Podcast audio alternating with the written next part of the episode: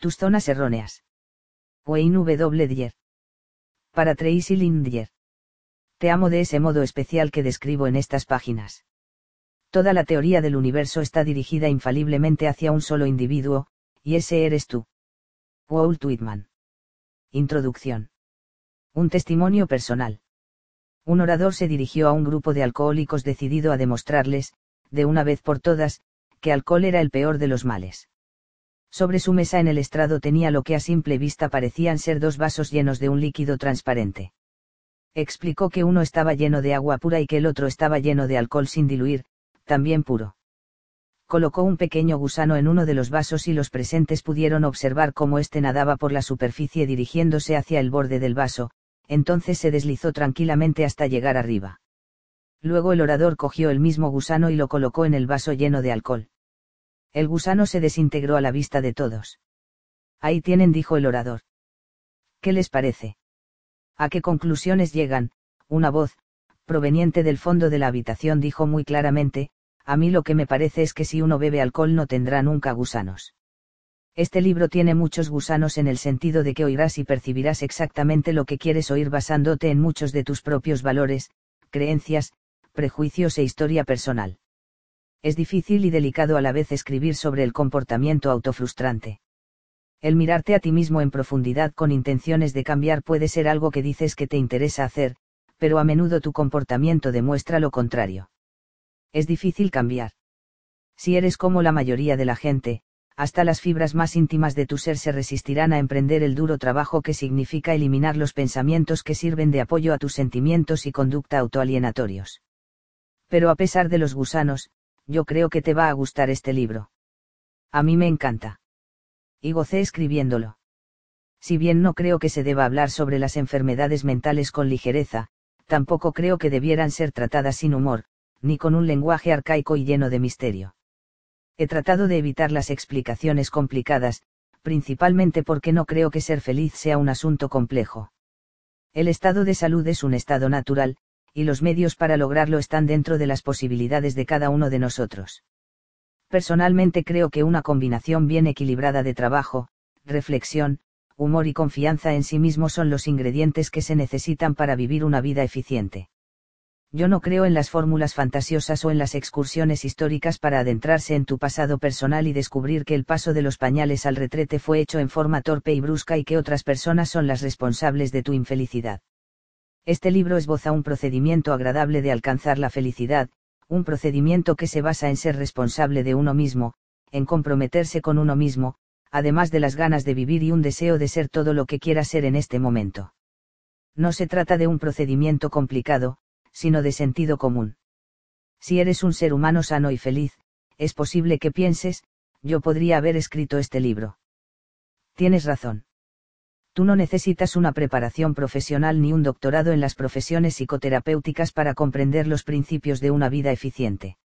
Eso no se aprende en una sala de clases ni en un libro. Eso se aprende comprometiéndose con la propia felicidad y haciendo algo para lograrla. En esto trabajo yo todos los días, a la vez que trato de ayudar a que los demás se decidan por una alternativa similar.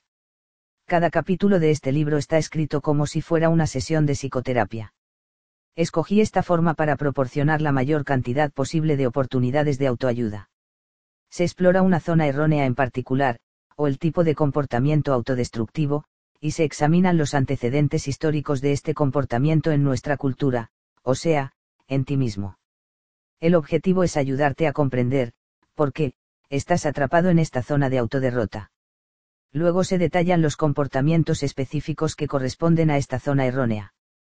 Los tipos de comportamiento a que nos referimos son actos cotidianos que pueden parecer perfectamente aceptables pero que en realidad son perjudiciales para la propia felicidad. No doy ejemplos de casos clínicos con perturbaciones emocionales graves, sino más bien se puntualizan los diarios mensajes neuróticos que todos emitimos. Después de observar los comportamientos en las zonas erróneas, pasamos a examinar las razones que impulsan a aferrarse a comportamientos que malogran la felicidad. Esto implica observar seriamente y con atención el sistema de apoyo psicológico que te has construido para mantener este comportamiento de autofrustración, en vez de abandonarlo. Esta sección trata de contestar las siguientes preguntas, ¿qué saco yo con este comportamiento? y por qué persisto si me perjudica. Al examinar cada zona errónea seguramente notarás que cada una de las secciones de retribución tiene mensajes similares. Descubrirás que las razones para conservar el comportamiento neurótico son bastante coherentes y se encuentran presentes en todas las zonas erróneas. Esencialmente es más seguro aferrarse a una respuesta conocida, aun cuando sea autodestructiva. Además puedes eliminar el cambio y asumir responsabilidades si mantienes intactas tus zonas erróneas. Estas retribuciones de confianza y seguridad serán evidentes a lo largo de todo el libro. Empezarás a ver que tu sistema de mantenimiento psicológico funciona para mantenerte ajeno a la culpabilidad y para neutralizar tus oportunidades de cambio. El hecho de que mantengas muchos comportamientos de autoderrota por el mismo motivo solo hace que el crecimiento total sea más posible. Elimina estas razones y destruirás tus zonas erróneas. Cada capítulo termina proporcionando una estrategia directa para eliminar este comportamiento autoneutralizador. Esta estructura corresponde exactamente a la de una sesión de psicoterapia, es decir, un estudio del problema y su exteriorización, un examen del comportamiento negativo, una percepción insight y profunda del porqué del comportamiento, y, por último, la formulación de estrategias concretas que eliminan la zona conflictiva. Ocasionalmente este método puede parecer repetitivo. Es una buena señal, una señal de pensamiento efectivo. Yo he trabajado muchos años como psicoterapeuta. Sé muy bien que el pensamiento efectivo, el pensamiento que puede modificar el comportamiento autodestructivo, no aparece simplemente porque se ha dicho algo al respecto. Una percepción insight y en ese sentido, debe ser repetida una y otra vez. Solo entonces, cuando está completamente aceptada y comprendida, puedes empezar a modificar el comportamiento autodestructivo. Por este motivo, ciertos temas se deben machacar una y otra vez en las páginas de este libro, igual que deben sacarse a relucir una y otra vez en sesiones sucesivas de psicoterapia. Hay dos temas centrales que aparecen repetidamente a lo largo de este libro. El primero tiene que ver con tu capacidad de decisión acerca de tus propias emociones. Empieza a examinar tu vida a la luz de las decisiones que tomaste o que dejaste de tomar. Esto te hará responsable de lo que eres y de lo que sientes. Para llegar a ser más feliz y más eficiente tendrás que tomar conciencia de las posibilidades de opción que se encuentren a tu alcance. Tú eres la suma total de tus opciones, y yo estoy lo suficientemente lanzado como para creer que con la motivación apropiada y el esfuerzo necesario, tú puedes ser lo que te propongas. El segundo tema que se pondrá de manifiesto en estas páginas es el de hacerte cargo de tu momento presente. Son palabras que reaparecerán muchas veces. Es un elemento esencial para eliminar tus zonas erróneas y crear tu felicidad. Solamente existe un momento en el que puedes experimentar algo y ese momento es ahora, sin embargo se desperdicia mucho tiempo en rememorar el pasado y pensar en el futuro. Dedicar la actualidad, el ahora, a una plena satisfacción es la piedra fundamental de la vida positiva, y virtualmente todos los comportamientos autodestructivos, zonas erróneas, son esfuerzos por vivir un tiempo que no es el presente. Se hará hincapié en las opciones y el momento presente en casi todas las páginas de este libro. Con una lectura atenta, pronto te harás preguntas que no se te habían ocurrido antes. ¿Por qué escojo estar molesto en este momento, y cómo puedo emplear de forma más positiva este mismo momento? Son los interrogantes interiores que se formula la persona que se está alejando de las zonas erróneas y se dirige hacia la felicidad y la confianza en sí misma. Este libro termina con el breve retrato de una persona que ha eliminado todas las zonas erróneas y que vive en un mundo emocional controlado internamente en vez de externamente. Las 25 preguntas siguientes han sido elaboradas para medir tu capacidad de elegir tus propias realización y felicidad. Respóndelas lo más objetivamente posible y evalúate a ti mismo y a tu actual manera de vivir. Las respuestas que sean afirmativas indican dominio de sí mismo y buena capacidad decisoria. 1. Crees que piensas por ti mismo. Capítulo 1, 2. Eres capaz de controlar tus sentimientos. Capítulo 2, 3. Tus motivaciones son interiores o exteriores, capítulo 7, 4. Te has liberado de la necesidad de aprobación, capítulo 3, 5. Eres tú quien establece tus propias reglas de conducta, capítulo 7, 6. Te has liberado de tu necesidad de justicia y equidad, capítulo 8, 7. Puedes aceptarte tal como eres y evitar los reproches, capítulo 2, 8. Estás libre de la necesidad del culto al héroe, capítulo 8, 9. Eres un hacedor o un crítico, capítulo 9, 10. Te atrae lo misterioso y lo desconocido, capítulo 5, 11. Puedes evitar describirte a ti mismo empleando términos absolutos, capítulo 4, 12. Puedes quererte a ti mismo todo el tiempo, capítulo 10, 13. Puedes tomarte tu propio descanso, capítulo 10, 14. Has eliminado todas las relaciones de dependencia, capítulo 10, 15. Has eliminado de tu vida las acusaciones e imputaciones. Capítulo 7, 16. Has logrado dejar de sentirte culpable, capítulo 5, 17. Eres capaz de evitar preocuparte por el futuro, capítulo 5, 18. Puedes dar y recibir amor, capítulo 2, 19. Puedes evitar la ira paralizante en tu vida, capítulo 11, 20. Has eliminado las tácticas postergatorias como estilo de vida, capítulo 9, 21. Has aprendido a fracasar eficientemente, capítulo 6, 22. Puedes gozar y disfrutar de algo espontáneamente, capítulo 6, 23. Puedes apreciar el humor y crearlo, capítulo 1, 24. Te tratan los demás como quisieras que te traten, capítulo 10, 25.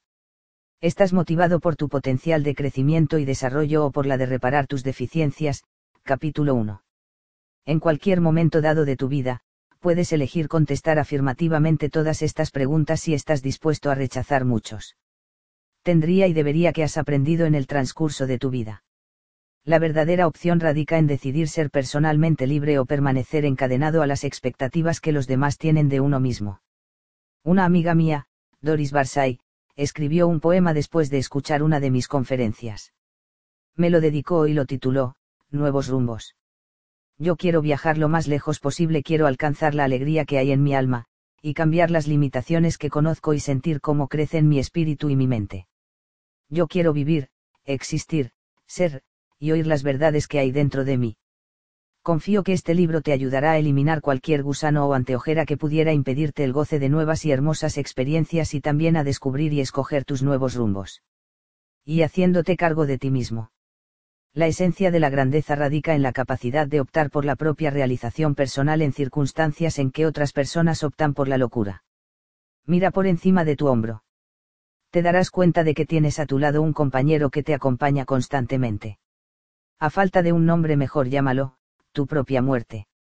Puedes tener miedo a este visitante o usarlo en tu propio beneficio. De ti depende la elección. Siendo la muerte una propuesta tan eterna y la vida tan increíblemente breve, pregúntate a ti mismo, ¿debo evitar hacer las cosas que realmente quiero hacer? ¿Viviré mi vida como los demás quieren que la viva? lo más probable es que tus respuestas se puedan resumir en unas pocas palabras, vive. Sé tú mismo. Goza. Ama. Puedes temer tu propia muerte de forma negativa o usarla para ayudarte a vivir de modo positivo. Escucha al Iván Ilich de Tolstoy mientras espera al gran nivelador, contemplando un pasado completamente dominado por los demás, una vida en la que había desistido de ser dueño de sí mismo a fin de encajar en el sistema. ¿Y si toda mi vida ha sido una equivocación que?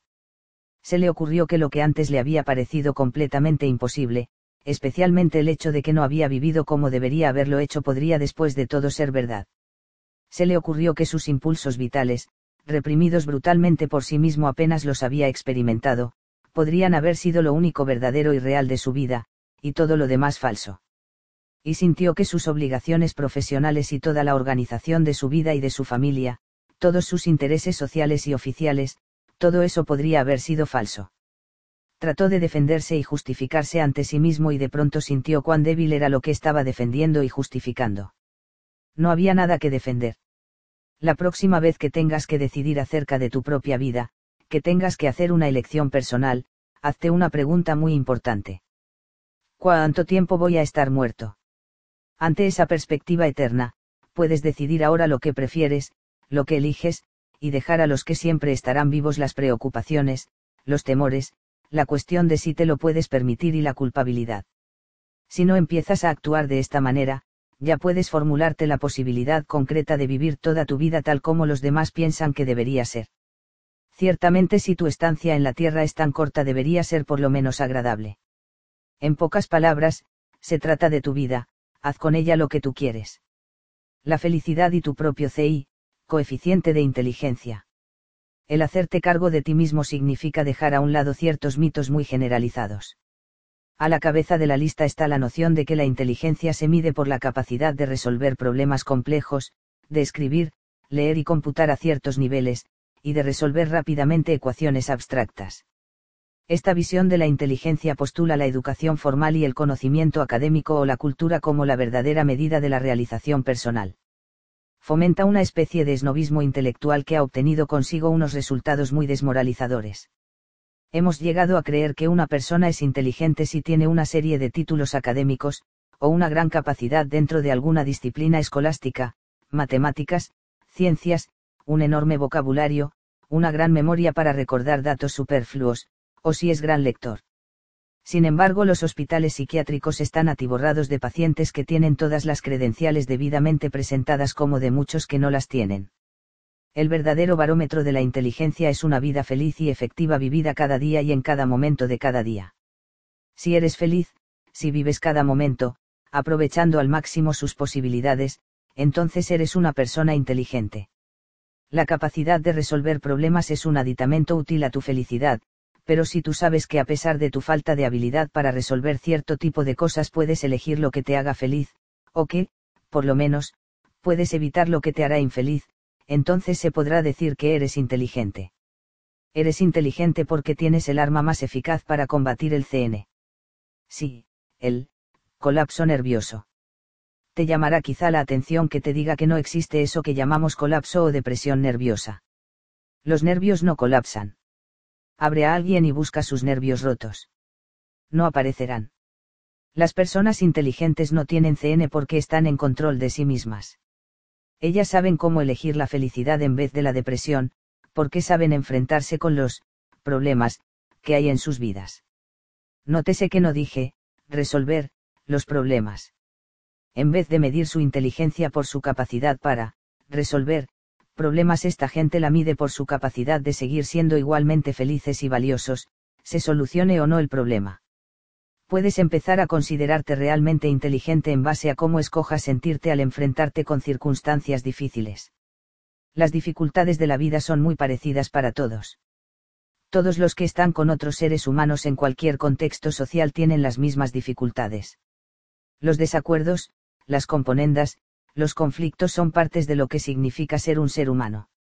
Igualmente, el dinero, la vejez, las enfermedades, la muerte, los desastres naturales y los accidentes son acontecimientos que presentan problemas a todos los seres humanos.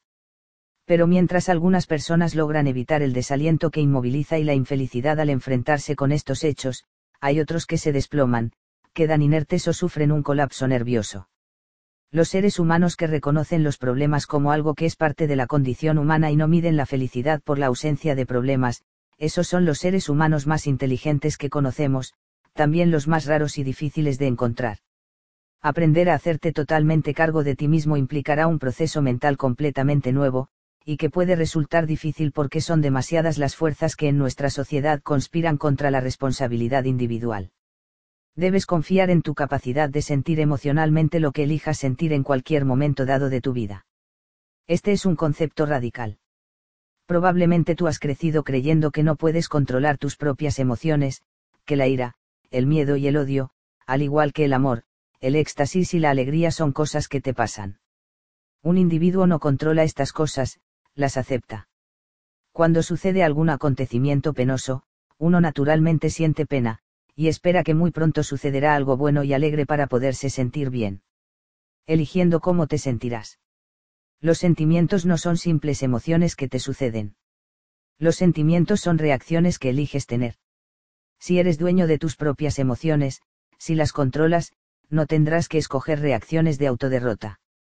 Cuando aprendas que puedes sentir lo que prefieres o eliges sentir, empezarás a encaminarte por la verdadera senda de la inteligencia, una senda que no tiene caminos laterales que lleven hacia el CN o la DN. Esta senda es nueva porque tú considerarás a una emoción dada como una opción y no como una condición de la vida. Este es el meollo y el alma misma de la libertad personal. Con la lógica se puede atacar el mito del no estar a cargo o en control de las propias emociones.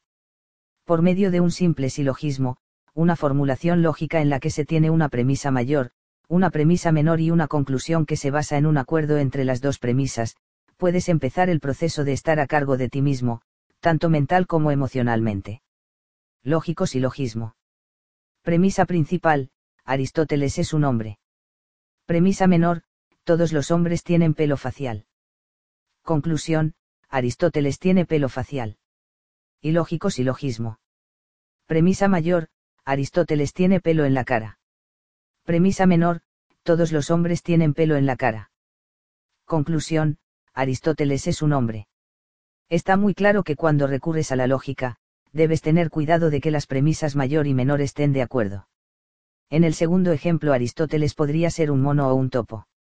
He aquí un ejercicio lógico que puede descartar para siempre la noción de que tú no puedes hacerte cargo de tu propio universo emocional.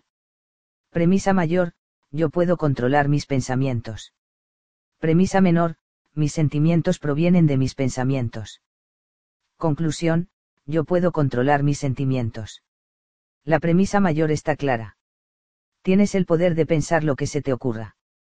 Si se te ocurre algo de improviso, algo que tú elegiste poner en tu cabeza, aunque no sepas por qué lo hiciste, aún tienes el poder de hacerlo desaparecer y por tanto sigues controlando tu universo mental.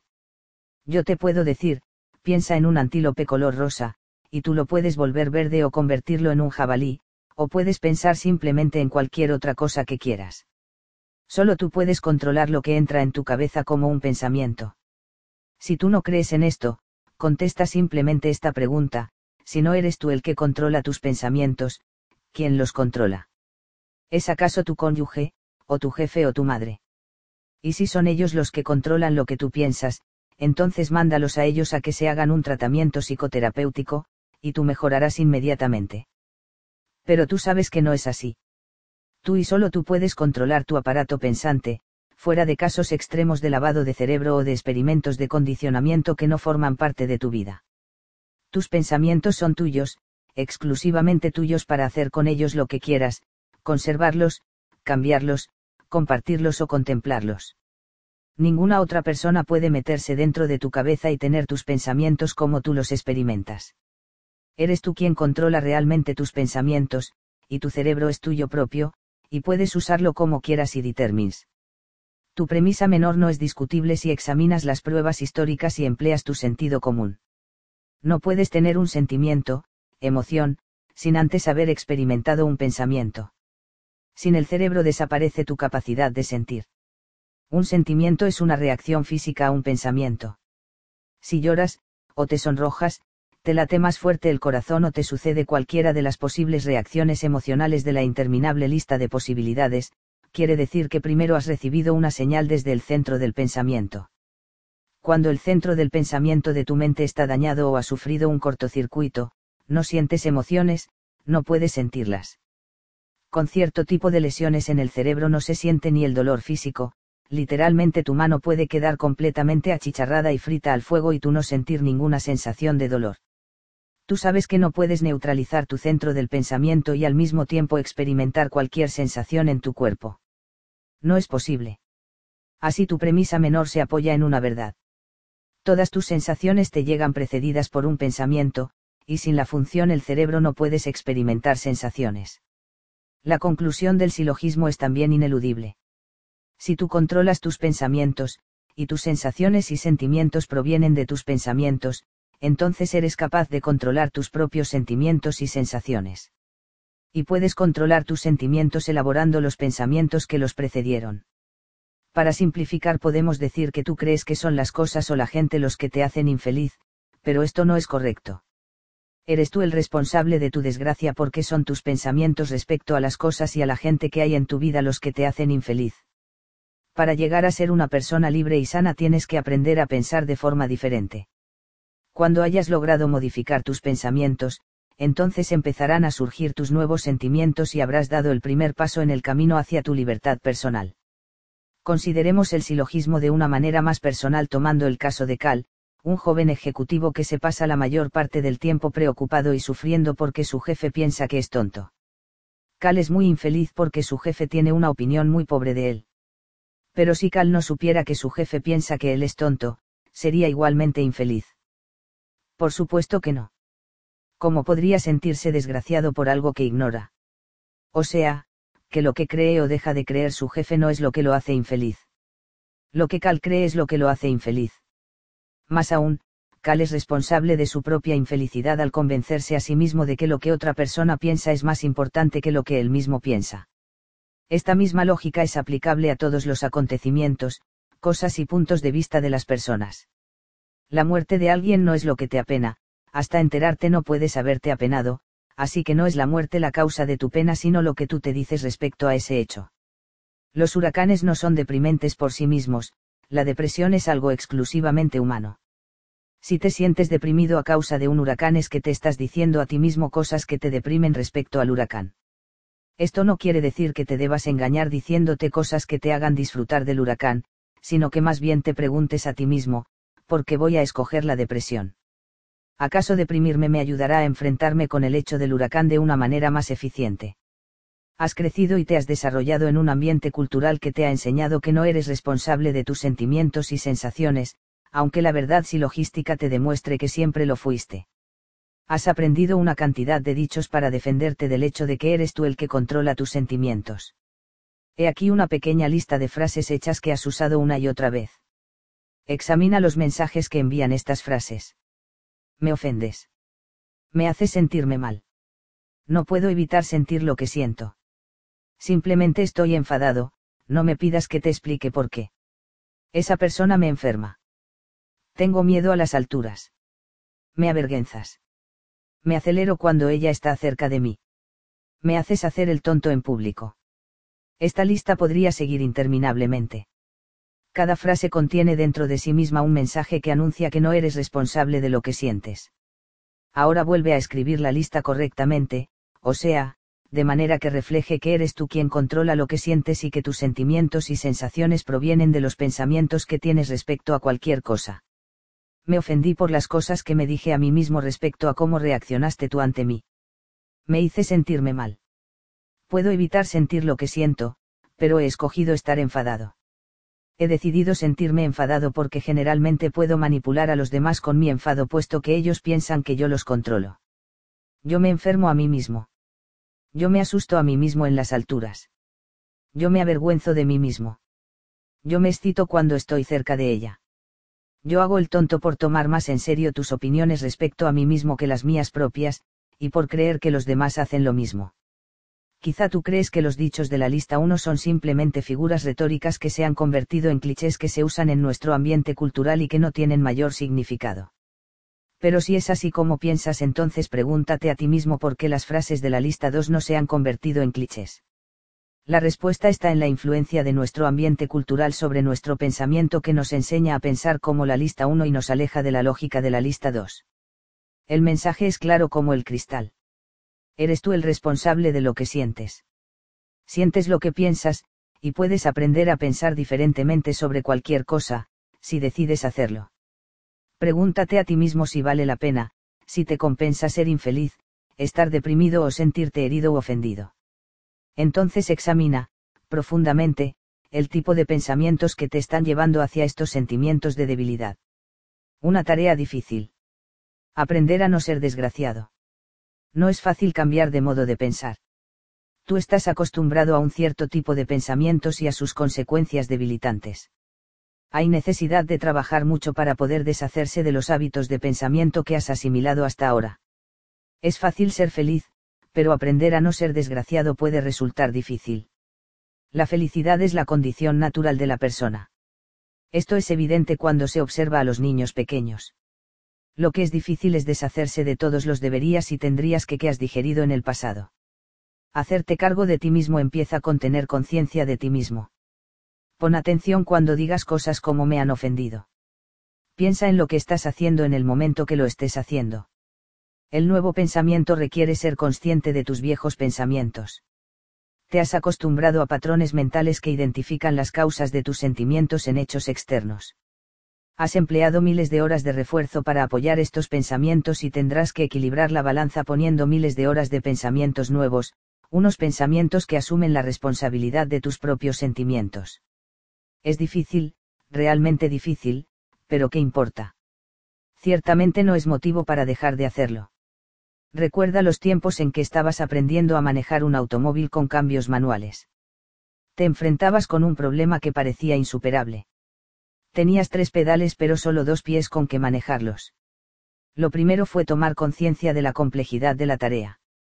Suelta el embrague lentamente, el coche demasiado rápido, hay sacudidas, aprieta el pedal del acelerador al mismo tiempo que sueltas el embrague, el pie derecho para el freno, pero el embrague tiene que entrar, o pegarás otra sacudida. Millones de señales mentales, siempre pensando, usando tu cabeza. ¿Qué hago? Estoy consciente, alerta, y al cabo de mil pruebas, equivocaciones y esfuerzos reiterados llega el día en que te subes a tu coche y sales conduciendo. Nada de vacilaciones, nada de sacudidas, nada de pensamientos.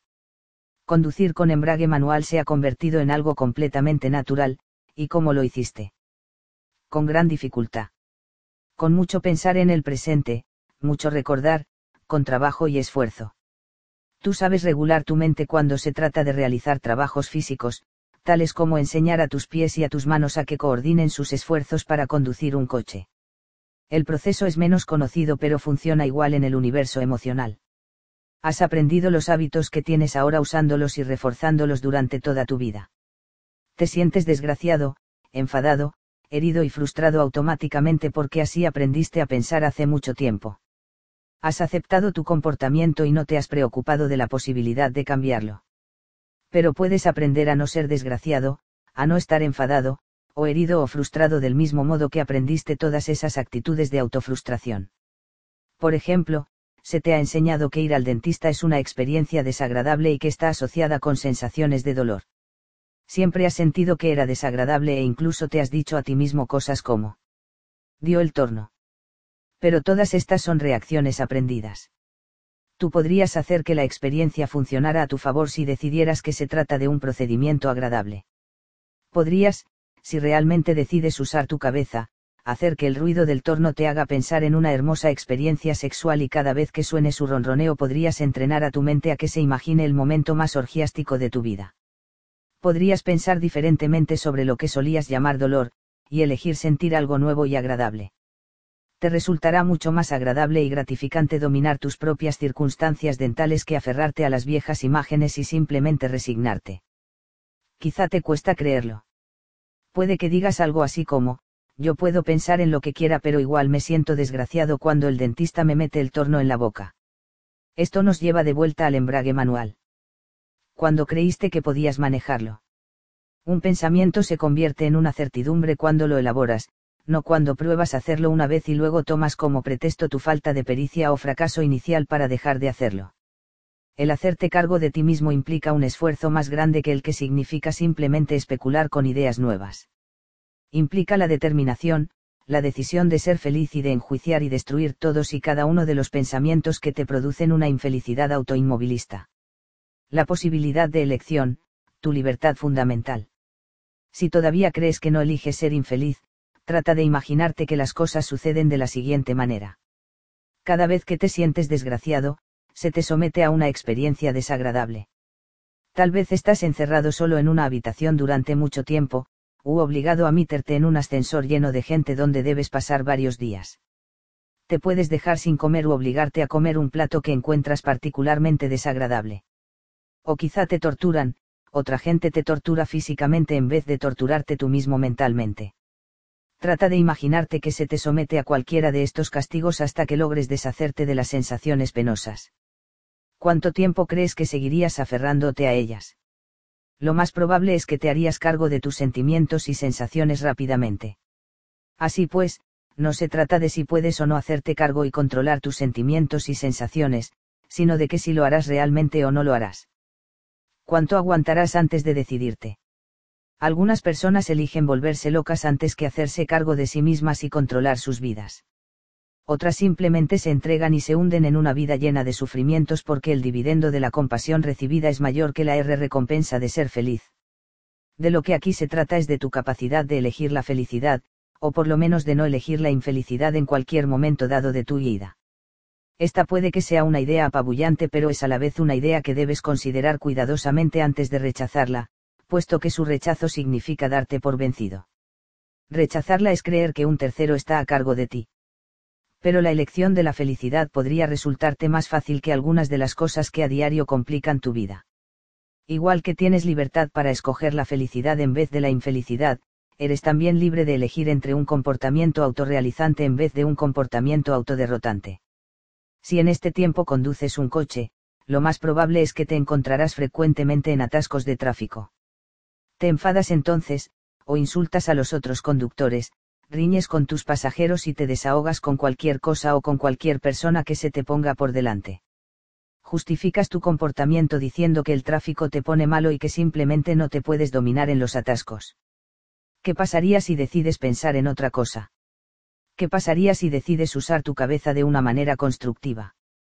Quizá te tome algún tiempo el poder hacerlo, pero puedes aprender a hablarte a ti mismo de una manera diferente, acostumbrarte a un comportamiento diferente que podría incluir el silbar, o cantar, o grabar cartas verbales en una cinta magnetofónica e incluso tomarte el tiempo postergando tus enfados por espacio de 30 segundos.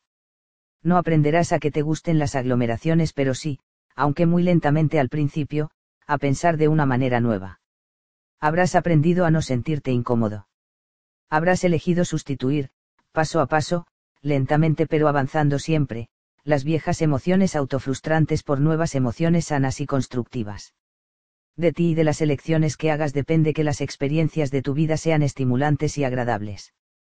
Las fiestas aburridas y las reuniones de comité son territorios fértiles para escoger nuevas sensaciones y sentimientos cuando estés aburrido puedes hacer que tu mente trabaje de diferentes maneras que resulten estimulantes, como cambiar el tema con una observación clave, o escribiendo el primer capítulo de tu novela, o trabajando en distintos proyectos que te ayuden a evitar este tipo de situaciones en el futuro. Para usar tu mente activamente lo que tienes que hacer es ver cuáles son la gente y las cosas que te crean conflicto y decidir entonces cuáles son los esfuerzos mentales que harán que estos mismos hechos y estas mismas personas actúen positivamente para ti. Por ejemplo, en un restaurante, si te molestas porque el servicio es malo, piensa primero por qué no debes escoger el molestarte porque algo o alguien no funciona como tú quisieras. Vales demasiado para que te dejes perturbar por otra persona, especialmente si esa persona tiene tan poca importancia en tu vida. Piensa en qué estrategias puedes usar para cambiar el momento, márchate, o haz cualquier cosa. Pero no dejes que la situación te perturbe haz que tu cabeza trabaje a favor tuyo y poco a poco adquirirás la costumbre de no molestarte cuando las cosas vayan mal. Escoger la salud en vez de la enfermedad. También puedes escoger eliminar ciertos sufrimientos físicos que no provienen de alguna falla orgánica conocida. Hay muchos malestares físicos que a menudo no provienen de desórdenes fisiológicos como ciertos dolores de cabeza, dolores de espalda, úlceras, hipertensión, urticarias, erupciones de la piel, calambres, dolores diversos y así por el estilo. Una vez tuve una paciente que juraba que hacía cuatro años que tenía dolor de cabeza todas las mañanas. Todas las mañanas a las 6.05 esperaba que le llegara y entonces tomaba analgésicos. También mantenía bien informados de sus sufrimientos a sus amigas y compañeros de trabajo. Se le sugirió a esta paciente que en realidad ella quería sentir estos dolores de cabeza y los había escogido como una manera de llamar la atención y de que la gente la compadeciera. También se le sugirió que podía aprender a no desear esto para sí misma y que podía tratar de trasladar el dolor de en medio de la frente hacia un costado de la cabeza. Ella iba a aprender a controlar su dolor de cabeza o a darse cuenta de que lo controlaba haciéndolo cambiar de lugar. La primera mañana se despertó a las seis y treinta y se quedó en la cama esperando su dolor. Cuando llegó pudo, pensarlo, en otro lugar de su cabeza. Escogió algo nuevo para sí y finalmente dejó de escoger tener dolores de cabeza. Hay cantidad de pruebas que apoyan la teoría de que la gente escoge tener tumores, artritis, enfermedades del corazón, accidentes y muchos otros males incluido el cáncer, males que sea pensando siempre que le suceden fortuitamente a la gente. En el tratamiento de enfermos mortalmente enfermos, muchos investigadores han empezado a creer que la manera de aliviar el mal es ayudando al paciente a no desear la enfermedad en cualquier forma que sea. Algunas culturas tratan el dolor de esta manera, dominando completamente la mente y haciendo que el autocontrol sea sinónimo de control mental. El cerebro que está compuesto de 10 billones de partes funcionantes, tiene suficiente capacidad de almacenamiento como para aceptar 10 novedades por segundo. Se ha calculado, y haciendo cálculos moderados, que el cerebro humano puede almacenar una cantidad de información equivalente a 100 trillones de palabras, y que nosotros usamos solo una pequeña fracción de este espacio. Este instrumento que llevas contigo por todas partes es muy potente y puedes elegir usarlo de diferentes maneras, algunas tan estupendas y tan fantásticas que ni siquiera se te habían ocurrido hasta ahora. Trata de ser consciente de esto mientras vayas leyendo las páginas de este libro y trata de escoger nuevas formas de pensar. No te apresures a decir que este tipo de control es una forma de charlatanería. La mayoría de los médicos han visto a pacientes que optan por una enfermedad física que no tiene causas fisiológicas. No es raro ver gente que se enferma misteriosamente cuando se enfrentan con alguna circunstancia difícil, o que evitan enfermarse cuando estar enfermo es sencillamente imposible en ese momento, y de esa manera postergan los efectos, quizá la fiebre, hasta que no exista esa circunstancia tan importante, y solo entonces se derrumban.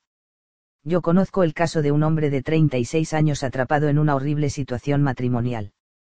Decidió el 15 de enero que el 10 de marzo dejaría a su mujer. El 28 de febrero desarrolló una fiebre de cuadragésimo y empezó a vomitar sin poderse controlar.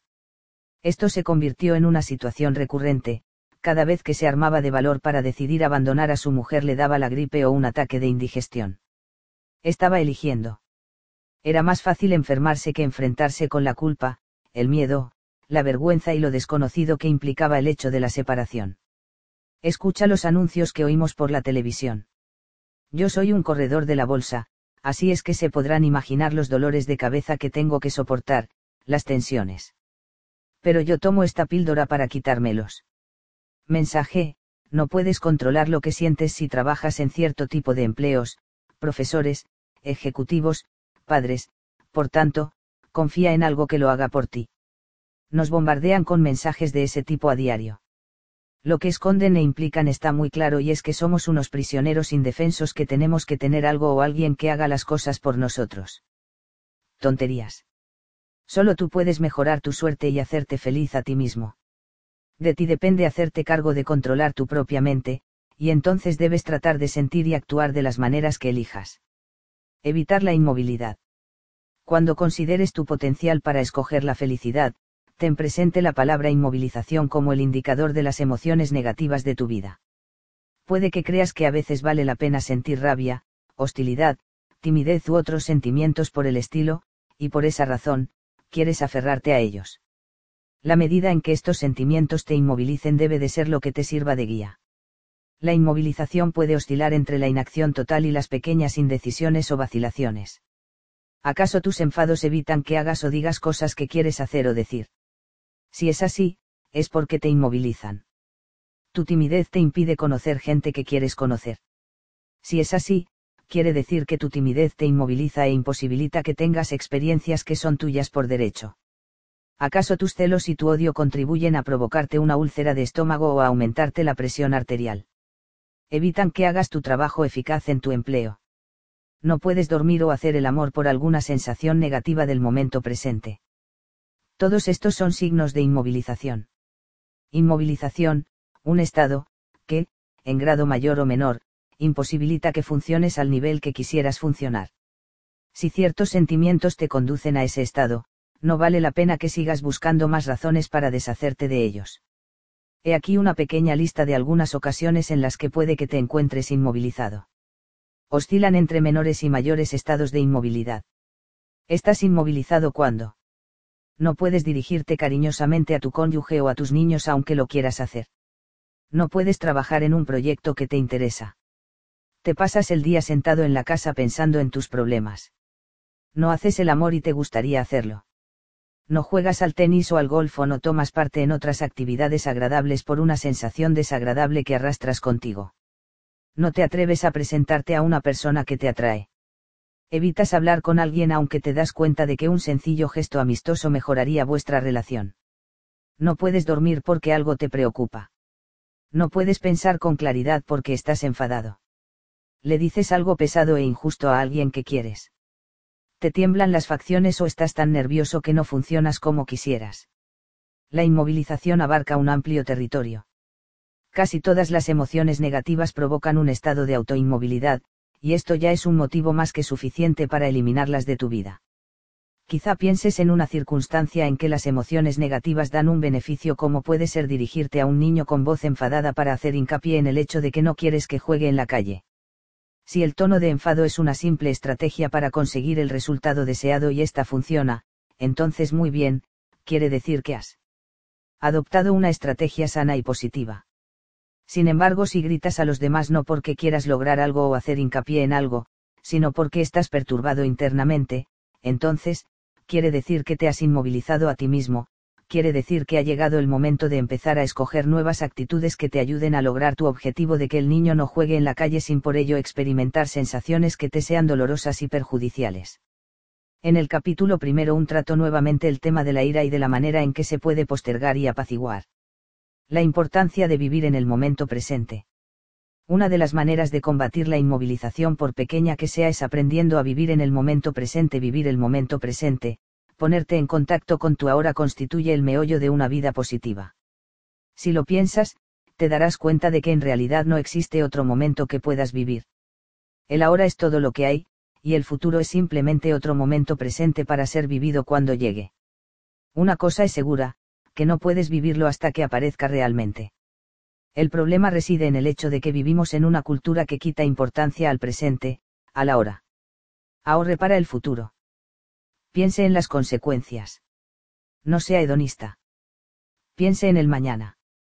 Prepárese para su jubilación. Evitar el momento presente es casi una enfermedad en nuestra cultura, y continuamente se nos condiciona a sacrificar el presente por el futuro. Si llevamos esta actitud a sus conclusiones lógicas, nos daremos cuenta de que se trata no solo de evitar el goce ahora, sino de evadirse para siempre de la felicidad. Cuando llega el futuro este se convierte en presente y debemos usarlo para preparar el futuro. La felicidad es algo que sucede en el mañana o sea algo elusivo, falaz. La enfermedad de evitar el momento presente adquiere muchas formas. He aquí cuatro ejemplos típicos de comportamiento evasivo. La señora Sally Ford decide irse al bosque a respirar aire puro, gozar de la naturaleza y ponerse en contacto con sus momentos presentes mientras pasea por el bosque deja divagar su mente y la enfoca en todas las cosas que debería estar haciendo en su casa. Los niños, la compra, la casa, las cuentas que hay que pagar, estará todo bien. Luego, en otros momentos, su mente se proyecta hacia todas las cosas que tendrá que hacer cuando salga del bosque. Se perdió el presente, ocupado por sucesos pasados y futuros, y la encantadora y rara ocasión de disfrutar de un momento presente en contacto con la naturaleza se ha perdido para siempre. La señora Sandy se va a las islas para disfrutar de unas vacaciones, y se pasa todo el tiempo bronceándose al sol no por el placer de sentir los rayos de sol sobre su cuerpo, sino que anticipándose a lo que dirán sus amigos cuando vuelva a casa con un precioso bronceado. Su mente está concentrada en el futuro, y cuando ese momento futuro llegue, ella sentirá no poder estar de vuelta en la playa tomando el sol. Si tú crees que la sociedad no fomenta este tipo de actitudes, piensa en el anuncio comercial de un producto bronceador, os odiarán más cuando volváis a casa si usáis este producto. El señor Neil Eneprer tiene un problema de impotencia. Cuando está experimentando el momento presente con su esposa, su mente empieza a divagar y a pensar en sucesos pasados o futuros y el presente se le desvanece cuando finalmente logra concentrarse en el momento presente se imagina que está haciendo el amor con otra persona mientras ella igualmente piensa en su amante. El señor Benfisen está leyendo un libro y haciendo lo imposible por concentrarse en lo que está leyendo. De pronto se da cuenta de que su mente ha partido en una excursión mental. Su mente no ha absorbido ni una sola idea. Estaba evitando el material escrito en esas páginas aunque sus ojos enfocaban cuidadosamente cada palabra literalmente estaba participando en el ritual de la lectura mientras ocupaba su momento presente en pensamientos que se referían a la película que había visto la noche anterior o al examen del día siguiente.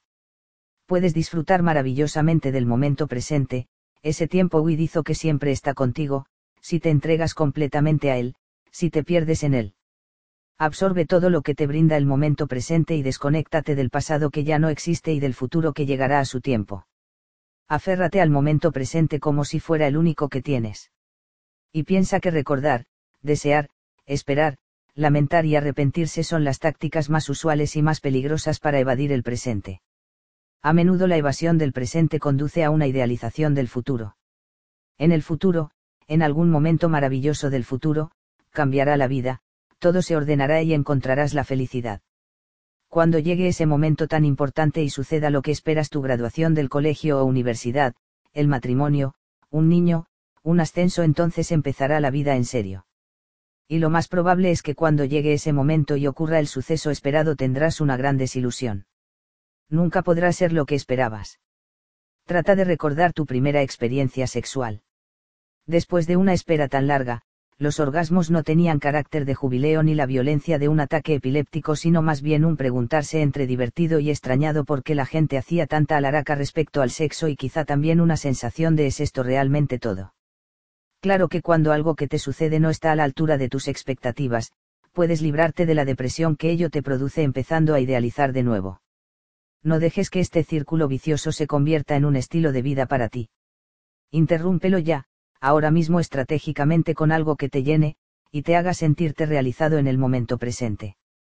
Hace años, en 1903, Henry James dio estos consejos en su novela Los embajadores.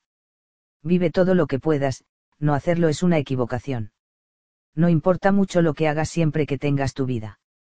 Si no has tenido eso, que has tenido, el momento apropiado es cualquier momento que uno aún tiene la suerte de tener, vive. Si miras hacia atrás lo que ha sido tu vida, como lo hizo Ivan Illich en la novela de Tolstoy, descubrirás que es muy raro que te lamentes o arrepientas por algo que has hecho. Es lo que no has hecho lo que te atormentará. O sea, que el mensaje está muy claro. Hazlo, haz cosas. Valora el momento presente. Aférrate a cada momento de tu vida y saborealo. Dale importancia, valoriza tus momentos presentes. Piensa que si los desperdicias con actitudes autofrustrantes, los habrás perdido para siempre. El tema de la concienciación del momento presente aparece en todas las páginas de este libro. La gente que sabe coger al vuelo ese momento presente y sacar de él todo el provecho posible, maximizarlo, es la gente que ha escogido vivir una vida libre, eficiente, efectiva y plena. Y esa es una elección que todos y cada uno de nosotros podemos hacer. Crecimiento contra imperfección como motivador. Dos tipos de necesidades pueden motivarte a elegir una vida plena y feliz. La forma de motivación más común se llama imperfección o motivación por deficiencia, y el otro tipo, el más sano, se denomina motivación de crecimiento y desarrollo. Si colocas una piedra bajo el lente de un microscopio y la observas con cuidado notarás que no cambia nunca. Pero, si pones un trozo de coral bajo el mismo lente podrás darte cuenta que éste crece y cambia. Conclusión, el coral está vivo, la piedra está muerta. ¿Cómo notas la diferencia entre una flor que está viva y una que está muerta? La que está creciendo es la que está viva. La única verdadera prueba de la vida es el crecimiento. Esto también es cierto en el universo psicológico. Si estás creciendo quiere decir que estás vivo. Si no estás creciendo y desarrollándote es igual que si estuvieras muerto. Tu motivación puede provenir de un deseo de crecer y desarrollarte más que de un deseo de reparar tus deficiencias. Si llegas a reconocer que siempre podrás crecer, mejorar, desarrollarte, volverte cada vez más y más grande, ya es suficiente. Cuando decides quedarte inmovilizado o experimentar emociones dolorosas, entonces habrás hecho una decisión de anticrecimiento. La motivación del crecimiento y el desarrollo implica usar tu energía vital para alcanzar una mayor felicidad más que para tener que mejorarte a ti mismo porque has pecado o porque de alguna manera estás incompleto. Uno de los corolarios de la elección del crecimiento y desarrollo como motivación es el dominio de ti mismo en todos los momentos presentes de tu vida. Tener dominio de ti mismo significa que tú eres el que decides tu destino, que no eres de los que contemporizan ni de los que se amoldan a lo que les brinda la vida. Más bien que escoges lo que tu mundo será para ti. George Bernard Shaw lo expresó muy bien en su obra de teatro La profesión de la señora Yaran. La gente siempre le echa la culpa a sus circunstancias por lo que ellos son. Yo no creo en las circunstancias. La gente a la que le va bien en la vida es la gente que va en busca de las circunstancias que quieren y si no las encuentran, se las hacen, se las fabrican. Pero acuérdate de lo que se dijo al principio de este capítulo. Cambiar tu manera de pensar, o de sentir, o de vivir es posible, pero nunca fácil. Seamos hipotéticos por un momento. Si te dicen, amenazándote al mismo tiempo con una pistola, que dentro de un año vas a tener que hacer algo muy difícil, como correr una milla en 4 minutos y 30 segundos, o lanzarte del trampolín más alto de la piscina con un estilo impecable, y que si no lo haces te fusilarán, seguro que te dedicarías en cuerpo y alma a entrenarte para lograr estos objetivos hasta que te llegara el momento de actuar. Estarías entrenando tu mente al mismo tiempo que tu cuerpo porque es tu mente la que le dice a tu cuerpo lo que tiene que hacer. Te entrenarías constantemente, sin cesar, sin caer en la tentación de abandonar tu empeño o disminuirlo. Y cumplirías tu cometido y salvarías tu vida. Este pequeño cuento de hadas está destinado, por cierto, a demostrar algo. Nadie pretende cambiar su cuerpo de un día para otro y sin embargo muchos esperamos y pretendemos que nuestras mentes sean capaces de un cambio repentino.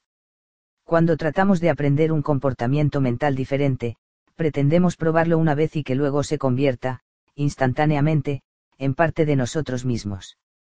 Si realmente quieres liberarte de las neurosis, realizarte y controlar tus propias decisiones, si realmente quieres alcanzar la felicidad del momento presente, necesitarás aplicar el mismo tipo de disciplina rígida que necesitaste para aprender a pensar de forma autofrustrante, pues tendrás que desandar el camino mental que has seguido hasta la fecha. A fin de lograr plenamente este tipo de realización personal tendrás que repetirte hasta el cansancio que tu mente te pertenece y que eres capaz de controlar tus propios sentimientos. El resto de este libro estará dedicado a tratar de ayudarte a conseguir tus propios fines haciendo precisamente que empieces por enunciar repetidamente esos temas, tú puedes escoger lo que más te convenga, y tus momentos presentes son tuyos para que tú los disfrutes, si realmente decides estar a cargo de ti mismo. 2. El primer amor la propia estima no puede ser verificada por los demás. Tú vales porque tú dices que es así. Si dependes de los demás para valorarte, esta valorización estará hecha por los demás. Puede ser que tengas una enfermedad social, una enfermedad que no se pueda curar con una simple inyección. Es muy probable que te haya infestado el virus del desprecio a ti mismo, y el único remedio conocido para esto es una buena dosis masiva de amor propio, o amor a ti mismo. Pero quizá, como mucha gente en nuestra sociedad, tú has crecido con la idea de que está mal amarse a sí mismo. Piensa en los demás, nos dice la sociedad. Ama a tu prójimo, nos predica la Iglesia. Lo que nadie parece recordar es lo de ámate a ti mismo, y sin embargo es eso precisamente lo que vas a tener que aprender para lograr tu felicidad en el momento presente. De niño aprendiste que amarte a ti mismo, algo natural en aquel entonces, era lo mismo que ser egoísta y consentido. Aprendiste a pensar en los demás antes que en ti mismo, a darles mayor importancia porque de esa manera demostrabas que eras una buena persona. Aprendiste a anularte y te alimentaron con conceptos como el de debes compartir tus cosas con tus primos. No importaba que fueran las cosas que más querías, tus tesoros personales, o que ni papá ni mamá pudieran no estar compartiendo sus juguetes de adultos con los demás. Incluso puede que te hayan dicho a menudo que los niños callan cuando hablan los adultos y que debes saber cuál es tu lugar. Los niños se consideran hermosos e importantes por naturaleza, pero al llegar a la adolescencia los mensajes de la sociedad ya han echado raíces. La desconfianza en sí mismos está en pleno apogeo. Y con el pasar de los años esta sensación recibe constantemente refuerzos. Después de todo no debes andar por el mundo amándote a ti mismo. ¿Qué pensarán de ti los demás? Las indirectas son sutiles y la intención que las alienta no es mala, pero logran mantener a raya al individuo empezando con los padres y la familia y siguiendo con el colegio y los amigos, el niño aprende estos encantadores modales sociales que son como la marca de ley del mundo de los adultos. Los niños nunca actúan así entre ellos a menos que sea para darles gusto a los mayores. Que digan siempre por favor y gracias, que hagan una venia, que se levanten cuando entra un adulto en la habitación, que pidan permiso para levantarse de la mesa, que aguanten las eternas caricias en las mejillas y las sobadas de cabeza de los adultos. El mensaje es muy claro, los adultos son importantes, los niños no cuentan. Los demás tienen importancia, tú eres insignificante. No te fíes de tu propia opinión era el corolario número uno, y había un enorme paquete de refuerzos que venían bajo el título de buena educación. Estas reglas encubiertas por la palabra modales te ayudaban a internalizar los juicios de los demás a expensas de tus propios valores. No es sorprendente pues que estas mismas preguntas y dudas, estas mismas definiciones que te niegan como persona persistan en la madurez. ¿Y cómo logran introducirse estas dudas de uno mismo? Quizá tengas problemas en el importante tema de amar al prójimo. Pero el amor a los demás está relacionado directamente con el amor que te tienes a ti mismo. El amor, sugerencias para una definición. El amor es una palabra que tiene tantas definiciones como personas hay para definirlo. Prueba esta a ver cómo te va La capacidad y la buena disposición para permitir que los seres queridos sean lo que ellos elijan para sí mismos, sin insistir en que hagan lo que a ti te satisficiera o te gustase. Puede que esta sea una definición practicable, pero el hecho es que muy pocas personas son capaces de adoptarla para sí mismos. ¿Cómo puede llegarse al punto de poder dejar que los demás sean como quieren y eligen ser sin insistir para que se pongan a la altura de lo que esperas de ellos? Muy sencillo. Amándote a ti mismo. Sintiendo que eres importante, hermoso y que vales mucho. Cuando hayas reconocido lo que vales y lo bueno que eres no tendrás necesidad de que los demás apoyen y refuercen tu valor y tus valores ajustando su conducta a tus instrucciones. Si estás seguro de ti mismo y tienes confianza en lo que piensas, no querrás ni necesitarás que los demás sean como tú. En primer lugar, tú eres un ser único. Por otro lado, eso los privaría de su individualidad, y lo que te gusta en ellos son precisamente esos rasgos que los diferencian y hacen que sean lo que son. La cosa empieza a armarse logras amarte a ti mismo y de pronto eres capaz de amar a los demás, y eres capaz de hacer cosas por los demás al poder dar y hacer cosas para ti mismo primero que nada. Así no tendrás necesidad de artimañas para amar y dar. No lo harás porque esperas retribución o gratitud, sino por el auténtico placer que sientes al ser generoso y amante. Si tu ser no vale nada, o no es amado por ti, entonces es imposible dar. ¿Cómo puedes dar amor si no vales nada?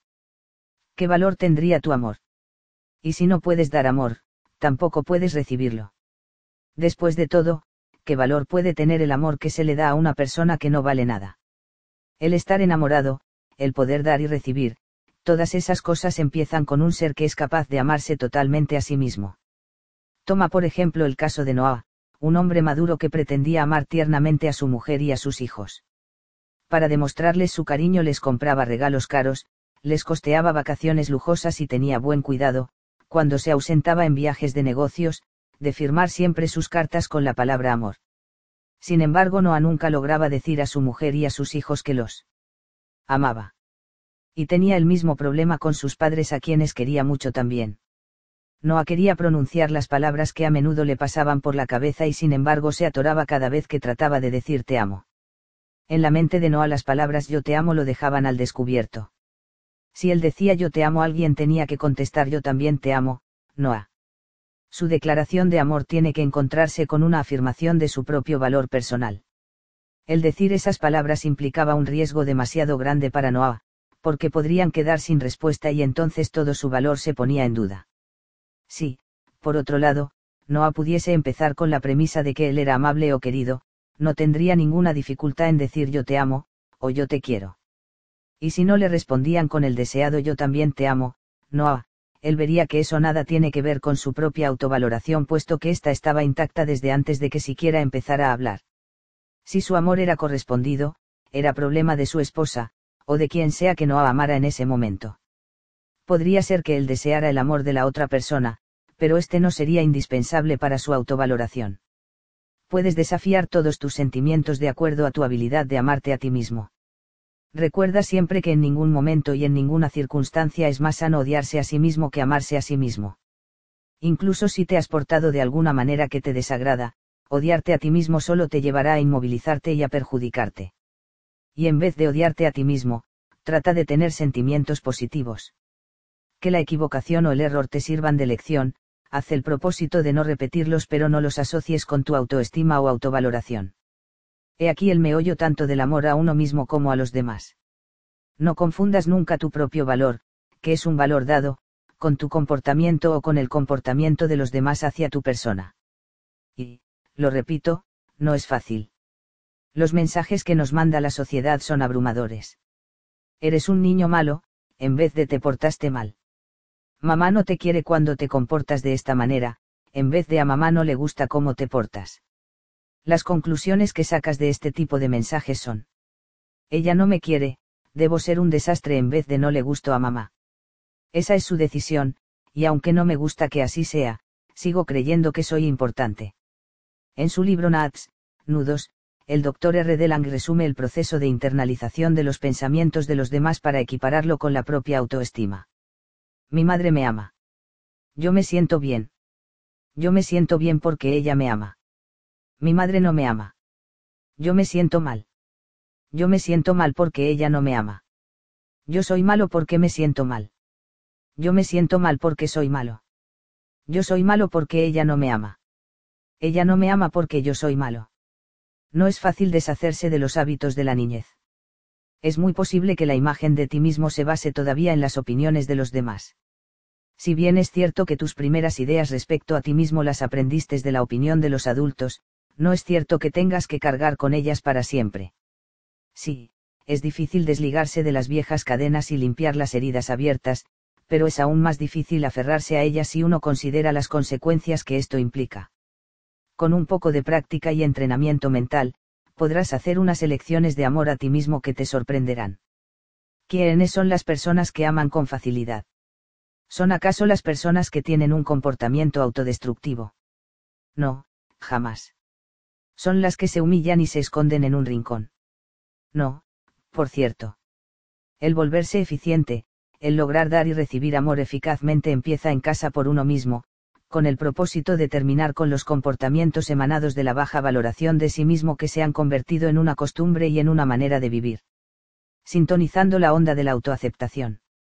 Lo primero que tienes que hacer es destruir el mito de que se tiene un solo concepto de sí mismo y que éste es positivo o negativo permanentemente. Se tienen muchas imágenes de sí mismo y éstas varían de un momento a otro. Si te preguntaran ¿te gustas a ti mismo? Podría ser que contestaras con un no colectivo después de amontonar todos tus pensamientos negativos sobre ti mismo. El romper las áreas de lo que no te gusta para catalogarlas en zonas específicas, logrará dirigir tus esfuerzos hacia unas metas definitivas. Tienes diversas opiniones respecto a ti mismo, desde un punto de vista físico, intelectual, social o emocional. Tienes tu propia opinión respecto a tu talento para la música, el deporte, el arte, las tareas mecánicas, la literatura y demás. Tus autorretratos son tan numerosos como lo son tus actividades, y a través de todos estos comportamientos siempre estás tú, la persona que aceptas o rechazas. Tu autoestima, esa sombra amable siempre presente, tu consejera para tu felicidad personal y para el dominio de ti mismo no debe estar en relación directa con tu autovaloración. Tú existes. Tú eres un ser humano. Eso es todo lo que necesitas tú eres quien determina lo que vale sin necesidad de dar explicaciones a nadie. Y tu propio valor que es un hecho en sí no tiene nada que ver con tu comportamiento ni con tus sentimientos. Puede ser que no te guste cómo te has portado en un momento dado, pero eso nada tiene que ver con tu autovaloración. Tú puedes escoger el ser valioso para contigo mismo para siempre, y de ahí emprender la tarea de elaborar tus imágenes de ti mismo. El amor al cuerpo. Todo empieza con tuyo físico. ¿Te gusta tu cuerpo? Si has contestado que no, trata de dividir esta respuesta en diferentes partes. Haz una lista de las cosas que no te gustan. Empezando por arriba, tu cabello, tu frente, tus ojos, párpados, mejillas. ¿Te gustan tus ojos, tu nariz, dientes y cuello? ¿Y qué pasa con tus brazos, dedos, pecho y estómago? Haz una lista larga. Incluye también tus órganos interiores tus riñones, el bazo, las arterias y el fémur. Ahora piensa en los oscuros ingredientes que te componen. ¿Qué piensas de tu cisura de Merlando, de tu zona coclear, de tu úvula, de tus glándulas adrenales y de tu pabellón auditivo externo? Tienes que hacer una lista larga y completa.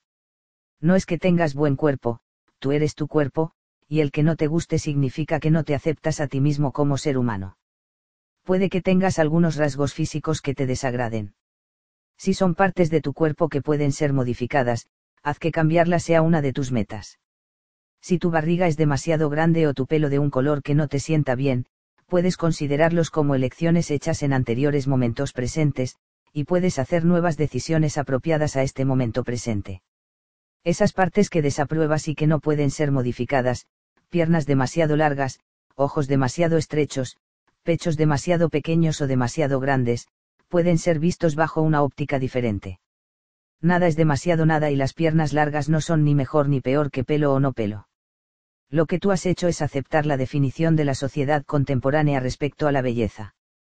No dejes que los demás te dicten lo que te resulta atractivo a ti. Decide qué te agrada tu yo físico y qué es valioso y atractivo para tu modo de ver, para ti, rechazando las comparaciones y las opiniones de los demás. Tú puedes decidir lo que es agradable y de tu gusto, y hacer que la falta de aceptación de ti mismo sea una cosa del pasado. Eres un ser humano.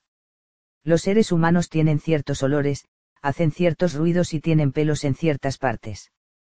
Pero la sociedad y la industria nos envían mensajes constantemente respecto a la condición física del ser humano. Avergéncese de estas características, nos dicen.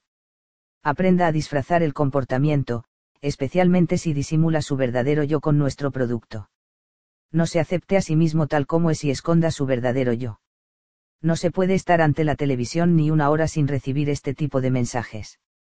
Los anuncios que te bombardean a diario te informan sobre lo mal que huelen tu boca, tus axilas, tus pies, tu piel e incluso tus órganos genitales. Use nuestro producto y siéntase nuevamente como un ser real y natural. Así desodorizas todos los orificios de tu cuerpo con el producto perfumado apropiado, porque no aceptas esa parte de ti mismo que existe en todos los seres humanos. Yo sé de un hombre de 32 años, llamado Frank, que ha aprendido a rechazar todas sus funciones corporales y a considerarlas como innombrables y asquerosas. Frank es compulsivamente limpio en todo lo que respecta a su cuerpo hasta tal punto que se siente incómodo cuando suda, y espera que su mujer y sus hijos se comporten de la misma manera. Corre a la ducha para librarse de cualquier olor que pueda resultar ofensivo, después de haber cortado la hierba o jugado una partida de tenis. Y además él y su mujer no pueden tener relaciones sexuales si no se han duchado antes y después de hacer el amor. No puede tolerar sus propios olores corporales ni tampoco vivir con alguien que se acepte más a sí mismo.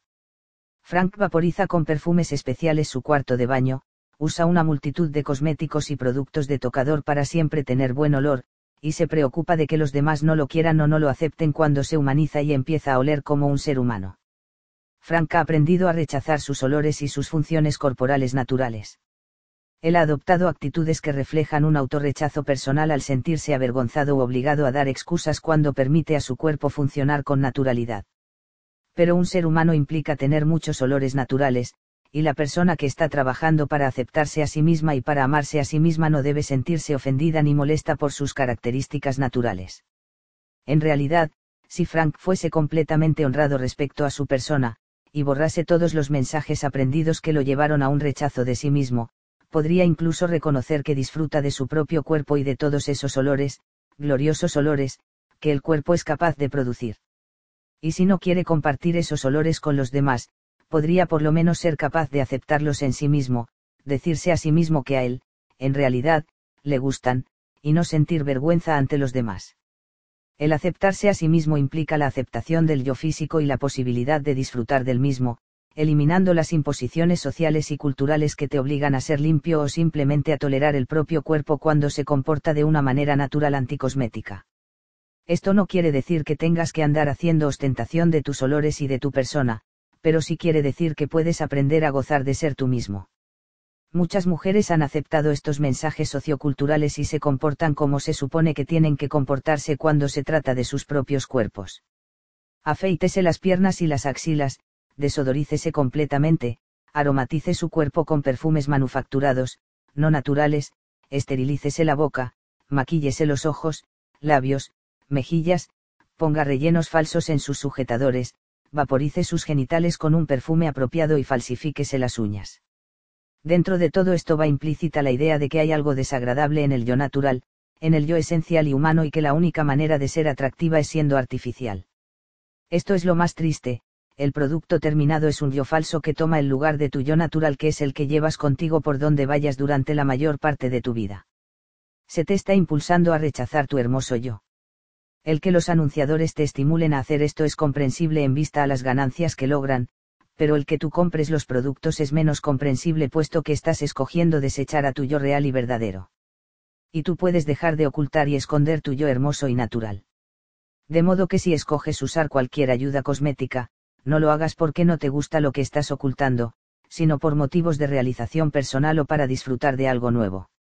El ser honrado contigo mismo en este campo no es fácil, y lleva su tiempo aprender a distinguir entre lo que realmente nos gusta y lo que la industria cosmética dice que debe gustarnos. La elección de las imágenes más positivas de uno mismo.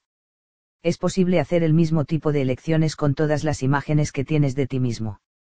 Puedes elegir considerarte una persona inteligente aplicándote a ti mismo tus propias normas. En efecto, mientras más feliz te haces a ti mismo, más inteligente eres. Si hay áreas en las que fallas o funcionas deficientemente como en álgebra, ortografía o redacción, este es simplemente el resultado natural de las elecciones que has estado haciendo hasta ahora. Si te decidieras a dedicar más tiempo a la práctica de cualquiera de estas tareas, no hay duda que llegarías a hacerlas mejor. Si la imagen de ti mismo es la de una persona no demasiado inteligente, acuérdate de lo que dijimos respecto a la inteligencia en el capítulo 1. Si te subestimas, es porque has adquirido esa noción y te comparas con otros en cierto tipo de variables relacionadas con categorías académicas o escolares. Sin duda esto te sorprenderá, pero puedes escoger ser tan inteligente como quieras. La capacidad es realmente una cuestión de tiempo, más que una cualidad innata. Un hecho que apoya esta declaración es el de las normas para clasificar los tests de aptitud escolar. Estas normas demuestran que las puntuaciones logradas por los mejores alumnos de un nivel dado, son alcanzadas por la mayoría de los alumnos de los niveles posteriores. Otros estudios demuestran que aunque la mayoría de los alumnos logran dominar ciertas tareas aprendidas, algunos lo hacen más pronto que los otros. Sin embargo, la etiqueta deficiente e incluso retardado se aplica a menudo a los que avanzan más lentamente hacia el logro de un completo dominio en cualquier campo que sea. Escuchemos a Ion Keral cuando habla al respecto en su artículo Un modelo para el aprendizaje escolar que aparece en Teachers College Record. La aptitud es el tiempo requerido por un estudiante para dominar una disciplina. Está implícita en esta formulación el supuesto de que dado el tiempo suficiente, todos los estudiantes podrán llegar a dominar una disciplina determinada. Con suficiente tiempo y esfuerzo podrías, si así lo decidieras y eligieras hacerlo, dominar casi cualquier disciplina académica. Pero no haces esa elección y tienes muy buenos motivos para no hacerla. ¿Con qué fin aplicarías energías de tu momento presente para resolver oscuros problemas o aprender algo que realmente no te interesa? Ser feliz, vivir efectiva y eficientemente y amar son metas mejores y más importantes. Se trata de demostrar que la inteligencia no es algo que has heredado o que te ha sido otorgado. Tú eres tan inteligente como decidas serlo. El que no te guste lo inteligente que has escogido ser es simplemente una forma de subestimar, de despreciarse a sí mismo, que solo puede tener consecuencias perjudiciales para tu propia vida. La lógica de poder escoger tus autorretratos es aplicable a todas las fotografías de ti mismo que almacenas en tu mente. Tu comportamiento social es tan apropiado como tú eliges que sea. Si no te gusta cómo te comportas. Socialmente, puedes tratar de cambiar sin confundir tu comportamiento con tu propia autovalorización. Al mismo tiempo, tu talento, ya sea artístico, mecánico, atlético, musical, etc., es en gran parte el resultado de elecciones que ya has hecho y no se debe confundir con lo que es tu valor personal. Ver el capítulo 4 donde se tratan amplia y detalladamente las descripciones que haces de ti mismo y del por qué las has escogido.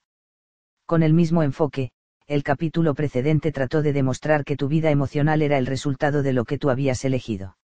El aceptarte a ti mismo en base a lo que tú consideras que es lo apropiado para ti es algo que puedes decidir hacer ahora mismo el reparar o modificar aquellas cosas que no están a la altura de lo que quieres, puede llegar a ser una ocupación encantadora, y no hay motivo para que elijas sentirte inapropiado o indigno, simplemente porque hay cosas en ti mismo que has decidido mejorar. El disgusto con uno mismo puede tomar muchas formas y quizá tú mantienes un comportamiento de subestima de ti mismo. He aquí una breve lista de comportamientos típicos de autosubestimación que entran en la categoría del autoveto. Rechazar los cumplidos que recibes, o, no es nada. En realidad no soy inteligente, simplemente tengo buena suerte. Inventar excusas para explicar por qué te ves bien, gracias a mi peluquera, ella es capaz de hacer que una rana parezca una belleza. Créeme, es gracias a mi guardarropa. El verde es mi color. Darle el crédito a los demás cuando en realidad tú te lo mereces, gracias a Miguel, sin él yo no sería nada. María hizo todo el trabajo, yo solo la supervisé usando referencias a otras personas cuando hablas, mi marido dice. A mamá le parece. Jorge me dice siempre que. Apoyar tus opiniones en los demás, no es cierto que así es esto, querido. Eso fue lo que dije, no es cierto, Marta. Pregúntenle a mi marido, él se lo dirá. Negarte a pedir algo que te gusta, no porque pienses que no te lo puedes permitir, aunque este puede ser el motivo que alegues para no hacerlo, sino porque piensas que no te lo mereces. No tener orgasmos. No comprarte algo porque piensas que lo tienes que comprar para otra persona, aunque no sea necesario este sacrificio, o no comprarte las cosas que te gustaría tener porque piensas que no las mereces. Evitar darte gustos como por ejemplo flores, vino o lo que sea, que te encantan porque consideras que es un despilfarro. En una habitación llena de gente cuando alguien llama en voz alta diciendo oye, tontuelo, miras a la persona dándote por aludido. El usar motes con implicaciones peyorativas para referirte a ti mismo, y hacer que los demás también los usen. Un amigo o un amante te regala una joya. Inmediatamente te pasa por la cabeza un pensamiento de este tipo. Debes tener un cajón lleno de joyas en tu casa para regalar a las otras chicas. Alguien te dice que te ves muy bien. La frase que se forma en la cabeza es, eres completamente ciego, o estás tratando de hacerme sentir bien. Alguien te lleva a un restaurante o un teatro. Tú piensas, así es siempre al principio, pero ¿cuánto durará cuando descubra qué tipo de persona soy realmente? Una chica acepta una invitación para salir contigo y tú piensas que lo hace por un sentimiento caritativo. Éxito con los hombres. Su nombre era Shirley y siempre decía que todas sus relaciones acababan mal, y que aunque deseaba casarse desesperadamente, nunca había tenido la oportunidad de hacerlo. Durante su tratamiento llegamos a la conclusión de que era ella misma la que estropeaba sus relaciones sin darse cuenta. Si algún joven le decía que la quería, el pensamiento de Shirley inmediatamente lo contradecía, él dice eso solo porque sabe que es lo que yo quiero oír. Shirley estaba a la pesca de la frase que la subestimaría no sentía amor por sí misma y rechazaba los esfuerzos que hacían los demás por quererla. Creía que nadie la podía encontrar atractiva. ¿Por qué? En primer lugar porque no creía que merecía ser amada. Y así un interminable ciclo de renunciaciones era su manera de reforzar la pobre idea que tenía de sí misma. Aunque muchos de los conceptos que aparecen en la lista pueden parecer mezquinos o pequeños, son sin embargo como pequeños síntomas de autodesprecio si te sacrificas por los demás o rehusas mimarte a ti mismo, tal como podría ser en el caso que escojas una hamburguesa en vez del buen solomillo que te apetece, puede que lo hagas porque piensas que no mereces el mejor trozo de carne. Quizá te han enseñado que la buena educación requiere que rechaces los cumplidos o simplemente que no eres atractiva. Estas son las lecciones que has aprendido y el sacrificarte por los demás, el anularte, se han convertido para ti en una segunda naturaleza. Hay muchos ejemplos de comportamiento autofrustrante que salen a la superficie en las conversaciones y en la conducta diarias. Y cada vez que te rebajas a ti mismo, de cualquier manera que sea, refuerzas los motes peyorativos que los demás te han colocado y disminuyes tus propias oportunidades de amar, ya sea amarte a ti mismo o a los demás. Ciertamente vales demasiado como para pasarte la vida disminuyéndote a ti mismo, humillándote. Aceptándose a sí mismo sin chistar. El amor propio, el amarse a sí mismo, implica aceptarse a sí mismo reconociéndose como un ser humano valioso y porque así lo decide uno mismo. Esta aceptación implica también una plenitud, una falta de protestas y quejas. La gente que funciona plenamente no protesta jamás, especialmente no protesta porque la calle tiene baches ni porque el cielo está muy nublado o el hielo demasiado frío. La aceptación implica no protestar o no quejarse, y la felicidad implica no protestar por lo que no tiene remedio o por lo que no hay nada que hacer. La protesta y la queja son el refugio de la gente que desconfía de sí misma. Contarle a los demás las cosas que no te gustan de ti mismo contribuye a que tú sigas insatisfecho, pues lo único que ellos no pueden hacer es negarlas, y entonces, tú no les crees. Así como lamentarse ante los demás es un acto inútil, aceptar que los demás abusen de ti cargándote con sus fardos y lenos de problemas y autoconmiseración, tampoco ayuda a nadie. Una pregunta muy sencilla terminará generalmente con este comportamiento tan inútil como desagradable. ¿Por qué me estás contando esto, o hay algo que pueda hacer por ti para ayudarte a solucionar este problema? Al hacerte a ti mismo esta pregunta, empezarás a darte cuenta de que la conducta de los lamentos es realmente una locura total. Es tiempo malgastado, tiempo que puede emplearse mejor practicando alguna actividad de autoestima como podría ser elogiarte un poco en silencio o ayudando a que otra persona pueda realizarse. Hay dos instancias en las cuales la queja es la peor de tus posibilidades, uno, cada vez que le dices a alguien que estás cansado, y dos, cada vez que le dices a alguien que no te sientes bien. Si estás cansado, puedes hacer distintas cosas para remediarlo, pero quejarte aunque sea a una sola persona, peor aún si esta persona es uno de tus seres queridos, es un abuso de confianza. Y no hará que te sientas menos cansado. Y el mismo tipo de lógica se puede aplicar a tu no me siento bien.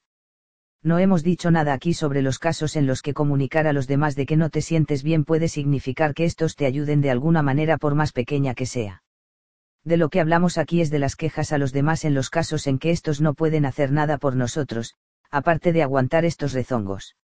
Además, si realmente estás trabajando para aumentar tu amor por ti mismo, y sientes alguna molestia o dolor, querrás ocuparte tú mismo de esto, trabajar tú mismo con esto, en vez de elegir a alguien como apoyo y obligarle a compartir tu carga. La lamentación de uno mismo es una actividad inútil que impide que vivas tu vida en forma positiva y eficiente. Te impulsa a tenerte pena a ti mismo e inmoviliza tus esfuerzos por dar y recibir amor. Más aún, disminuye tus oportunidades de mejorar tus relaciones afectivas y aumentar tus relaciones sociales. Y aunque logres atraer la atención de los demás sobre tu persona, lo lograrás de una manera que sin duda ensombrecerá tu propia felicidad. La posibilidad de aceptarte a ti mismo sin protestar implica una comprensión amplia, tanto del proceso del amor por uno mismo como del proceso de elaboración de estas quejas y protestas dentro de nosotros mismos, que resultan ser términos mutuamente excluyentes. Si auténticamente te amas a ti mismo, entonces las quejas a los demás, que no pueden hacer nada por ti, se convierten en una actividad imposible de defender o justificar. Y si encuentras en ti mismo, y en los demás, cosas que te disgustan, en vez de quejarte puedes empezar inmediatamente a hacer lo necesario para corregir esa situación. La próxima vez que te encuentres en una reunión social con otras parejas, puedes ensayar el ejercicio siguiente. Anota cuánto tiempo se ha empleado en conversaciones en que se lamentaban de algo. Ya sea de uno mismo, o de los demás, de cosas que pasan, los precios, la meteorología o cualquier otra cosa. Entonces, al finalizar la reunión, cuando todo el mundo se ha ido a su casa, pregúntate a ti mismo, ¿qué se logró con la mayoría de las quejas y protestas que se hicieron esta noche? ¿A quién le importan realmente las cosas de que nos lamentamos esta noche? Entonces, la próxima vez que estés a punto de protestar o quejarte de algo, recuerda la inutilidad de aquella noche. El amor propio y la soberbia. Debes estar pensando que todas estas palabras sobre el amor a uno mismo implica un tipo de comportamiento detestable semejante a la egolatría. Nada puede estar más lejos de la verdad. El amor por uno mismo no tiene nada que ver con el tipo de comportamiento que se caracteriza por la insistencia en decirle a todo el mundo lo maravilloso que es uno. Ese no es amor a uno mismo sino más bien una forma de tratar de conseguir la atención y el aprecio de los demás. Es una actitud tan neurótica como la del individuo que está sobrecargado de desprecio por sí mismo. El comportamiento arrogante y jactancioso está motivado por el deseo de ganar el aprecio de los demás.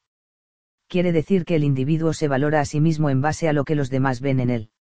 De no ser así, no sentiría la necesidad de convencerlos. El amor a uno mismo quiere decir que te amas a ti mismo, no exiges el amor de los demás. No hay ninguna necesidad de convencer a los demás. Es suficiente contar con la propia aceptación interna. No tiene nada que ver con los puntos de vista de los demás. Las retribuciones que te brinda el no amarte a ti mismo. ¿Qué motivo puede tener un ser humano para elegir no amarse a sí mismo? ¿Qué ventajas puede tener? Los dividendos, por más malsanos que sean, existen y puedes examinarlos y lo más importante para aprender a ser una persona eficiente y positiva es comprender por qué te comportas de manera autofrustrante. Todo comportamiento tiene sus causas y el camino que lleva hacia la eliminación de cualquier tipo de comportamiento autodestructivo está lleno de baches provocados por la incomprensión de tus propias motivaciones. Cuando logres comprender el porqué de la maldad dirigida contra tu propia persona y los motivos de permanencia del sistema necesario para retener esa maldad, entonces podrás empezar a combatir estos comportamientos sin una verdadera comprensión de ti mismo, volverás a actuar como antes. ¿Por qué has elegido comprometerte con actitudes autodestructivas, por más insignificantes que te parezcan? Puede ser que te resulte más fácil aceptar lo que te dicen los demás que pensar por ti mismo. Pero hay también otros dividendos. Si escoges no amarte a ti mismo y tratarte a ti mismo como a un ser sin importancia colocando a otras personas por encima tuyo, lograrás tener una excusa interna para justificar el hecho de que no te amen en esta vida. Simplemente, no mereces que te amen. La excusa es la retribución neurótica. Poder evitar cualquiera y todos los riesgos que implica el establecimiento de relaciones afectivas con los demás, y eliminar de esta manera cualquier posibilidad, de ser rechazado o censurado. Encontrar que es más fácil seguir siendo así como eres. Mientras no valgas nada ni merezcas nada no tiene sentido que trates de crecer y desarrollarte o de ser mejor y más feliz, la retribución reside en seguir siendo el mismo. Conseguir que te tengan mucha lástima, te presten atención e incluso te aprueben, todo lo cual es un buen sustituto de la arriesgada empresa que implica comprometerse con una relación amorosa. De esta manera, la compasión y la atención son tus retribuciones autofrustrantes. Tener muchos chivos emisarios para culparte de tus propias desgracias. Así puedes quejarte y protestar sin necesidad de hacer nada al respecto. Ser capaz de pasar tus momentos presentes con mini depresiones y evitar el comportamiento que te ayudaría a ser diferente. La compasión a ti mismo te servirá de válvula de escape. Retroceder en el tiempo hasta convertirte en un niño bueno recurriendo a las reacciones infantiles, o sea, las que son del agrado de aquellos mayores que has aprendido a considerar como superiores a ti. Tu regresión es más segura que el riesgo del cambio. Ser capaz de reforzar el comportamiento de dependencia de los demás dándoles a ellos más importancia de la que te das a ti mismo. Un poste en el que apoyarse es ciertamente un dividendo aunque te resulte perjudicial ser incapaz de hacerte cargo de tu propia vida para vivirla como eliges vivirla, simplemente porque no sientes que eres digno de la felicidad que anhelas. Estos son los componentes del mantenimiento de tu sistema subestimativo. Son las razones que eliges para continuar aferrado a tus viejas maneras de pensar y actuar. Simplemente es más fácil, es decir, menos arriesgado echarte que tratar de elevarte. Pero recuerda, la única prueba verdadera de vida es el crecimiento, así es que la negativa a convertirse en una persona que se ama a sí misma es una elección que se asemeja a la muerte. Armado con estas percepciones interiores de tu propio comportamiento, puedes empezar a practicar algunos ejercicios mentales y físicos que impulsarán y apoyarán el desarrollo de tu amor a ti mismo. Algunos ejercicios fáciles para amarse a sí mismo. La práctica del amor a uno mismo empieza por la mente. Debes aprender a controlar tus pensamientos. Esto requiere ser muy consciente del presente cuando te comportas de una forma destructiva. Si logras pescarte haciéndolo, podrás empezar a enfrentarte de una manera positiva con el pensamiento que inspira semejante conducta. Descubres que has dicho algo como, en realidad no soy tan listo, fue cuestión de suerte sacar una nota tan alta en el examen. En este instante debería sonar una campana de alarma en tu cabeza. Acabo de hacerlo otra vez. Me comporté de una manera autodespreciativa, como si me odiara a mí mismo. Pero ahora estoy consciente de ello y la próxima vez evitaré decir esas cosas que he estado diciendo toda mi vida. Tu estrategia es corregirte en voz alta, diciendo, dije que tuve suerte pero en realidad la suerte no tuvo nada que ver en ese asunto, me saqué esas notas porque las merecí. Esto representa un pequeño paso hacia la autoestima, este paso consiste en reconocer tu comportamiento autodestructivo en el momento presente y en decidir actuar de una manera diferente. Antes tenías una costumbre, ahora eres consciente de que quieres ser diferente y que has elegido lograrlo. Es como aprender a conducir un coche con cambios fijos.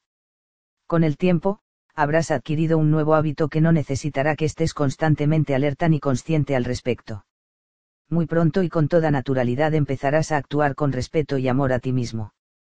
Con tu mente actuando ahora a favor tuyo en vez de en contra tuya, se vislumbran en el horizonte una serie de fascinantes actividades de autoestima. He aquí una breve lista de esta clase de comportamientos que luego podrás ampliar cuando consigas un sentido de autoestima basado en tu propia valía. Escoge una serie de reacciones nuevas ante las tentativas de los demás de llegar a ti con amor y aceptación. En vez de dudar inmediatamente de la sinceridad de cualquier gesto afectivo, acéptalo con un muchas gracias, o cuánto me alegro que pienses así. Si hay alguien por quien sientes verdadero amor, díselo de frente. Te amo y mientras observas su reacción puedes darte una palmadita en la espalda por haberte atrevido a correr ese riesgo. En un restaurante, pide algo que realmente te guste sin preocuparte por lo que pueda costar. Date un verdadero gusto porque lo mereces. Empieza a elegir las cosas que más te gusten en todas las situaciones, incluso en los mercados y tiendas de comestibles. Date el lujo de adquirir tu producto favorito, sea lo que sea, porque lo mereces. Abomina y destierra toda conducta abnegada en la que te niegues a ti mismo a menos que sea absolutamente necesario. Y rara vez lo es. Al cabo de un día agobiante y después de haber comido mucho, toma tiempo para una siesta o date un paseo por el parque, incluso si tienes mucho que hacer. te ayudará a sentirte 100% mejor. Inscríbete en alguna organización o apúntate para tomar parte en alguna actividad que te guste. Quizás has estado postergando hacerlo porque tienes tantas responsabilidades que simplemente no tienes tiempo para ello.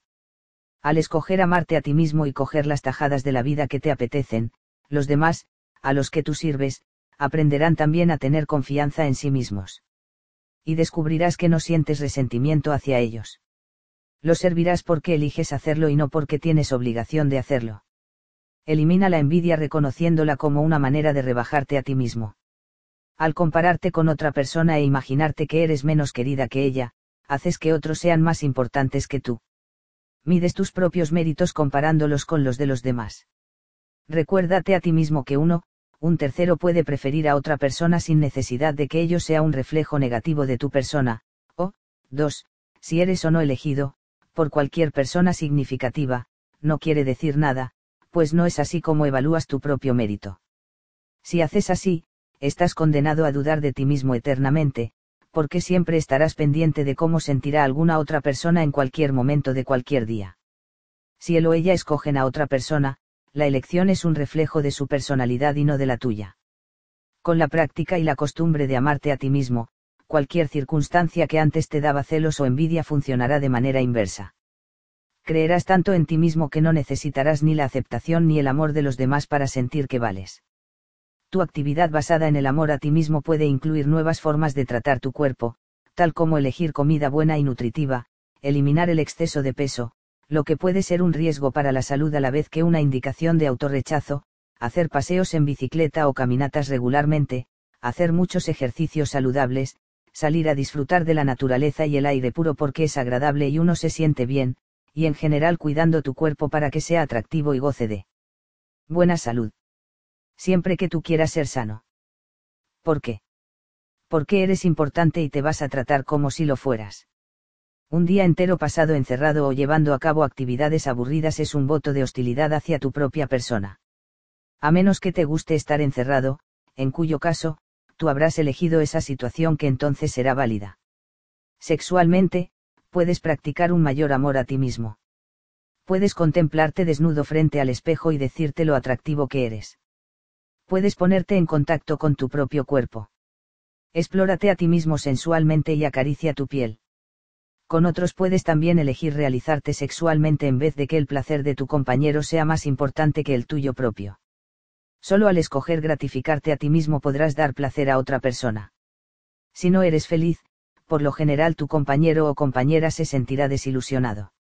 Y lo que es mejor aún, cuando te escoges a ti mismo, a los demás les es más fácil escoger su propia felicidad. Puedes demorar todo el proceso del sexo, enseñándole a tu amante lo que te gusta, tanto con palabras como con acciones. Puedes elegir el orgasmo para ti mismo puedes obligarte a lograr el colmo de la experiencia sexual creyendo que la mereces y luego perdiéndote en la excitación de verificarla por ti mismo o para ti mismo. ¿Por qué? Porque te lo mereces. Puedes dejar de equiparar tu actuación o funcionamiento en cualquier cosa con tu propia valía. Puedes perder tu puesto, o fracasar en algún proyecto. Puede que no te guste como hiciste algún trabajo. Pero eso no quiere decir que tú no valgas, que no tengas méritos tú debes saber que tienes un valor dado ajeno a tus logros. Sin este conocimiento, siempre estarás confundiéndote a ti mismo con tus actividades exteriores. Es tan absurdo hacer que lo que tú vales dependa de algún logro externo como lo es hacer que dependa de la opinión de otra persona. Cuando hayas logrado eliminar esta confusión, serás capaz de emprender toda clase de empresas. El resultado final, aunque pueda tener interés para ti, no determinará de ninguna manera tu valor como persona. Estas y muchas acciones similares son típicas de la gente que se ama a sí misma.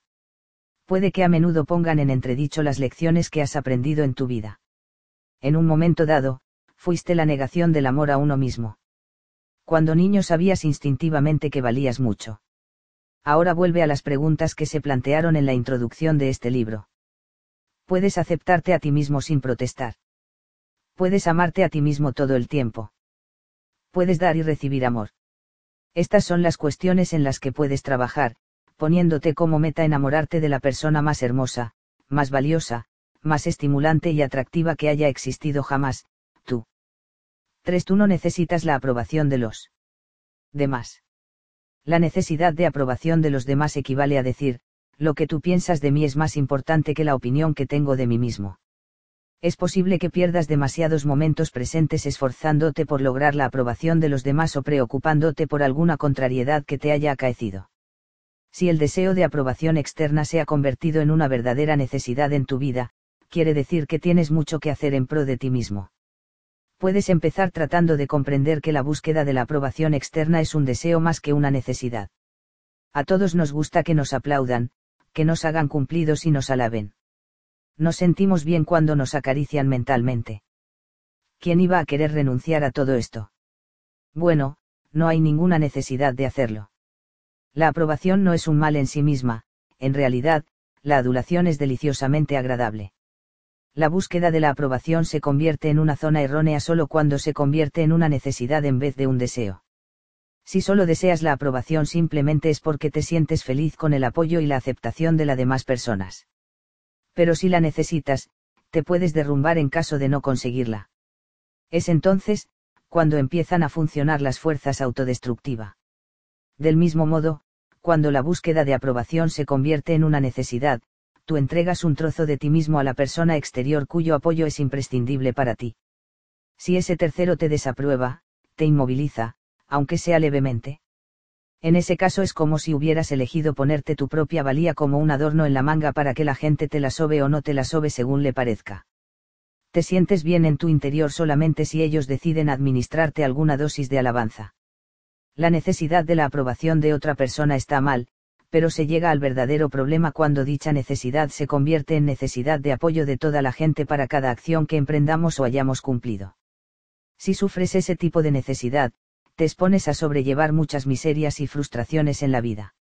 Y lo que es peor aún, estarás incorporando una imagen de persona inexistente que acabará en el tipo de autorrechazo del que hablamos en el capítulo anterior. Hay que deshacerse de la necesidad de aprobación. Nada de signos de interrogación aquí. Hay que erradicarla completamente de tu vida si quieres lograr tu realización personal. Esa necesidad es un psicológico callejón sin salida que no te aporta ningún tipo de beneficio. Es imposible vivir en este mundo sin provocar la desaprobación de la gente, a veces en forma grave. Así es la humanidad, así son los impuestos que se pagan por estar vivo, algo que simplemente no se puede evitar. Una vez traté a un hombre maduro que encajaba perfectamente en el tipo de mentalidad de necesidad de aprobación. Así, que así se llamaba, tenía un conjunto de ideas y creencias respecto a temas tan polémicos como el aborto, el control de la natalidad, la guerra en el Oriente Medio, Watergate, la política y todo lo demás. Cada vez que encontraba resistencia o rechazo ante sus ideas, se descomponía. Gastaba gran parte de su energía tratando de conseguir el apoyo de la demás gente a todo lo que él decía y hacía. Me relató un incidente en el que cuando él declaró ante su suegro que creía firmemente en la eutanasia, notó que éste arrugaba el ceño. Inmediatamente, actuando casi por reflejo, así modificó su postura. Lo que quise decir es que si una persona está absolutamente consciente y en posesión de todas sus facultades y pide que lo maten, entonces la eutanasia está bien. Se dio cuenta entonces que su suegro estaba de acuerdo con él y respiró con más facilidad. Ante su jefe declaró también su aprobación de la eutanasia, pero esta vez la desaprobación fue vociferante. ¿Cómo puede decir una cosa semejante? No se da cuenta que está jugando a ser Dios. Así no pudo tolerar un repudio semejante y rápidamente cambió de postura. Lo que quise decir es que, solo en casos extremos, cuando el enfermo ha sido declarado legalmente muerto, entonces me parece bien que se lo desenchufe. Finalmente su jefe estuvo de acuerdo con él y así pudo nuevamente bajar de la picota. Ante su hermano declaró nuevamente su postura ante la eutanasia y recibió inmediatamente su aprobación. Qué fácil le resultó eso a Asi, ni siquiera tuvo que cambiar de postura para conseguir que su hermano lo apoyara y aprobara. Asimismo fue quien nos dio todos estos ejemplos al relatar cómo interactuaba normalmente con los demás. Así deambulaba por sus círculos sociales sin tener opiniones propias, pues su necesidad de halago era tan fuerte que constantemente estaba mudando de posición a fin de agraciarse con los demás. Así no existe, solo existen las reacciones de los demás que no solo determinan lo que siente Asi, sino también lo que piensa y dice. Así es lo que los demás quieren que sea. Cuando la búsqueda de apoyo es una necesidad, las posibilidades de encontrar la verdad desaparecen casi por completo. Si tienes que ser alabado y emites esa clase de señales, entonces quiere decir que nadie puede tratar contigo con franqueza. Y tampoco puedes declarar con confianza lo que piensas y sientes en cualquier momento presente de tu vida. Sacrificas tu verdadera personalidad, tuyo por las opiniones y predilecciones de los demás. Los políticos conforman una clase que por lo general no inspira confianza. La necesidad de aprobación que tienen es prodigiosa. Sin ella no tienen trabajo.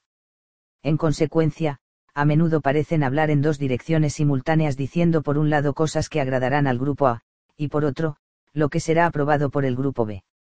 No puede haber una verdad cuando el orador es acomodaticio y se mueve en torno a los temas maniobrando de modo de complacer a todo el mundo. Este tipo de comportamiento es fácil de reconocer en un político, pero difícil cuando se trata de nosotros mismos. Quizás has dejado enfriar, el tema para aplacar a alguien no te has descubierto dándole la razón a alguien cuya desaprobación temes. Sabías que te sentirías desgraciado si te censuraban y modificaste tu comportamiento para evitarlo. Es difícil enfrentarse con un rechazo o una censura y más fácil adoptar un comportamiento que inspirará aprobación. Pero cuando optas por este comportamiento más fácil lo que estás haciendo es darle mayor importancia a la opinión de la demás gente que a tu propia valoración. Es una trampa peligrosa, y una trampa difícil de evitar en nuestra sociedad.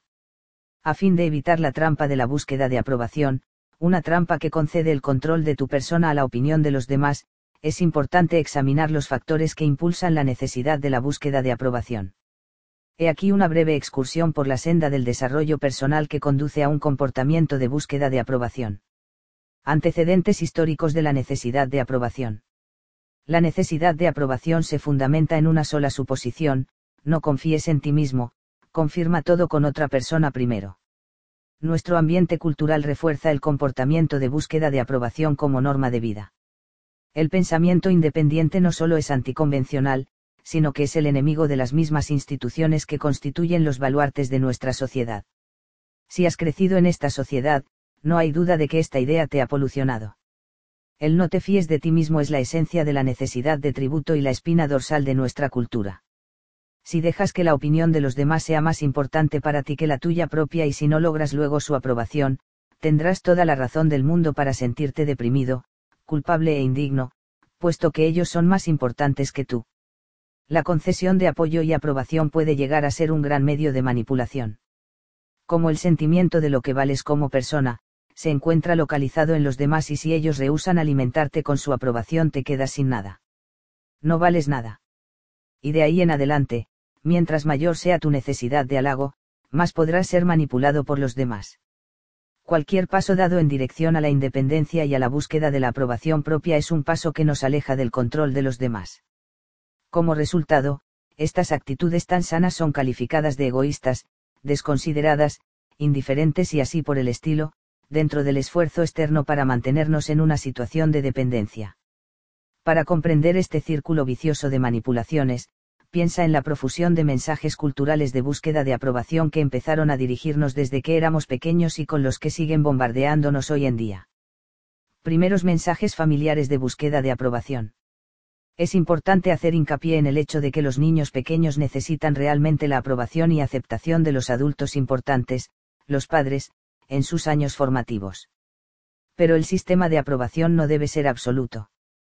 Tampoco el niño debe tener necesidad de la autorización de sus padres para todo lo que hace, piensa o dice.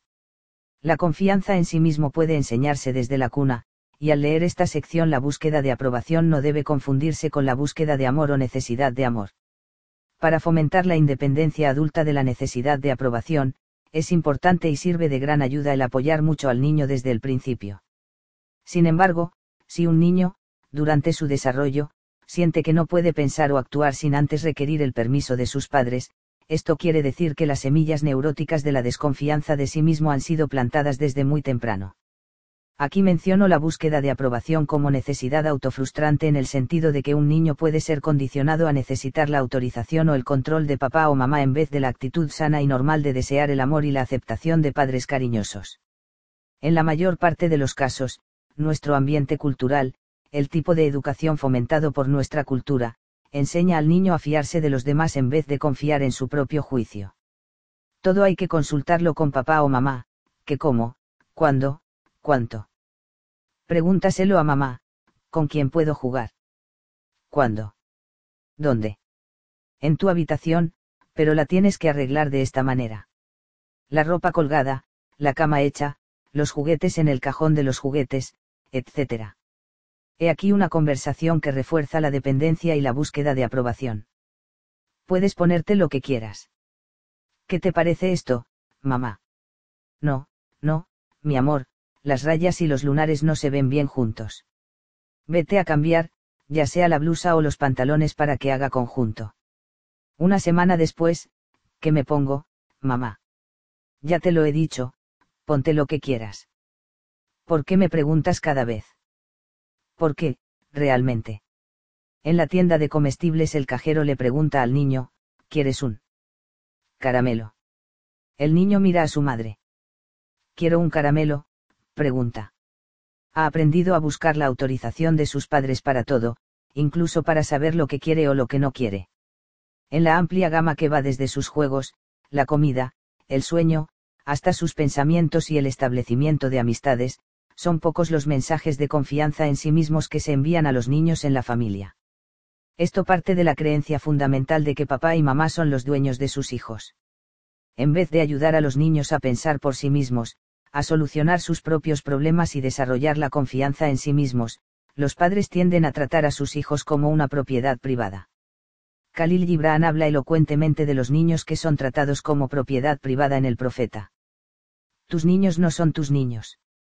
Son los hijos y las hijas de los anhelos que siente la vida por sí misma. Vienen a través de ti pero no de ti. Y aunque están contigo, no te pertenecen. Los resultados de esta estrategia son muy evidentes en todo niño dependiente. Mamá se convierte en el árbitro, en el eterno mediador, en la persona a la que se acude como delator cuando uno de los hermanos se está portando mal, alguien que, literalmente, tiene que pensar, sentir y actuar por el niño. No te fíes de ti mismo para resolver tus dificultades, papá y mamá lo harán por ti.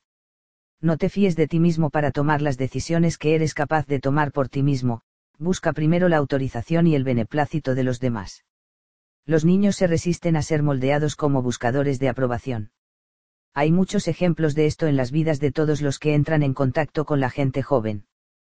Una infinidad de padres me han relatado sus experiencias de la época en que enseñaban a sus hijos a no mojarse los pañales y usar el orinal. Dicen que el niño parece saber lo que se le pide y ellos se dan cuenta de que el niño tiene la capacidad de controlar sus esfínteres.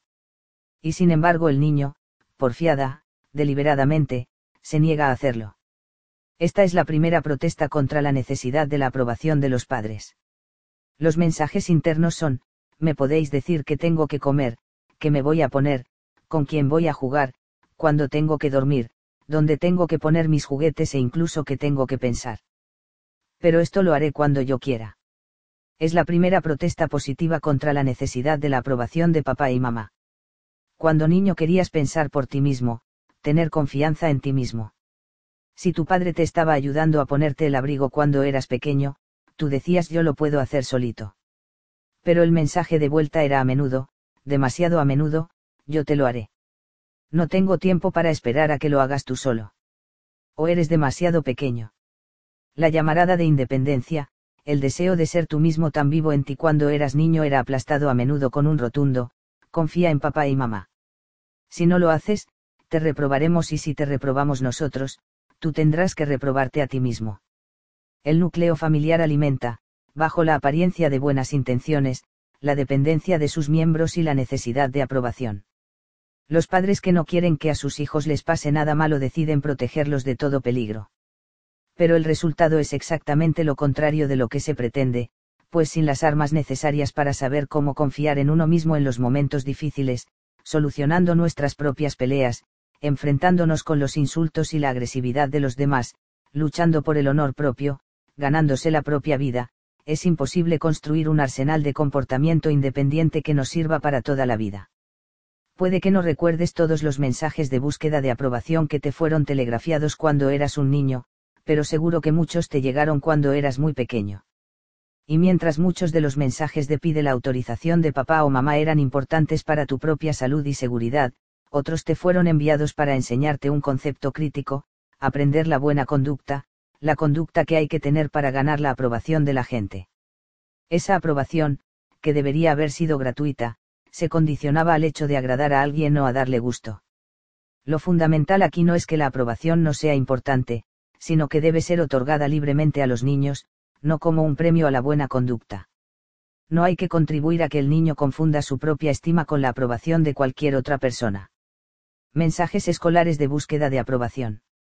Cuando abandonabas tu casa para ir al colegio, entrabas en una institución especialmente diseñada para inculcar a los niños el comportamiento y el pensamiento adecuado para lograr la aprobación de los demás. Pide permiso para todo. No te bases nunca en tu propio juicio.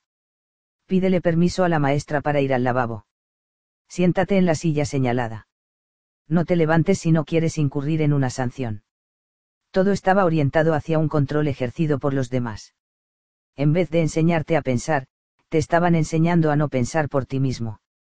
Dobla tu papel formando 16 cuadrados y no escribas en los márgenes. Estudia los capítulos 1 y 2 esta tarde. Estudia la ortografía de estas palabras. Dibuja así. Lee esto. Te enseñaron a ser obediente. Y en caso de duda, a consultar con la maestra. Si incurrías en el enfado de la maestra o, peor aún, del director, tenías que sentirte culpable durante meses, o al menos era eso lo que se esperaba de ti. Tu libreta de calificaciones era un mensaje para tus padres para comunicarles el grado de aprobación que habías alcanzado. Si lees la declaración de los postulados de tu colegio, que sin duda fueron escritos bajo la presión de un grupo de supervisores y pedagogos oficiales, dirá sin duda algo parecido a lo que sigue. Nosotros, los fundadores de este colegio, creemos en la educación y desarrollo total de todos y de cada uno de los alumnos. El currículum ha sido diseñado de manera que pueda responder a las necesidades individuales de todos los alumnos de nuestro colegio. Tratamos de conseguir, y apoyamos todos los esfuerzos que van dirigidos en esa dirección, el desarrollo individual y la puesta al día, de nuestro cuerpo estudiantil, etc. ¿Cuántos colegios o profesores se atreven a poner en acción estas palabras? Cualquier alumno que empieza a mostrar señales de ponerse al día y de tener un verdadero control de sí mismo es puesto rápidamente en su lugar. Los alumnos independientes, seguros de sí mismos, llenos de amor a sí mismos, poco susceptibles a la culpa o preocupación, son sistemáticamente considerados como problemas y como alborotadores. Los colegios no son eficaces para tratar con niños que dan muestras de un pensamiento independiente. En la mayoría de colegios, la búsqueda de aprobación es el camino del éxito.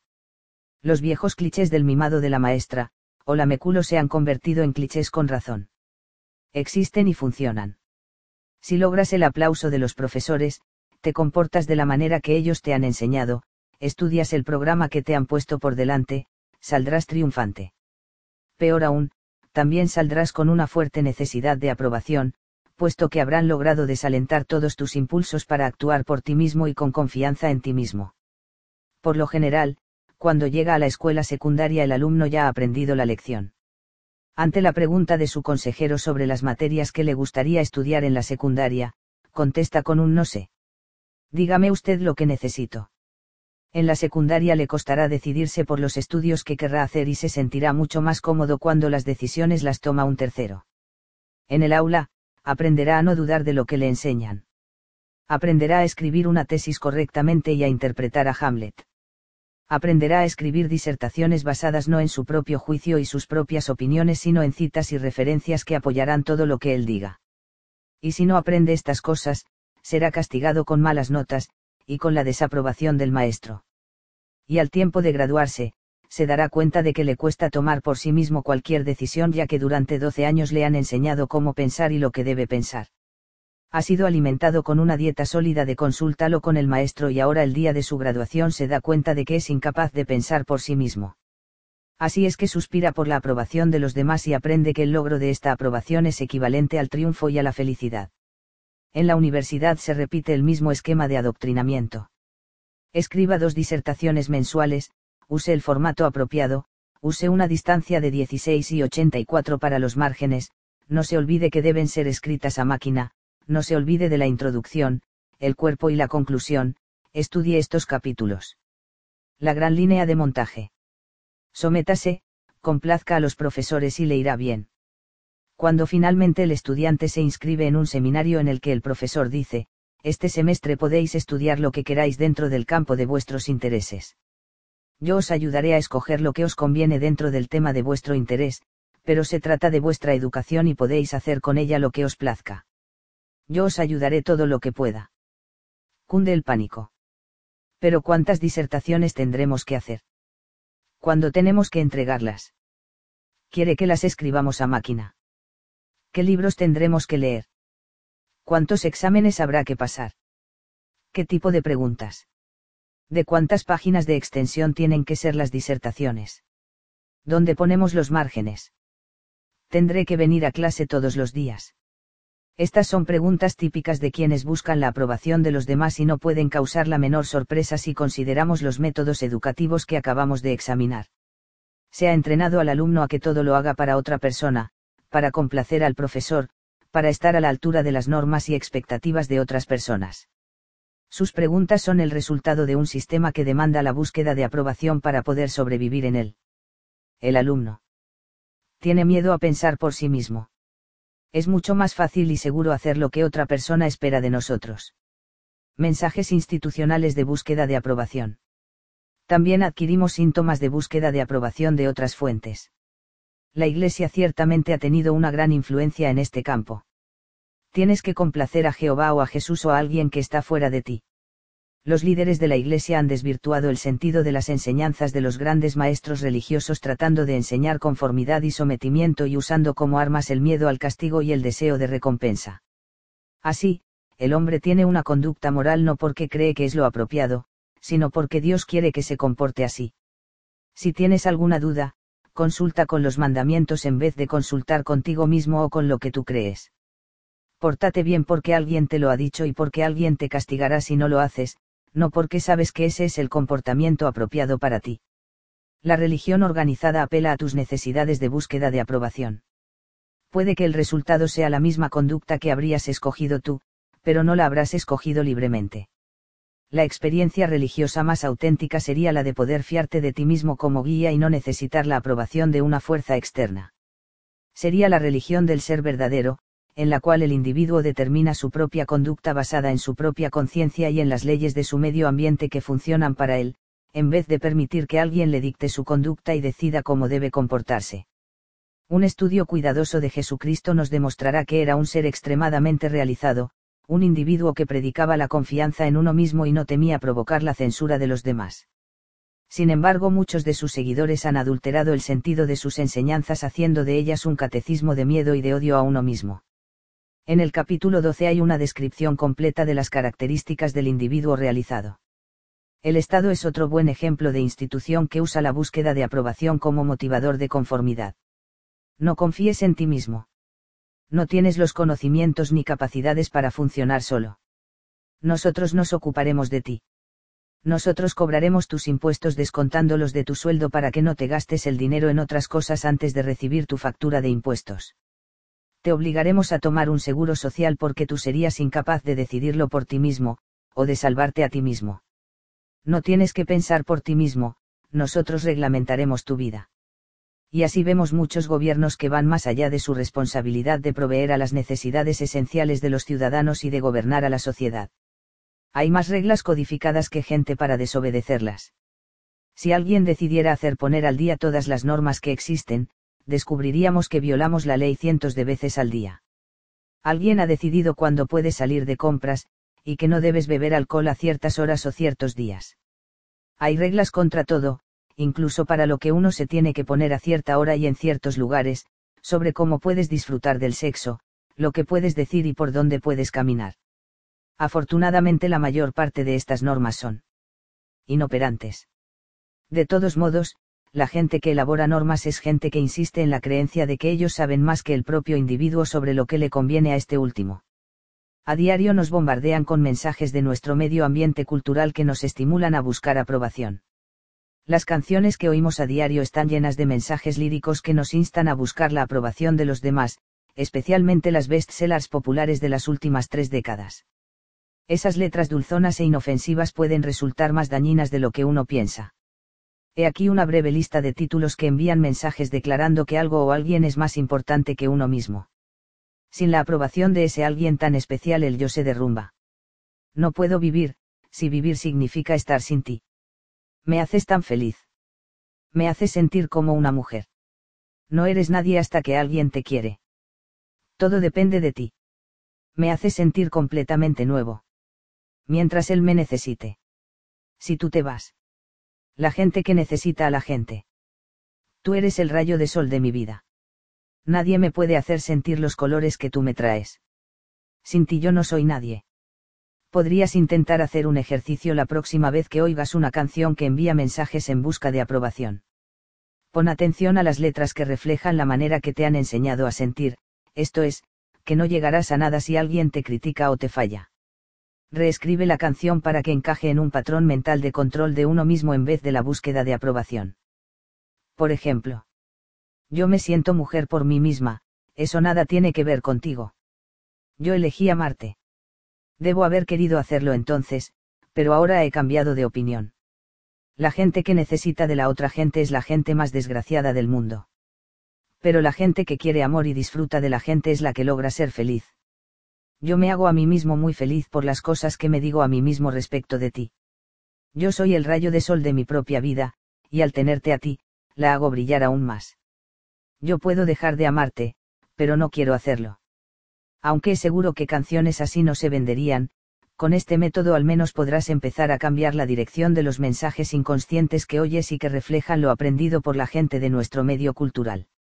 Hay que traducir el sin ti no soy nadie a sin mí mismo no soy nadie, pero el tenerte hace que este momento presente sea muy agradable.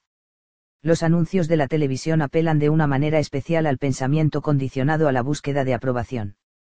Muchos de estos anuncios reflejan los esfuerzos que hacen los fabricantes para manipular tu voluntad y lograr así que compres sus productos, reforzando la noción de que lo que la demás gente cree es más importante que lo que tú piensas. Analiza el siguiente diálogo cuando recibas a amigos en tu casa para jugar al bridge. Primer amigo, husmeando comiste pescado frito anoche, querida, dice con tono de desaprobación. Amigo segundo, por lo que veo, George sigue fumando los mismos puros, con un tono muy parecido que refleja desaprobación. Tú quedas ofendido, desconcertado, es más, destruido, porque los demás censuran los olores de tu propia casa. Mensaje psicológico, lo que los demás piensan de ti es mucho más importante de lo que tú piensas de ti mismo, de modo que si no complaces a tus amigos, mereces sentirte mal. Analiza los dos anuncios siguientes y sus mensajes. 1. Una camarera observa que el cuello de la camisa de uno de los clientes no está muy limpio cuando le ayuda a ponerse la servilleta. La esposa se avergüenza al darse cuenta que la camarera, que es una desconocida, reprueba su comportamiento. 2. Una mujer se estremece de miedo cuando piensa en lo que pensarán de ella sus amigas si se dan cuenta que sus medias panty le quedan grandes. No podría soportar que pensaran mal de mí. Necesito su aprobación, así es que escogeré otra marca en vez de la que llevo.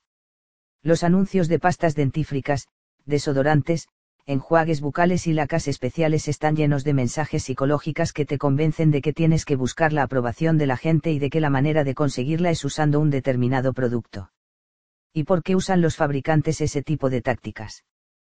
¿Por qué les dan buenos resultados? ¿Por qué con ellas venden sus productos? Se han dado cuenta de que la gente tiene necesidad de ser aceptada y se aprovechan de esta necesidad creando pequeños anuncios que mandan los mensajes apropiados. Ahí tienes una cultura que balonza y fomenta la necesidad de aprobación. No es nada sorprendente que descubras que le das demasiada importancia a lo que piensan los demás. Has sido condicionado en este sentido a lo largo de toda tu vida e incluso si tu familia tuvo conciencia de que necesitabas su ayuda para fomentar tu seguridad en ti mismo, los factores culturales de los que dependían les impidieron hacerlo como debían. Pero tienes que darte cuenta de que no tienes por qué aferrarte a este comportamiento de necesidad de aprobación. En su Pudinead Gilson's Calendar, Mark Twain nos describe convincentemente un método para romper con una costumbre arraigada como puede ser la de la búsqueda de aprobación. Las costumbres son costumbres y ningún hombre debe tirarlas por la ventana, debe engatusarlas y hacer que bajen por las escaleras de escalón en escalón. Engatusando a la búsqueda de aprobación para que baje las escaleras de escalón en escalón. Echa un vistazo a cómo funciona el mundo. Para resumir, diremos que jamás puedes complacer a todos En realidad si logras complacer a un 50% de la gente, lo estás haciendo bastante bien. Esto no es ningún secreto. Sabes muy bien que por lo menos la mitad de la gente que compone tu mundo va a estar en desacuerdo con al menos la mitad de las cosas que digas. Y si esto es correcto, para comprobarlo no tienes más que ver cómo en una elección donde uno de los candidatos obtiene un triunfo rotundo, el 40% de la gente ha votado en contra del ganador, así siempre tendrás un 50% de posibilidades de incurrir en algún tipo de repulsa o desaprobación cada vez que expresas una opinión. Movido de este conocimiento, puedes empezar a enfocar de otra manera las actitudes críticas de la demás gente. Cuando alguien no esté de acuerdo con algo que tú dices, en vez de sentirte herido piensa que te has encontrado con una de las personas que están dentro del 50% que no está de acuerdo contigo. Saber que, digas lo que digas, o pienses lo que pienses, o hagas lo que hagas, habrá alguien que no esté de acuerdo contigo, es la mejor manera de salirse del túnel de la desesperación.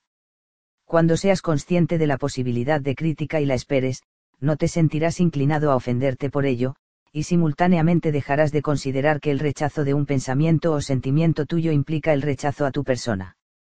No puedes evitar la desaprobación de la gente por más que quieras. Por cada opinión que puedas tener, habrá siempre alguien que tenga exactamente la opinión opuesta a la tuya. Abraham Lincoln habló de esto en una conversación en la que participó en la Casa Blanca y sobre la que nos da cuenta Francis B. Carpenter. Si yo fuera a leer, incluso a contestar, todos los ataques que me dirigen, habría que cerrar esta tienda para ocuparnos únicamente de ese negocio. Yo actúo lo mejor que puedo y mejor me parece, y pienso seguir haciéndolo hasta el final. Si al final el resultado es bueno, lo que se diga en contra de mí no tendrá ninguna importancia.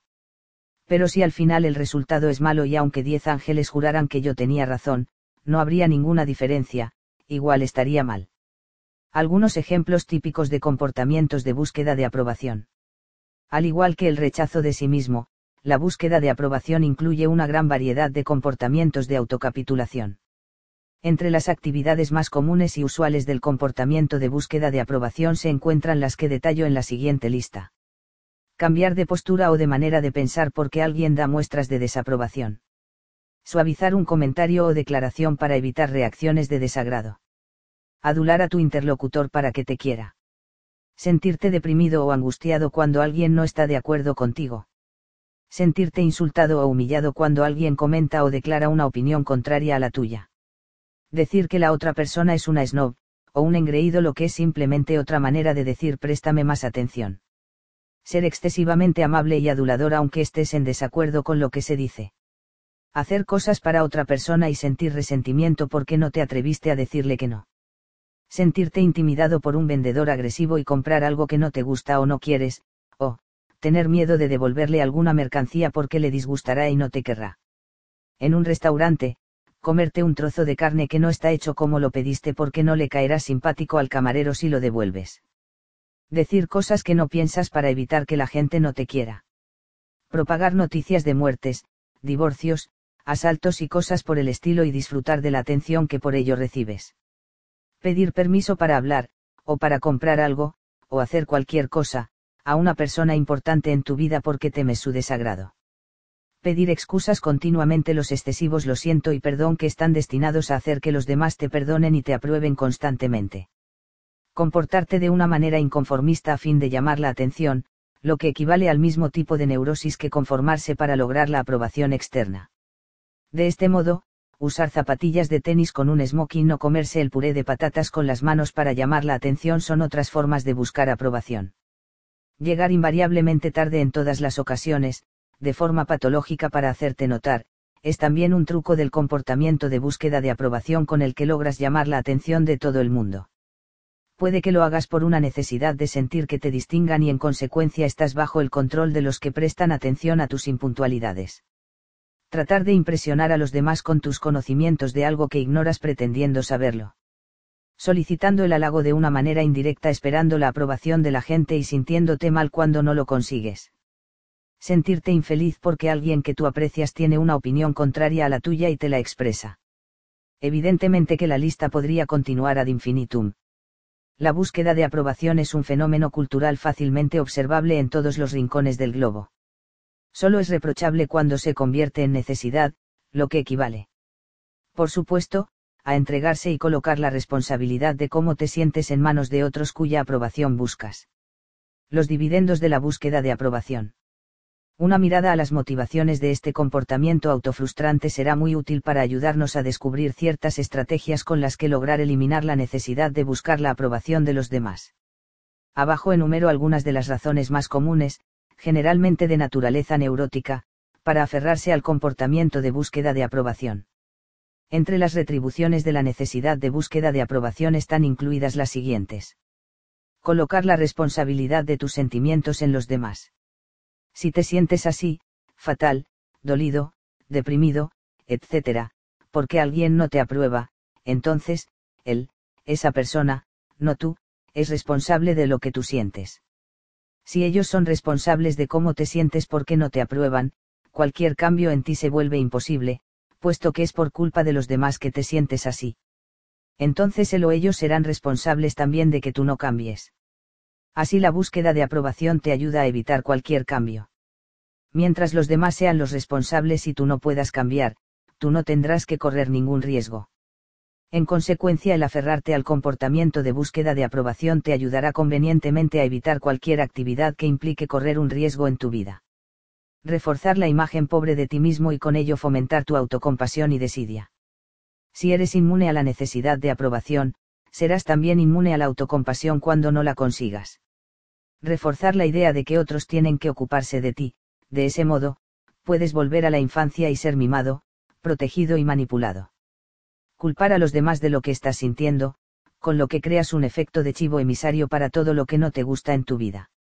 Engañarte a ti mismo diciéndote que cuentas con la simpatía de aquellos que tú has hecho más importantes que tú mismo en tu vida, de ese modo, te sientes cómodo exteriormente aunque por dentro alamantes las semillas del descontento. Cuanto más importantes sean los otros, más importancia tienen las apariencias externas.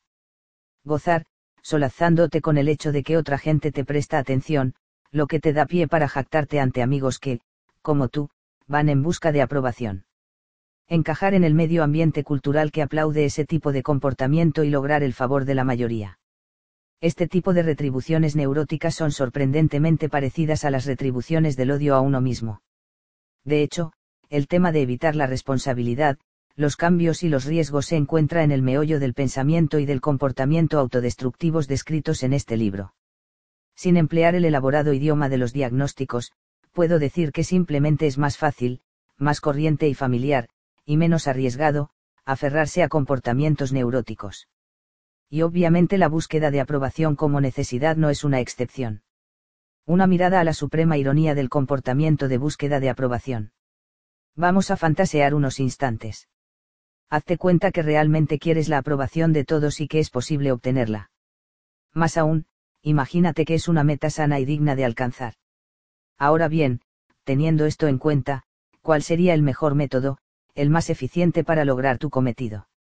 Antes de contestar piensa en la persona que, en el círculo de tus relaciones, es la que recibe mayor aprobación. ¿Cómo es este individuo? ¿Cómo se comporta? ¿Qué hay en el que atrae a toda la gente? Lo más probable es que estés pensando en alguien que es directo y franco, independiente de la opinión de los demás, un ser realizado. Lo más probable es que tenga poco o nada de tiempo para dedicarlo a la búsqueda de aprobación. Casi seguro que es una persona que dice las cosas tal como son a pesar de las consecuencias que esto le pueda acarrear. Quizá piensa que el tacto y la diplomacia son menos importantes que la honestidad. No es una persona susceptible, simplemente un individuo que tiene poco tiempo para el tipo de juego que significa el hablar delicadamente y teniendo cuidado de decir las cosas bien para evitar herir a los demás. ¿No te parece irónico? La gente que parece conseguir la mayor cantidad de aprobación en la vida es precisamente la que nunca la busca, que no la desea y a la que menos le preocupa conseguirla. He aquí una pequeña fábula que podemos aplicar para ilustrar este caso, ya que la felicidad es la ausencia de la búsqueda de aprobación como necesidad. Un gato grande vio como un gatito pequeño trataba de pescarse la cola y le preguntó, ¿por qué tratas de pescarte la cola en esa forma? El gatito dijo, he aprendido que lo mejor para un gato es la felicidad, y que la felicidad es mi cola. Y por eso la persigo y trato de pescármela, y cuando la pesque habré logrado la felicidad. El gato viejo le dijo, Hijo mío, yo también le he prestado atención a los problemas del universo, yo también he pensado que mi cola era la felicidad. Pero, me he dado cuenta que cuando la persigo se me escapa y cuando voy haciendo lo que tengo que hacer ella viene detrás mío por donde quiera que yo vaya. De modo que, si tanto quieres merecer aprobación es irónico pensar que la mejor manera de lograrla es no desearla y evitar correr tras ella y no reclamársela a todo el mundo.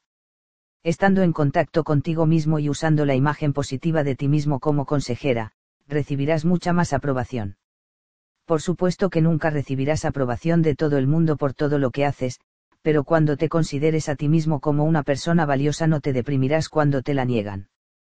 Considerarás que la desaprobación es una consecuencia natural de la vida en este planeta donde la gente es individualista en sus percepciones.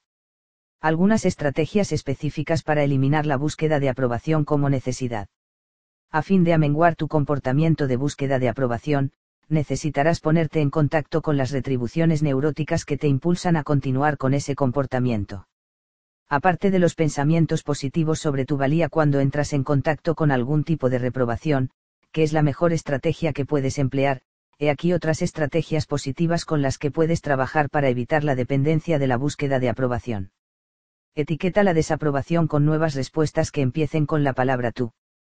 Por ejemplo, te das cuenta de que tu padre no está de acuerdo contigo y se está enfadando. En vez de cambiar de posición o defenderte, simplemente contesta con un tú te estás enfadando y piensas que yo no debería pensar como pienso. Esto te mantendrá en contacto con el hecho de que la desaprobación le pertenece a él y no a ti. La estrategia del tú puede ser empleada en cualquier momento y con resultados sorprendentes si llegas a dominar la técnica. Tendrás que luchar contra la tentación de empezar con yo, es decir, poniéndote en la posición de necesitar defenderte o de modificar lo que acabas de decir para lograr que te acepten. Si piensas que alguien está tratando de manipularte rebajando tu autoestima, dilo. En vez de ablandarte con el propósito de lograr aunque sea algo de aprobación, puedes decir en voz alta, normalmente yo modificaría mi posición para lograr que me aceptes y me quieras, pero realmente creo en lo que acabo de decir y tú tendrás que entendértelas con tus propios sentimientos al respecto. O supongo que te gustaría que yo cambie de opinión. El hecho de etiquetarlo te mantendrá en contacto con tus propios pensamientos y tu propio comportamiento. Puedes agradecer a la persona que te está proporcionando datos que te serán útiles para tu crecimiento y desarrollo, aunque sean cosas que no te gusten. El acto de agradecer pone fin a cualquier tipo de búsqueda de aprobación. Tu marido te dice que te estás portando de una manera tímida y nerviosa, que no le gusta. En vez de tratar de complacerlo, simplemente le agradeces que te lo haga notar. Así desaparecerá el comportamiento de búsqueda de aprobación.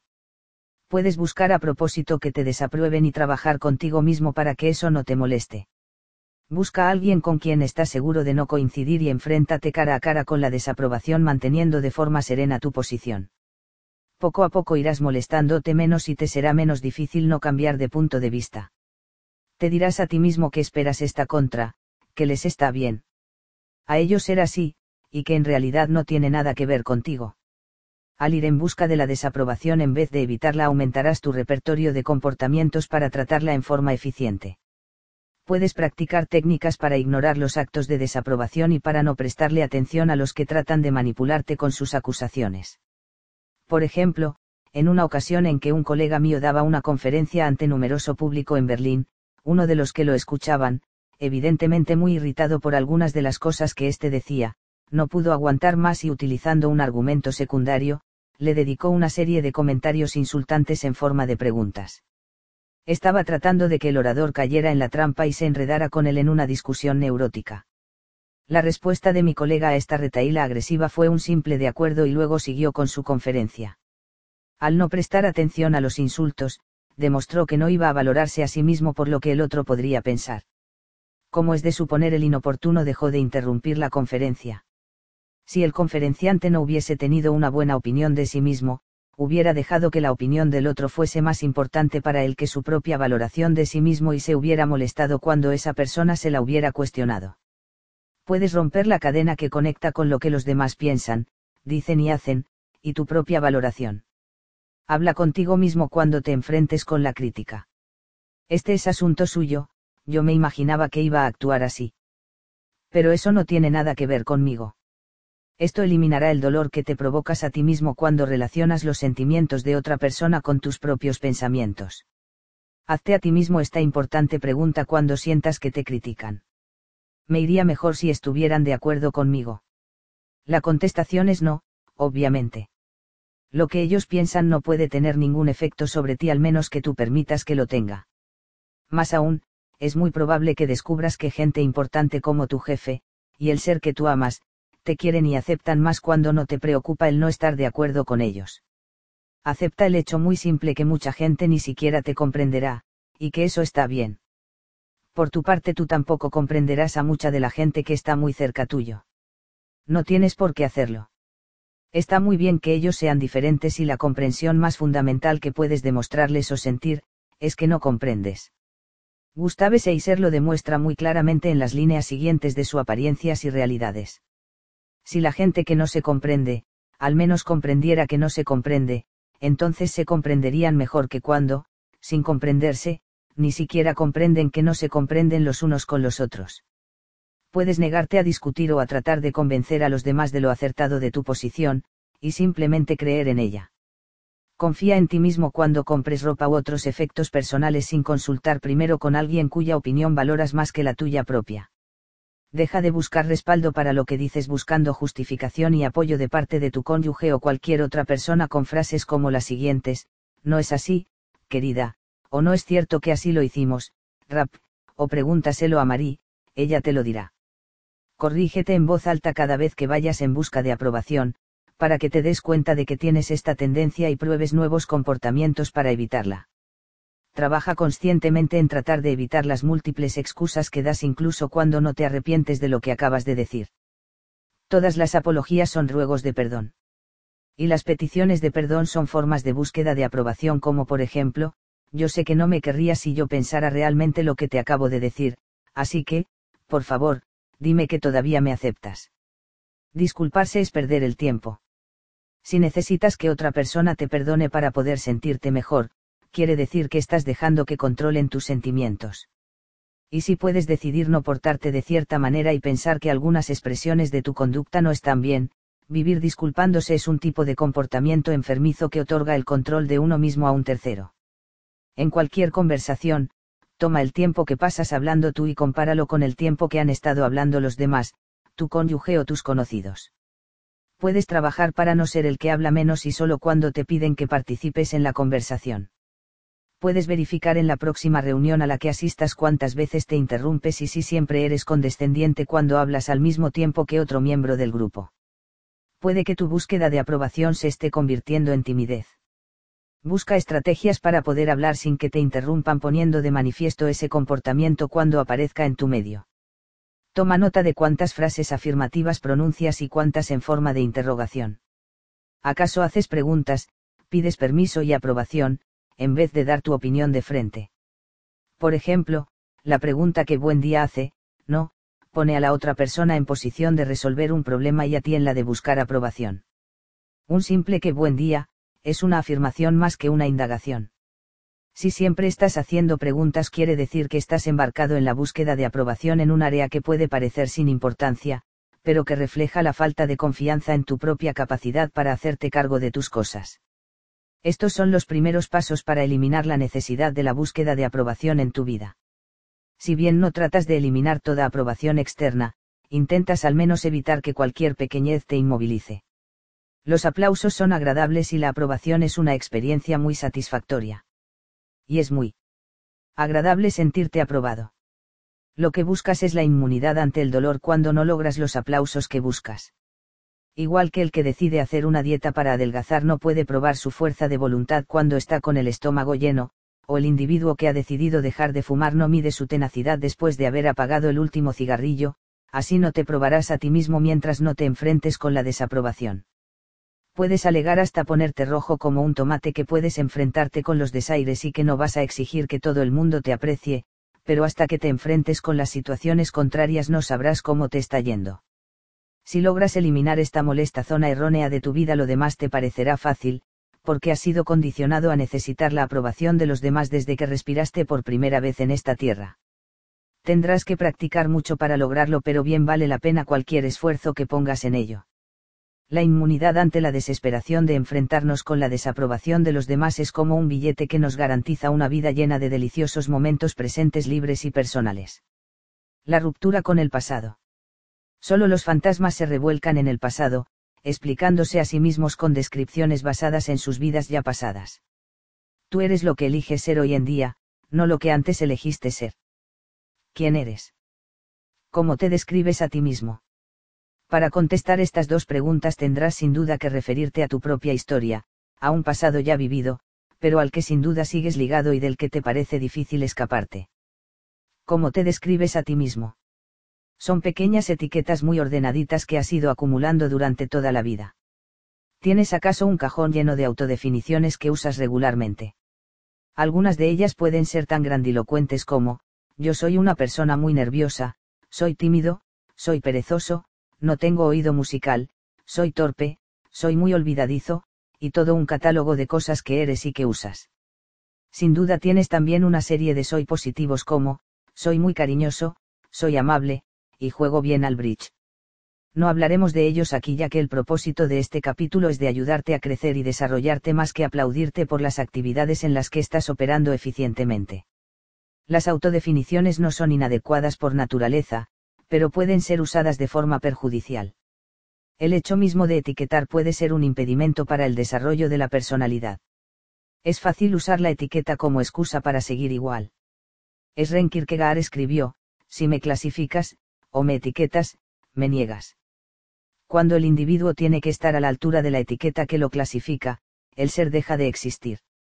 Y pasa lo mismo con las autoclasificaciones es muy probable que al identificarte con tus etiquetas clasificadoras te estés negando a ti mismo, en vez de aprovechar tu propio potencial de crecimiento.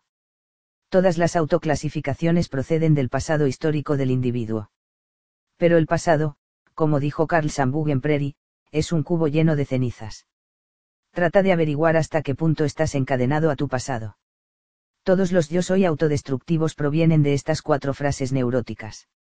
1. Así soy yo. 2. Yo siempre he sido así. 3. No puedo evitarlo.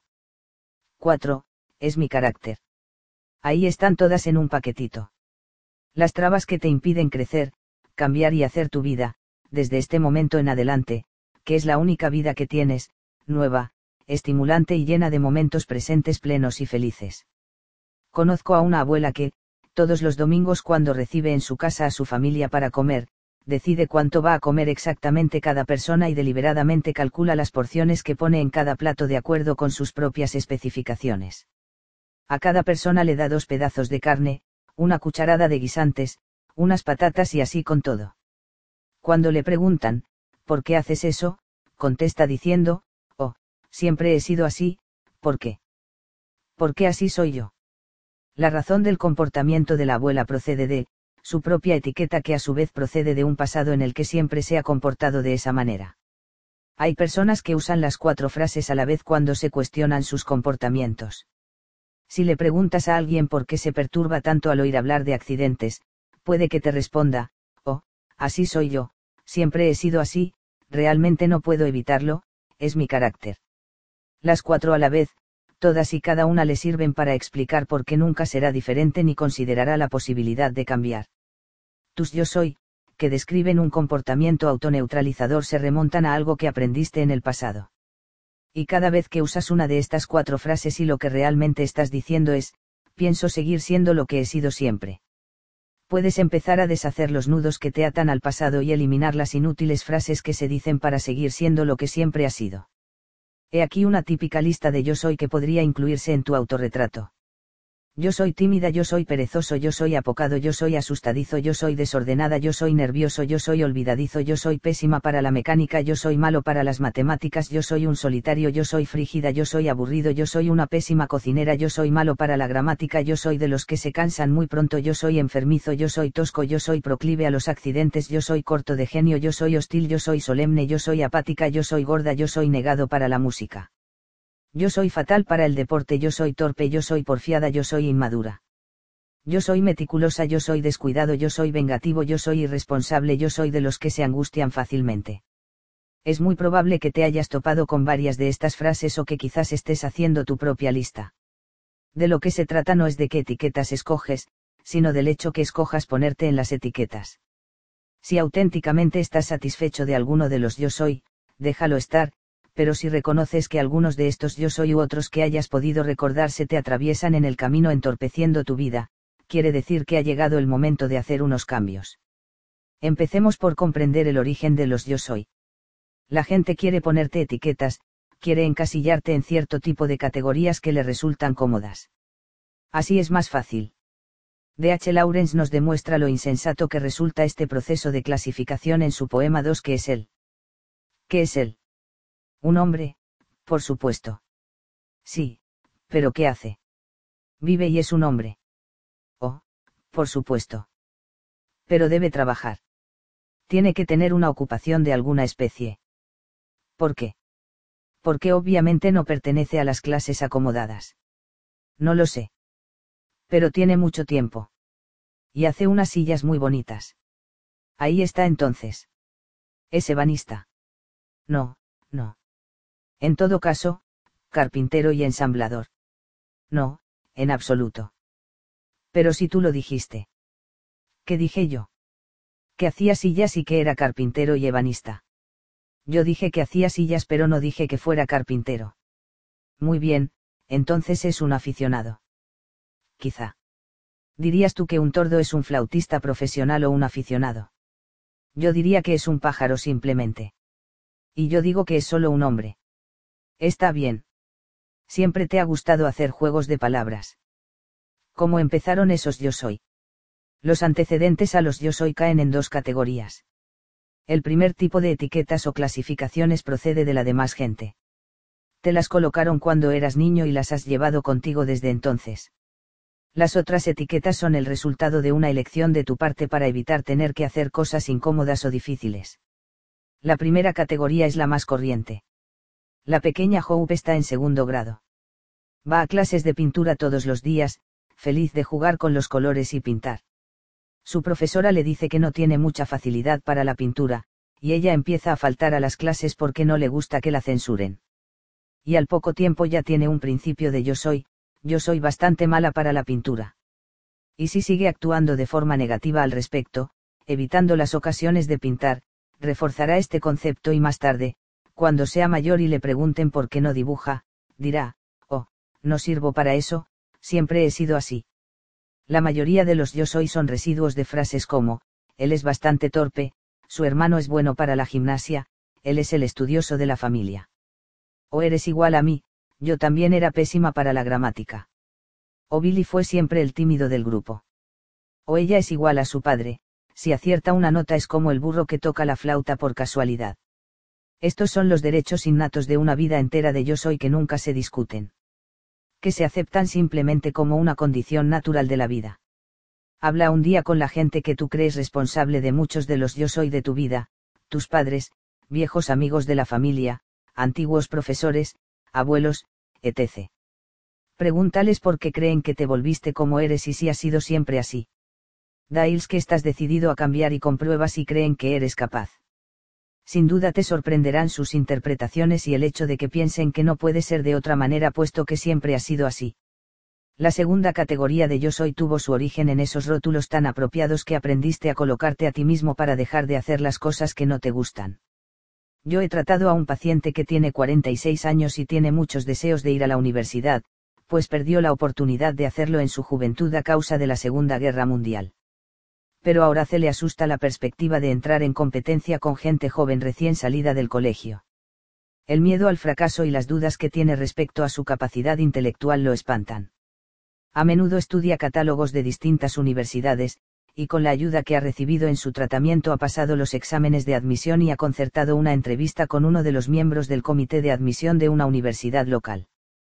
Pero aún usa sus yo soy para evitar incorporarse activamente a los estudios justifica su actitud diciendo, soy demasiado viejo, no soy suficientemente inteligente, no me interesa realmente. Yo soy, demasiado viejo, yo soy, poco inteligente, yo soy de los que no se interesan realmente por esas cosas. Horace usa sus yo soy para dejar de hacer algo que realmente quiere hacer. Uno de mis colegas los usa para liberarse de las tareas que no le divierten. Evita tener que arreglar el timbre, o la radio, o hacer cualquiera de esas incómodas tareas caseras, recordándole simplemente a su esposa que, pero querida, si tú ya lo sabes, a mí no se me dan bien estas cosas, coma.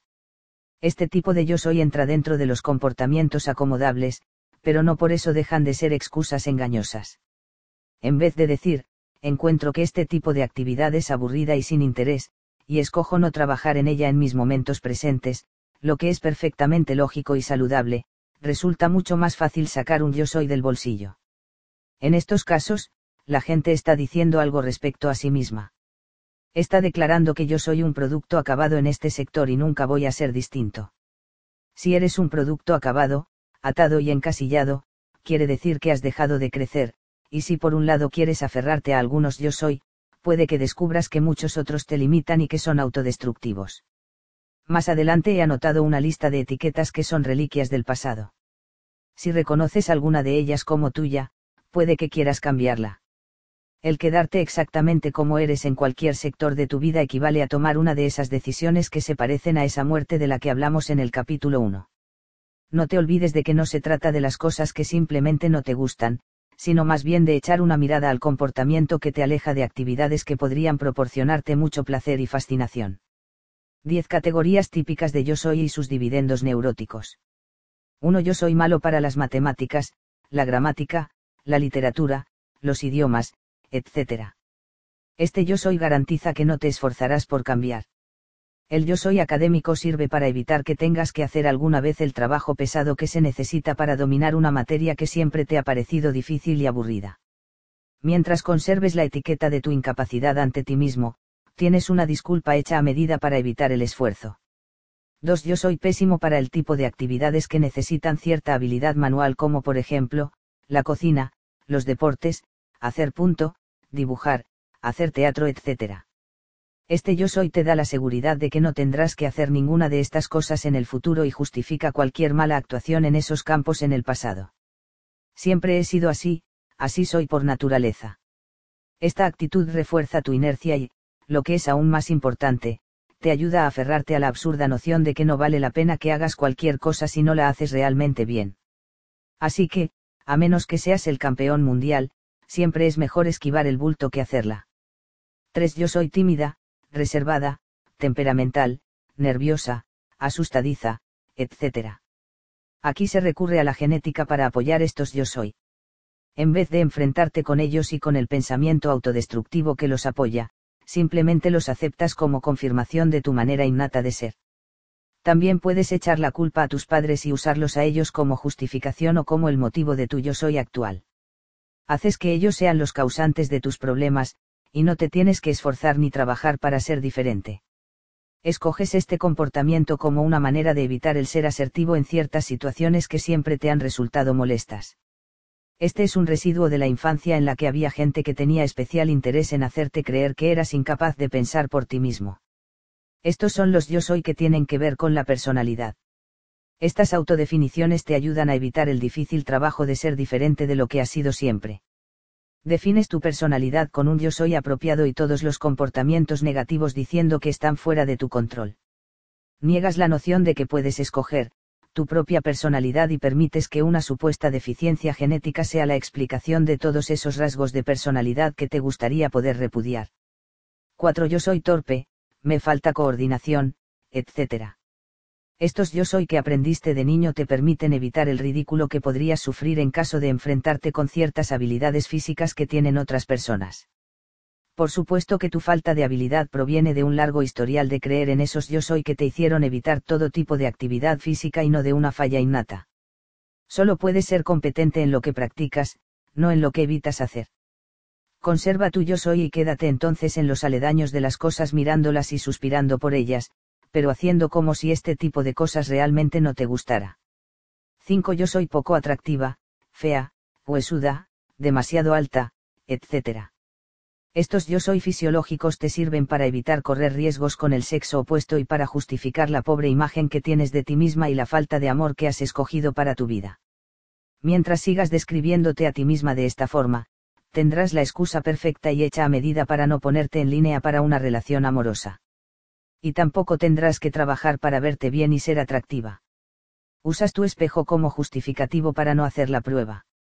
Solo hay un problema, vemos exactamente lo que escogemos ver, incluso en los espejos. 6. Yo soy desorganizado, meticuloso, desordenado, etc. Estos yo soy relacionados con la conducta son muy útiles para manipular a los demás y para explicar por qué las cosas tienen que hacerse de cierta manera. Siempre las he hecho así. Como si la tradición fuese un motivo para hacer cualquier cosa. Y siempre las haré así es el mensaje no formulado. Confiando en la forma que lo has hecho siempre no tienes por qué mantener la noción llena de riesgos y peligros de que podrías hacerlo de una manera diferente, y a la vez asegurarte de que todos los que están a tu alrededor lo hagan a tu manera también. Estos son los yo soy que recurren a la política como sustituto del pensamiento. 7. Yo soy olvidadiza, descuidada, irresponsable, apática, etc. Estos yo soy te resultan particularmente útiles cuando quieres justificar algún comportamiento ineficaz.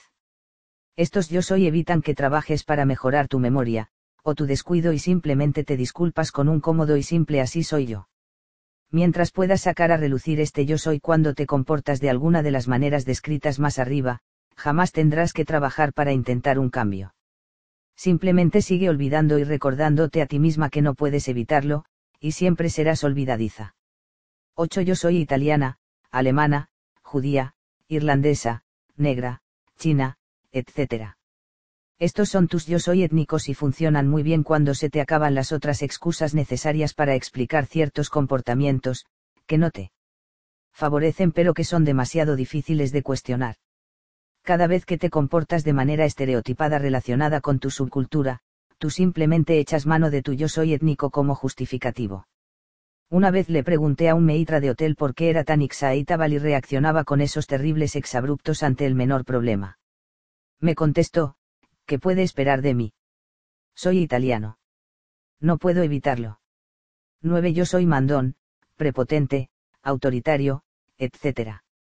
Aquí tus yo soy te permiten continuar tus actitudes hostiles en vez de trabajar para desarrollar una, autodisciplina. Recubres el comportamiento con no puedo evitarlo, yo siempre he sido así. 10. Yo soy viejo, anciano, estoy cansado, etc. Con estos yo soy puedes usar tu edad como justificativo para no participar en lo que pueden ser actividades arriesgadas o peligrosas. Cada vez que tienes que enfrentarte con una actividad como puede ser un encuentro deportivo, una cita amorosa después de un divorcio o de la muerte de un cónyuge o un viaje, puedes decir simplemente estoy demasiado viejo para esas cosas y habrás eliminado los riesgos que lleva consigo la posibilidad de hacer algo nuevo y que impulsa tu crecimiento y desarrollo lo que implican los yo soy basados en la edad es que estás definitivamente acabado en esos campos, como cada vez serás más viejo, ya has terminado de crecer y de experimentar cosas nuevas el círculo del yo soy. Las retribuciones que te brinda aferrarte a tu pasado por medio de los yo soy que sacas a relucir cuando te conviene, pueden ser resumidos nítidamente en una palabra, evasión. Siempre que quieres evitar cierto tipo de actividades o ignorar algún defecto de tu personalidad, podrás justificarte con un yo soy.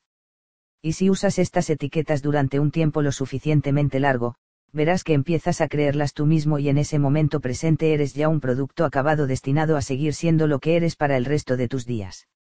Las etiquetas te permiten evitar el riesgo y el difícil trabajo pesado de tratar de cambiar. También perpetúan el comportamiento que las provocó.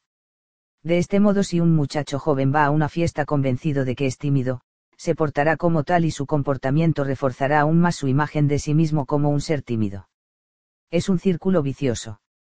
Ahí lo tienes.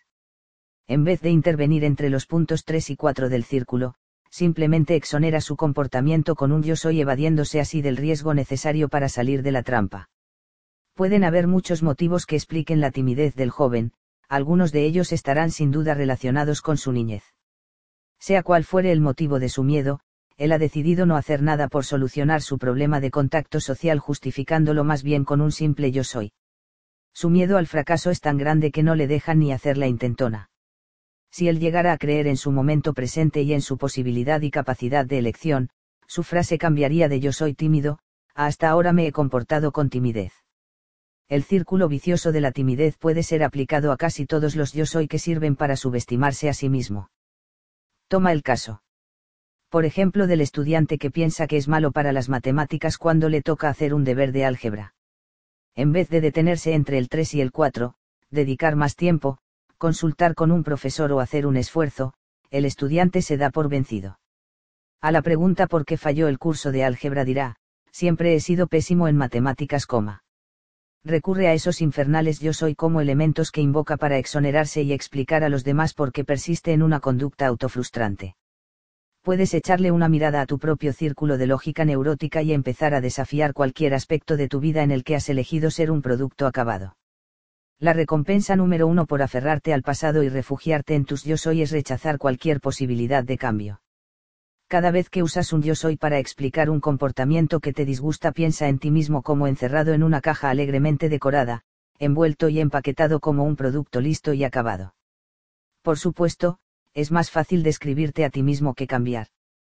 Puede ser que culpes de tus etiquetas a tus padres o a los adultos importantes que te influenciaron en la niñez, a los maestros, vecinos, abuelos y gente por el estilo.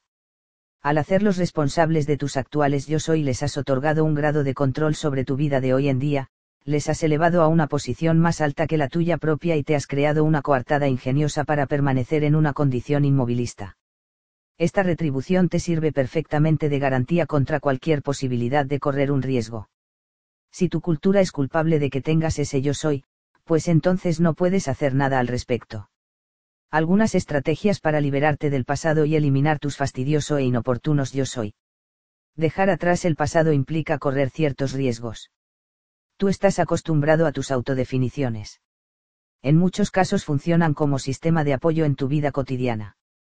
He aquí algunas estrategias específicas que te servirán para eliminar esos yo soy. Eliminar los yo soy cada vez que te sea posible. Sustitúyelos con frases como, hasta ahora había escogido ser así, o yo solía clasificarme así. Anuncia a tus seres más próximos que vas a tratar de eliminar algunos de tus yo soy. Decide cuáles son los más importantes y pídeles que te lo recuerden cada vez que los saques a relucir. Ponte metas de conducta para comportarte de manera muy diferente de lo que has hecho hasta ahora. Por ejemplo, si consideras que eres tímido, preséntate tú solo a alguna persona a la que normalmente hubieras evitado. Habla con algún amigo de confianza que te ayude a combatir las poderosas influencias del pasado. Pídele que te haga alguna señal silenciosa, como darse un pequeño tirón de orejas cada vez que te vea caer en uno de tus viejos yo soy. Escribe un diario donde vayas anotando tus comportamientos autodestructivos, y apunta no solo tus actos sino también lo que sentías cuando te comportabas de esa manera. Durante una semana apunta en una libreta la hora exacta, la fecha y la ocasión en que usas cualquiera de los yo soy autodestructivos, y esfuérzate por disminuir el número de apuntes. Usa la lista que dimos al principio de este capítulo como guía para las anotaciones en tu diario. Está siempre alerta para anotar cualquiera de estas cuatro frases neuróticas y cada vez que vuelvas a pensarlas corrígete en voz alta de la siguiente manera. Cambia. Así soy yo, ah. Así era yo. No puedo evitarlo, ah. Puedo cambiar si lo intento seriamente. Siempre he sido así, ah. Voy a ser diferente. Es mi naturaleza, coma. Ah. Así creía yo que era mi naturaleza. Trata de concentrarte para eliminar un yo soy en un día determinado. Si has usado el yo soy olvidadizo para describirte a ti mismo, dedica el lunes para tomar conciencia de esa tendencia e intenta alterar uno o dos comportamientos olvidadizos. Igualmente si no te gusta tu yo soy tozudo, date un día específico para ser tolerante con las opiniones contrarias a la tuya, la cuestión es deshacerse de los yo soy concentrándote en uno de ellos cada día. Puedes interrumpir tu propio círculo de yo soy entre los puntos 3 y 4 y decidir sacarte de encima esas viejas excusas que te servían para evadirte. Encuentra algo que no has hecho nunca y dedica una tarde para esa actividad. Después de haberte sumergido durante tres horas en una actividad completamente nueva, alguna actividad que siempre habías evitado, fíjate si aún puedes usar el mismo yo soy que usaste esa mañana. Todos tus yo soy son fórmulas aprendidas de evasión y tú puedes aprender a hacer casi cualquier cosa si así lo decides. Algunos pensamientos para terminar. No existe algo que se pueda llamar naturaleza humana. La frase está diseñada para encasillar a la gente e inventar excusas. Tú eres producto de la suma total de tus elecciones, y cada uno de los yo soy que tanto cuidas, podría ser rebautizado o reetiquetado, he escogido ser. Vuelve a la pregunta que abre este capítulo. ¿Quién eres tú, y cómo te describes a ti mismo? Piensa en algunas etiquetas deliciosas que sean completamente nuevas y no estén relacionadas en absoluto con las cosas que los demás han elegido para ti, o con las que tú habías elegido para ti hasta ahora. Esas aburridas y viejas etiquetas pueden estar impidiendo que tengas una vida tan plena como quisieras. Recuerda lo que dijo Merlín sobre la educación. Lo mejor para la tristeza, contestó Merlín, empezando a soplar y resoplar es aprender algo. Es lo único que no falla nunca. Puedes envejecer y sentir toda tu anatomía temblorosa, puedes permanecer durante horas por la noche escuchando el desorden de tus venas, puedes echar de menos a tu único amor, puedes ver al mundo a tu alrededor devastado por locos perversos, o saber que tu honor es pisoteado por las cloacas de inteligencias inferiores. Entonces solo hay una cosa posible, aprender. Aprender por qué se mueve el mundo y lo que hace que se mueva. Es lo único que la inteligencia no puede agotar, ni alienar, que nunca la torturará, que nunca le inspirará miedo ni desconfianza y que nunca soñará con lamentar, de la que nunca se arrepentirá. Aprender es lo que te conviene. Mira la cantidad de cosas que puedes aprender, la ciencia pura, la única pureza que existe. Entonces puedes aprender astronomía en el espacio de una vida, historia natural en tres, literatura en seis. Y entonces después de haber agotado un millón de vidas en biología y medicina y teología y geografía e historia y economía, pues, entonces puedes empezar a hacer una rueda de carreta con la madera apropiada, o pasar 50 años aprendiendo a empezar a vencer a tu contrincante en esgrima. Y después de eso, puedes empezar de nuevo con las matemáticas hasta que sea tiempo de aprender a arar la tierra. Cualquier yo soy que te impide el crecimiento es un demonio que hay que exorcizar. Y si forzosamente debes tener un yo soy, prueba este a ver cómo te va. Yo soy un yo soy exorcista, y me gusta serlo. Terence Witte, de Once and Future King, Putnam Sans, Nueva York. 4. Las emociones inútiles, culpabilidad y preocupación. Si tú crees que sentirte mal o preocuparte lo suficiente cambiará un hecho pasado o futuro, quiere decir que resides en otro planeta con un diferente sistema de realidad. A lo largo de la vida, las dos emociones más inútiles son la culpabilidad por lo que se ha hecho y la preocupación por lo que se podría hacer. Son los grandes despilfarros, la preocupación y la culpabilidad, la culpabilidad y preocupación. Al examinar estas dos zonas erróneas, te irás dando cuenta de lo conectadas que están, en realidad pueden ser vistas como los extremos opuestos de la misma zona. Presente X. Culpabilidad, pasado, futuro, preocupación. Ahí lo tienes. La culpabilidad quiere decir que despilfarras tus momentos presentes al estar inmovilizado a causa de un comportamiento pasado, mientras que la preocupación es el mecanismo que te mantiene inmovilizado ahora por algo que está en el futuro y que a menudo es algo sobre lo que no tienes ningún control. Podrás ver esto con claridad si tratas de pensar en ti mismo como sintiéndote culpable de algo que aún no ha sucedido. Aunque una respuesta está dirigida al futuro y la otra al pasado, ambas sirven el mismo propósito inútil de mantenerte inquieto o inmóvil en tu momento presente. Robert Jones Verdet escribió en su obra Golden Day, El Día Dorado. No es la experiencia del día de hoy lo que vuelve locos a los hombres. Es el remordimiento por algo que sucedió ayer, y el miedo a lo que nos pueda traer el mañana. Es fácil ver ejemplos de culpabilidad y preocupación en todas partes, prácticamente en todas las personas que encontramos a nuestro paso el mundo está poblado por personas que se sienten pésimamente por algo que no deberían haber hecho o asustados y consternados por cosas que pueden llegar a pasar. Y probablemente tú no eres una excepción. Si tienes zonas extensas de culpa y preocupación, hay que exterminarlas, limpiarlas y esterilizarlas para siempre. Sácate de encima esas pequeñas CIP que infestan tantos sectores de tu vida. La culpabilidad y la preocupación son quizá las dos formas más comunes de angustia en nuestra cultura. Con la culpa, te fijas en sucesos pasados, te sientes abatido o molesto por algo que dijiste o hiciste y gastas tus momentos presentes afligido por comportamientos pasados. Con la preocupación gastas el valioso presente obsesionándote por algún suceso futuro. Ya mires atrás o adelante, el resultado es el mismo. Estás malgastando el momento presente. El Golden Day de Robert Verdet es realmente hoy día y él resume la insensatez de la culpabilidad y la preocupación con estas palabras. Hay dos días en la semana que nunca me preocupan. Dos días despreocupados, mantenidos religiosamente libres de miedos y temores. Uno de esos días es ayer, y el otro día que no me preocupa es mañana.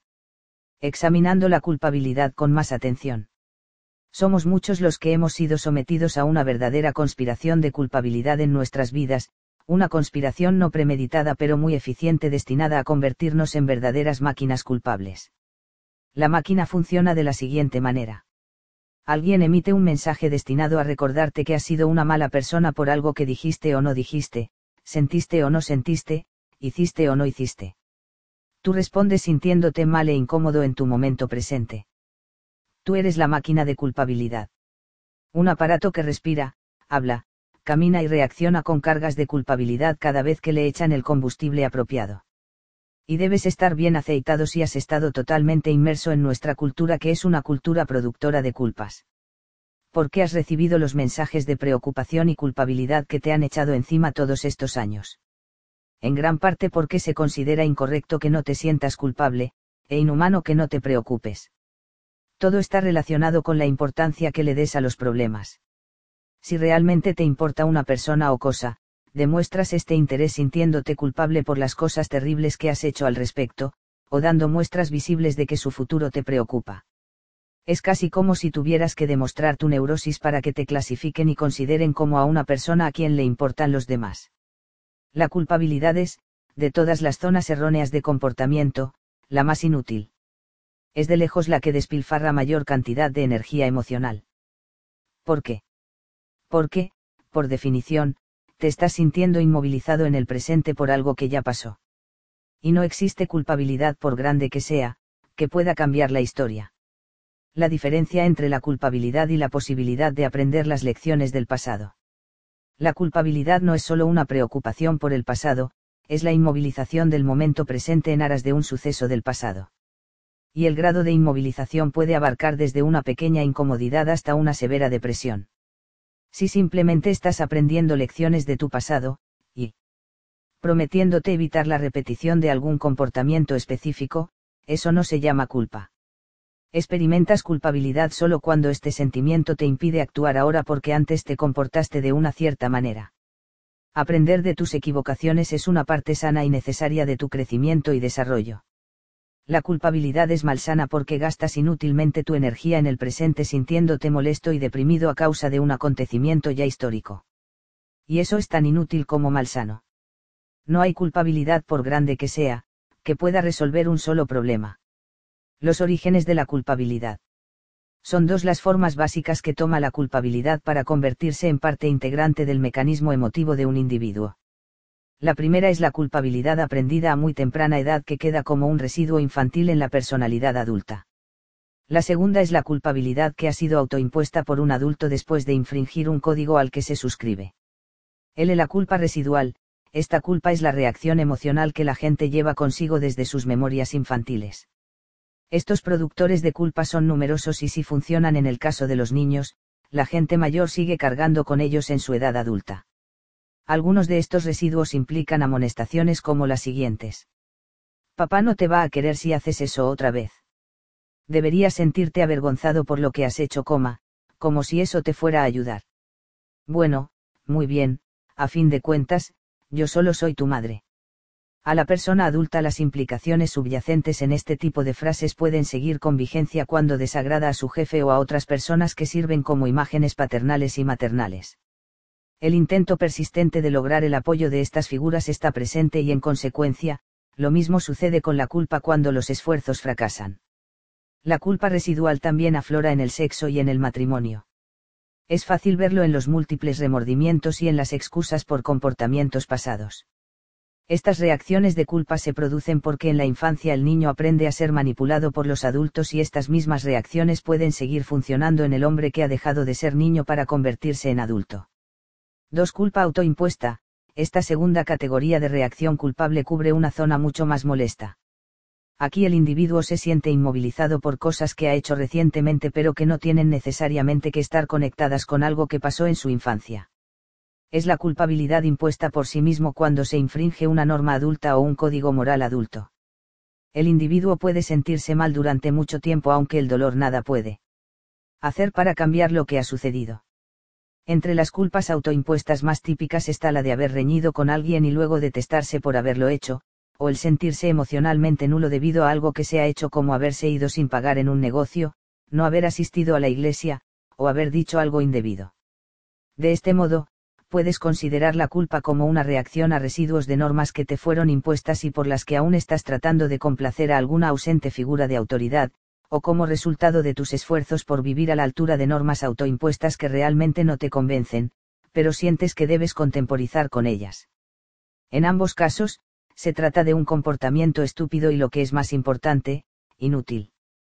Puedes seguir lamentándote hasta el fin de tus días, pensando en lo malo que has sido, y lo culpable que te sientes, y ni la más pequeña tajada de culpa podrá hacer algo para rectificar ese comportamiento. Se acabó tu culpabilidad es una tentativa de cambiar la historia, de desear que las cosas no fueran como son. Pero la historia es así y tú no puedes hacer nada al respecto. Lo que sí puedes hacer es empezar a cambiar tu actitud respecto a las cosas que te producen culpa. En nuestra cultura hay muchas venas de pensamiento puritano que nos envían mensajes de este calibre, si te diviertes, tendrías que sentirte culpable por ello. Muchas de tus propias reacciones de culpa autoimpuestas podrían encontrar su origen en este tipo de pensamiento. Quizás has aprendido a que no debes satisfacer tus gustos, o que no debes disfrutar de un chiste verde, o que no debes participar en cierto tipo de comportamientos sexuales. Si bien los mensajes represores son muy comunes en nuestra cultura, la culpa que sientes cuando te estás divirtiendo es puramente autoimpuesta puedes aprender a disfrutar del placer sin sentirte culpable.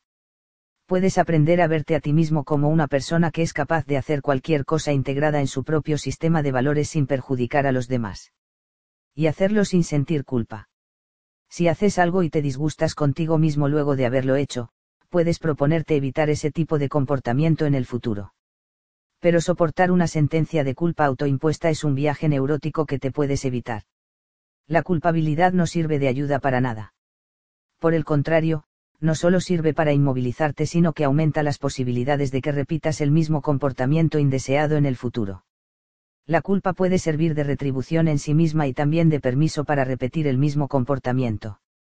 Mientras retengas la posibilidad de retribución que significa el absolverte a ti mismo por medio de la culpabilidad, podrás seguir dando vueltas como un burro atado a la noria sin lograr nada a no ser la infelicidad del momento presente típicas categorías y reacciones productoras de culpa. Culpa filial en niños de todas las edades. Una de las maneras de manipular a un niño por medio de la culpa para que haga algo podría ser más o menos como la que se usa en el ejemplo siguiente. Madre, Dani, trae las sillas del sótano porque vamos a comer en un momento. Niño, bueno mamá, enseguida voy, estoy mirando el partido y lo haré cuando se acabe este tiempo. Mensaje materno productor de culpa, no importa entonces. Yo lo haré, con lo que me duele la espalda. Tú sigue disfrutando el partido. Dani se imagina a su madre cayéndose por las escaleras con seis sillas sobre las espaldas. Y él es el responsable. El tipo de mentalidad de yo me sacrifiqué por ti, es un productor de culpa sumamente eficiente. Aquí el padre o la madre pueden recordar los momentos difíciles cuando sacrificaron su propia felicidad a fin de que tú tuvieras algo. Cuando te recuerdan tus deudas, tú naturalmente te preguntas cómo puedes ser tan egoísta. Las referencias a los dolores del parto son uno de los ejemplos de esta actitud productora de culpa. Sufrí 18 horas seguidas solo para traerte a este mundo. Otra frase muy eficiente es, si seguí casada con tu padre, fue por ti. Están tratando de hacerte sentir culpable por la infelicidad matrimonial de tu madre. La culpa es uno de los métodos más eficientes que tienen los padres para manipular las acciones de los niños. Está muy bien. Nosotros nos quedaremos aquí solos. Tú ve y diviértete como siempre lo has hecho. No te preocupes por nosotros, como este tipo de comentario sirve mucho para conseguir que llames por teléfono o vayas de visita a menudo a casa de tus padres. Si le das vuelta ligeramente podrás oír algo así como, ¿qué diablos te pasa? ¿Acaso te has roto el dedo y no puedes marcar un número de teléfono, coma? Los padres enchufan la máquina de la culpa y tú te comportas de acuerdo con ella, vale decir con rencor. La táctica de nos dejaste avergonzados es también muy útil. Oh, ¿qué dirán los vecinos? Se recurre a las fuerzas externas para hacerte sentir mal por lo que has hecho y para evitar que pienses por ti mismo. La táctica de si llegas a fracasar en algo nos dejarás avergonzados es un ataque de culpabilidad que puede hacer casi imposible tu vida normal después de haber experimentado el más leve fracaso. La enfermedad de uno de los padres es un superfabricante de culpa. Has hecho que me suba la presión. Alusiones a que me estás matando o provocando un ataque al corazón son muy eficientes a la vez que te culpabilizan por todas las dolencias típicas de la vejez. Necesitas hombros muy anchos para poder llevar este tipo de culpa puesto que puede durar toda una vida, literalmente, y si eres muy vulnerable, puedes incluso llegar a sentirte culpable de la muerte de uno de tus padres. La culpa sexual impuesta por los padres es muy común. Todos los pensamientos o comportamientos sexuales son como campos fértiles para el cultivo de la culpa. Dios no permita que te masturbes. Eso es malo, por medio de la culpa te pueden manipular para que adoptes la actitud sexual apropiada. Debería darte vergüenza leer esas revistas. Ni siquiera deberías tener esos pensamientos. La culpabilidad puede estimular ciertos comportamientos socialmente correctos. ¿Cómo puedes dejarme avergonzada ante la abuela hurgándote la nariz en público? Olvidaste darle las gracias. Debería darte vergüenza o es que quieres que nuestros amigos piensen que yo no te enseño nada, no obstante, es posible ayudar al niño a tener un comportamiento social adecuado sin cargarlo de culpa. Una simple y directa explicación del por qué ese comportamiento es indeseable es un método más eficiente. Por ejemplo, si se le dice a Dani que sus interrupciones constantes son molestas y no dejan conversar a los mayores, se habrá plantado en él la primera semilla evitando la culpa que acompaña a una frase como la siguiente, tú siempre interrumpes, debería darte vergüenza, es imposible hablar cuando tú estás cerca. Y el solo hecho de alcanzar la madurez no logra poner fin a la manipulación filial por medio de la culpa. Yo tengo un amigo que tiene 52 años. Es un pediatra de origen judío casado con una cristiana aún mantiene en secreto su matrimonio por miedo a que si se lo dice a su madre podría matarla, lo que en realidad significa que él siente que podría matarla. Mantiene un apartamento aparte con todos los enseres necesarios en una casa con el único propósito de recibir allí todos los domingos a su madre que tiene 85 años. Ella no sabe que él es dueño de otra casa donde vive seis días a la semana. Él hace este pequeño juego por miedo y por la culpa que siente al estar casado con una sixa aunque es un hombre maduro en todos los aspectos y que ha triunfado ampliamente en su propio mundo profesional, sigue bajo el control de su madre. Todos los días la llama desde su oficina y vive con ella la fantasía del hijo soltero. La culpabilidad asociada a los padres o a la familia es una de las estrategias más comunes para mantener a raya a la gente. Los ejemplos que di más arriba solo son una pequeña muestra de la infinidad de frases y técnicas que sirven para ayudar al hijo o la hija a escoger la culpa, inmovilidad del momento presente por un suceso del pasado, como tributo a la genealogía. La culpabilidad relacionada al cónyuge o amante. La culpabilidad por el si tú me quisieras es una de las maneras eficaces de manipular a un amante. Esta táctica es particularmente útil cuando uno quiere castigar a su pareja por algo que ha hecho. Es como si el amor dependiera de un tipo de comportamiento determinado cada vez que alguien no está a la altura de lo que se espera de él se puede usar la culpa para hacerlo volver al redil. Tiene que sentirse culpable de no amar al otro. Los resentimientos, los silencios pronunciados y las miradas doloridas son métodos muy útiles para provocar la culpa en los demás. Yo no te voy a hablar, así aprenderás, o ni te me acerques como pretendes que te quiera después de lo que has hecho. Esta es una táctica muy usada en los casos en que uno de los amantes empieza a descarriarse. A menudo, años después de ocurrido un incidente, uno de los cónyuges se lo recuerda al otro para ayudarlo a escoger la culpa del momento presente. No te olvides de lo que hiciste en 1951, o cómo puedo tener confianza en ti cuando me fallaste entonces. De esta manera uno de los miembros de la pareja puede manipular el presente del otro refiriéndose al pasado. Si uno de ellos ha logrado finalmente olvidarlo, el otro puede recordárselo periódicamente y así mantener al día sus sentimientos de culpa por comportamientos pasados. La culpa es muy útil para conseguir que el partenaire en el amor se adapte a las demandas y normas del otro. Si tuvieras algo de sentido de responsabilidad, me hubieras llamado. O esta es la tercera vez que he tenido que vaciar la basura, me imagino que simplemente te niegas a hacer tu parte. La meta. El fin de todo esto. Lograr que uno haga lo que quiere el otro el método. La culpabilidad. La culpabilidad inspirada por los niños. El juego de la culpabilidad filial puede ser invertido.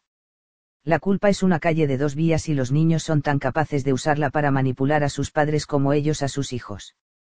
Si un niño se da cuenta de que sus padres no pueden soportar el verlo sufrir y que se sienten culpables de ser malos padres, el niño usará a menudo esta culpa para manipularlos. Una pataleta en el supermercado puede lograr el caramelo deseado. El papá de Sally le deja hacerlo. O sea que el papá de Sally es un buen padre y tú no. Tú no me quieres. Si me quisieras, no me tratarías así, y el extremo, seguro que soy adoptado. Mis verdaderos padres no me tratarían así.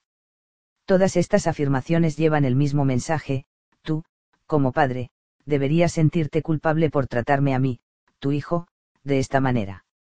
Los niños, por supuesto, aprenden a usar este comportamiento destinado a producir sentimientos de culpabilidad en sus padres al observar cómo los adultos en su mundo lo usan para conseguir las cosas que ellos quieren. La culpa no es una manera natural de comportarse. Es una reacción emocional aprendida que solo puede ser usada si la víctima le muestra al explotador que es vulnerable a ella. Los niños saben cuándo es posible manipular a un adulto. Si constantemente te recuerdan las cosas que hiciste o no hiciste por ellos con el fin de lograr lo que quieren, quiere decir que han aprendido el truco de la culpa. Sí. Tus niños usan esas tácticas es que las han aprendido en alguna parte. Y lo más probable es que observándote a ti. La culpabilidad inspirada por el colegio.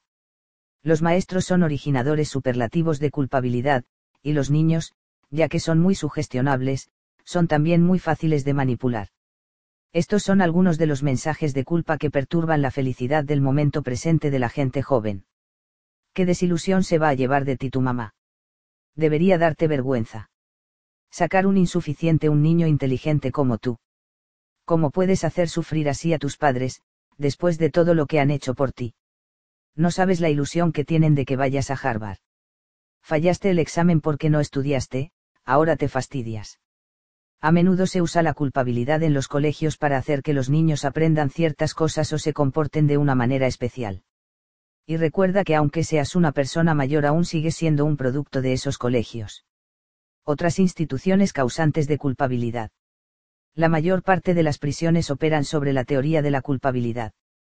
Si una persona pasa bastante tiempo pensando en lo malo que ha sido, gracias a la culpa llegará a ser una persona mejor. Las sentencias de cárcel por delitos no violentos, como pueden ser las evasiones de impuestos, violaciones de tráfico, infracciones civiles y faltas por el estilo son ejemplos de este tipo de mentalidad. El hecho de que un gran porcentaje de los internados vuelva a cometer infracciones a la ley no ha hecho nada para modificar o poner en tela de juicio esta creencia. Quédate encerrado en la cárcel y sufre lo que has hecho. Este procedimiento es tan caro e inútil que resulta difícil, casi imposible, explicarlo con lógica. La explicación ilógica, por supuesto, es que la culpa es una parte tan integral de nuestra cultura que se ha convertido en la columna vertebral de nuestro código criminal. En vez de hacer que los infractores de la ley civil ayuden a la sociedad o paguen sus deudas, tratan de reformarlos por medio de encarcelamientos productores de culpa que no benefician a nadie y menos aún al culpable. No hay sentimiento de culpa por grande que sea que pueda alterar el comportamiento pasado. Peor aún, las cárceles no son los sitios más apropiados para aprender las diversas posibilidades legales de elección. Por el contrario, fomentan una repetición del delito al amargar al preso.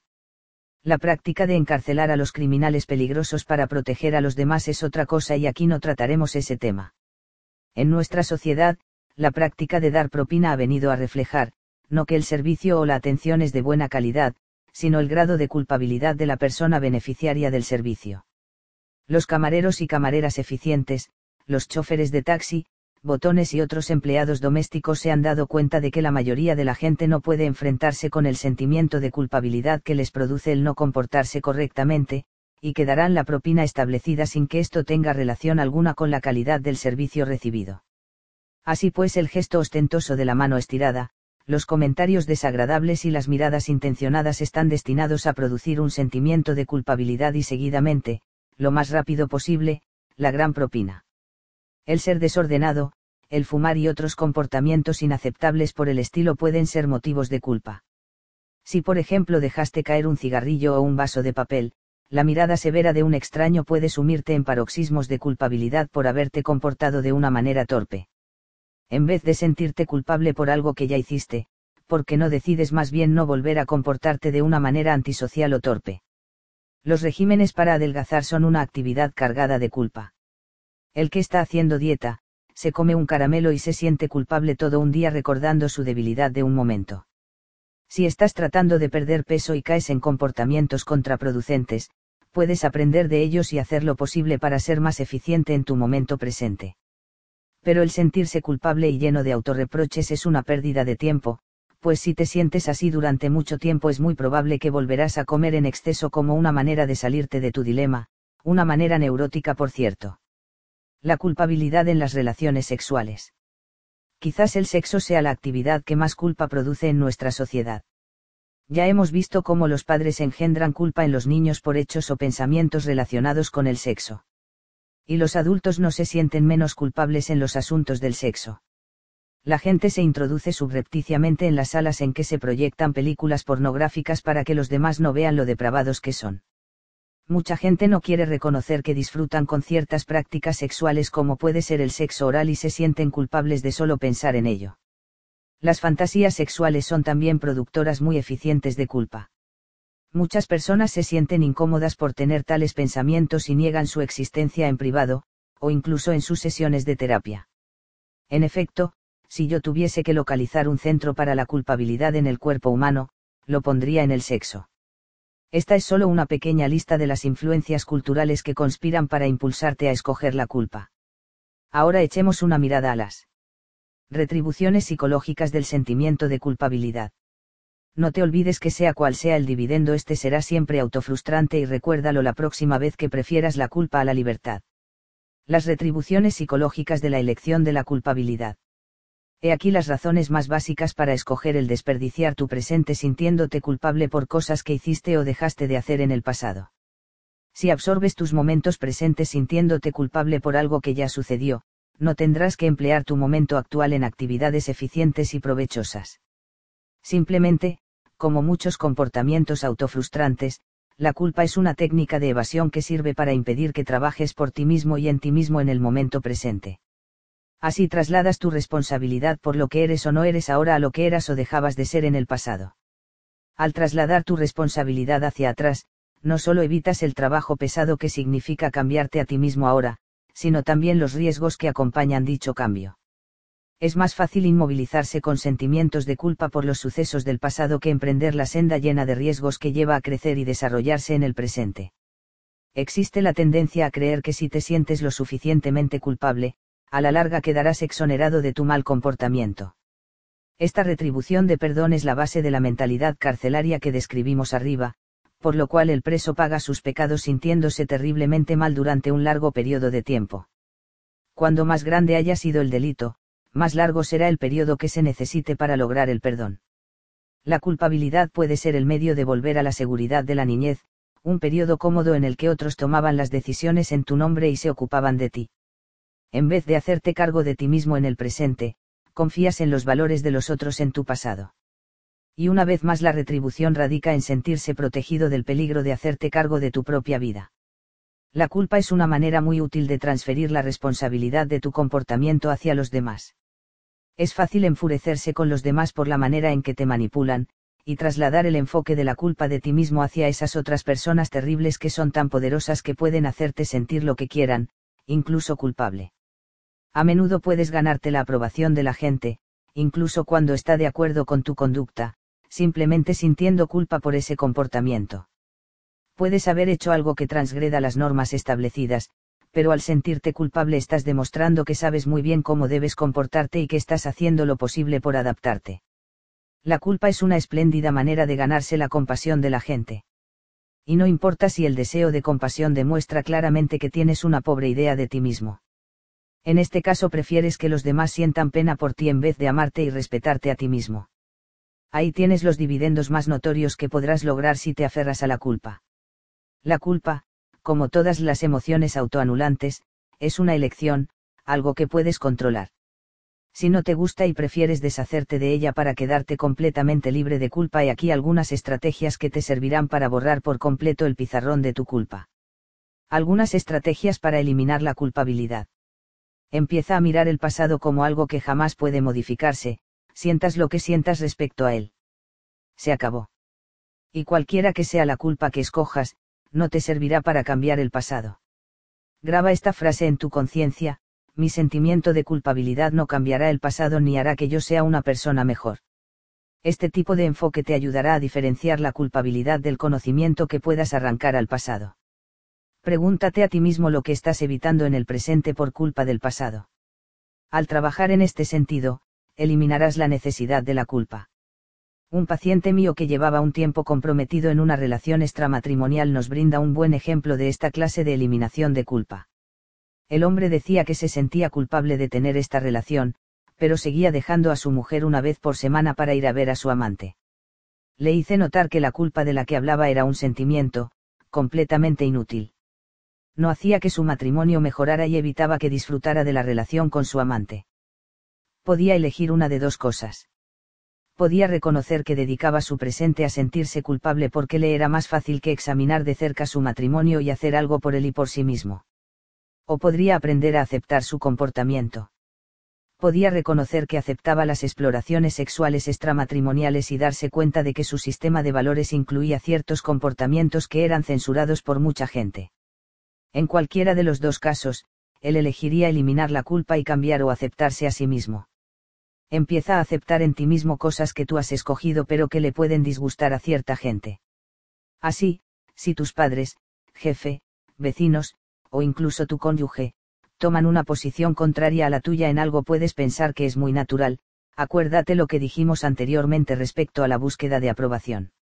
Es necesario que te apruebes a ti mismo, la aprobación de los demás es agradable pero no viene al caso. Cuando logres no necesitar aprobación, desaparecerá la culpa que puedes sentir por el comportamiento que no obtiene la aprobación de los demás. Escribe un diario de culpas y apunta todas las ocasiones en que te sientes culpable, anotando cuidadosamente por qué, cuándo y con quién sucede y lo que estás perdiendo en el presente al angustiarte por el pasado. El diario te podrá dar sin duda algunas percepciones internas de tu zona de particular culpabilidad. Reconsidera tu sistema de valores cuáles son los valores que realmente aceptas y cuáles los que solamente finges aceptar. Haz una lista de todos estos valores falsos y decide vivir según un código ético determinado por ti mismo y no por uno impuesto por otra gente. Haz una lista de todas las maldades que has hecho en tu vida. Imponte clasificaciones de culpa para cada una en una escala de valores que vaya del 1 al 10. Suma los resultados y constata si hoy te importa que la diferencia sea de 100 o un millón el momento presente sigue siendo el mismo y toda tu culpabilidad no es más que una actividad desperdiciada. Evalúa las verdaderas consecuencias de tu comportamiento. En vez de buscar sentimientos místicos para determinar las afirmaciones y las negaciones en tu vida, determina tú mismo si los resultados de tus actos han sido agradables y productivos para ti. Trata de enseñarle a las personas que tienen que ver con tu vida y que tratan de manipularte por medio de la culpa de que tú eres muy capaz de enfrentarte con las desilusiones que les provoque tu comportamiento. Si mamá empieza con su escena de culpa, tú no hiciste eso o yo iré a buscar las sillas, tú quédate sentado ahí, aprende a contestarle de distinta manera, por ejemplo, muy bien mamá, si quieres lastimarte la espalda por una silla solo porque no puedes esperar unos minutos, supongo que no puedo hacer nada para evitarlo. El resultado tardará en llegar pero el comportamiento de aquella gente empezará a cambiar cuando vean que no te pueden forzar a sentirte culpable. Una vez que logres desconectar la culpa, la posibilidad de manipularte y de controlarte emocionalmente habrá desaparecido para siempre. Haz algo que sabes muy bien que te hará sentir culpable. Cuando vayas a un hotel y te indican un botón es para que te acompañe a una habitación que fácilmente podrás encontrar tú solo con tu pequeña maleta, di que no lo necesitas. Si no te hace caso dile a este compañero indeseado que está perdiendo su tiempo y su energía ya que tú no le darás propina por un servicio que no deseas. O tómate una semana para estar solo como siempre has querido hacerlo, a pesar de las protestas culpabilizantes de los demás miembros de la familia. Este tipo de comportamiento te ayudará a enfrentarte con la culpa omnipresente que tantos sectores de nuestro entorno te ayudan a elegir con tanta eficiencia. El diálogo siguiente representa un ejercicio de interpresentaciones en una sesión de psicoterapia de grupo que yo dirigía, en la que una chica joven, de 23 años, se enfrentaba con su madre, representada por otro miembro del grupo, porque quería irse de casa. La madre usaba todas las posibles respuestas. Productoras de culpa para evitarlo. Este diálogo fue el resultado final de una hora de enseñarle a la hija cómo capear las frases productoras de culpa de su madre. Hija, Mamá, me voy de casa. Madre, si lo haces me dará un ataque al corazón, tú sabes lo delicada que estoy y cuánto te necesito para que me ayudes con la medicina y todo lo demás. Hija, estás preocupada por tu salud y crees que, no te las puedes arreglar sin mí. Madre, claro que no. Mira, yo he sido buena contigo todos estos años y ahora me abandonas. Si eso es todo lo que te importa tu madre, hazlo, sigue adelante. Hija, ¿tú crees que porque me ayudaste de niña yo debería pagarte quedándome aquí y no ser independiente y vivir por mi cuenta? Madre, cogiéndose el pecho. Ahora mismo estoy con taquicardia. Creo que me voy a morir. Me estás matando, eso es lo que estás haciendo. Hija, ¿quieres decirme algo antes de irme? En este diálogo la hija se niega a rendirse ante los evidentes productores de culpa que le ofrece su madre. Esta muchacha había sido una verdadera esclava de su madre y todos los esfuerzos que había hecho antes para irse de su casa y establecerse por su cuenta habían chocado con ese tipo de retórica culpabilizante. La madre estaba dispuesta a hacer cualquier cosa para conseguir a su hija y ésta tenía que aprender nuevas respuestas, o resignarse a ser la esclava de su madre y de su culpa por el resto de sus días. Toma nota cuidadosamente de las respuestas de la hija. Todas empiezan con referencias a su madre responsabilizándola por sus propios sentimientos. Al decir tú sientes en vez de yo siento se disminuye el potencial de culpa con mucho tino. La culpabilidad en nuestra cultura es una herramienta útil para manipular a los demás y una inútil pérdida de tiempo. La preocupación, la otra cara de la moneda, es desde el punto de vista del diagnóstico, idéntica a la culpa, pero está enfocada exclusivamente hacia el futuro y a todas las cosas terribles que podrían llegar a suceder. Observaciones respecto a la preocupación. No hay de qué preocuparse. Absolutamente nada. Puedes pasarte el resto de tu vida, empezando ahora mismo, preocupado por el futuro, y por mucho que te preocupes, no cambiarás nada.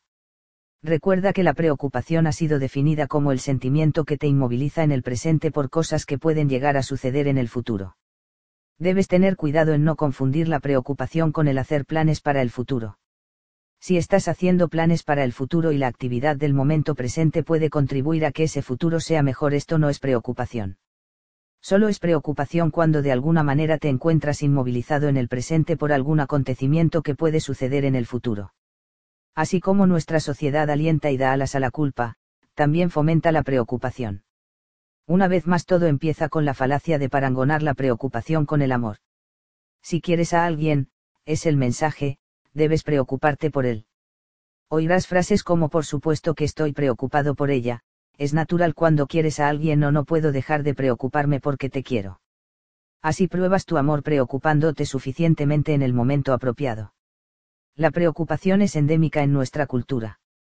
Casi todo el mundo pierde una increíble cantidad de momentos presentes preocupándose por el futuro.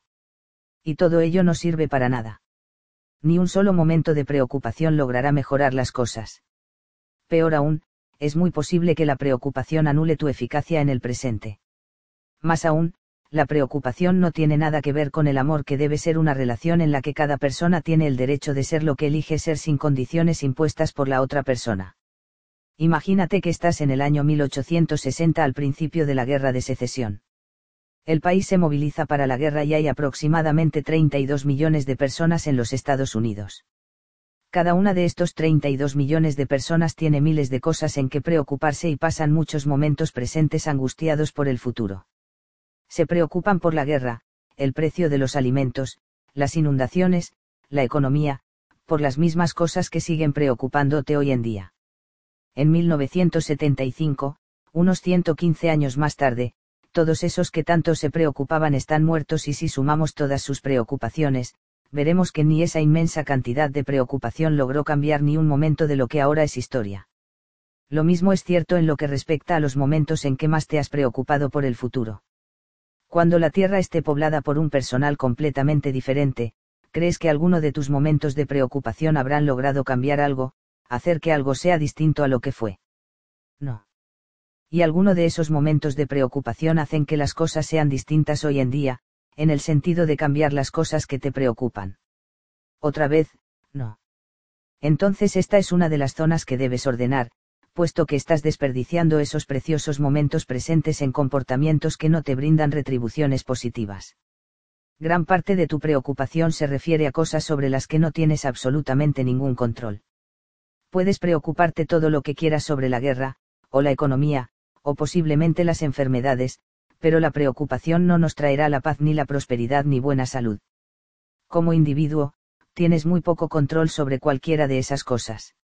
Además, la catástrofe que tanto te preocupa a menudo resulta ser menos horrible en la realidad de lo que fue en tu imaginación. Yo traté a Harold, que tenía 47 años, durante varios meses. Estaba preocupado porque podía despedirlo de su trabajo y entonces no podría mantener a su familia.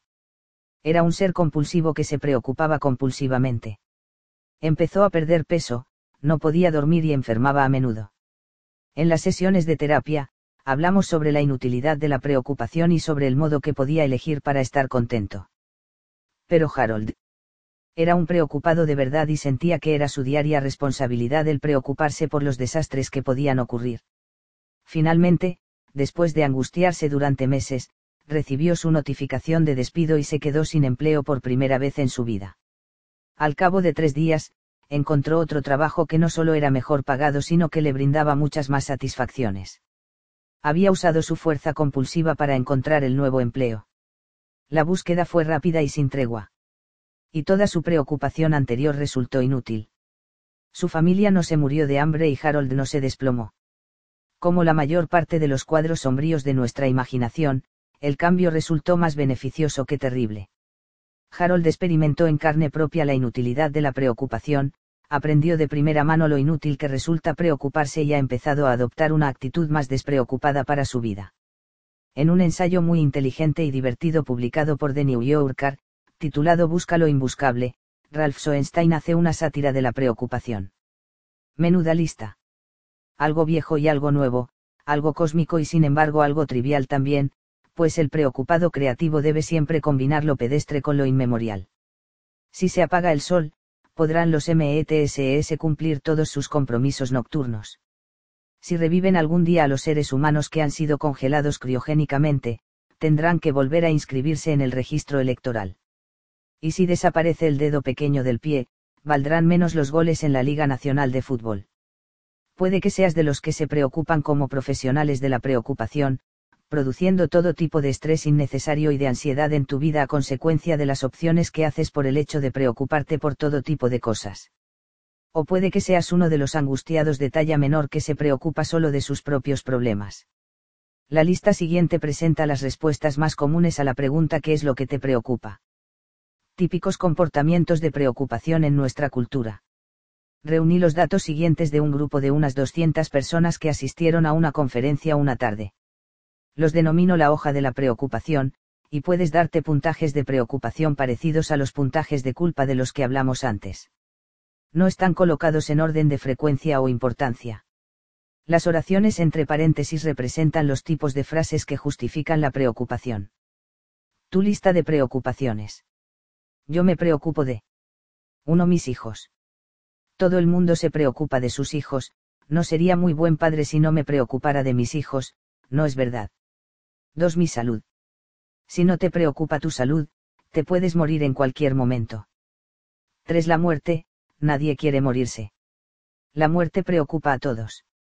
4. Mi trabajo, si no te preocupa tu trabajo, puedes perderlo. 5. La economía. Alguien tiene que preocuparse, al presidente parece que no le importa nada. 6. Un ataque al corazón. A todo el mundo le da un ataque al corazón, no es cierto. El corazón se te puede detener en cualquier momento. Punto. 7. La seguridad. Si no te preocupa la seguridad puedes terminar en un asilo o viviendo de la caridad pública. 8. La felicidad de mi marido o mujer. Dios sabe lo que me preocupa su felicidad, aunque no me lo reconozcan. 9. Estaré haciendo bien las cosas, siempre me preocupa hacer las cosas bien, y así estoy tranquilo. 10. Tener un niño sano si estás embarazada.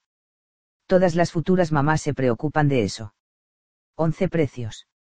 Alguien se tiene que preocupar por los precios antes que suban tanto que desaparezcan de nuestra vista. 12 accidentes. A mí siempre me preocupa que mi mujer barra marido o mis hijos puedan sufrir un accidente, es natural no es cierto. 13 lo que piensan los demás. Me preocupa que mis amigos no me quieran. 14 mi peso.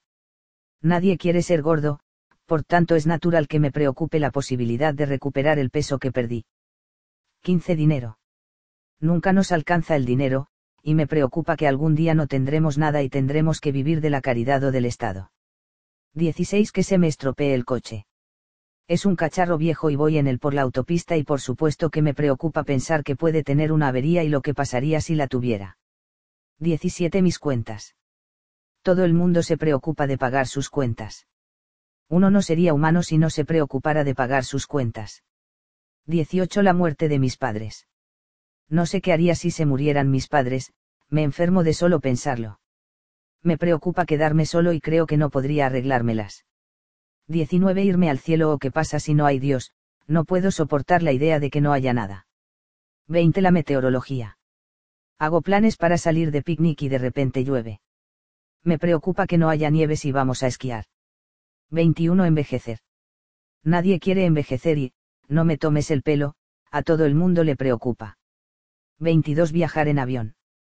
Se oye hablar de tantos accidentes. 23. La virginidad de mi hija. A todo padre que quiere a su hija le preocupa que puedan hacerla sufrir o que se meta en algún lío. 24. Hablar en público. Me paralizo cuando tengo que hablar ante mucha gente y me muero de preocupación antes de hacerlo. 25. Cuando mi cónyuge no me llama.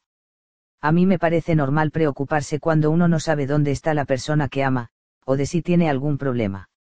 26. Ir a la ciudad. ¿Quién sabe lo que va a pasar cada vez que una va a esa jungla? A mí me preocupa cada vez que voy, siempre me preocupa conseguir un sitio para el coche. Y quizás el más neurótico de todos. 27. No tener nada de qué preocuparse. Simplemente no me puedo quedar tranquilo cuando todo parece andar sobre ruedas. Me preocupa no saber lo que va a pasar. Esta es la hoja de preocupaciones colectiva en nuestra cultura. Puedes darle puntajes de preocupación a los que te parecen más aplicables a tu caso, sumar el total y no importa cuál sea el resultado, siempre será cero. El párrafo siguiente ilustra el alcance de la preocupación en nuestro mundo. Está sacado de un artículo del Newsday, 3 de mayo, 1975, que trataba sobre el seguro de accidentes hospitalarios. Puesta Islip, dos funcionarios del Consejo del Hospital de Nassau-Suffolk advirtieron ayer al público que los que están preocupados por los problemas que puede crear la crisis del seguro de accidentes, si los médicos dejan de atender a los pacientes totalmente o atienden solo los casos de emergencia, no se han preocupado lo suficiente. Esto es un llamamiento para que la gente pase más tiempo preocupada por un problema determinado. ¿Cómo es posible que siquiera se publique una nota de este tipo? La respuesta es que nuestra cultura da más importancia a la preocupación que a la acción. Si todos los que tienen algo que ver con el asunto se preocuparan mucho más, quizá podría llegar a solucionarse el problema para eliminar la preocupación es necesario comprender la razón que la respalda. Si la preocupación tiene importancia en tu vida, puedes estar seguro que tiene muchos antecedentes históricos en que apoyarse. Pero ¿cuáles son las retribuciones? Las retribuciones son muy similares a los dividendos neuróticos que te proporciona la culpa como la preocupación son comportamientos autoanulantes que únicamente varían en un sentido temporal. La culpa está enfocada en el pasado, la preocupación en el futuro. Las retribuciones psicológicas de la preocupación. La preocupación es una actividad del momento presente. De este modo, si gastas tu vida actual inmovilizado por la preocupación que te inspira el futuro, puedes evitar el presente y lo que en él haya de amenaza. Por ejemplo, yo pasé el verano de 1974, en Karamursel, Turquía, dando clases y escribiendo un libro sobre psicoterapia. Mi hija, que tenía siete años en aquel entonces, se había quedado en Estados Unidos con su madre. Y a pesar de que me encanta escribir, encuentro que es una labor difícil y muy solitaria que requiere mucha autodisciplina. Cuando me sentaba frente a mi máquina de escribir con el papel en su sitio y los márgenes puestos, me daba cuenta de pronto que mis pensamientos habían volado hacia la pequeña Tracy Lynn. ¿Qué pasará si se a andar en bicicleta por la calle y no mira por dónde va? Espero que la estarán vigilando si está en la piscina porque ella es bastante descuidada sin darme cuenta había pasado una hora y yo la había gastado preocupándome. Y todo en vano, por supuesto. Pero era realmente en vano. Mientras pudiese gastar todos mis momentos presentes preocupándome, no tenía que luchar con las dificultades que se me presentaban cuando trataba de escribir. Y esta era una retribución estupenda realmente. Puedes evitar tener que correr riesgos usando tus preocupaciones como excusa para inmovilizarte ¿Cómo vas a poder actuar si estás preocupado con tu problema del momento presente? No puedo hacer absolutamente nada, estoy tan preocupado. Esta es una queja muy común que te mantiene inmóvil evitando el riesgo que significa la acción. Puedes autodenominarte como una persona cariñosa o amante porque te preocupas por los demás. La preocupación demuestra que eres un buen padre. Una buena esposa o lo que seas. Es un dividendo estupendo pero malsano y que carece de lógica. Las preocupaciones son muy útiles para justificar ciertos comportamientos autofrustrantes. Si eres gordo, seguro que comes de más cuando estás preocupado, por lo que tienes una razón estupenda para aferrarte al comportamiento angustioso producido por las preocupaciones.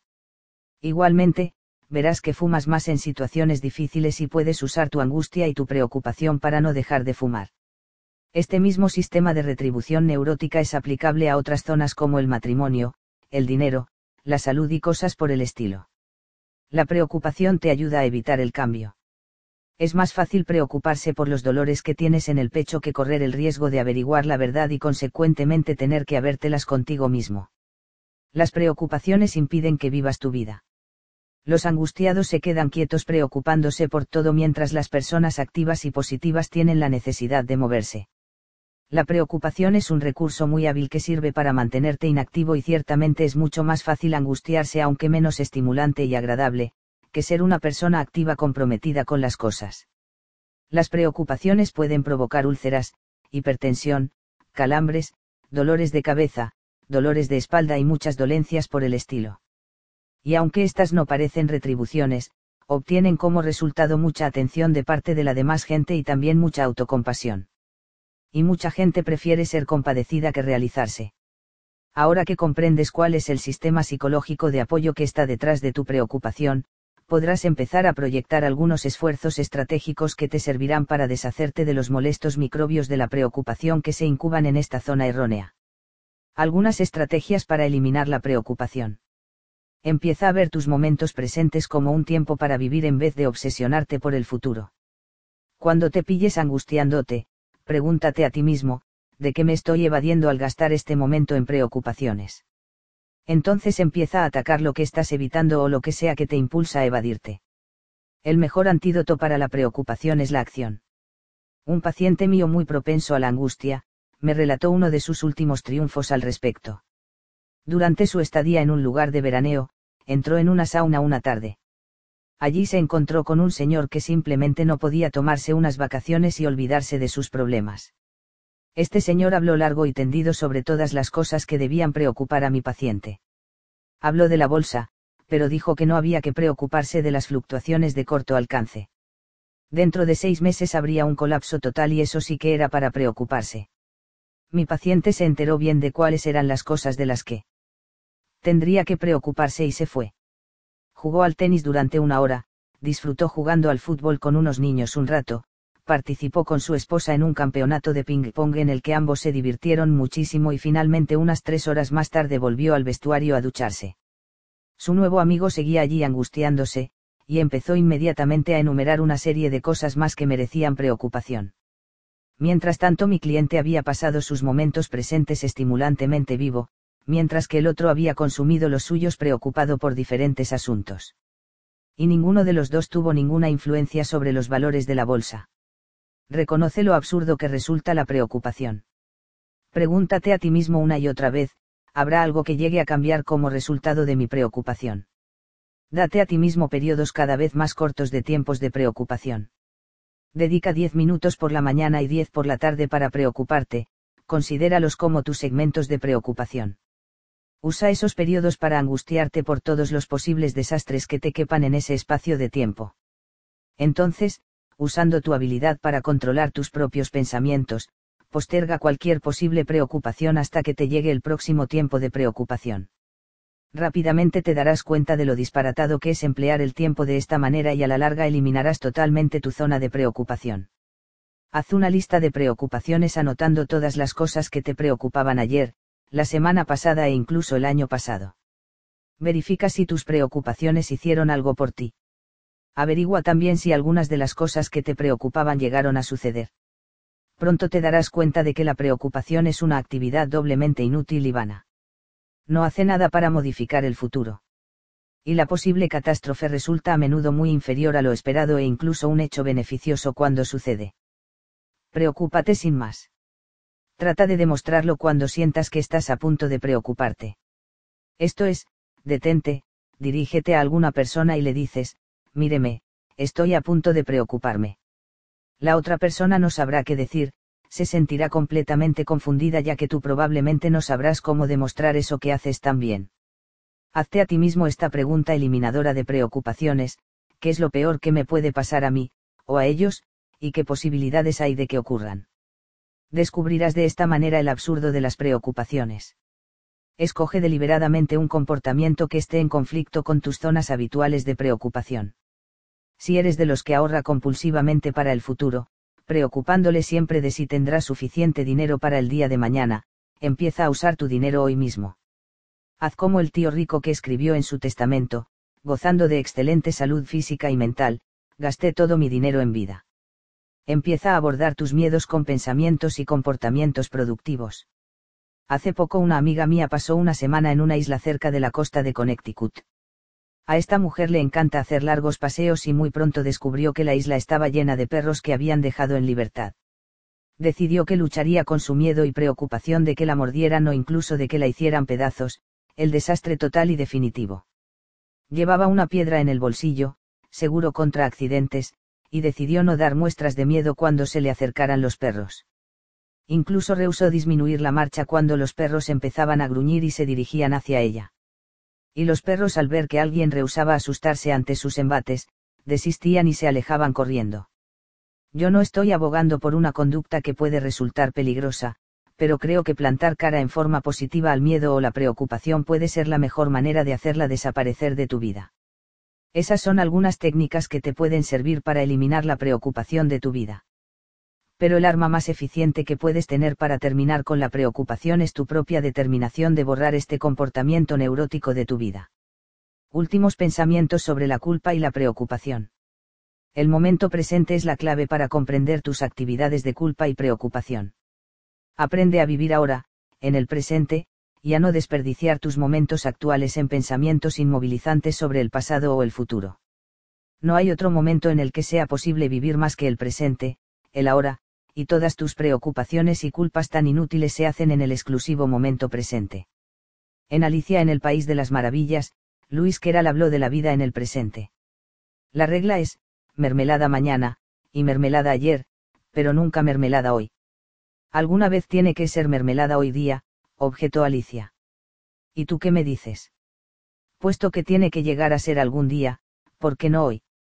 V explorando lo desconocido. Solo los inseguros ansían la seguridad. Puede que seas un experto de la seguridad, un individuo que evita lo desconocido en aras de saber siempre dónde va y qué puede esperar al llegar allí. La educación en nuestra sociedad tiende a entrenarnos desde muy temprana edad para que seamos cautelosos estimulando la prudencia y la precaución a expensas de la curiosidad, la seguridad a expensas de la aventura. Evita lo dudoso, permanece en las áreas que conoces, no te avenchas jamás en lo desconocido. Estos mensajes tempranos pueden convertirse en barreras psicológicas que entorpecen de mil maneras diferentes tu realización personal y tu felicidad en los momentos presentes. Albert Einstein, un hombre que dedicó su vida a la exploración de lo desconocido, dijo en un artículo titulado Lo que yo creo en Forum, octubre de 1930. La experiencia más hermosa es la de lo misterioso. Esa es la verdadera fuente de todo arte y toda ciencia podía también haber dicho que es la fuente de todo crecimiento, animación y estímulo. Pero demasiada gente identifica lo desconocido con el peligro. Piensan que el propósito de la vida es ir siempre a lo seguro y saber siempre dónde van. Solo los temerarios se arriesgan a explorar las áreas borrosas de la vida, y cuando lo hacen, acaban muy sorprendidos, heridos y lo que es peor, mal preparados.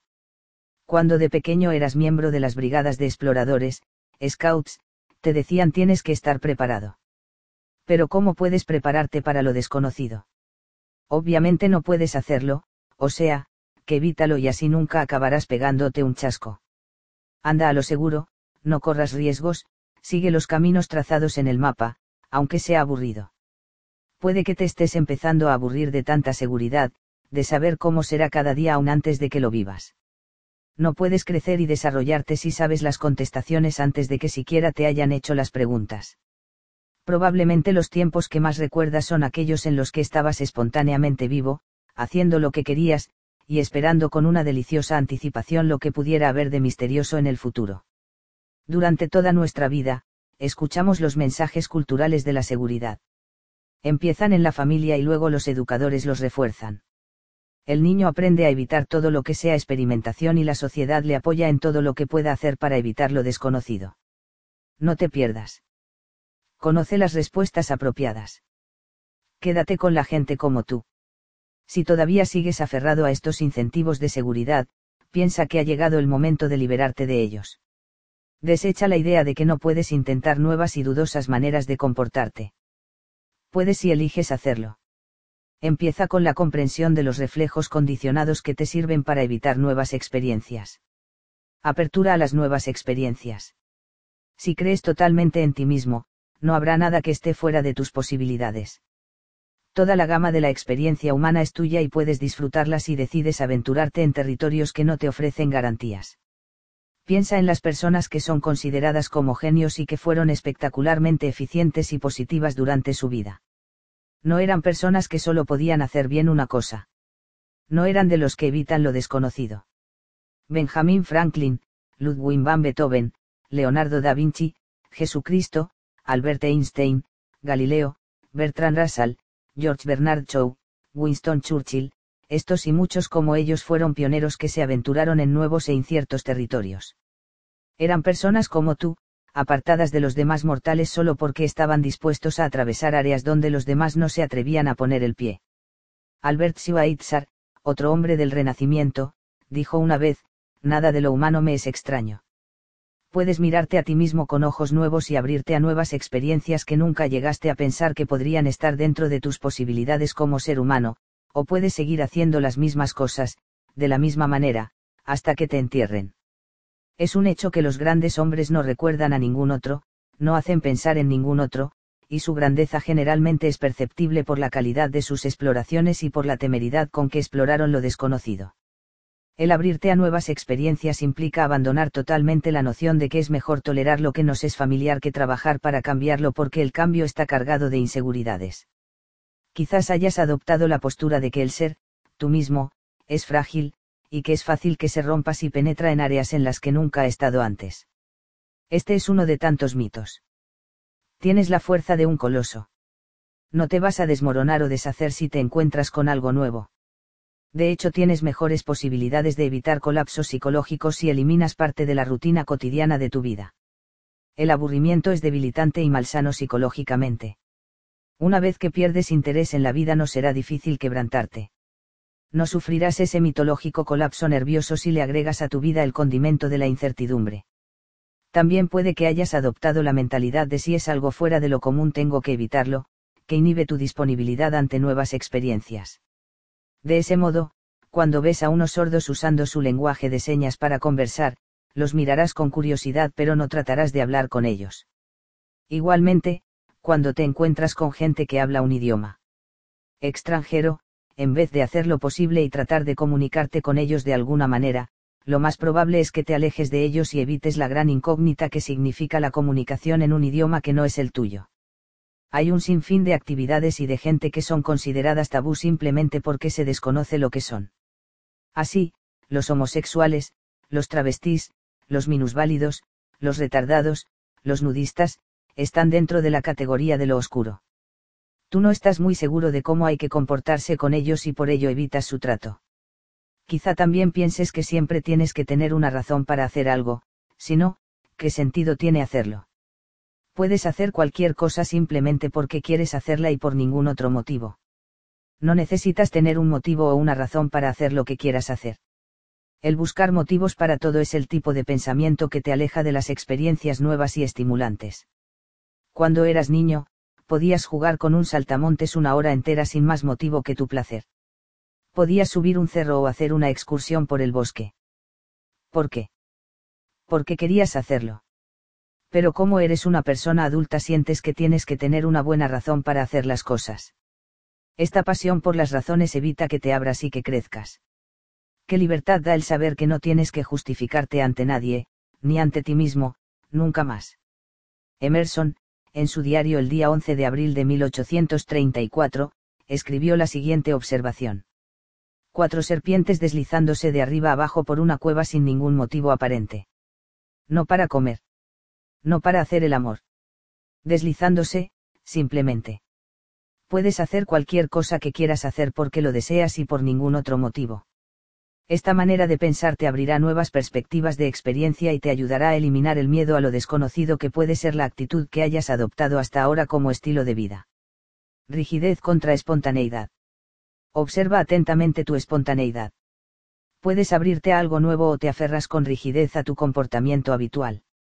La espontaneidad quiere decir ser capaz de ensayar cualquier cosa de repente, tomando la decisión de hacerlo en un momento, simplemente porque es algo que te gusta y de lo que puedes disfrutar. Puedes incluso descubrir que no disfrutaste haciéndolo pero sí disfrutaste con el hecho de probarlo.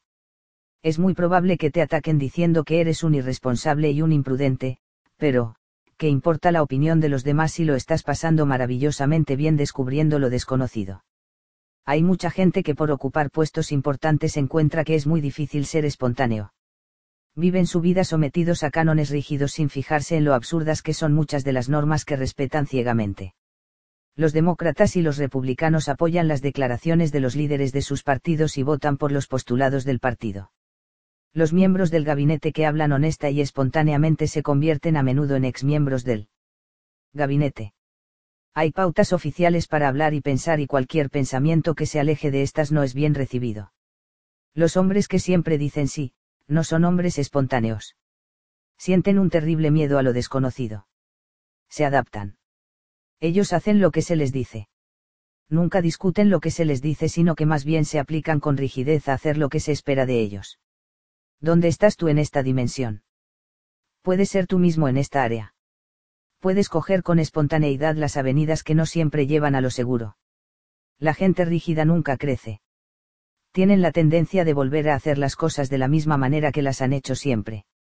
Un colega mío que da clases para maestros graduados a menudo les pregunta a los mayores, los que han pasado 30 o más años dando clases en un aula, ¿han estado ustedes realmente enseñando durante 30 años o han estado enseñando un año 30 veces? Y tú, querido lector, ¿has vivido realmente 10.000 o más días o has vivido un día 10.000 o más veces? Esta es una buena pregunta que te puedes hacer mientras trabajas para conseguir una mayor espontaneidad en tu vida. Los prejuicios y la rigidez. La rigidez es la base del prejuicio, que quiere decir prejuzgar. El prejuicio se basa no tanto en lo que uno odia o le desagrada, ya sean ideas, actividades o gente, sino en el hecho de que es más fácil y más seguro quedarse con lo conocido. Esto es, con gente que es como tú. Pareciera que tus prejuicios trabajaran a tu favor te mantienen alejado de gente, cosas e ideas desconocidas, y además potencialmente perturbadoras. En realidad trabajan en contra tuya al evitar que explores lo desconocido. El ser espontáneo quiere decir que eliminas tus prejuicios y que te permites a ti mismo conocer y tratar con gente e ideas nuevas. Los prejuicios son válvulas de seguridad que sirven para evitar las regiones oscuras o dudosas y para anular el crecimiento. Si no confías en nadie que no te sea completamente familiar es porque no tienes confianza en ti mismo cuando andas en terreno desconocido. La trampa de siempre hay que tener un plan. La espontaneidad planificada no existe. Son términos que se contradicen entre sí. Todos conocemos a gente que va por la vida con un mapa de carreteras y una lista, incapaces de modificar su vida ni en una coma de su proyecto original. Hacer un proyecto no es necesariamente una actitud malsana, pero enamorarse del proyecto es lo realmente neurótico. Puede que tengas planeado lo que harás a los 25, 30, 40, 50, 70 años y así sucesivamente, y entonces simplemente consultas a tu agenda para ver dónde deberías estar, en vez de tomar una decisión cada día y creer lo suficiente en ti mismo como para poder cambiar tus planes. No permitas que los planes o el proyecto sean más importantes que tú mismo. Yo tenía un paciente de veintitantos años llamado Henry. Sufría terriblemente de la neurosis de hay que tener un plan y, en consecuencia, perdía muchísimas oportunidades estimulantes y divertidas. A los 22 años, le ofrecieron un trabajo en otro estado. La idea del cambio le aterrorizó. Podría arreglárselas en Georgia. ¿Dónde viviría? ¿Y qué pasaría con sus padres y sus amigos? El miedo a lo desconocido inmovilizó literalmente a Henry, y rechazó lo que podía haber sido una buena oportunidad de progresar haciendo un trabajo nuevo y estimulante y de vivir en un sitio nuevo, para quedarse donde estaba. Fue esta experiencia la que impulsó a Henry a venir a mi consulta. Sintió que la rigidez con que se sujetaba al plan de vida que se había hecho estaba anulando su crecimiento, sin embargo tenía miedo de romper con lo cotidiano y probar algo nuevo. Al cabo de una sesión exploratoria, descubrimos que Henry era un verdadero obseso de la planificación. Siempre tomaba el mismo desayuno, planeaba lo que se iba a poner con días de anticipación, tenía los cajones de su cómoda ordenados perfectamente por tamaño y color y además le imponía este plan a su familia. Pretendía que sus hijos tuviesen las cosas en su lugar y que su mujer se adaptara a una serie de normas rígidas que él había elaborado. Resumiendo, Henry era un ser muy infeliz aunque sumamente organizado. Le faltaba creatividad, sentido de innovación y calidez. En realidad, era un plan hecho persona y su meta en la vida era lograr que cada cosa estuviese en su sitio. A raíz de su tratamiento de psicoterapia, Henry empezó a tratar de vivir con un poco de espontaneidad. Se dio cuenta de que sus planes eran formas de manipular a los demás y que le servían además para evitar la tentación de correr riesgos con lo desconocido. Muy pronto fue más dúctil con su familia dejando que fueran diferentes de lo que él esperaba de ellos. Al cabo de varios meses, Henry llegó a postularse para un cargo en una empresa que requería que viajase con frecuencia. Lo que él había temido se convirtió en algo apetecible. Aunque Henry no es, ni mucho menos, una persona espontánea, ha logrado hacerle frente positivamente a una parte al menos de su pensamiento neurótico que fomentaba su antigua forma de existencia completamente planificada. Sigue trabajando en ese sentido, aprendiendo a gozar de la vida en vez de vivirla en forma ritualizada. La seguridad, variaciones internas y externas. En el colegio, hace mucho tiempo, aprendiste a escribir una composición o un ensayo te enseñaron que necesitabas una buena introducción, parte media de desarrollo bien organizada, y una conclusión. Desgraciadamente, puede que hayas aplicado el mismo tipo de lógica a tu vida llegando a considerar todo el asunto de vivir como una composición escolar. La introducción fue tu niñez en la que te estabas preparando para ser una persona. El cuerpo es tu vida adulta, que está organizada y planificada como preparación para la conclusión que sería la jubilación y un final feliz. El vivir de acuerdo con este plan implica una garantía de que todo estará bien para siempre. La seguridad, el proyecto final es para los cadáveres. La seguridad quiere decir saber lo que va a pasar. La seguridad quiere decir nada de riesgos, nada de excitaciones, nada de desafíos. La seguridad significa nada de crecimiento y nada de crecimiento significa la muerte. Además, la seguridad es un mito. Mientras seas una persona que vive en esta tierra, y si el sistema sigue siendo el mismo, nunca podrás tener seguridad. Y aunque no fuera un mito sería una horrible manera de vivir.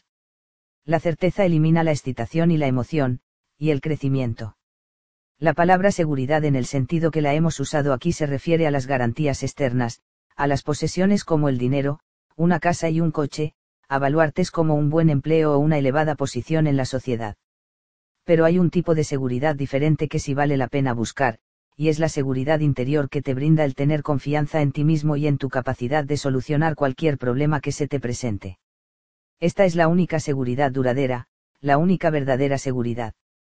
Las cosas se pueden deshacer, una depresión económica dejarte sin dinero, quedarte sin casa, pero tú, puedes ser una roca de autoestima.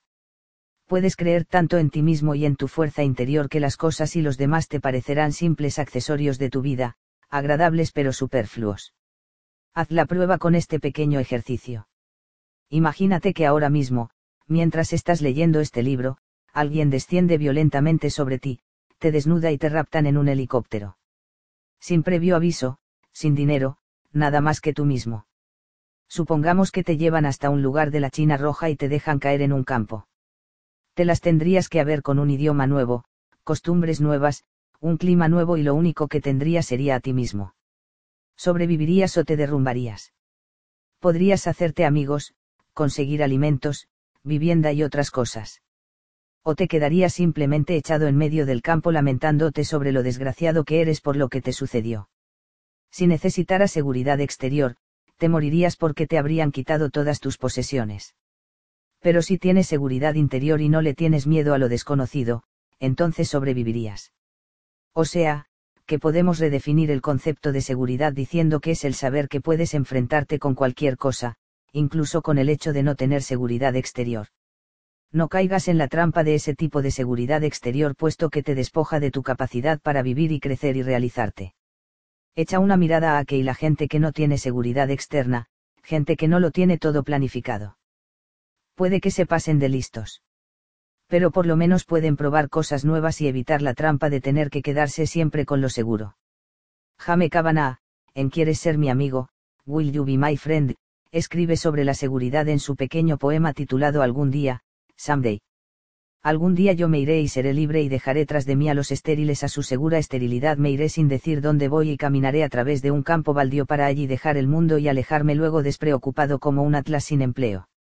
Los logros como seguridad pero irse para ser libre, como dice Kavanagh puede ser difícil mientras estés convencido de que tienes que lograr cosas en la vida. El miedo al fracaso es poderoso en nuestra sociedad, un miedo que nos fue inculcado en la niñez y que llevamos a menudo por la vida. Puede que te sorprenda oír esto, pero el fracaso no existe. El fracaso es simplemente la opinión que alguien tiene sobre cómo se deberían hacer ciertas cosas. Cuando te convenzas de que no hay ningún acto que deba hacerse de una manera específica, según el criterio de otras personas, entonces el fracaso será imposible. Sin embargo, puede haber ocasiones en las que, según tus propias reglas y medidas, fallarás en la ejecución de una tarea dada. Lo importante aquí es no parangonar el acto con el valor de tu persona. El no triunfar en algo que trataste de hacer no implica tu fracaso como persona. Se trata simplemente de no haber logrado el éxito en esa tarea específica y en ese momento presente. Trata de imaginarte que usamos el fracaso como descripción de la conducta de algún animal. Supongamos que un perro ha estado ladrando 15 minutos, y que alguien dice, realmente no ladra muy bien. No pasa el examen. Qué absurdo. Los animales no pueden fracasar porque no hay reglas para valorar el comportamiento natural. Las arañas tejen redes, no redes bien hechas o mal hechas. Los gatos persiguen a los ratones, si les falla uno, simplemente se van detrás de otro. No se quedan echados quejándose porque uno se les escapó, ni tienen un colapso nervioso porque fracasaron. El comportamiento natural simplemente es. ¿Por qué no aplicas la misma lógica a tu propio comportamiento y te libras del miedo al fracaso? El empuje para lograr cosas y triunfar proviene de las palabras más autodestructivas de nuestra cultura. Tú las has oído y las has usado mil veces, hazlo lo mejor que puedas. Esta es la piedra de toque de la neurosis del éxito y el logro. Hazlo lo mejor posible en todo lo que hagas. ¿Qué hay de malo en darse un mediocre paseo en bicicleta o en pasear simplemente por el parque? ¿Por qué no te buscas unas actividades que simplemente haces en vez de hacerlas lo mejor que puedas? La neurosis haz lo mejor que puedas puede impedirte el probar actividades nuevas y disfrutar de las viejas. En cierta oportunidad, traté a una estudiante de 18 años llamada Luan, que estaba completamente poseída por las normas del logro y el éxito. Luan era una alumna excelente, que desde el primer día que puso el pie en el colegio, siempre consiguió las mejores notas. Dedicaba largas horas a sus deberes y entonces no tenía tiempo para ser una persona. Era una verdadera computadora de conocimientos académicos. Sin embargo, era angustiosamente tímida cuando estaba con amigos, nunca había flirteado con un chico ni tenido una cita con nadie había desarrollado un tic nervioso que se ponía en funcionamiento cada vez que hablábamos de esta parte de su personalidad. Luan había puesto todo su énfasis en ser una alumna exitosa en menoscabo de su desarrollo total. Al trabajar con Luan, le pregunté, ¿qué es más importante para ti, lo que sabes o lo que sientes? Y aunque era la mejor alumna del curso, sufría de falta de paz interior y era en realidad muy infeliz. Empezó a concederle algo de importancia a sus sentimientos, y como era una excelente estudiante, aplicó a su aprendizaje del nuevo comportamiento social las mismas normas rigurosas que había aplicado a sus estudios académicos. La madre de Luan me llamó un año más tarde y me dijo que estaba muy preocupada porque por primera vez en su vida Luan había sacado una nota mediocre, un 5 en su primer año de universidad. Yo le recomendé que hiciera una gran alaraca al respecto y que la llevaran a cenar a un buen restaurante para celebrarlo. El perfeccionismo. ¿Por qué vas a tener que hacer todo bien? ¿Quién te está marcando los tantos? Las famosas líneas de Winston Churchill con respecto al perfeccionismo indican lo inmovilizante que puede llegar a ser la búsqueda constante del éxito. La máxima nada vale aparte de la perfección podría deletrearse como parálisis. Uno se puede paralizar con la tontería de hacerlo lo mejor posible. Quizá puedes asignarte unas zonas significativas en tu vida en las que realmente quieres hacerlo lo mejor posible. Pero en la gran mayoría de las actividades, tener que hacerlo lo mejor posible, o incluso, tener que hacerlo bien, significa poner un verdadero obstáculo a la mera posibilidad de hacer. No dejes que el perfeccionismo te deje a un lado evitando que tomes parte en actividades que te pueden resultar placenteras. Trata de cambiar haz lo mejor que puedas, por simplemente hazlo. Perfección quiere decir inmovilidad. Si tienes cánones de perfección para ti mismo, nunca tratarás de hacer nada y no harás mucho porque la perfección no es un concepto que se pueda aplicar a los seres humanos. Dios puede ser perfecto, pero tú, como persona, no tienes ninguna necesidad de aplicar esas normas y esos cánones ridículos de perfección a ti mismo y a tu comportamiento. Si tienes hijos, no cultives su parálisis y su resentimiento insistiéndoles que hagan lo más que puedan. Más bien habla con ellos sobre lo que parece que les gusta más y trata de estimularlos para que se esfuercen más en esos campos. Pero en otras actividades, el hacer es más importante que el triunfar. Enséñales a jugar al balonbolea en vez de quedarse a un lado mirando y diciendo, yo no valgo para esto. Estimúlalos para que practiquen el esquí, o que canten, o dibujen, o bailen o lo que sea, porque quieren hacerlo, y que no eviten algo porque quizá no lo hagan tan bien. A nadie se le debería enseñar a ser competitivo, a tratar siquiera de hacerlo bien. Más bien, trata de enseñarles la lección de la autoestima y el orgullo y el placer en las actividades consideradas importantes por el individuo. Los niños aprenden fácilmente el mensaje de confundir su propio valor con sus fracasos. Y por ello empiezan a evitar las actividades en las que no logran sobresalir. Y lo que es más peligroso aún, podría ser que desarrollen poco aprecio de sí mismos, búsqueda de aprobación, culpabilidad y todas las zonas erróneas de comportamiento que acompañan al autorrechazo. Si equiparas lo que tú vales a tus fracasos y tus éxitos, estarás condenado a sentirte indigno sin valores. Piensa en Thomas Edison. Si hubiera usado sus fracasos en cualquiera de las tareas que emprendió como indicativo de su autoestima después de su primer intento fallido, se hubiera abandonado a sí mismo, hubiera anunciado que era un fracasado y renunciado a sus esfuerzos por iluminar el mundo. El fracaso puede ser productivo. Puede servir de incentivo al trabajo y a la exploración y puede incluso tildársele de éxito si muestra el camino que lleva a nuevos descubrimientos. Como dijo Kenneth Boulding. Acabo de revisar algunos dichos de sabiduría popular, uno de los proverbios que estudié es nada falla tanto como el éxito porque no aprendemos nada de él. Lo único que nos sirve para aprender algo es el fracaso. El éxito solo confirma nuestras supersticiones. Piensa en ello. Sin fracasos no podemos aprender nada, y sin embargo hemos aprendido a considerar el éxito como un tesoro y como la única meta posible. Tenemos la tendencia de esquivar todas las experiencias que pueden acabar en fracasos. El miedo al fracaso es parte importante del miedo a lo desconocido. Todo lo que no dé la impresión de que será un éxito inmediato, debe ser evitado.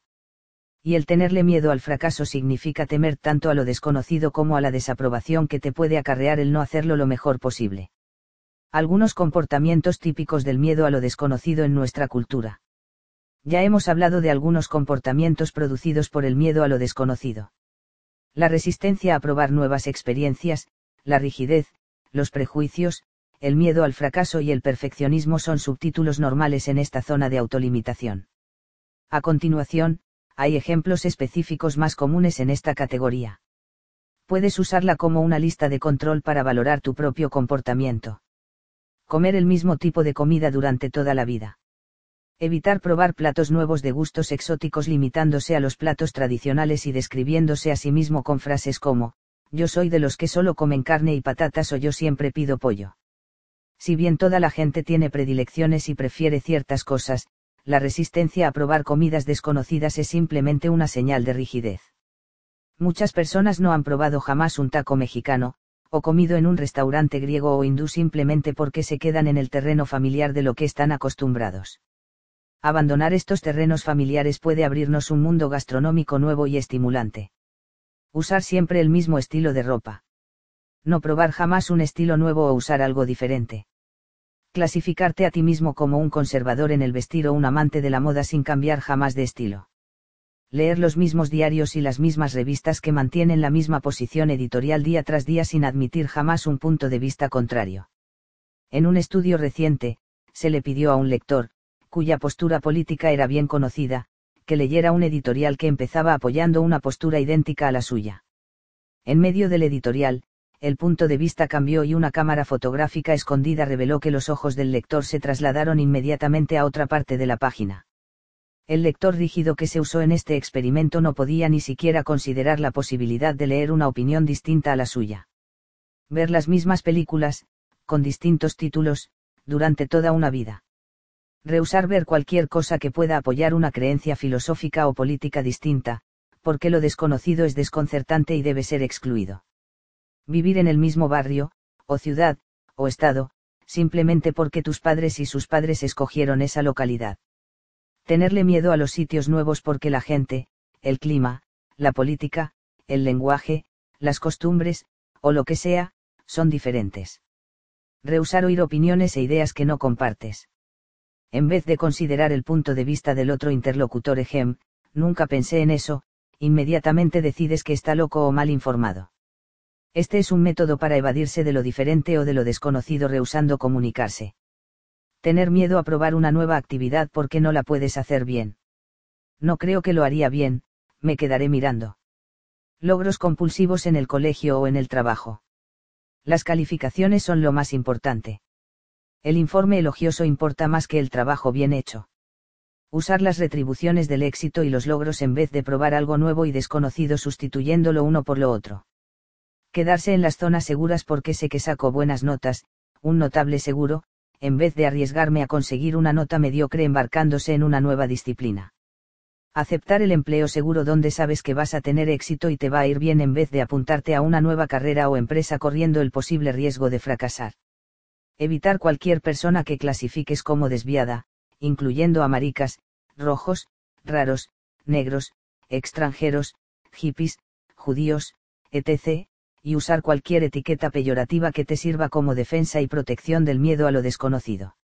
En vez de tratar de aprender algo sobre esta gente, les pones una etiqueta con un epíteto difamatorio y hablas de ellos en vez de hablar con ellos.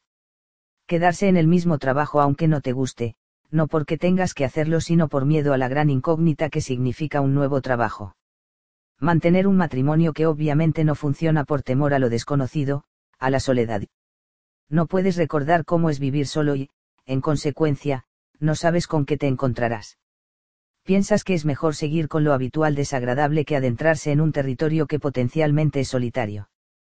Tomar tus vacaciones en el mismo lugar, en el mismo hotel, en la misma época cada año. En este caso sabes a qué atenerte y no tienes que arriesgarte a probar nuevos lugares que tal vez pueden brindarte experiencias agradables. Hacer que el criterio para todo lo que haces sea el de la eficiencia, y el resultado obtenido y no el placer que te brinda el hacerlo. Solo haces lo que sabes hacer bien y evitas lo que no puedes hacer en absoluto o no hacer muy bien. Medir las cosas en términos monetarios. Si cuesta más, quiere decir que vale más, y en consecuencia, es una indicación de tu éxito personal. Lo conocido se puede medir en dólares, mientras que lo desconocido no se puede calcular desde un punto de vista monetario. Tratar de lograr títulos y rangos importantes, de tener coches caros y vistosos, ropa de lujo y otros símbolos de estatus, incluso si no te gustan estas cosas y el tipo de vida que conllevan. Incapacidad de alterar un plan cuando se presenta una alternativa interesante. Si te alejas del mapa que está en tu cabeza pierdes el camino y también tu sitio en la vida. Estar pendiente de la hora dejando que el reloj domine tu vida. Vivir de acuerdo a un horario que te aleja de la posibilidad de probar cosas nuevas y desconocidas en tu vida. Llevar siempre reloj, incluso en la cama, y vivir controlado por éste. Dormir, comer y hacer el amor según la hora, sin tener en cuenta el cansancio, el hambre o el deseo. Desechar ciertas clases de actividades sin haberlas probado jamás. Estas pueden incluir cosas tan raras como la meditación, el yoga, la astrología, el backgammon, el mahjong, la isometría o cualquier cosa que no conozcas. Enfocar el sexo sin imaginación, haciendo siempre lo mismo en la misma posición. No probar jamás algo nuevo y exótico porque es diferente y, por tanto, puede ser inaceptable. Esconderse detrás del mismo grupo de amigos sin buscar o aceptar gente diferente que represente mundos nuevos y desconocidos. Juntarse regularmente con el mismo grupo y seguir con ese mismo grupo durante toda la vida. En una fiesta a la que asistes con tu esposa o una amiga, quedarte a su lado, con ella toda la noche no porque así lo desees, sino porque de esa manera te sientes seguro. No atreverse a participar en una conversación con gente extraña o sobre temas desconocidos por miedo a lo que pasaría si lo hicieras. Pensar para tus adentros que ellos deben ser más inteligentes, más capaces, más hábiles o mejores conversadores, y usar esto como razón para evitar una nueva experiencia. Culparte a ti mismo si no triunfas en todas tus empresas. Estos son solo unos cuantos ejemplos de comportamiento malsano. Engendrado por el miedo a lo desconocido. Tú probablemente podrás componer tu propia lista. Pero en vez de hacer listas, ¿por qué no empiezas a hacerle frente a tu tendencia a vivir cada día de la misma manera que viviste el día anterior, sin ninguna posibilidad de crecimiento y desarrollo? El sistema psicológico de apoyo para retener estos comportamientos. He aquí algunas de las retribuciones más usuales que sirven para evitar el delicioso mundo de lo desconocido. Si eres siempre igual, no tienes que molestarte en usar tu imaginación. Cuando tienes un buen proyecto, consultas tu guion y no tu imaginación. El permanecer alejado de todo lo desconocido tiene su propio sistema interior de retribuciones. El miedo a lo misterioso es muy fuerte y mientras actúes en terreno familiar, puedes mantener ese miedo a distancia, aunque esto signifique una gran traba para tu crecimiento y tu realización personal. Es más seguro no aventurarse por zonas que no están bien marcadas en nuestros mapas personales. Piensa en Colón. Todo el mundo le advirtió que podía caerse por el camino. Es mucho más fácil ser de los que van por caminos conocidos y no de los exploradores que lo arriesgan todo. Lo desconocido es un desafío y los desafíos pueden resultar peligrosos. Puedes decir que estás postergando tu gratificación, actitud que has oído clasificar como comportamiento adulto, quedándote así con lo familiar y justificándolo con esa actitud. De este modo, la postergación de la acción es una actitud adulta y madura, aunque en realidad te quedas como eres por miedo y desconfianza, y por ello evitas lo desconocido. Puedes sentirte importante pensando que has hecho bien las cosas. Que has sido un buen niño o una buena niña siempre que consideres tu propio valor en términos de éxito fracaso podrás equipararlo con el resultado de tu actuación y sentirte satisfecho por ello. Pero en estos casos, lo que está bien, lo que debe ser, es solo cuestión de opiniones, en realidad de la opinión controladora de otra persona. Algunas estrategias para enfrentarse con lo misterioso y lo desconocido y para lograr comprenderlos. Hacer esfuerzos selectivos por probar cosas nuevas aunque sientas la tentación de quedarte en lo conocido por ejemplo, en un restaurante pide un plato nuevo. ¿Por qué? Porque puede ser diferente y podría gustarte.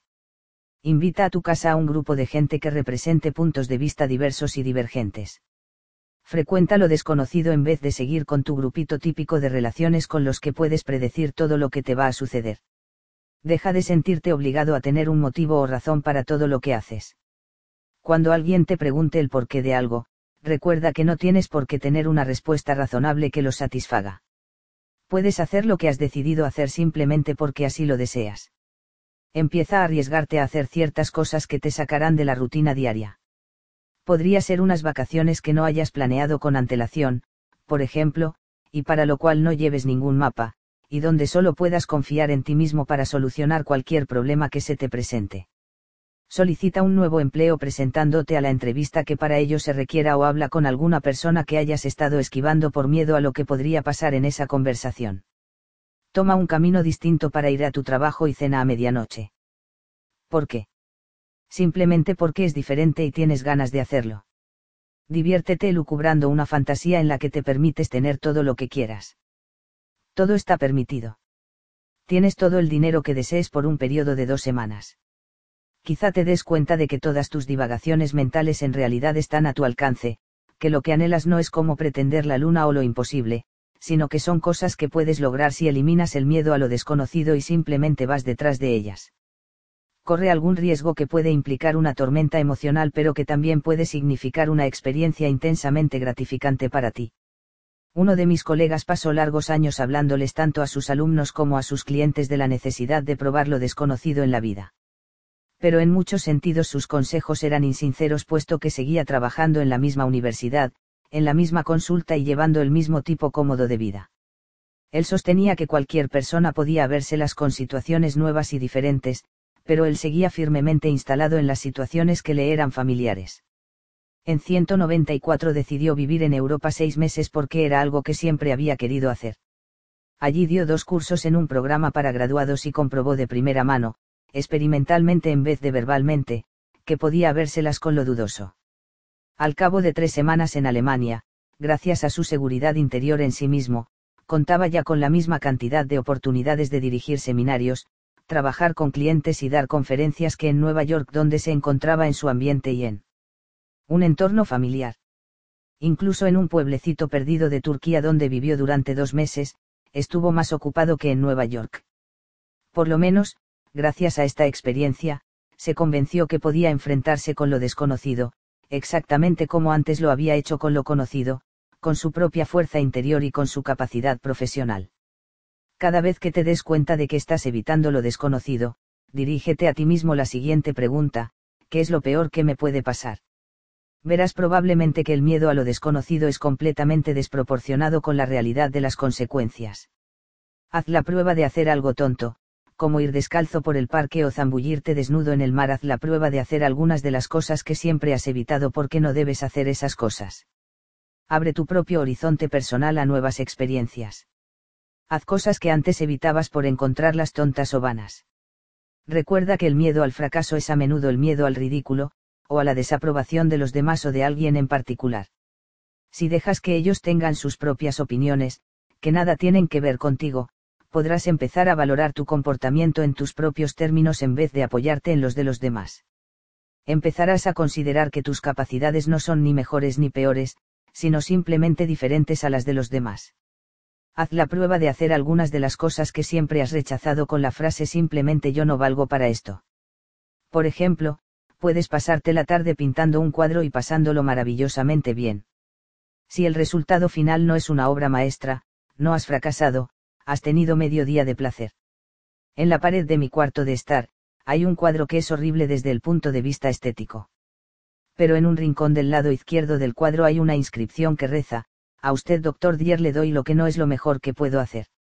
Es de una antigua estudiante que había evitado pintar toda su vida porque había aprendido hacía mucho tiempo que lo hacía mal.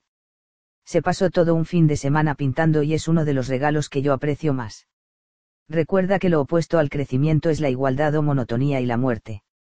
Así pues, si quieres, puedes tomar la decisión de vivir cada día de una manera diferente, siendo espontáneo y vital, o puedes temer a lo desconocido y permanecer igual, siendo el mismo de siempre, psicológicamente muerto. Mantén una conversación con la gente que sientes es la responsable de tu miedo a lo desconocido, anunciales con tono decidido que piensas hacer cosas nuevas y anota sus reacciones. Puede que te des cuenta de que su incredulidad era una de las cosas que más te preocupaban en el pasado, y como resultado de esto escogías la inmovilidad en vez de enfrentarte con sus miradas reprobatorias. Ahora que puedes enfrentarte con esas miradas, haz tu declaración de independencia para acabar con ese control. En vez de que tu credo y el de tus hijos sea, haz todo lo mejor posible, prueba este otro, selecciona las cosas que más te importan en la vida y haz un esfuerzo grande en ese sentido y el resto de las cosas, hazlas simplemente. Está muy bien no hacer siempre las cosas lo mejor que puedas. En realidad todo el síndrome de hacer las cosas lo mejor posible es un mito nadie hace las cosas lo absolutamente mejor que se puede. Siempre hay posibilidades de hacerlas mejor, ya que la perfección no es un atributo de la naturaleza humana. No dejes que tus convicciones te paralicen. El y creer algo a raíz de una experiencia pasada y aferrarse a esa creencia es evadirse de la realidad. Solo existe el ahora, y la verdad del presente puede muy bien no ser la verdad del pasado. Sopesa tu comportamiento no tomando en cuenta lo que crees, sino lo que es y lo que experimentas en el presente. Al abrirte a la experiencia en vez de colorear tu realidad con tus convicciones, encontrarás que lo desconocido es un lugar fantástico para estar. Recuerda que nada humano te es ajeno. Puede ser lo que escojas ser. Grábalo en tu cabeza y recuérdatelo cuando caigas en tu comportamiento inseguro y típicamente evasivo. Ten conciencia de que estás evitando lo desconocido en el momento que lo estás haciendo en ese mismo momento inicia un diálogo contigo mismo. Daite a ti mismo que no importa que no sepas a dónde vas en cada momento de tu vida. El tener conciencia de la rutina es dar el primer paso para cambiarla. Haz algo mal deliberadamente. Eres menos persona porque has perdido un partido de tenis o pintado un cuadro feo o sigues siendo un individuo que vale la pena y que simplemente ha pasado un rato agradable. Mantén una conversación con alguien que hayas evitado en el pasado. Muy pronto te darás cuenta de que tus prejuicios son los que te mantienen en un estado estacionario y sin interés. Si prejuzgas a la gente, no podrás tratar con ella honradamente puesto que tu punto de vista ha sido establecido de antemano. Mientras más grande sea el número de gente distinta que conozcas, más probabilidades tendrás de darte cuenta de lo mucho que has perdido y de lo tontas e infundadas que eran tus aprensiones y temores. Con estos conceptos, lo desconocido se convertirá en un área cada vez más digna de explorar en vez de algo que es mejor evitar. Algunas ideas finales sobre el miedo a lo desconocido. Las sugerencias que anotamos anteriormente representan algunas medidas constructivas para combatir el miedo a lo desconocido. Todo el proceso empieza con estas nuevas percepciones de lo que constituye el comportamiento evasivo, seguidas de un enfrentamiento activo con el comportamiento pasado para empezar a moverse en nuevas direcciones. Imagínate cómo hubieran sido las cosas si los grandes exploradores y los grandes inventores del pasado hubieran tenido miedo a lo desconocido. Toda la población del mundo estaría aún concentrada en el valle del Tigris y del Éufrates. Lo desconocido es el lugar donde se produce el crecimiento. Tanto para la civilización como para el individuo. Piensa en la encrucijada de un camino.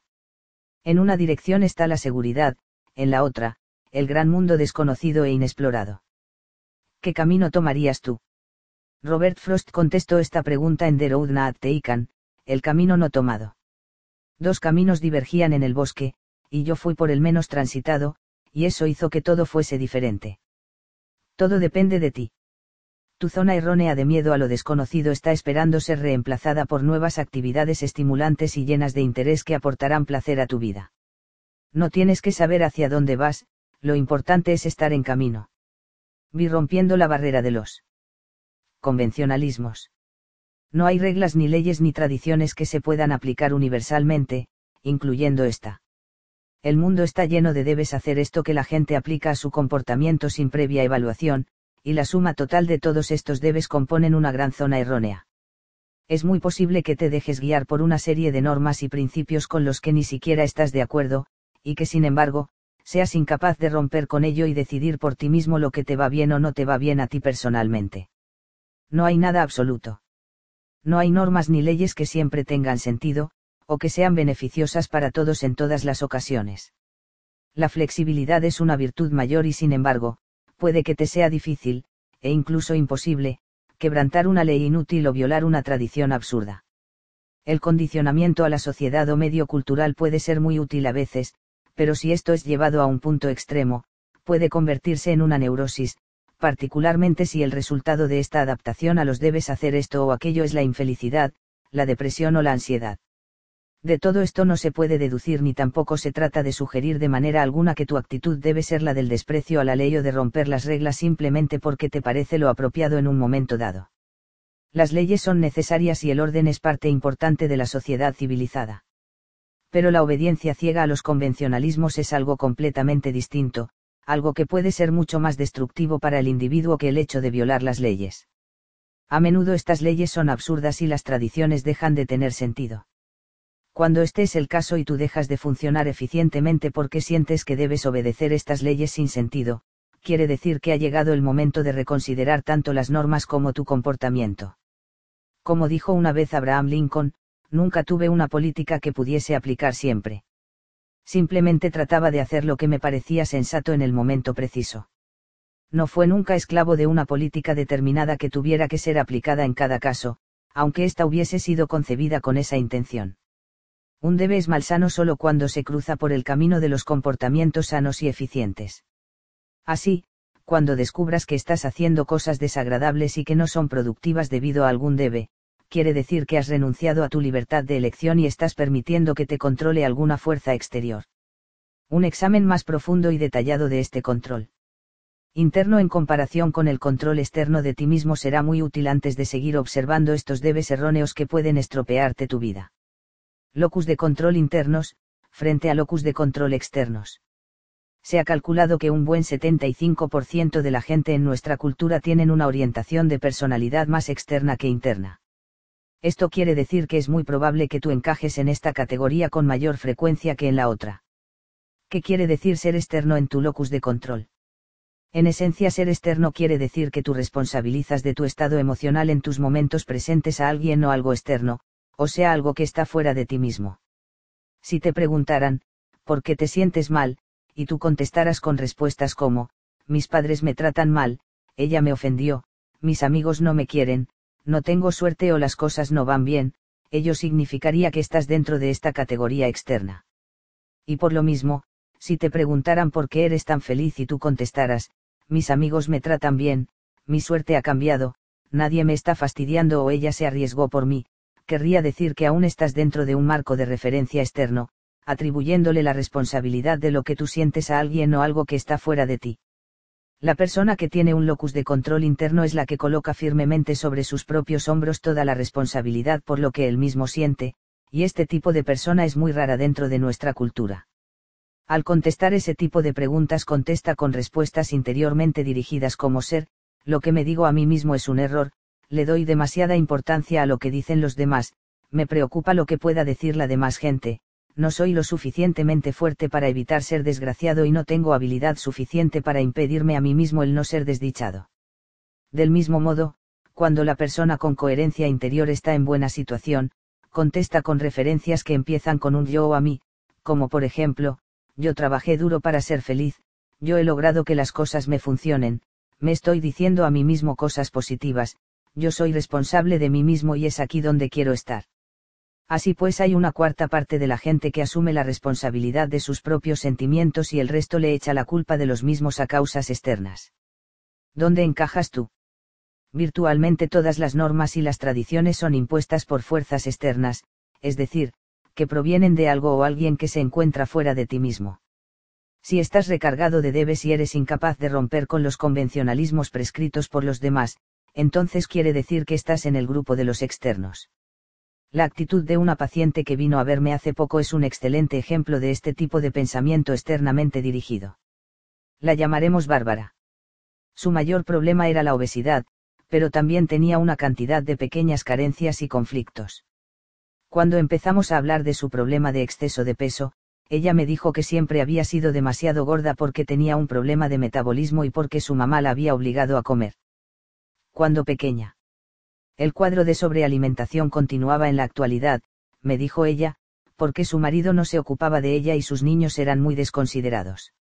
Ella lo había probado todo, dijo, vigilantes del peso, píldoras, una serie de médicos especialistas en dietética, incluso la astrología. El tratamiento conmigo de psicoterapia sería su última tentativa. Si yo no lograba hacerla perder peso, me dijo, nadie lo lograría.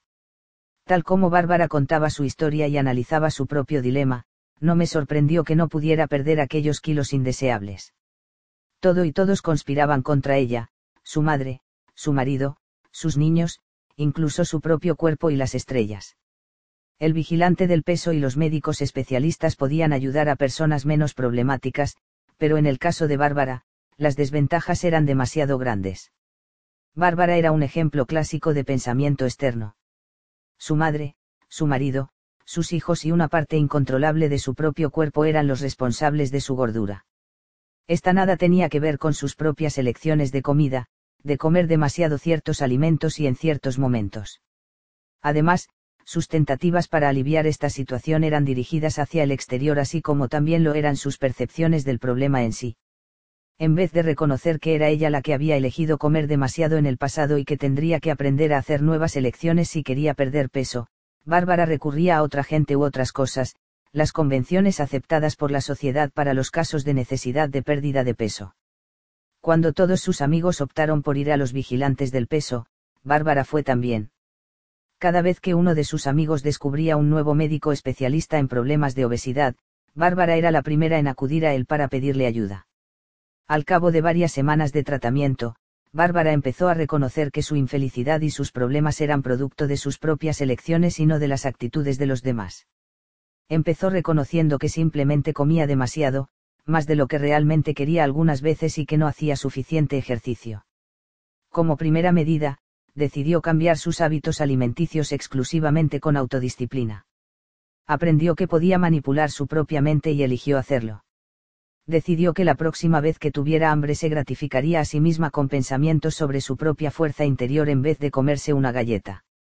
En vez de echarles la culpa a su marido e hijos por comer demasiado, impulsada a ello por lo mal que la trataban, empezó a ver que se había estado haciendo la mártir durante años, implorándoles virtualmente para que la explotaran. Desde que Bárbara empezó a exigir que la trataran bien, descubrió que su familia estaba deseando hacerlo, y en vez de buscar consuelo en la comida, encontró gratificación y plenitud en relaciones basadas en amor y respeto mutuos.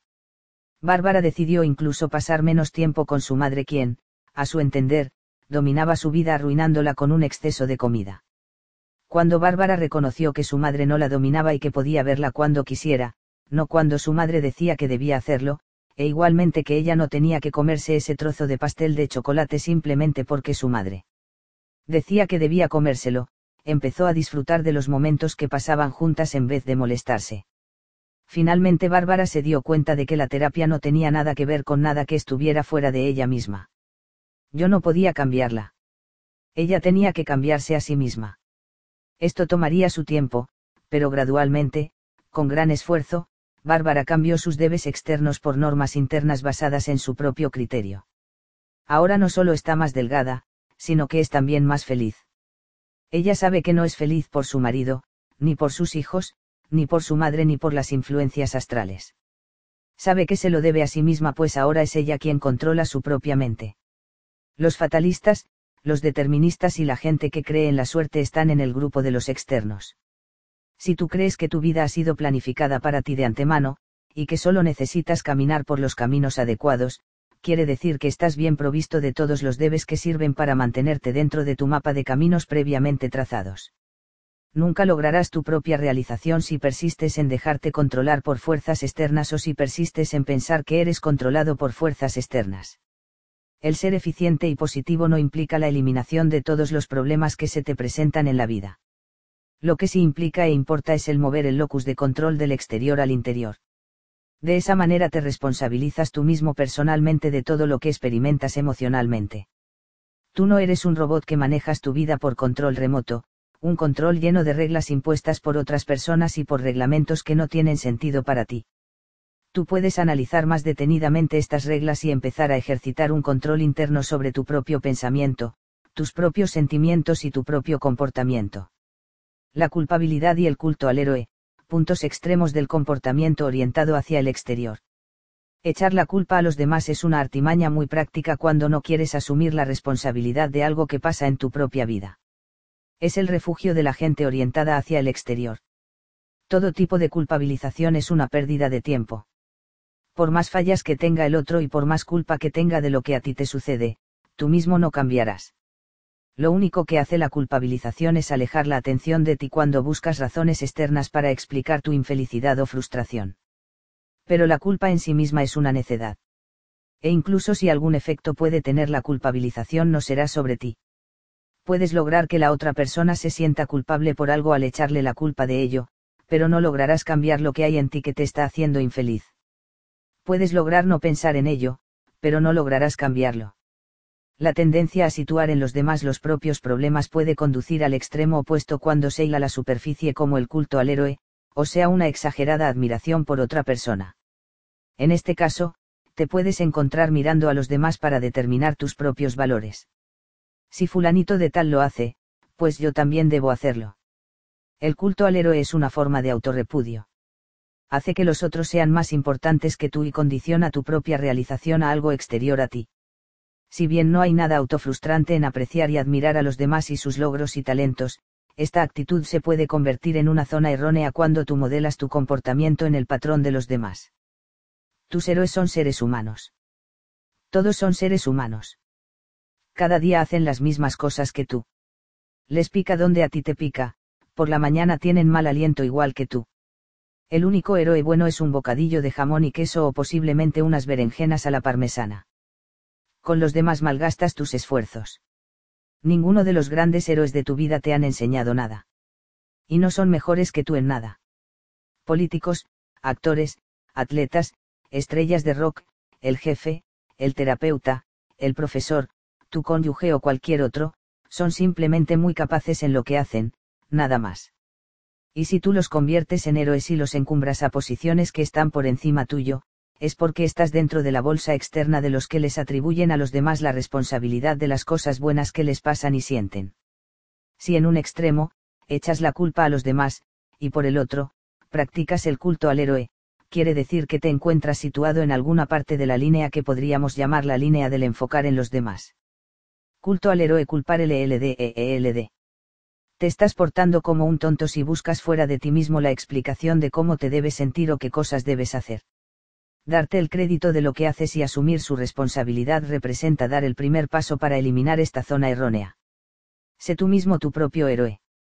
Cuando logres salir del comportamiento culpabilizador o del culto al héroe, entonces empezarás a trasladarte del lado exterior del andamio al interior. Y en el lado interior, no existen debes universales, ni para ti ni para los otros. La trampa de lo correcto contra lo incorrecto. En este caso, la cuestión de lo correcto contra lo incorrecto no tiene nada que ver con la religión, ni con planteamientos filosóficos o morales de un bien o un mal a priorístico. Ese es un tema que debe discutirse en otro contexto. Aquí, lo que importa eres tú, el tema de la discusión eres tú y cómo tus conceptos del bien y del mal se interponen en tu propia felicidad tus bien y mal son tus debes universales. Quizás has adoptado posturas no sanas como por ejemplo que lo correcto incluye lo bueno y lo justo, mientras que lo incorrecto es malo e injusto. Esto es una tontería. El bien y el mal en este sentido no existen. La palabra correcto implica una seguridad, una garantía, de que si haces algo de cierta manera el resultado será necesariamente positivo. Pero no hay garantías puedes empezar a pensar en el sentido de que cualquier decisión que tomes puede traerte algo diferente, o más efectivo o legal, pero en el momento en que empieza a ser una cuestión de bien contra mal, caes en la trampa de yo siempre tengo que hacerlo bien o tener razón y cuando no me van bien las cosas o no me va bien con la gente, me deprimo y soy infeliz. Quizá parte de tu necesidad de encontrar la respuesta apropiada tenga que ver con la búsqueda de la seguridad que tratamos en el capítulo sobre el miedo a lo desconocido. Esta puede ser una parte de tu tendencia general a dicotomizar, o a dividir el mundo ordenadamente en extremos como blanco barra negro, si barra no, bueno barra malo y bien barra mal.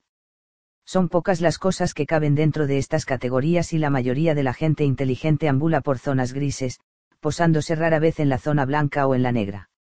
Esta proclividad a tener la razón, a estar bien, es muy evidente en el matrimonio y en otras relaciones adultas las discusiones se convierten casi inevitablemente en competiciones que dan como resultado que uno de los involucrados tenga la razón y sea el correcto y que el otro esté equivocado y sea incorrecto.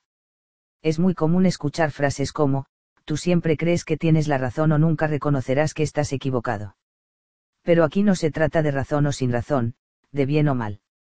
Las personas son diferentes y ven las cosas desde perspectivas diferentes.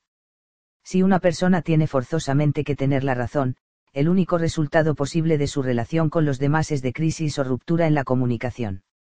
La única manera de salirse de esta trampa es dejar de pensar de esa manera errónea de bien contra mal. Como le expliqué a Clifford, que discutía a diario sobre todos los temas posibles con su mujer, en vez de tratar de convencer a tu mujer de lo equivocada que está, porque no conversa simplemente sobre temas que no impliquen debes de parte de ella o que esté de acuerdo contigo desde tu punto de vista. Si le permites ser diferente a ti, eliminarás las discusiones incesantes en las que porfiadamente, vale decir frustradamente, pretendes tener la razón. Clifford logró deshacerse de esta necesidad neurótica y al mismo tiempo, el amor y la comunicación volvieron a su matrimonio. Todos los bien y los mal de cualquier índole representan otros tantos debes de una u otra especie.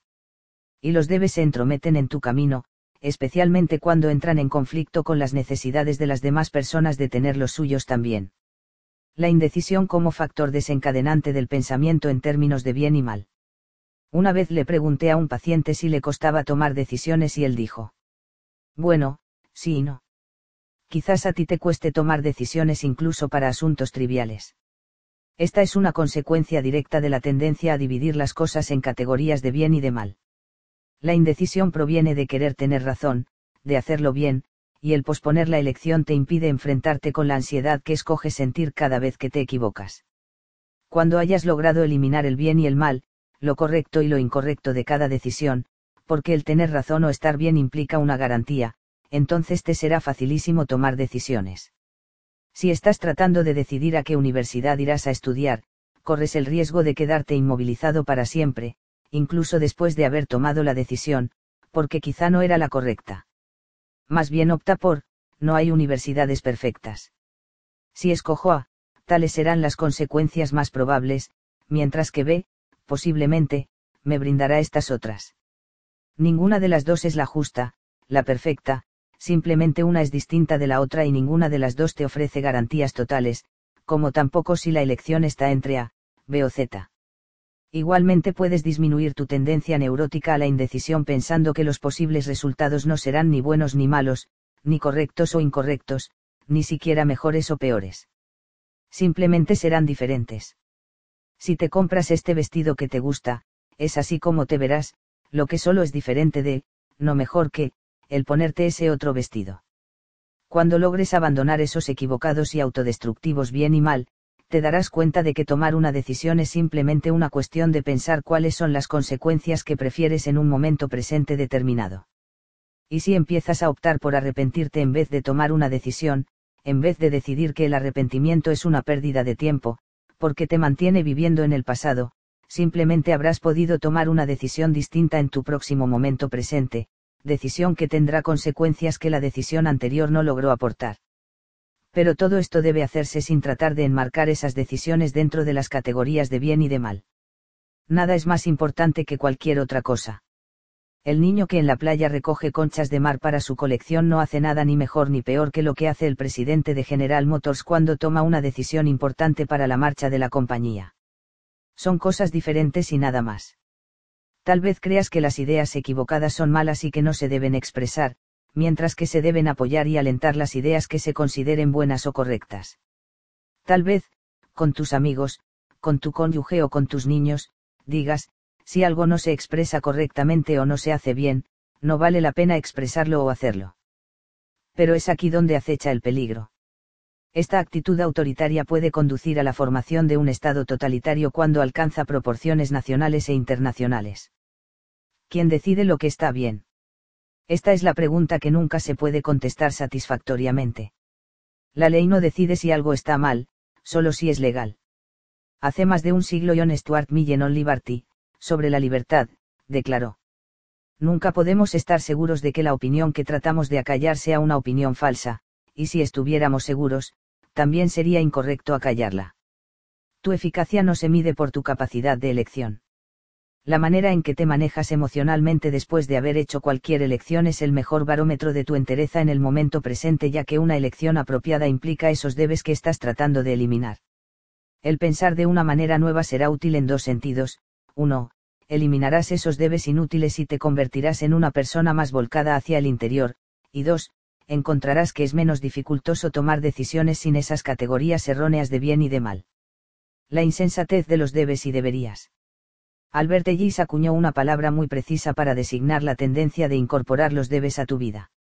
Es la deberización, musterbatión, 11 deberías siempre que actúas como sientes que debes hacerlo aunque prefieras otra forma de comportamiento. Los debes y deberías siempre producen una sensación de tensión que aumenta a medida que la persona trata de actualizar sus debes dentro de su comportamiento. Más aún, debido a la externalización del proceso, los debes, siempre contribuyen a perturbaciones en las relaciones humanas de una u otra manera. ¿Acaso los debes determinan gran parte de tu vida? Sientes que debes ser amable con tus colegas, apoyar a tu cónyuge, ayudar a tus niños y trabajar mucho siempre. Y si alguna vez fallas en alguno de estos debes te enfadas contigo mismo y por ello asumes las molestias y la tensión o tirantez a la que alude Karen Horney. Pero quizás estos no son tus debes. Sí, de hecho, pertenecen a otros y tú simplemente los has tomado prestados, entonces te estás deberizando. Existe la misma cantidad de debes, que de no debes. Estos incluyen los, no debes ser grosero, tonto, necio, infantil, lascivo, sombrío, agresivo, malhumorado, y muchos más. Pero no tienes que deberizarte. Nunca jamás. No pasa nada si no guardas la compostura o no entiendes te es permitido no tener dignidad si así lo escoges. Nadie te está llevando la cuenta ni nadie te va a castigar por no ser algo que otra persona dijo que debería ser. Por lo demás, nunca puedes ser nada que no quieras ser, todo el tiempo. Simplemente no es posible. O sea que cualquier debe te producirá tensiones puesto que no podrás realizar tus expectativas erróneas. Lo que produce tensión no es tu comportamiento indiscreto, indigno, intolerante o lo que sea, sino la imposición de los debes. La etiqueta como un debes. La etiqueta es un buen ejemplo de esculturización inútil y malsana. Piensa en todas esas pequeñas normas absurdas que te han impulsado a aceptar simplemente porque unos especialistas en buenos modales así lo decidieron. Coma el pollo de esta manera, espere siempre a que la anfitriona empiece a comer antes de empezar, al hacer las presentaciones presente el hombre a la mujer y no al revés, en las bodas, siéntese en tal sitio determinado en la iglesia, de tal propina, vístase así, exprésese de tal manera. No se consulte a sí mismo, búsquelo en el libro. Si bien los buenos modales son muy convenientes, significan consideración por la demás gente, como el 90% de todas las normas de etiqueta, en realidad son reglas sin sentido que fueron pensadas arbitrariamente en un momento dado. No existe una manera apropiada para ti, solo lo que tú decides es lo apropiado para ti, siempre que no les compliques las cosas a los demás o se las dificultes. Puede ser tú quien escoja cómo vas a presentar a la gente, qué propina vas a dar, qué es lo que te vas a poner, cómo vas a hablar, dónde te vas a sentar, cómo vas a comer, basándote estrictamente en lo que tú quieras. Cada vez que caigas en la trampa del cómo me debo vestir para esta ocasión, o cómo tendré que hacerlo, estarás cediendo una parte de ti mismo. Yo no trato aquí de impulsarte a ser un rebelde social ya que esa sería una de las formas de búsqueda de aprobación por medio de un comportamiento inconformista. Estoy tratando más bien de pedirte que el desarrollo cotidiano de tu vida sea dirigido y orientado por ti mismo y no por los demás.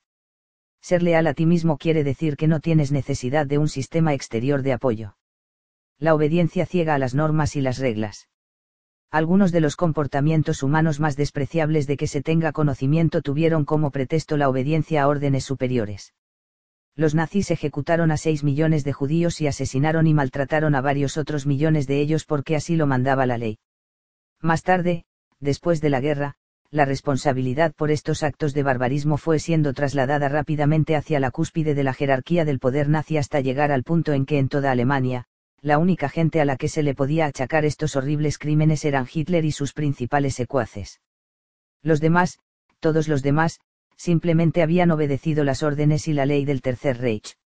En Suffolk, Nueva York, un portavoz del distrito explicó hace no mucho tiempo por qué la gente a la que equivocadamente se le había cobrado de más en el rubro de impuestos a la propiedad no podría recuperar su dinero. La ley dice que las facturas de impuestos pasados no pueden ser revaluadas después de que se han pagado. Esa es la ley. Yo no puedo evitarlo. Yo estoy aquí, en este cargo, para hacer cumplir la ley, no para interpretarla. Realmente, en otro tiempo y en otro lugar, este señor hubiera sido un excelente verdugo. Pero ya conoces el refrán. Lo oyes todos los días. No pienses, obedece los reglamentos incluso si son absurdos. La mayoría de las normas que se imponen en las piscinas públicas, canchas de tenis y otros sitios públicos por el estilo, no tienen sentido. Hace poco, una tarde en que hacía mucho calor, le pregunté a un grupo de niños que estaban sentados alrededor de una piscina obviamente deseando bañarse, porque se quedaban en el borde si en la piscina no había nadie. Me contestaron que estaba reservada para los adultos entre las seis y las ocho. Tal era el reglamento y a pesar del hecho de que en ese momento no había ningún adulto que quisiera bañarse, el reglamento que les prohibía usarla seguía en vigor. Simplemente se trataba de la obediencia ciega a los reglamentos, que en esos momentos no tienen una razón lógica sin flexibilidad, sin la posibilidad o habilidad para cambiarlos cuando las circunstancias lo justificaran. Cuando yo los animé a que trataran de modificar el reglamento, recibí una llamada de la dirección diciendo que yo estaba fomentando una insurrección.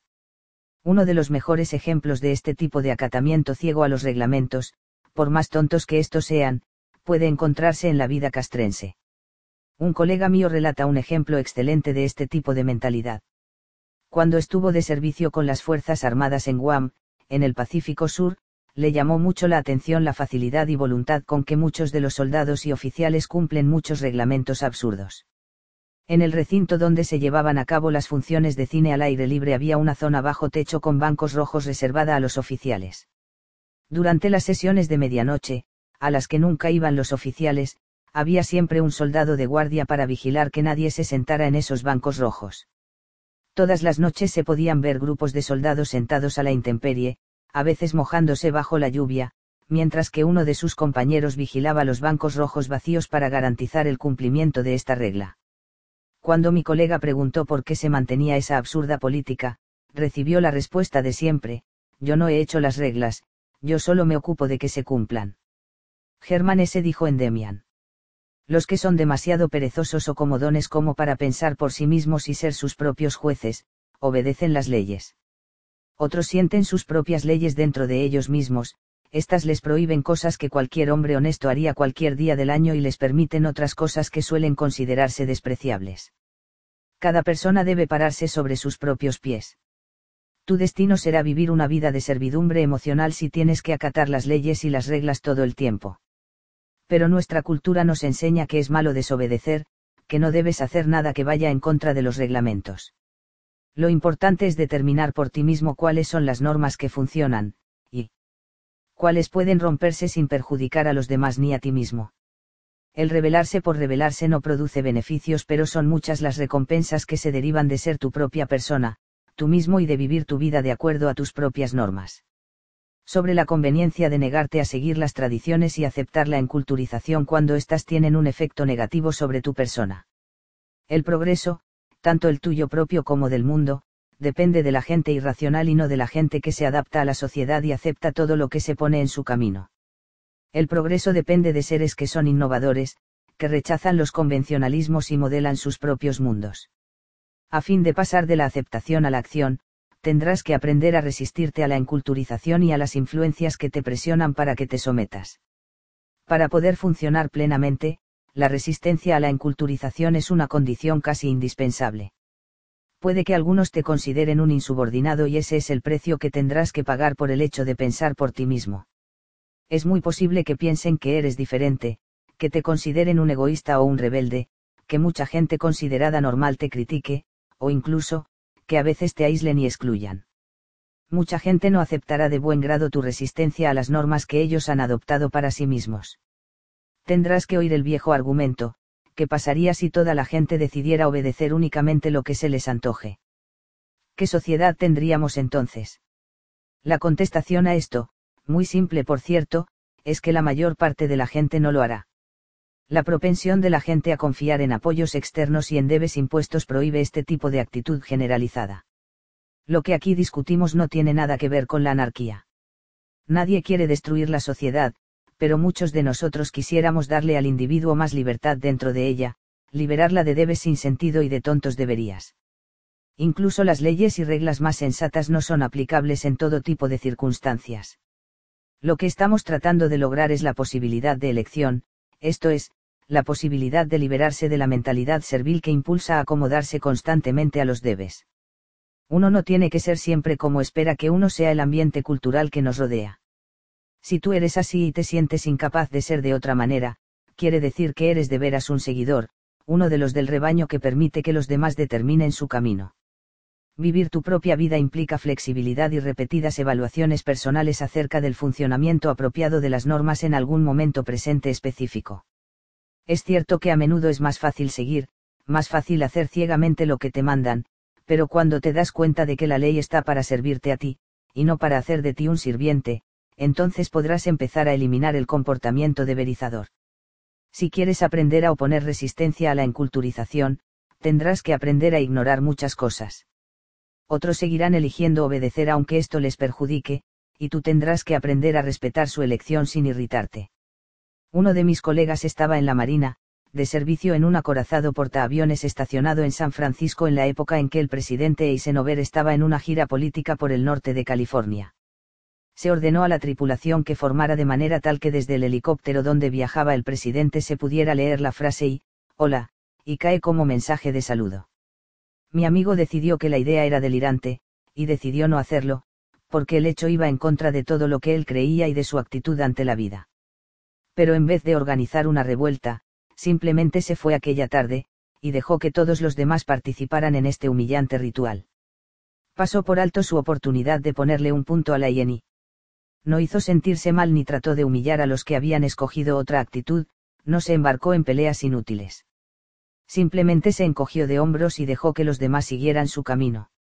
La resistencia a la enculturización significa tomar tus propias decisiones y llevarlas a cabo lo más eficiente y serenamente posible. Nada de bombos y platillos o demostraciones hostiles que no surtirán ningún efecto. Los reglamentos tontos, las tradiciones y políticas necias no desaparecerán jamás, pero tú no tienes forzosamente que ser parte de ellas. Simplemente encógete de hombros mientras los otros siguen a las ovejas del rebaño. Si ellos quieren comportarse de esa manera, está muy bien para ellos, pero no para ti. Armar un lío es casi siempre la mejor manera de atraer la ira y crearte obstáculos. Todos los días te encontrarás con muchas oportunidades en que será más fácil evitar sencillamente las reglas en vez de organizar un movimiento de protesta. Tú puedes decidir el tipo de persona que tú quieres ser, o la que los demás quieren que seas. Esto depende de ti virtualmente todas las ideas que han producido cambios en nuestra sociedad fueron en uno u otro momento rechazadas desdeñosamente y muchas de ellas fueron también ilegales. Todo progreso implica una oposición violenta, pues es un insulto a los viejos reglamentos que ya no tienen vigencia. La gente ridiculizó a los Edison, Henry Ford, Einstein y Wright, hasta que estos triunfaron.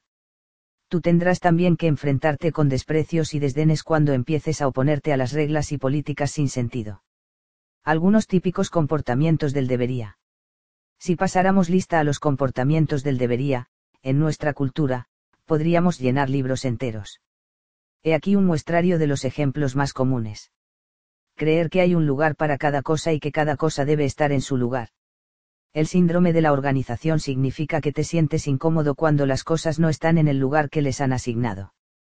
Preguntar, ¿cómo debo vestirme para esta ocasión? De forma regular, como si hubiera una sola manera apropiada de vestirse y esta fuera determinada por otra gente. Los pantalones blancos y los colores pasteles se llevan solo en el verano, la lana es siempre un material invernal. Hay muchos otros debes similares controlados por las estaciones, que se infiltran en tu vida. En ACI, James Missinar describe a los nativos de Nueva Inglaterra que se iban a vivir a Hawái que tiene un clima tropical y cuando llegaba el mes de octubre, aunque aún hiciera cuadragésimo C de calor, sacaban su ropa de invierno y andaban incómodamente vestidos durante seis meses, ¿por qué? Porque así debía ser. Ser esclavo de los dictados de los críticos de la moda y usar solo lo que se usa, porque, después de todo, tienes que estar a tono. Aceptar las afirmaciones de que ciertas bebidas van con ciertas comidas, que con el pescado y las aves hay que beber vino blanco, que el vino tinto es apropiado solo para la carne. Estar encerrado en las reglas de alguna persona que ha decidido qué hay que comer y con qué. Trasladar la culpa de tus actos a otras personas. En realidad la culpa es de ella, por ella llegamos tarde.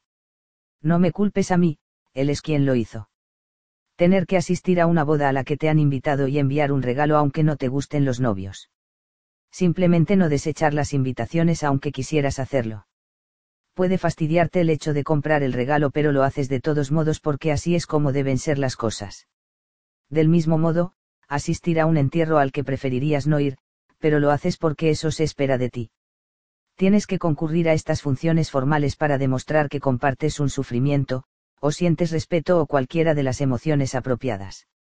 Asistir a servicios religiosos que te disgustan y en los que no crees porque es lo que se espera de ti y tú quieres hacer lo que se considera apropiado darles títulos a los que te sirven, lo que por implicación los encumbra a una posición más elevada que la tuya.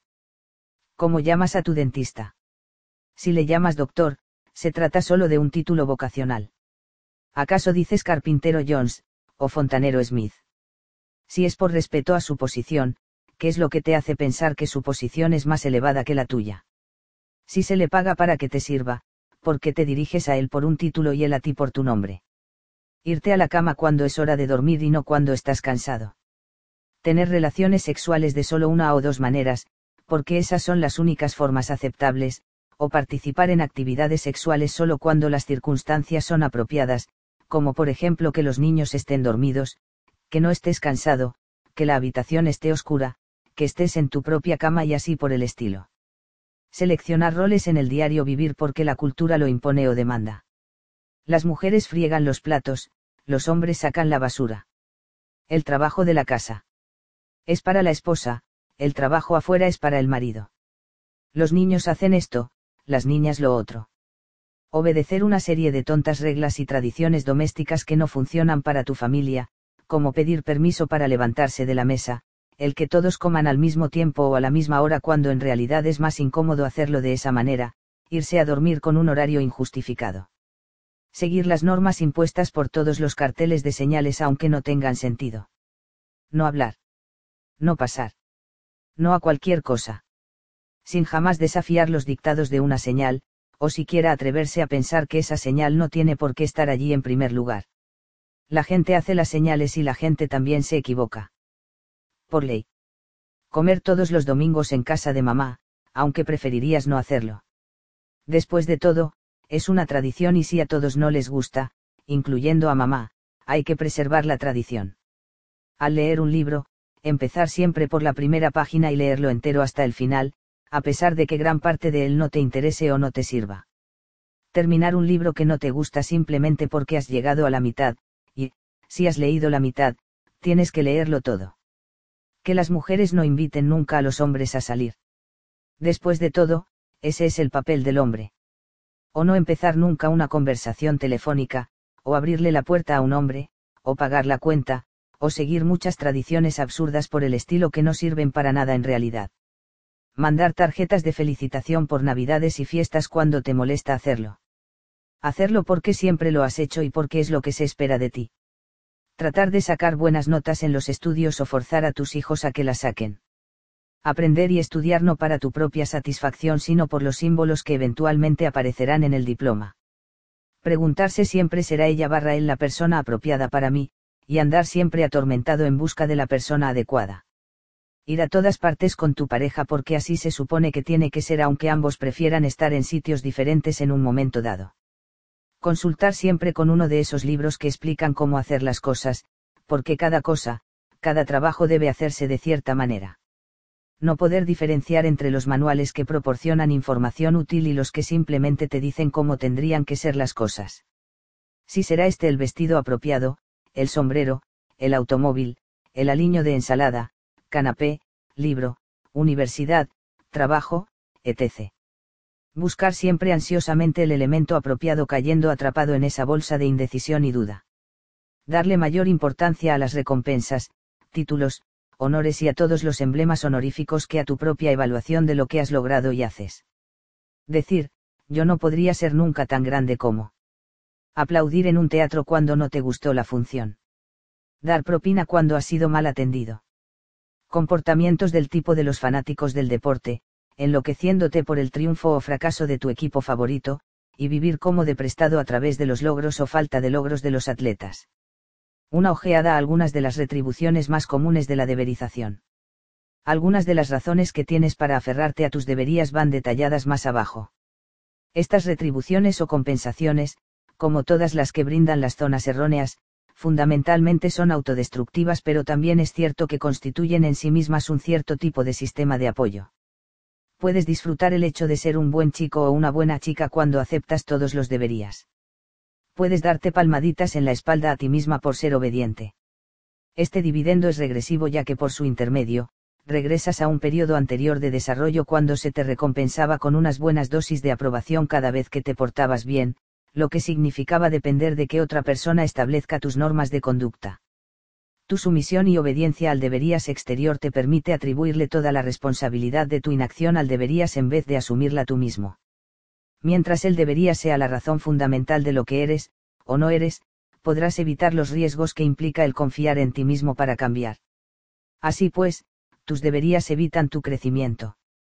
Por ejemplo, Marjorie tiene un debería en su cabeza, el que las relaciones sexuales prematrimoniales son tabú.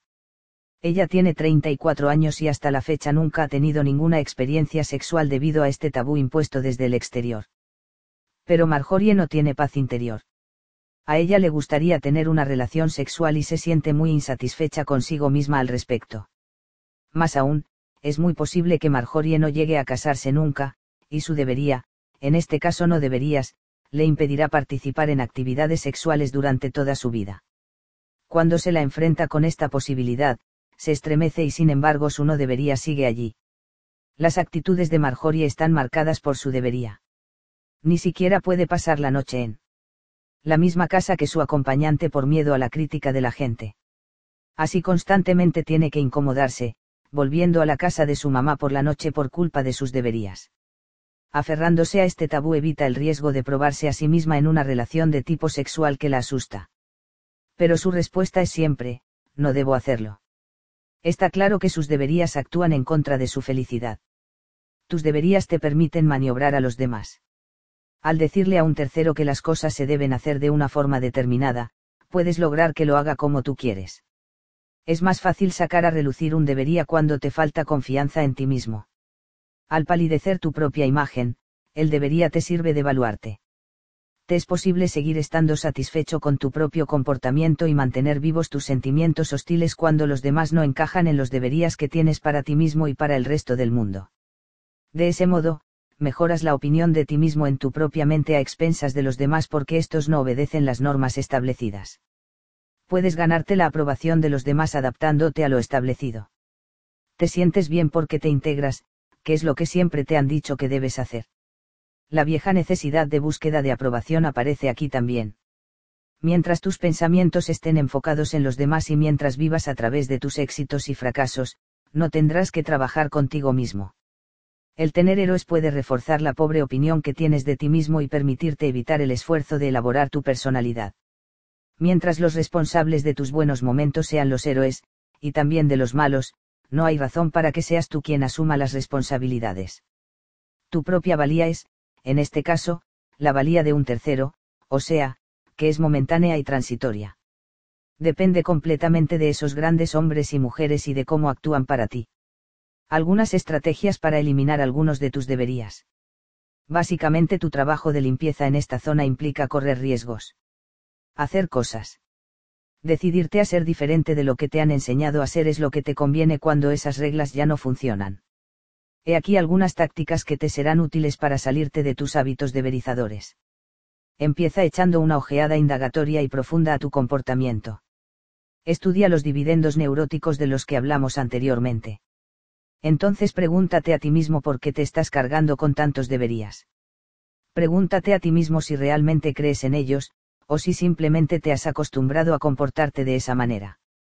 Haz una lista de todas las normas que cumples y respetas y que no te parecen pertinentes. Esos estúpidos comportamientos convencionales de los que tanto te quejas y de los que no te puedes liberar. Luego, haz tus propias normas de conducta escogiendo las que tengan más sentido para ti.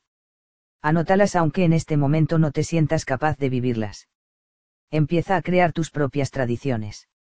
Por ejemplo, si siempre has decorado tu árbol de Navidad la víspera de Navidad y prefieres hacerlo tres días antes, empieza una nueva tradición, una tradición que tenga sentido para ti. Organiza una reunión de consulta con tus parientes y amigos para discutir las múltiples normas de conducta que todos seguís y que no os gustan o encontráis desagradables. Quizás entonces, podréis formular unas nuevas normas que a todos os parezcan más razonables te darás cuenta de que las viejas normas siguen vigentes porque nadie ha pensado seriamente en desafiarlas o en poner en duda su eficacia y actualidad. Haz un diario externo barra interno. Anota tus referencias externas en las que confieres a otros la responsabilidad de lo que tú estás sintiendo. Comprueba si puedes trasladarte al lado interno con algunos actos de valor. Apunta cuidadosamente tus logros en el esfuerzo de trasladarte al lado interior. Comprueba cuántas normas les impones a los demás pregúntales si realmente necesitan esas directivas o si se comportarían de la misma manera sin ellas. Puede que incluso te des cuenta de que ellos pueden proponer pautas más eficientes y flexibles que las tuyas. Corre el riesgo de enfrentarte o oponerte a alguna regla o política que quisieras eliminar. Por ejemplo, si eres mujer y siempre has pensando que una mujer no debe llamar a un hombre para invitarlo a salir y te encuentras sin nada que hacer un fin de semana, llama a algún amigo y ve qué pasa. Oh, lleva de vuelta a la tienda alguna prenda de vestir que no resultó bien aunque la norma del establecimiento sea no se admiten devoluciones o no se reembolsará el dinero y enfréntate con esta política lo más eficientemente que puedas, alegando que te quejarás a los jefes si fuera necesario. No te dejes guiar por las normas de otros que terminan convirtiéndote en víctima como resultado final. Piensa en las decisiones como en actos que provocarán diferentes resultados en vez de actos que están bien o están mal Al tomar decisiones, elimina la noción de bien y mal y di que cualquiera está bien, solo que cada una traerá distintas consecuencias. Confía en ti mismo al tomar una decisión en vez de buscar un apoyo externo que te ofrezca alguna garantía. Complácete a ti mismo en vez de acatar normas externas. Trata de vivir tus momentos presentes y haz tus normas y tus debería para esa ocasión solamente. En vez de asumirlos como universales, reconócelos como pertinentes y aplicables solo a este momento. Rehúsa compartir con nadie tu comportamiento antinormativo. Es solo para ti, y no quieres caer en una posición de búsqueda de aprobación, en la que la razón para resistirse a la enculturización es la de llamar la atención y, por ende, la adulación de los demás. Rechaza los roles que tú, y otros, están asumiendo en tu vida. Sé lo que quieres ser, sea lo que sea, en vez de lo que crees que se espera de ti porque eres hombre, mujer, un ser maduro, o lo que sea. Niégate en un momento dado de la conversación a hablar de los demás practica durante periodos cada vez más extensos a no proyectar sentimientos de culpa sobre los demás, o hablar de otra persona, hecho, o idea de modo quejumbroso o culpabilizador. Deja de esperar que cambien los demás. Pregúntate a ti mismo por qué han de cambiar simplemente porque a ti te gustaría que así fuera. Reconoce que todas las personas tienen derecho a ser lo que escogen ser, incluso si te irritan siendo así. Haz una lista de culpas, detallando todo lo que te disgusta en ti mismo puede parecerse a la siguiente. ¿Qué? ¿Quién tiene la culpa? Soy demasiado gordo barra. Sara lee, mi metabolismo, los restaurantes, mamá, la genética. Tengo mala vista. Mis padres, abuelos, Dios, la genética, los estudios. Soy fatal para las matemáticas. Mis profesores primarios, hermana, genes matemáticos deficientes, mamá. No tengo novio barra novia. La fortuna, todos en la escuela son unos monstruos, no me dejan maquillarme. ¿Qué es lo que me disgusta de mí y de mi vida? Soy demasiado alto barra. Los genes, Dios, mamá. Soy desgraciado barra. La situación económica, el divorcio, mis hijos me odian, mi mala salud. Mi pecho es demasiado pequeño. Mamá, la genética, los genes, nutrición deficiente de pequeña, Dios, el diablo. El color de mi pelo. Elena Rubinstein, los genes, mis amigas, el sol. La situación mundial me preocupa. Mis vecinos son odiosos. Mis fracasos en el tenis. No me siento bien. Los presidentes Ford, Nixon, Johnson, etc., el comunismo, la humanidad. El vecindario, esa calaña de gente, las normativas del barrio. El viento, el sol, la red está demasiado alta barra baja, me distraen, me dan calambres, me duele el brazo barra pierna, etc. Mi metabolismo, la regla, mi médico, la comida, el calor, el frío, el viento, la lluvia, el polen. Lo que sea. Suma el total de tu cuenta de culpas y constata si eres diferente ahora que has repartido cuidadosamente las faltas y la culpa entre la gente y las cosas que son responsables de tus sentimientos. ¿No es eso ya algo? Sigues siendo exactamente el mismo. Le eches o no la culpa a alguien o a algo, sigues siendo el mismo a menos que hagas algo constructivo para corregir lo que no te gusta. Esto te puede servir como un ejercicio para darte cuenta de lo inútil que resulta culpar a los demás por lo que a ti te pasa declara en voz alta que acabas de culpar a alguien por algo y que estás trabajando contigo mismo para eliminar este tipo de comportamiento. Al formularlo como una meta a alcanzar estarás atento a los síntomas que demuestren tu tendencia a continuar en esta dirección. Decide que toda la infelicidad que escojas será el resultado de tu propio esfuerzo y de tu propio comportamiento y nunca el resultado de las acciones de otra persona. Recuérdate a ti mismo constantemente que cualquier infelicidad proveniente del exterior refuerza tu propia esclavitud, ya que implica que tú no ejerces control sobre ti mismo ni sobre ellos, sino que más bien son ellos los que tienen control sobre ti. Cuando alguien te está culpabilizando, pregúntale amablemente, ¿te gustaría saber si yo quiero oír lo que ahora me estás diciendo? Esto es, enseña a los otros a no usarte como un receptáculo de culpa, y empieza a clasificar las actitudes culpabilizadoras y echadoras de culpa en la demás gente de modo que puedas aprender a reconocerlas en ti mismo puedes hacerlo de una manera que no ofenda como por ejemplo, acabas de echarle la culpa a George de lo que sientes. ¿En serio crees que la tiene? Oh.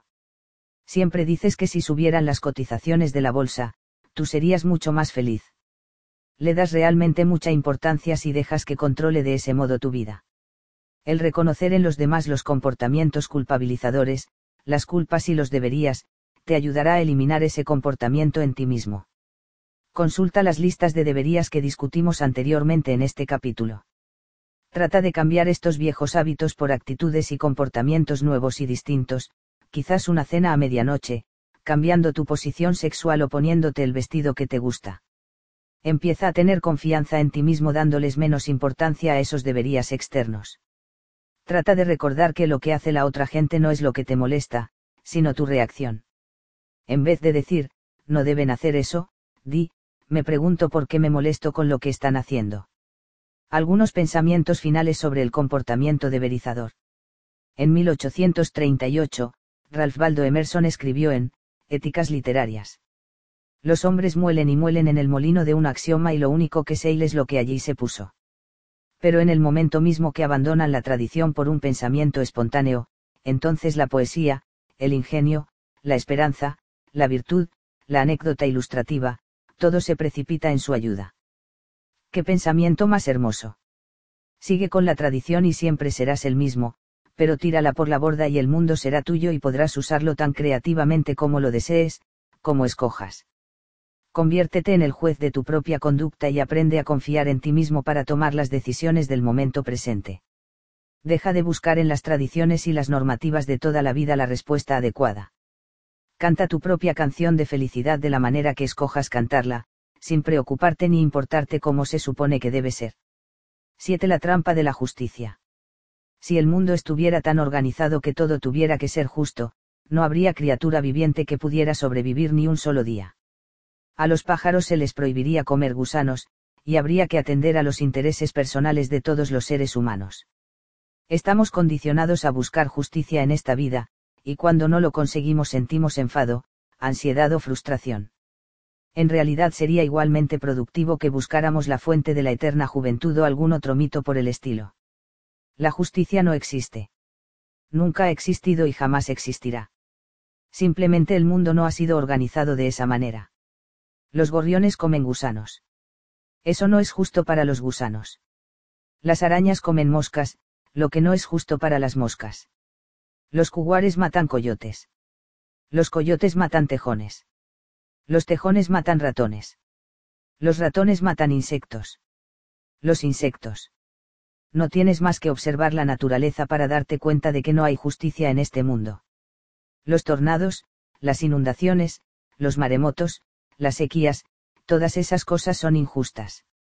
Este asunto de la justicia es un concepto mitológico el mundo y la gente que vive en él son injustos todos los días. Tú puedes escoger ser feliz o ser desgraciado, pero esta elección nada tiene que ver con la falta de justicia que veas a tu alrededor. Este no es un punto de vista amargado de la humanidad y del mundo, sino que más bien un informe realista sobre lo que es el mundo. La justicia es un mero concepto casi imposible de aplicar, en especial, en lo que se refiere a tus propias opciones de realización y felicidad personales pero muchos de nosotros tendemos a exigir que la justicia y equidad sea parte inherente de sus relaciones con los demás. No es justo. Tú no tienes derecho a hacer eso si yo no puedo hacerlo, y te haría yo una cosa así a ti. Estas son las frases que usamos. Queremos justicia y usamos su carencia como justificación para la infelicidad. La exigencia de justicia no es un comportamiento neurótico solo se convierte en zona errónea cuando te castigas a ti mismo con una emoción negativa al no poder ver la justicia que exiges. En este caso el comportamiento autofrustrante no es la exigencia de justicia, sino la inmovilización que puede generar esa realidad sin justicia. Nuestra cultura promete justicia. Los políticos se refieren a ella en todos sus discursos. Necesitamos igualdad y justicia para todos. Sin embargo, día tras día, más aún, siglo tras siglo, la falta de justicia continúa. Pobreza, guerras, pestes, crímenes, prostitución, drogas y asesinatos siguen sucediendo generación tras generación tanto en la vida pública como en la privada. Y si la historia de la humanidad puede servirnos de guía, seguirán sucediéndose. La injusticia es una constante en la vida, pero con la infinita sabiduría, que acabas de adquirir, puedes decidirte a luchar contra esa injusticia y a negarte a quedar inmovilizado emocionalmente por ello. Puedes trabajar para ayudar a estirpar la injusticia y puedes decidir que no te dejarás vencer psicológicamente por ella. El sistema legal promete justicia. La gente exige justicia, y hay personas que incluso trabajan para que así sea, para que haya justicia. Pero generalmente no sucede. Los que tienen dinero no son condenados. A menudo, los jueces y los policías se venden a los poderosos. Un presidente y un vicepresidente de los Estados Unidos son perdonados o despedidos con una leve reprimenda después de haberse demostrado que eran culpables de actividades delictivas. Los pobres llenan las cárceles y no tienen casi la menor posibilidad de golpear al sistema. No es justo. Pero es cierto. Spiro Agnew se hace rico después de no pagar sus impuestos sobre la renta. Richard Nixon es exonerado y sus cómplices pasan unos pocos meses en las mejores prisiones mientras que los pobres y los miembros de grupos minoritarios se pudren en las cárceles esperando la vista de su causa, esperando una oportunidad. La visita a cualquier tribunal de justicia, o cuartelillo de policía nos demostrará que para los poderosos e influyentes hay reglamentos especiales aunque las autoridades lo nieguen empecinadamente. ¿Dónde está la justicia? En ninguna parte. Tu decisión de luchar contra ella puede ser admirable, sin duda, pero tu elección de dejarte perturbar por ello es tan neurótica como la culpa, como la búsqueda de aprobación o cualesquiera de los otros comportamientos autoflagelantes que constituyen tus zonas erróneas. No es justo. El lema de las relaciones ineficaces. La sed de justicia puede llegar a infiltrarse en tus relaciones personales y evitar que te comuniques eficientemente con las demás personas. El conocido lema no es justo, es una de las quejas más comunes, y destructivas. Para poder considerar que algo es injusto tienes que compararte con otro individuo o con otro grupo de individuos. Tu mente funciona más o menos así, si ellos pueden hacerlo, yo también. No es justo que tú tengas más que yo. Pero si yo no pude hacer eso, ¿por qué lo vas a hacer tú? En estos casos determinas lo que es bueno para ti basándote en la conducta de otros. Ellos, no tú, están a cargo de tus emociones. Si te sientes perturbado porque no puedes hacer algo que otra gente puede hacer o ha hecho, es porque has dejado que sean ellos los que te controlen. Cada vez que te comparas a ti mismo con cualquier otra persona, estás jugando el juego del no es justo y trasladándote desde tu postura de confianza en ti mismo al pensamiento externo dirigido por terceros. Una de mis pacientes, una joven muy atractiva llamada Judy, es un buen ejemplo de este tipo de pensamiento autodestructivo. Judy llevaba cinco años de casada y se quejaba de que no era feliz en su matrimonio. En una sesión de terapia de grupo, ella hizo una dramatización de una discusión conyugal. Cuando el joven que hacía de marido de Judy, que era agente de seguros, le dijo algo desagradable, Judy inmediatamente le contestó diciendo, ¿por qué dices eso? Yo nunca te digo cosas así. Cuando él le mencionó a sus hijos, Judy dijo, eso no es justo. Yo nunca mezclo a los niños en nuestras discusiones. Cuando la interpretación de roles se dirigió hacia los proyectos de una salida nocturna, el razonamiento de Judy fue nuevamente, eso no es justo. Tú sales siempre y yo me tengo que quedar en casa con los niños. Para Judy, su matrimonio debía funcionar según una lista de comparaciones. Una para ti, otra para mí. Todo tenía que ser parejo y justo si yo hago esto de esta manera, tú tienes que hacerlo igual. No es extraño que se sintiera herida y llena de rencores todo el tiempo, más preocupada de ajustar cuentas y reparar injusticias imaginarias que de examinar y quizá mejorar su vida conyugal. La búsqueda de justicia de Judy era un neurótico callejón sin salida. Ella evaluaba el comportamiento de su marido basándose en su propio comportamiento y su felicidad en base al comportamiento de su marido si ella dejara de buscar equidad y hacer cuentas y empezara a tratar de obtener las cosas que quiere sin pretender que sean los demás los que se las brinden, o sea sin tener que depender de los demás, entonces es seguro que sus relaciones podrán mejorar. El concepto de justicia es un concepto externo, una manera de evitar el hacerte cargo de tu propia vida. En vez de pensar en que las cosas son injustas, puedes decidir lo que realmente quieres, y ponerte a buscar los modos para lograrlo, independientemente de lo que el resto del mundo quiere o hace. El simple hecho es que todas las personas son distintas, y no importa cuánto te quejes y reclames porque los demás tienen más que tú, ya que así no lograrás ningún cambio positivo. necesitarás eliminar las referencias venidas de fuera y tirar los prismáticos que enfocan lo que hacen los demás. Algunas personas trabajan menos y ganan más dinero. Otras personas mejoran sus posiciones por favoritismos mientras que tú eres más hábil y eficiente. Tu esposo barra y tus niños seguirán haciendo las cosas de una manera diferente a la tuya. Pero si te enfocas a ti mismo en vez de compararte con los demás, te darás cuenta de que no vale la pena molestarte por la falta de equidad y justicia. El telón de fondo de casi todas las neurosis es dejar que el comportamiento de los demás sea más significativo, más importante que el tuyo propio. Si te cargas con frases como si él puede hacerlo, yo también, vivirás tu vida según lo que piensan los demás y no creándola tú mismo a tu manera. Los celos, una rama de la exigencia de justicia. Yondra Aidan decía que los celos eran la ictericia del alma. Si los celos interfieren en tu vida y te producen una inmovilidad emocional, lo que debes hacer es proponerte como meta eliminar este tipo de pensamiento inútil y perjudicial. Los celos son en realidad una manera de exigirle a alguien que te quiera de cierto modo específico y tú dices no es justo, cuando no lo hacen.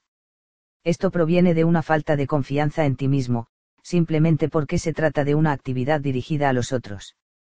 Permites que el comportamiento de otra persona te produzca incomodidad emocional la gente que realmente se quiere a sí misma no opta por los celos ni se deja perturbar cuando alguna otra persona no actúa con justicia.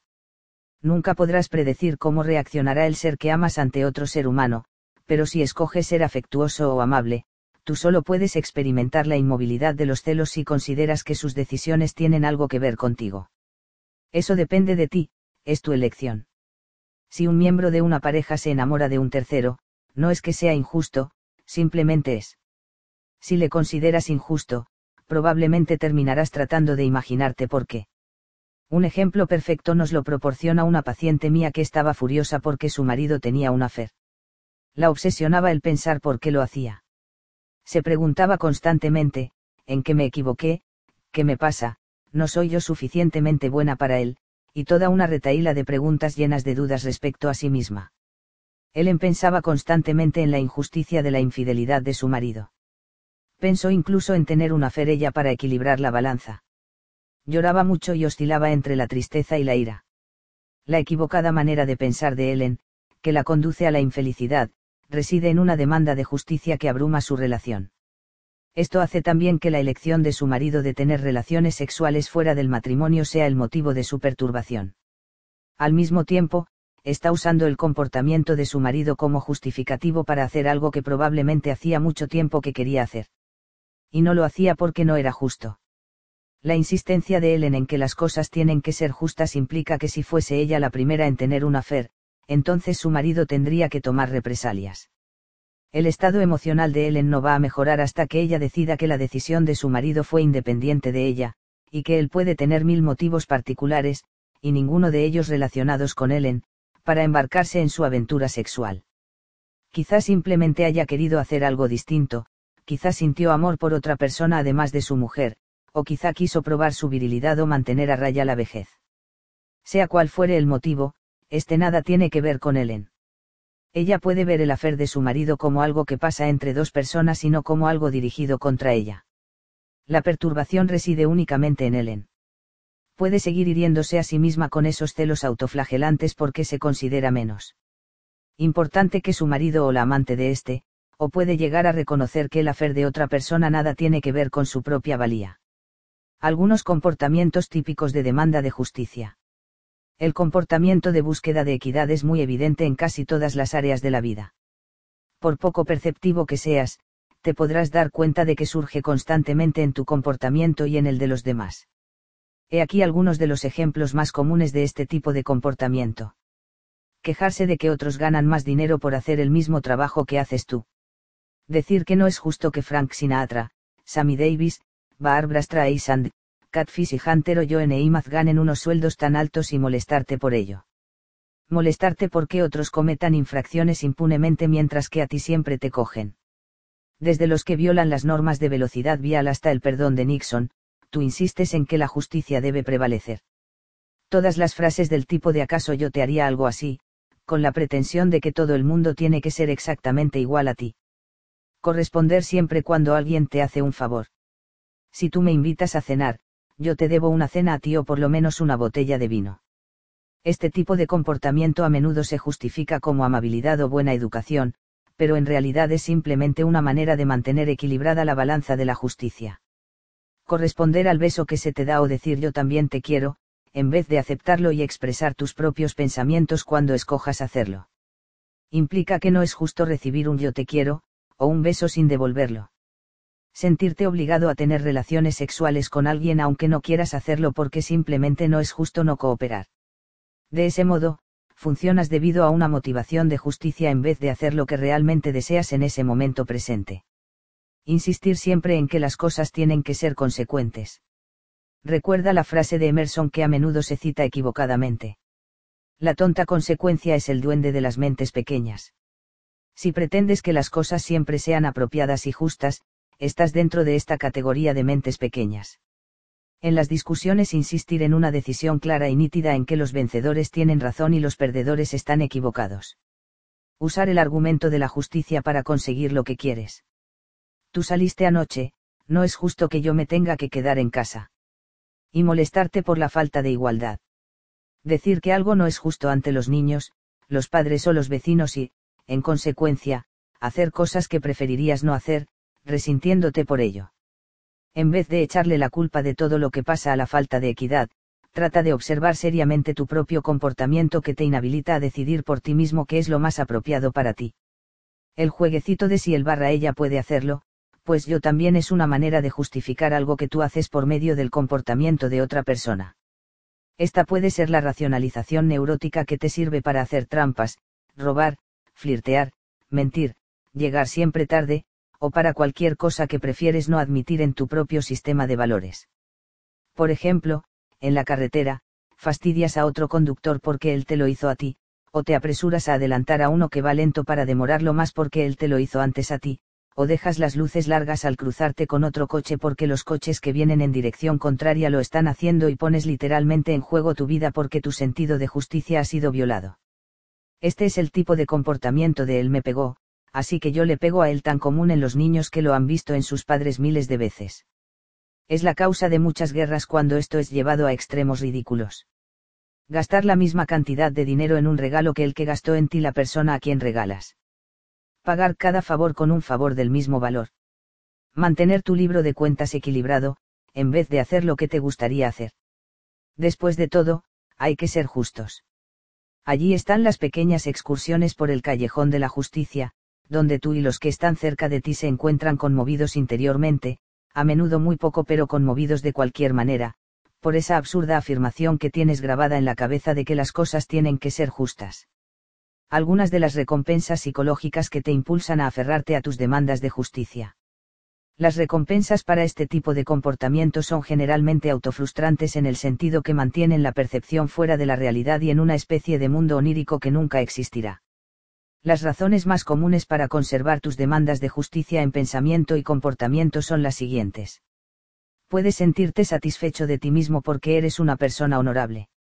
Esta es una de las formas que tienes de sentirte mejor y superior.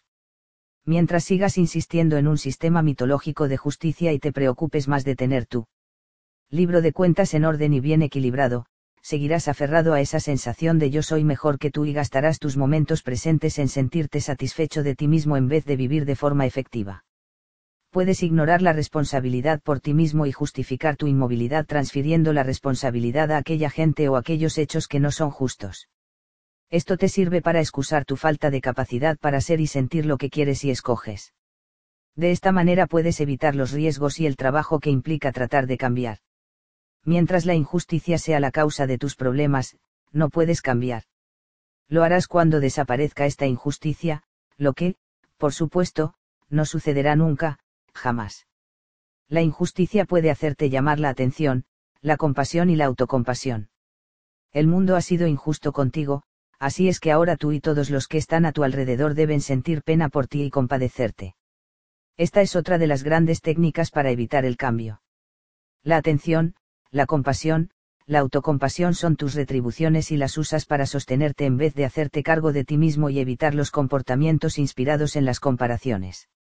Puedes justificar todo tipo de comportamientos inmorales, ilegales e impropios haciendo que la responsabilidad de tus actos recaiga sobre otro. Si él puede hacerlo, yo también puedo.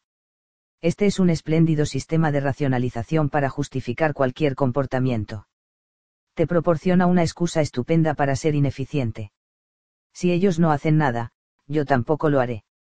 Es una estratagema hábil e ingeniosa para justificar tu pereza, tu cansancio o tus temores. Te brinda un buen tema de conversación que te ayuda a evitar hablar de ti mismo con la gente que te rodea.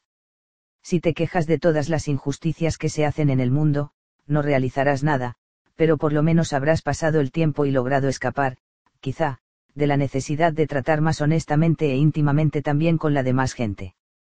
Si tienes un concepto claro de la justicia, tus decisiones serán siempre justas.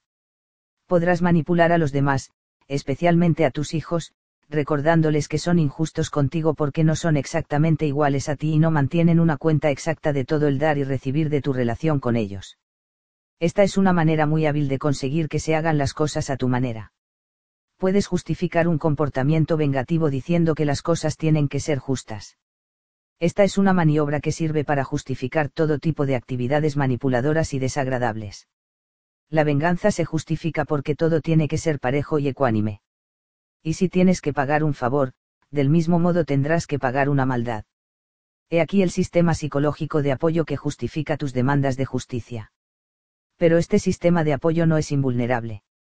A continuación, he anotado algunos métodos estratégicos para deshacerte de este tipo de pensamiento y limpiar esta zona errónea de la demanda de justicia. Algunas estrategias para renunciar a la sana demanda de justicia. Confecciona una lista de todo lo que en tu mundo te parece injusto. Usa tu lista como guía para una acción personal eficiente. Hazte a ti mismo esta pregunta importante, ¿desaparecerán las desigualdades porque a mí me perturban? Obviamente que no. Atacar el pensamiento erróneo que te produce el malestar es una buena manera de empezar a huir de la trampa de la justicia. Cuando te descubras a ti mismo diciendo, ¿acaso te haría yo eso a ti? o cualquiera de las frases de ese tipo, cámbiala a tú eres distinto a mí, aunque yo encuentro difícil aceptarlo ahora mismo. Esto logrará abrir en vez de cerrar la comunicación entre tú y la otra persona. Empieza a pensar que tu vida emocional es algo que está fuera y es independiente de lo que haga cualquier otra persona. Esto te librará del dolor que sientes cuando la gente se comporta de una manera distinta a la que tú quisieras. Trata de mirar con perspectiva las decisiones que hagas y no como hechos monumentales que cambiarán tu vida. Carlos Castañeda dice que el hombre sabio es aquel que vive actuando, no pensando en actuar, ni pensando en lo que pensará cuando haya terminado de actuar. Él sabe que su vida habrá terminado demasiado pronto, él sabe, porque él ve, que nada es más importante que ninguna otra cosa. Así pues el hombre sabio suda y resopla y si uno lo observa es igual a cualquier otro hombre, excepto que él controla la locura de su vida.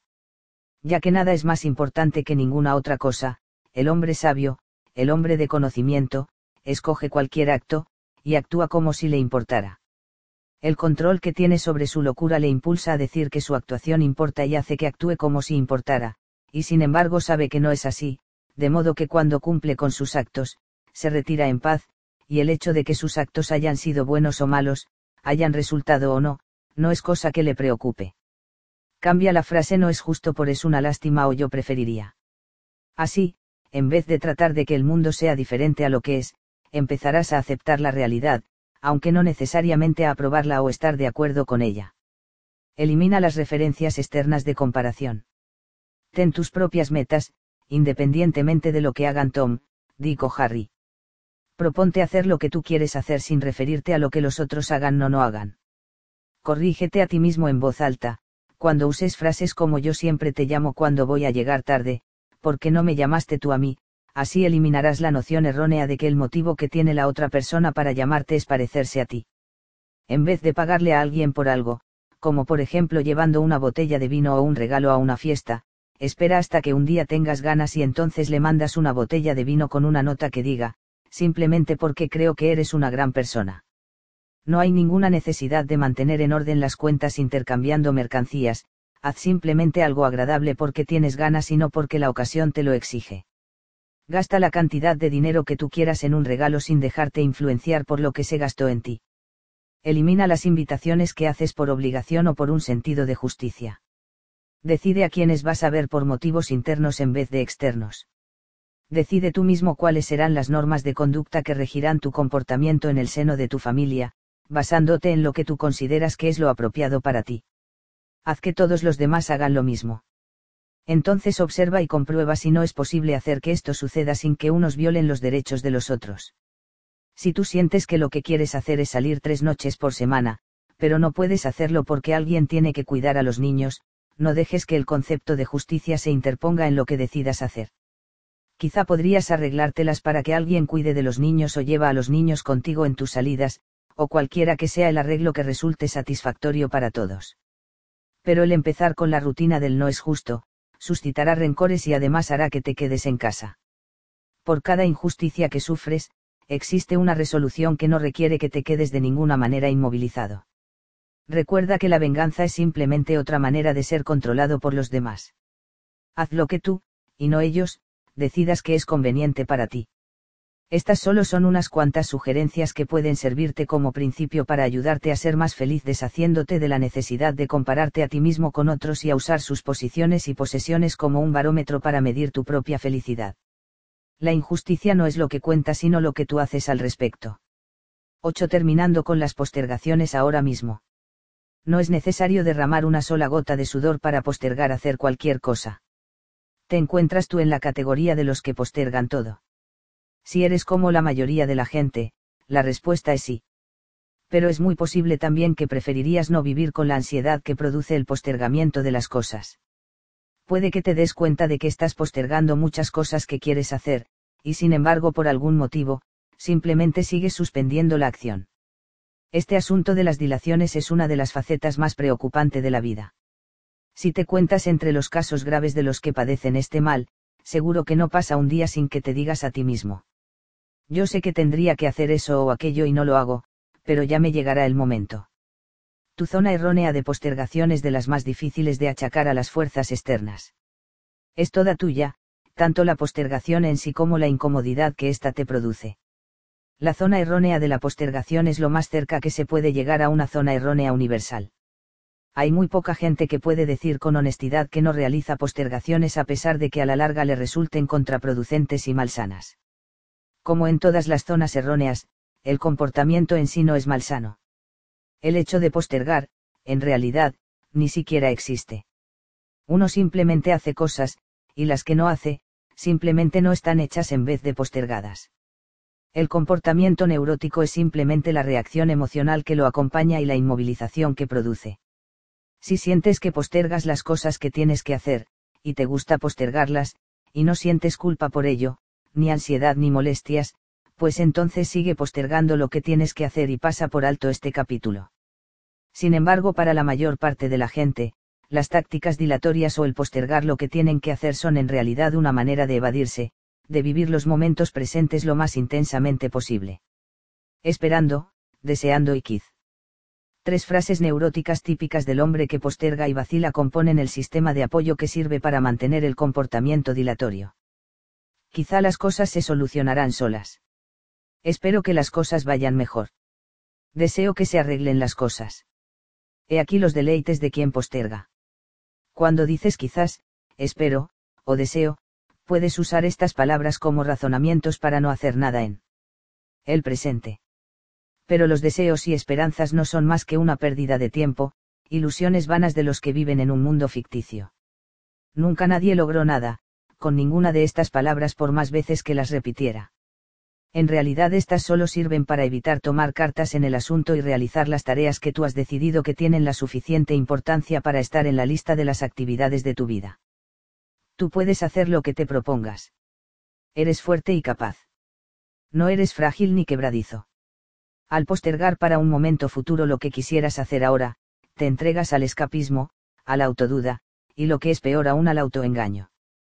Tu zona postergatoria es un movimiento que te impide ser fuerte en el momento actual, en tu ahora, y te impulsa en dirección de la esperanza de que las cosas mejorarán en el futuro.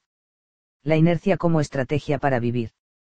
He aquí una frase que puede lograr mantenerte inerte en tus momentos presentes, esperaré y mejorarán las cosas.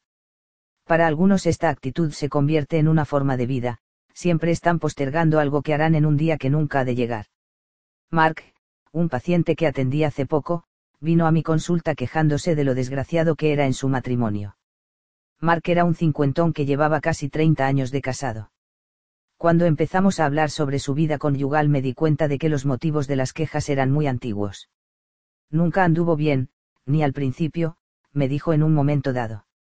Le pregunté a Mark por qué había seguido con su mujer durante tantos años. Tenía la esperanza de que las cosas mejorarían, me confesó. Casi 30 años de esperanza sin Mark y su mujer seguían siendo desgraciados. Cuando hablamos más sobre la vida de Mark y sobre su matrimonio, él me reconoció que hacía como 10 años que era impotente. Le pregunté si alguna vez había buscado ayuda profesional para su problema. No, él simplemente había evitado tener relaciones sexuales por más y más tiempo esperando que el problema se solucionaría solo. Yo estaba seguro de que las cosas mejorarían, me dijo Mark como un eco de su primer comentario. Mark y su matrimonio representan un caso clásico de inercia. Se evadía de sus problemas y justificaba esta evasión diciendo, si espero un tiempo sin hacer nada, quizá las cosas se solucionarán solas. Pero Mark aprendió que las cosas no se solucionan nunca solas se quedan exactamente como están. Como mucho, las cosas cambian, pero no mejoran las cosas en sí, circunstancias, situaciones, sucesos, gente, no mejoran nunca solas. Si tu vida es mejor de lo que era, es porque tú has hecho algo constructivo para mejorarla. Miremos más de cerca este comportamiento dilatorio y veamos cómo eliminarlo tomando algunas resoluciones bastante simples. Esta es una de las zonas que, puedes limpiar con mucho trabajo mental, ya que es una zona que tú mismo te has creado, sin ninguno de los refuerzos culturales que son como el sello de tantas otras zonas erróneas. ¿Cómo funciona la postergación? Donald Markey dijo que la postergación era el arte de estar al día con el ayer. A esto yo le agregaría, y de evitar el hoy. Funciona de la siguiente manera. Tú sabes que hay ciertas cosas que quieres hacer, no porque otros te lo hayan ordenado, sino porque las has elegido deliberadamente. Sin embargo, muchas de ellas se quedan sin hacer, a pesar de lo mucho que te digas a ti mismo que las harás. Decidirte a hacer algo en el futuro, algo que podrías hacer ahora, es un sustituto muy aceptable del hecho de hacerlo realmente, y te permite engañarte a ti mismo no enfrentándote con el hecho de que en realidad esta es una componenda y que no estás haciendo lo que te propusiste hacer. Es un sistema muy útil que funciona más o menos así, yo sé que debo hacer aquello, pero en realidad tengo miedo de hacerlo mal, o que no me gustará hacerlo. Entonces me digo a mí mismo que lo haré en el futuro, y así no tengo que admitirme a mí mismo que no lo voy a hacer. Y me es más fácil aceptarme a mí mismo de esta manera. Este es el tipo de razonamiento conveniente pero falaz y engañoso que puedes poner en juego cuando te enfrentas con que tienes que hacer algo que es desagradable o difícil. Si eres el tipo de persona que vive de una manera y dice que va a vivir de otra en el futuro, tus declaraciones no tienen contenido. Quiere decir simplemente que eres de las personas que siempre difieren la acción y que nunca terminan de hacer las cosas. Existen, por supuesto, grados de postergación. Es posible demorar las cosas hasta un punto, y luego terminar el trabajo justo antes de la última fecha posible. Esta es también una forma muy común de autoengaño. Si te permites a ti mismo un tiempo mínimo absoluto para hacer un trabajo, podrás justificar los resultados mediocres o inferiores, diciéndote, simplemente no tuve tiempo suficiente. Pero si tienes tiempo suficiente. Sabes muy bien que la gente ocupada siempre logra hacer las cosas. Pero si te pasas el tiempo quejándote de lo mucho que tienes que hacer, postergando, no tendrás momentos presentes para hacerlo. Yo tenía un colega que era un especialista en el arte de la postergación andaba atareado siempre con montones de asuntos y negocios y hablando de lo mucho que tenía que hacer. Cuando hablaba de sus cosas los demás se cansaban solo de oírlo. Pero al observarlo de cerca era fácil darse cuenta de que en realidad mi colega hacía muy poco. Tenía millones de proyectos en su mente y nunca se ponía a trabajar en ninguno de ellos. Me imagino que todas las noches antes de dormirse se engañaba a sí mismo prometiéndose hacer el trabajo al día siguiente y además terminarlo sino cómo hubiera podido quedarse dormido con su sistema de autoengaño intacto. Tal vez supiera que no haría lo que se decía que iba a hacer, pero mientras jurase que sí lo haría, podía salvar sus momentos presentes. Tú no eres necesariamente lo que dices. Tu comportamiento es un barómetro mucho más adecuado para medir tu valor. Lo que haces en tus momentos presentes es el único indicador de lo que eres como persona, Emerson escribió una vez lo siguiente. No digas cosas Lo que eres, relumbra sobre ti mientras lo haces, y atrona con tal fuerza que no puedo oír lo que alegas en su contra.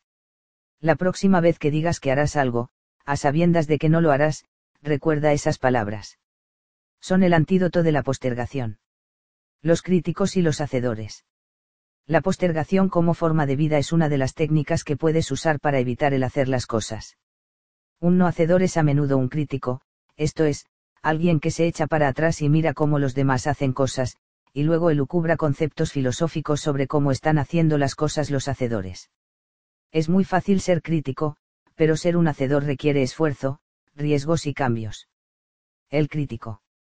Nuestra cultura está llena de críticos. Hasta pagamos para oírlos. Al observarte a ti mismo y a la gente que está a tu alrededor, toma nota del tiempo que se le dedica a la crítica en las relaciones sociales. ¿Por qué? Porque sencillamente es mucho más fácil hablar de cómo actúa otra persona que ser la que en realidad actúa.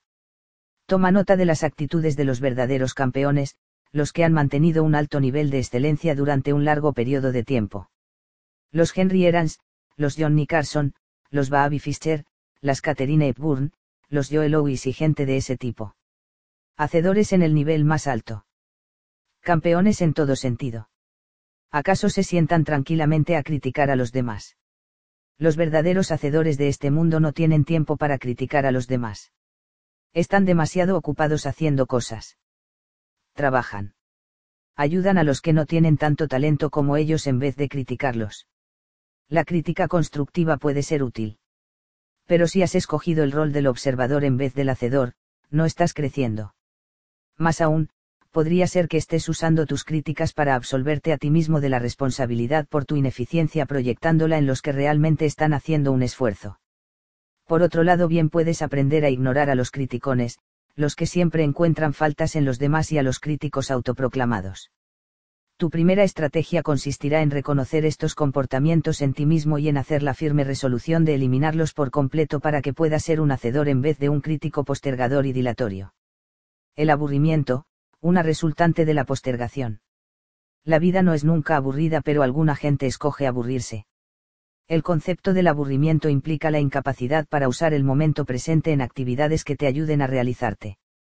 El aburrimiento es una opción, una elección, algo que tú mismo te impones y es uno de esos elementos autodestructivos que puedes eliminar de tu vida. Cuando postergas y vacilas malgastas tus momentos presentes en no hacer nada como alternativa a la posibilidad de hacer cualquier cosa. El no hacer nada conduce al aburrimiento. La tendencia general es echarle la culpa al entorno por el aburrimiento. Este pueblo es realmente aburrido o qué orador tan aburrido. El pueblo en particular y el orador no son nunca aburridos, eres tú el que experimenta el aburrimiento y puedes eliminarlo haciendo alguna otra cosa con tu mente en ese momento. Samuel Butler dijo, el hombre que se deja aburrir es aún más despreciable que el aburrido. Haciendo lo que quieres, ahora, o usando tu mente de forma creativa y nueva, ahora, te aseguras un futuro en el que nunca más escogerás para ti mismo el aburrimiento. Como siempre, la decisión está en tus manos. Algunos típicos comportamientos postergatorios. He aquí algunas áreas donde la postergación como opción es mucho más fácil que la acción.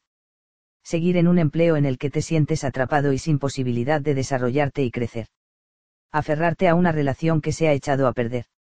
Seguir casado, o sin estar casado, esperando que las cosas mejorarán.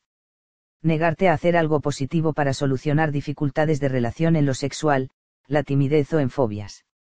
Esperar a que mejoren por sí solas en vez de hacer algo constructivo al respecto no luchar contra adicciones como el alcohol, las drogas, las píldoras o el cigarrillo.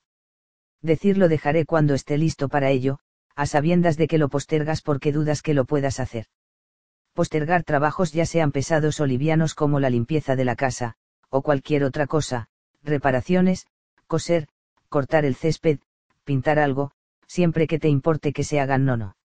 Si esperas lo suficiente, quizás se harán solos evitar un confrontamiento con alguna persona como puede ser una figura autoritaria, un amigo, un amante, un vendedor o un funcionario cualquiera.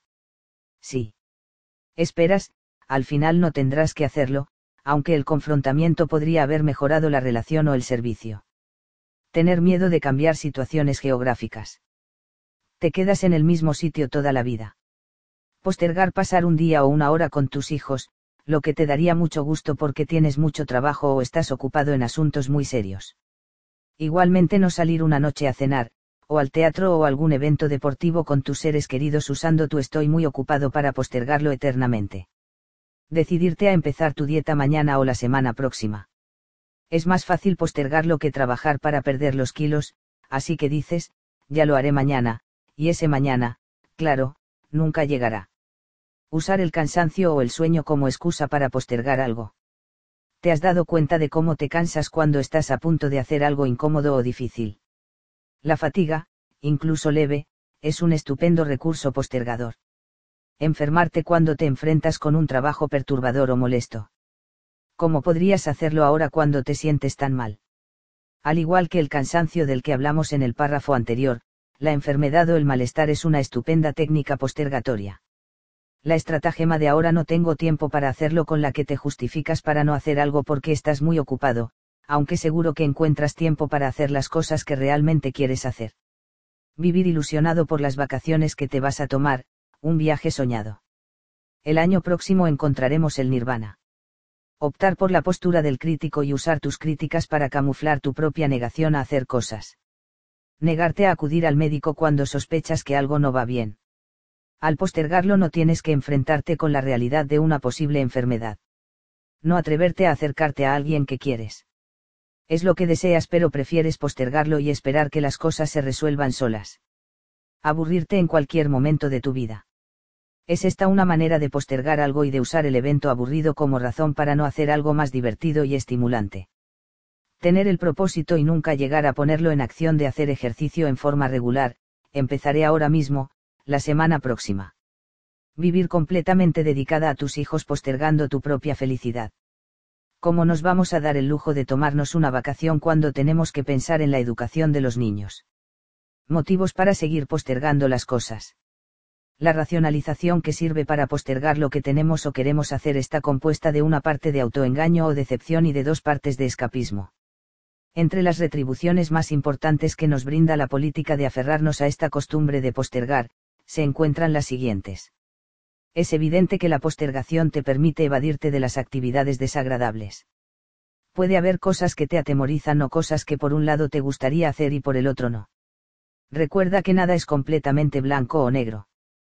Puedes sentirte cómodo con tu sistema de autoengaño el mentirte a ti mismo te permite no reconocer que en este momento presente no eres un hacedor. Si continúas postergando cualquier situación puedes seguir exactamente como estás para siempre. Así eliminarás la posibilidad de cambios y todos los riesgos que los acompañan. Al sentirte aburrido tienes alguien o algo a quien culpar por tu infelicidad, de ese modo, trasladas la responsabilidad desde tu propia persona a la actividad aburrida. Al erigirte en crítico, puedes sentirte importante a expensas de los demás. Es una de las maneras de usar las actividades y actos de las demás personas como escalones para elevarte a ti mismo mentalmente. Otra forma de autoengaño. Mientras esperas que las cosas mejoren, puedes culpar al mundo entero de tu infelicidad, las cosas no se te presentan nunca bien para ti. Una gran estrategia para no hacer nada. Puedes evitar totalmente las posibilidades de fracaso evitando todas las actividades que implican algún riesgo. De esta manera nunca tendrás que enfrentarte con la desconfianza que tienes de ti mismo. El soñar ilusionado con cosas que pueden pasar, fantasías de Santa Claus, te permiten retornar a una infancia segura y protegida. Puedes atraerte la simpatía y compasión de los demás y sentir compasión de ti mismo, por el estado de ansiedad en que vives al no hacer lo que te hubiera gustado hacer puedes justificar un rendimiento mediocre o inferior a lo aceptable en cualquier actividad que postergues durante un tiempo suficientemente largo, dejando luego un margen mínimo de tiempo para hacerlo. Pero es que simplemente no tuve tiempo. Al postergar algo puedes lograr que otra persona lo haga por ti. En consecuencia, la postergación se convierte en una manera de manipular a los demás. La postergación de las cosas te permite engañarte a ti mismo hasta convencerte de que eres distinto de lo que eres en realidad al no hacer algún trabajo puedes evitar el éxito. Si no triunfas, evitas tener que sentirte bien contigo mismo y tener que aceptar la posterior responsabilidad que acompaña al éxito. Ahora que tienes una idea sobre los motivos que te pueden haber llevado a postergar las cosas que no te conviene postergar, podrás empezar a hacer algo para eliminar estas zonas erróneas tan autodestructivas. Algunas técnicas para deshacerse de este comportamiento postergador. Tomar la decisión de vivir de momento a momento, cinco minutos a la vez. En vez de pensar en trabajos que se harán a la larga, piensa en el momento actual y trata de pasar un periodo de cinco minutos haciendo lo que quieres, rehusando postergar cualquier cosa que pueda brindarte una satisfacción. Ponte a hacer algo que has estado postergando. Empieza a escribir una carta o un libro. Te darás cuenta de que muchas de tus postergaciones fueron innecesarias ya que lo más probable es que encuentres que el trabajo que estabas postergando en realidad es muy agradable de hacer y lo estás disfrutando. El empezar simplemente a hacer te ayudará a eliminar la ansiedad que te inspira el proyecto. Pregúntate a ti mismo, ¿qué es lo peor que me podría pasar si hiciera lo que estoy postergando ahora? La contestación es por lo general tan insignificante que muy posiblemente te dará un espaldarazo que te incitará a la acción. Piensa en los motivos que tienes para tener miedo de hacer algo y con solo eso dejarás de aferrarte a ellos. Date a ti mismo un tiempo específico, digamos los miércoles de 10 a 10 y 15 de la noche, que dedicarás exclusivamente a la tarea que has estado postergando verás que los 15 minutos de esfuerzo dedicados exclusivamente a algo a menudo son suficientes para hacerte pasar el bache de la postergación. Piensa en ti mismo como en un ser demasiado importante y significativo como para seguir viviendo lleno de ansiedad por las cosas que tienes que hacer. De modo que la próxima vez que estés perturbado por la ansiedad de la postergación, recuerda que la gente que se ama a sí misma no se hiere de esa manera. Observa cuidadosamente tu realidad actual decide qué es lo que estás evitando en tus momentos actuales y empieza a enfrentarte con tu miedo a vivir eficientemente. El postergar la acción es sustituir el presente por la ansiedad respecto a algún acontecimiento que pueda suceder en el futuro. Si el acontecimiento se convierte en presente, la ansiedad, por definición, tiene que desaparecer. Deja de fumar, ahora. Empieza tu dieta, en este mismo momento. Deja la bebida, en este instante deja de leer este libro y haz inmediatamente uno de los ejercicios de la serie que proyectas dentro de tu programa de ejercicio. Así es como te tienes que enfrentar con tus problemas, actuando, ahora mismo. Hazlo. El único que te impide hacer cosas eres tú mismo y las opciones neuróticas que has elegido porque no crees que eres tan fuerte como lo eres en la realidad. Qué simple, simplemente ponte a hacerlo.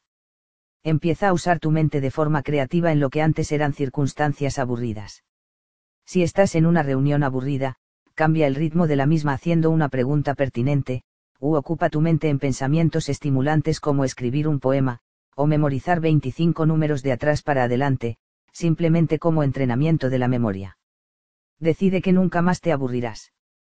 Cuando alguien te empieza a criticar, haz esta pregunta, ¿tú crees que ahora me hace falta un crítico? Coma. O cuando te descubres siendo tú mismo el crítico, pregúntale a la persona que está contigo si quiere oír tu crítica y si así es, ¿por qué? Esto te ayudará a pasar de la columna de la crítica a la de la acción. Observa tu vida cuidadosamente. Estás haciendo ahora lo que estarías haciendo si supieras que solo tienes seis meses de vida. Si no es así, lo mejor que puedes hacer es empezar ahora mismo puesto que, relativamente, eso es todo lo que tienes. Dada la eternidad del tiempo, 30 años o seis meses dan lo mismo, no hay ninguna diferencia entre los dos espacios de tiempo. El espacio total de tu vida es solo como un punto en el tiempo. No tiene sentido postergar nada. Ten el valor de emprender una actividad que hayas estado evitando hasta ahora. Un acto de valor puede eliminar todo ese temor. Deja de decirte a ti mismo que tienes que funcionar bien. Recuérdate que hacer es lo importante. Decide que no estarás cansado hasta el momento antes de meterte en cama no te permitas usar la fatiga o la enfermedad como un escape para postergar hacer algo. Puede que descubras que cuando te saques de encima el motivo de la enfermedad o del cansancio, es decir, el evitar una tarea, los problemas físicos desaparecen como por arte de magia. Elimina las palabras esperanza, deseo y quizá de tu vocabulario. Esos son los instrumentos que usas para postergar. Si descubres que estas palabras se están deslizando en tu vocabulario, cámbialas por nuevas frases. Por ejemplo, cambia. Espero que se arreglarán las cosas por haré que se arreglen. Me gustaría tanto que las cosas fueran mejores, de otra manera por voy a hacer lo siguiente para sentirme mejor. Quizás eso resultará bien por haré que resulte bien. Escribe un diario de tu comportamiento crítico y de tus quejas. Al anotar estas actitudes, conseguirás dos cosas.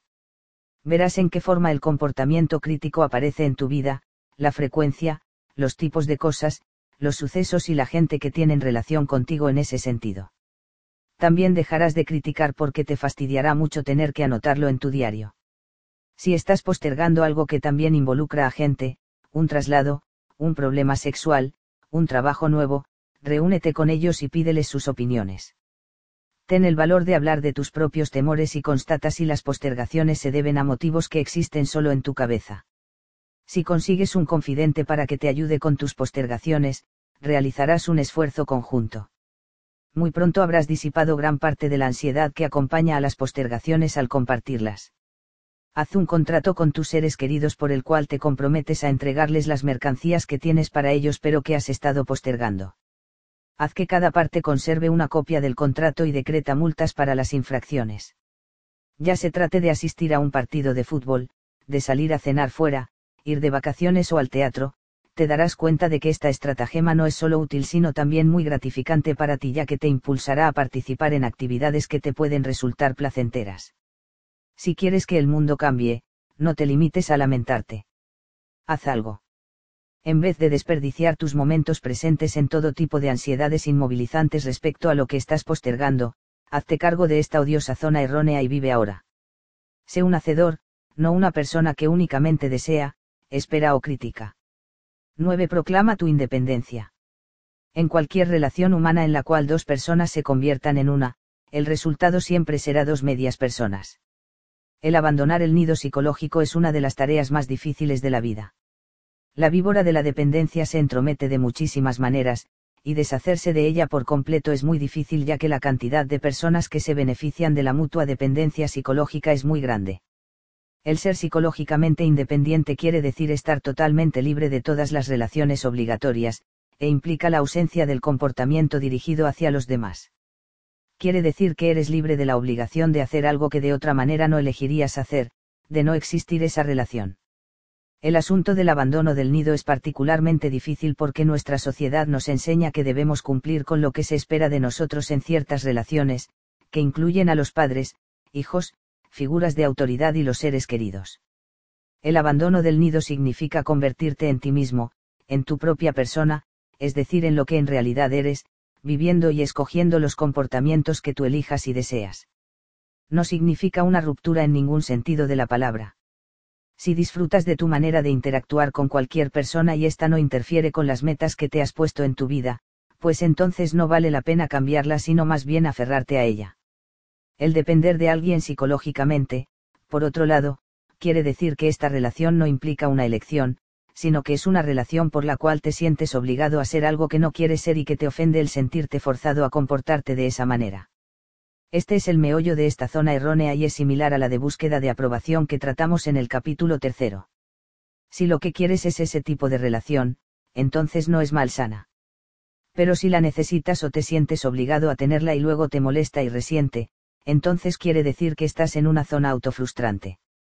De ese modo, la obligación es lo que constituye un problema, más que la relación en sí.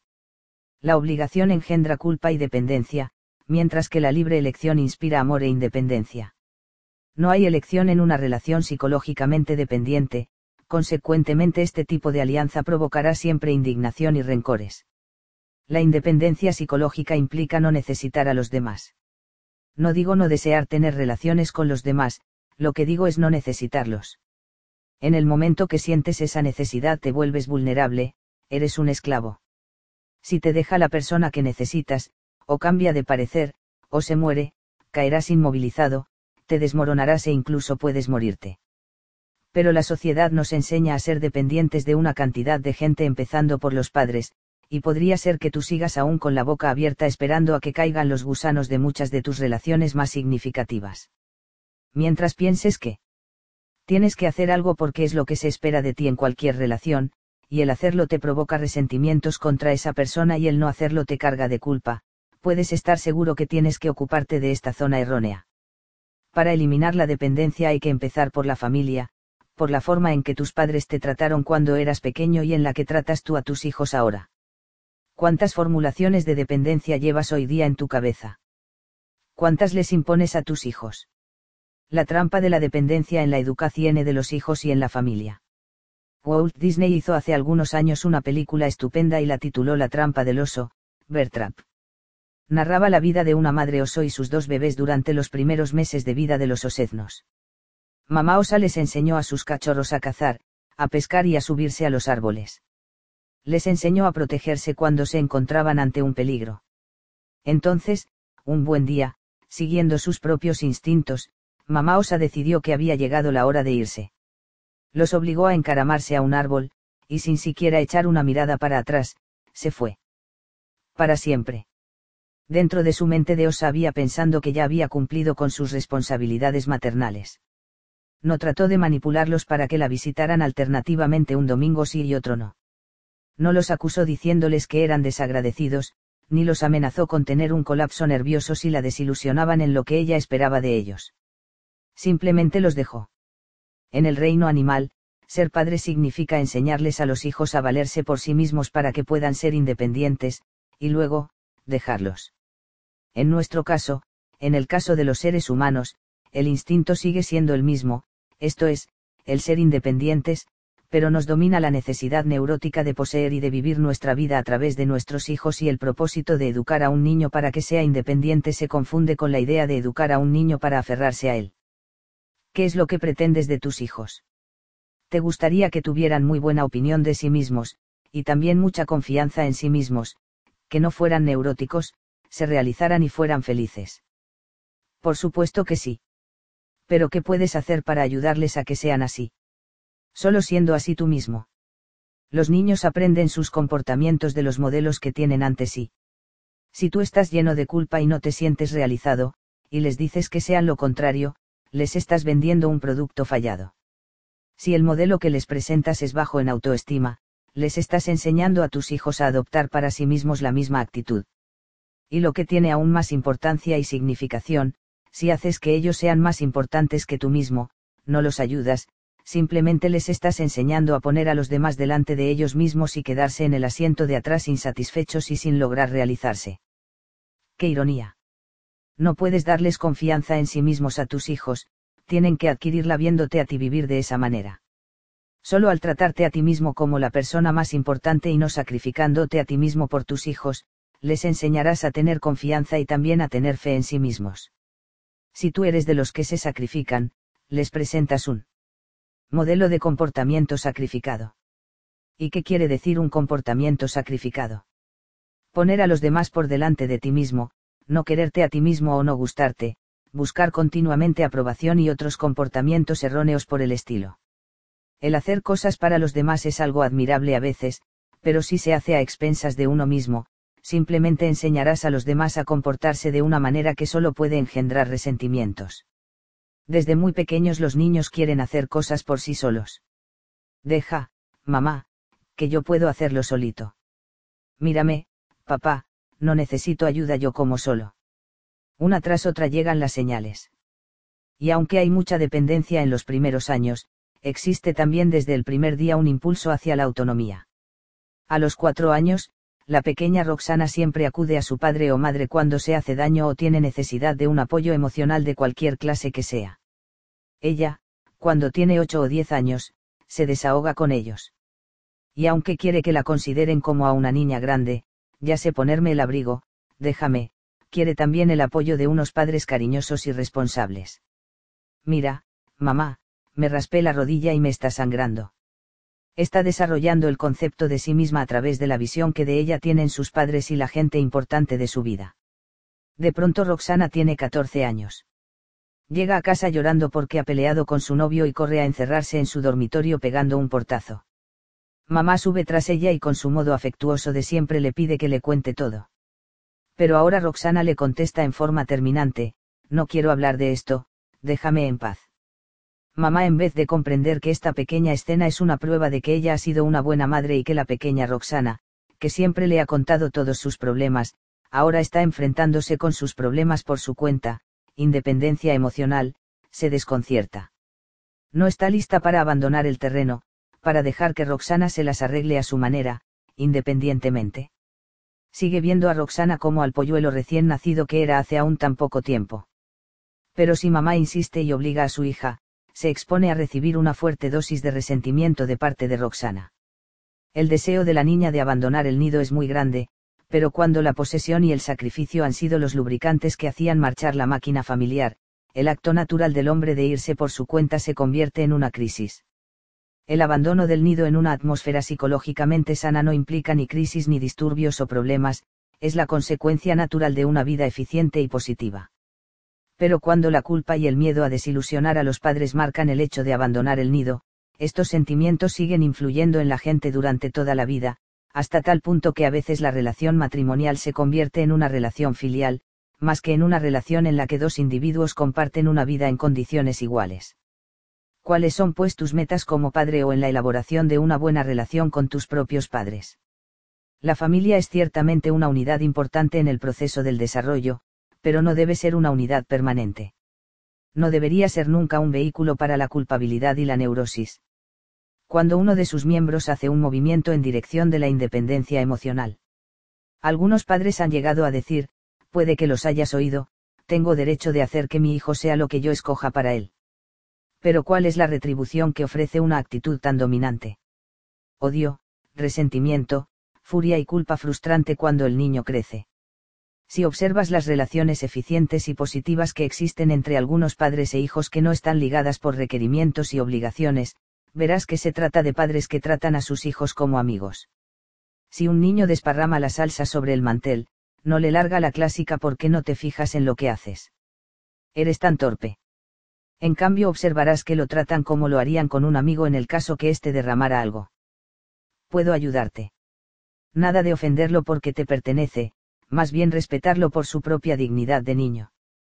Descubrirás también que los padres eficientes estimulan más los instintos de independencia que de dependencia y no hacen escenas por la expresión de deseos tan normales como los de ser autónomos. Diferencias entre familias dirigidas a la independencia y las dirigidas a la dependencia. En las familias dirigidas a la independencia, los impulsos dirigidos hacia la autonomía y el ser uno mismo son considerados normales y no un desafío a la autoridad de uno de sus miembros. No se hace hincapié en la necesidad de los demás ni en el aferrarse a ellos. Igualmente, tampoco se exige la eterna lealtad del niño a su familia simplemente por pertenecer a ella. De esta actitud resultan las familias que les gusta reunirse en vez de sentir la obligación de hacerlo existe también un respeto por la intimidad de los demás más que una exigencia de compartirlo todo.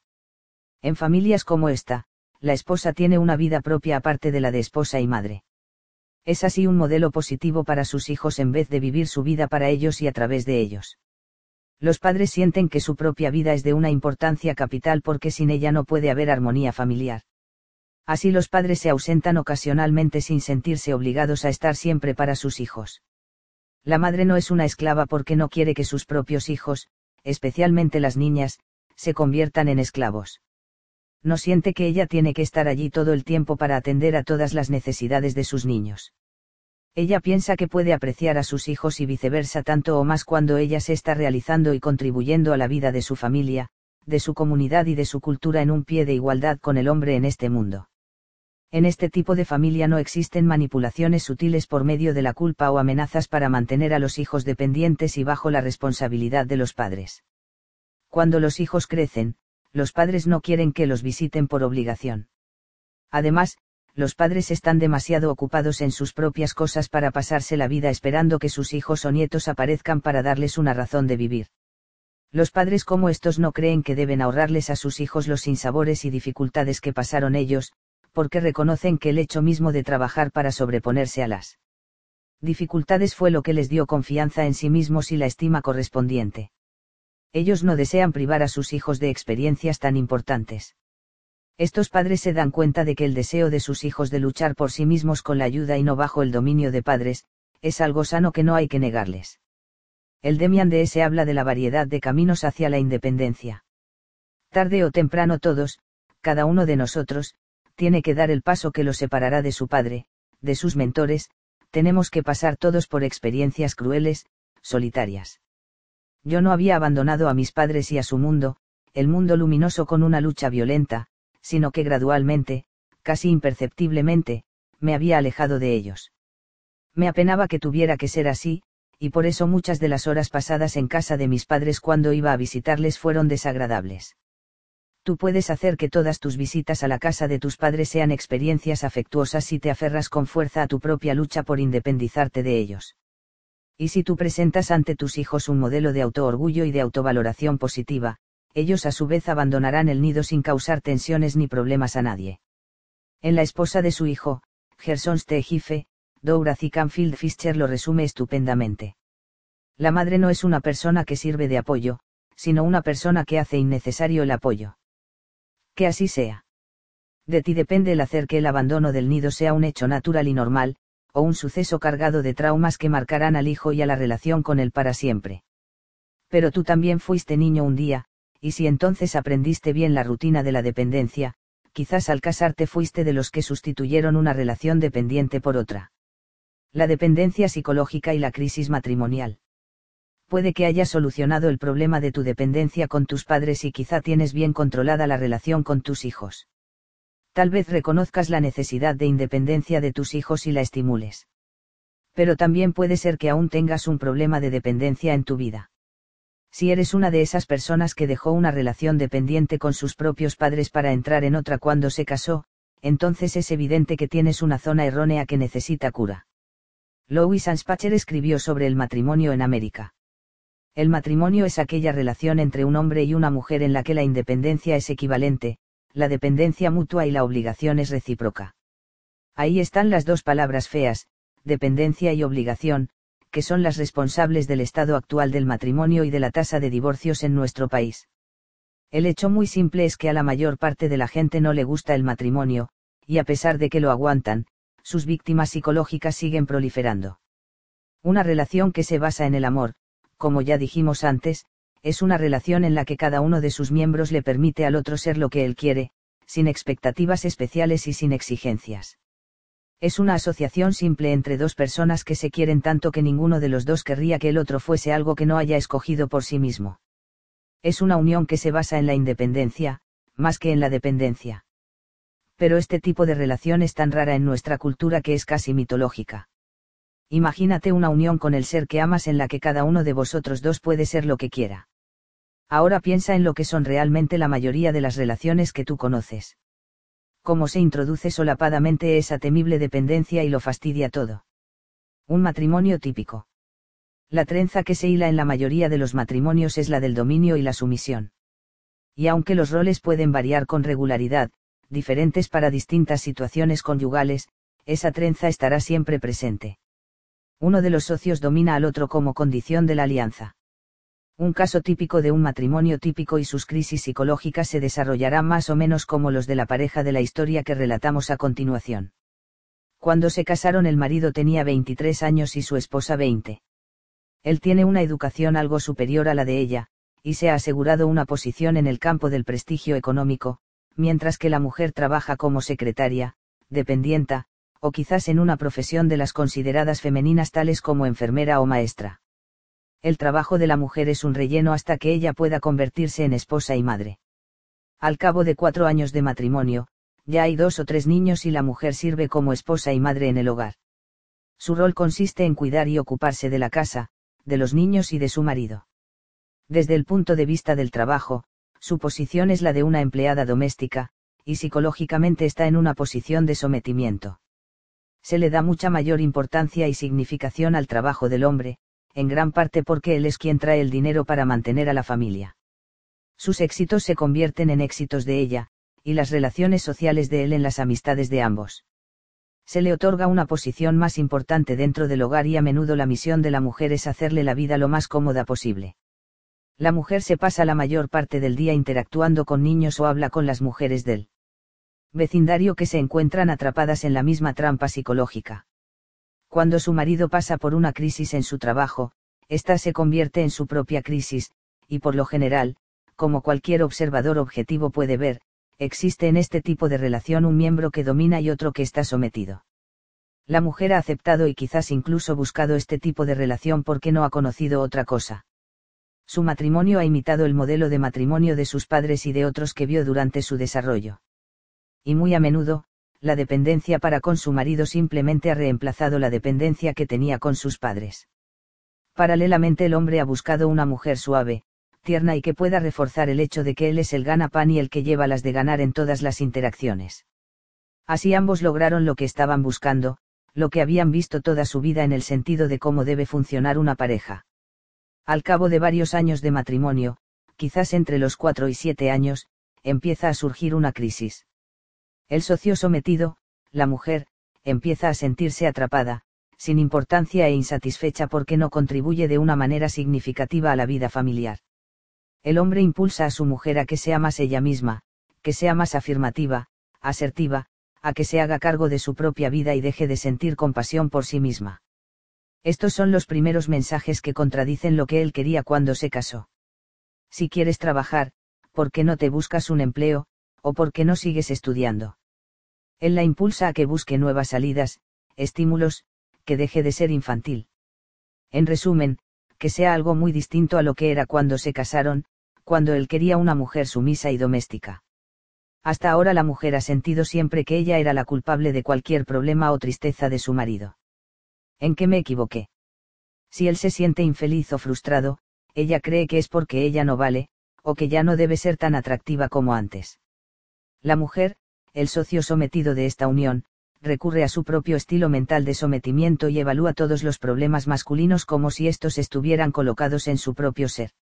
En esta etapa matrimonial, el hombre está generalmente muy ocupado con los ascensos en su trabajo, sus contactos sociales y sus objetivos profesionales. Está en un camino ascendente y no puede tolerar una mujer quejumbrosa.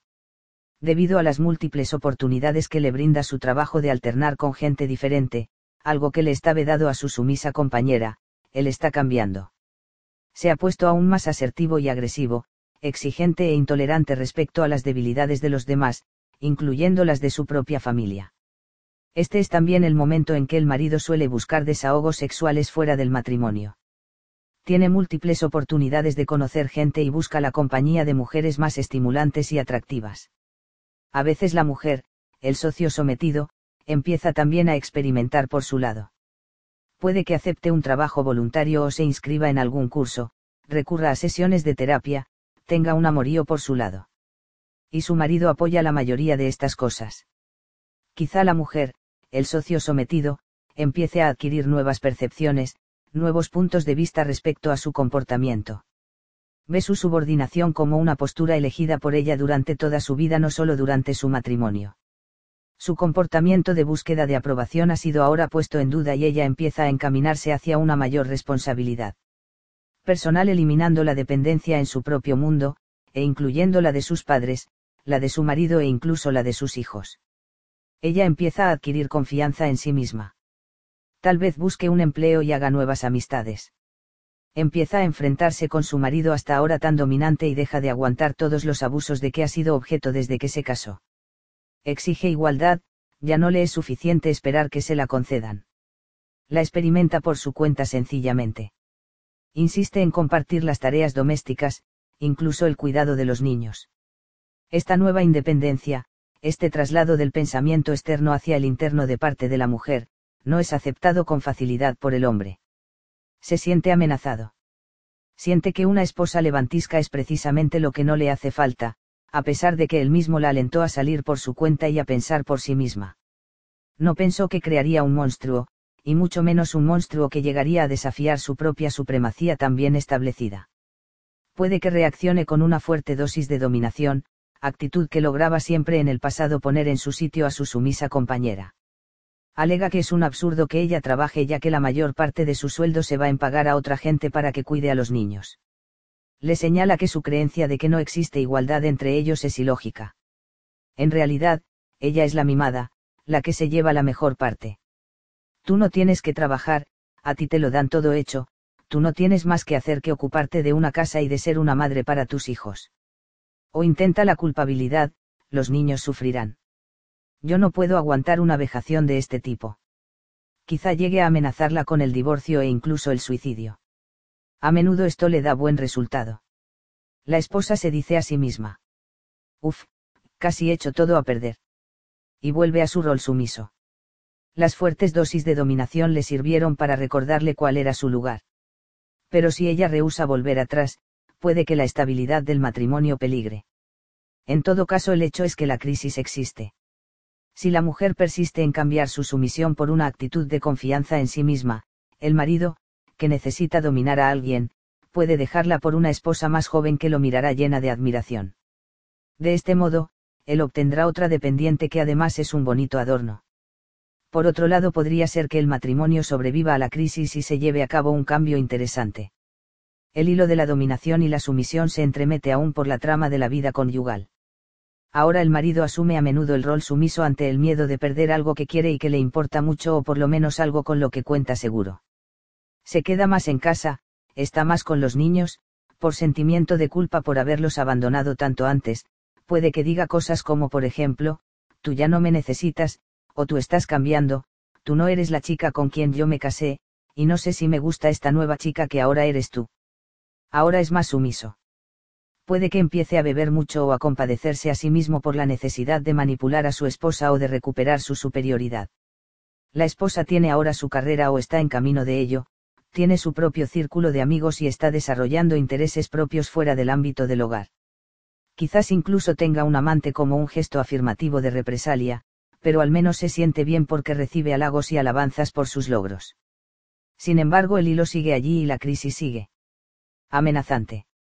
Mientras uno de los cónyuges tenga que ser más importante que el otro o el miedo al divorcio sea lo que los mantiene unidos, la dependencia seguirá siendo la piedra angular de la alianza. El socio dominante, sea el hombre o la mujer, no se siente satisfecho teniendo un esclavo por cónyuge puede que el matrimonio siga existiendo en un sentido legal, pero el amor y la comunicación entre los esposos han sido destruidos.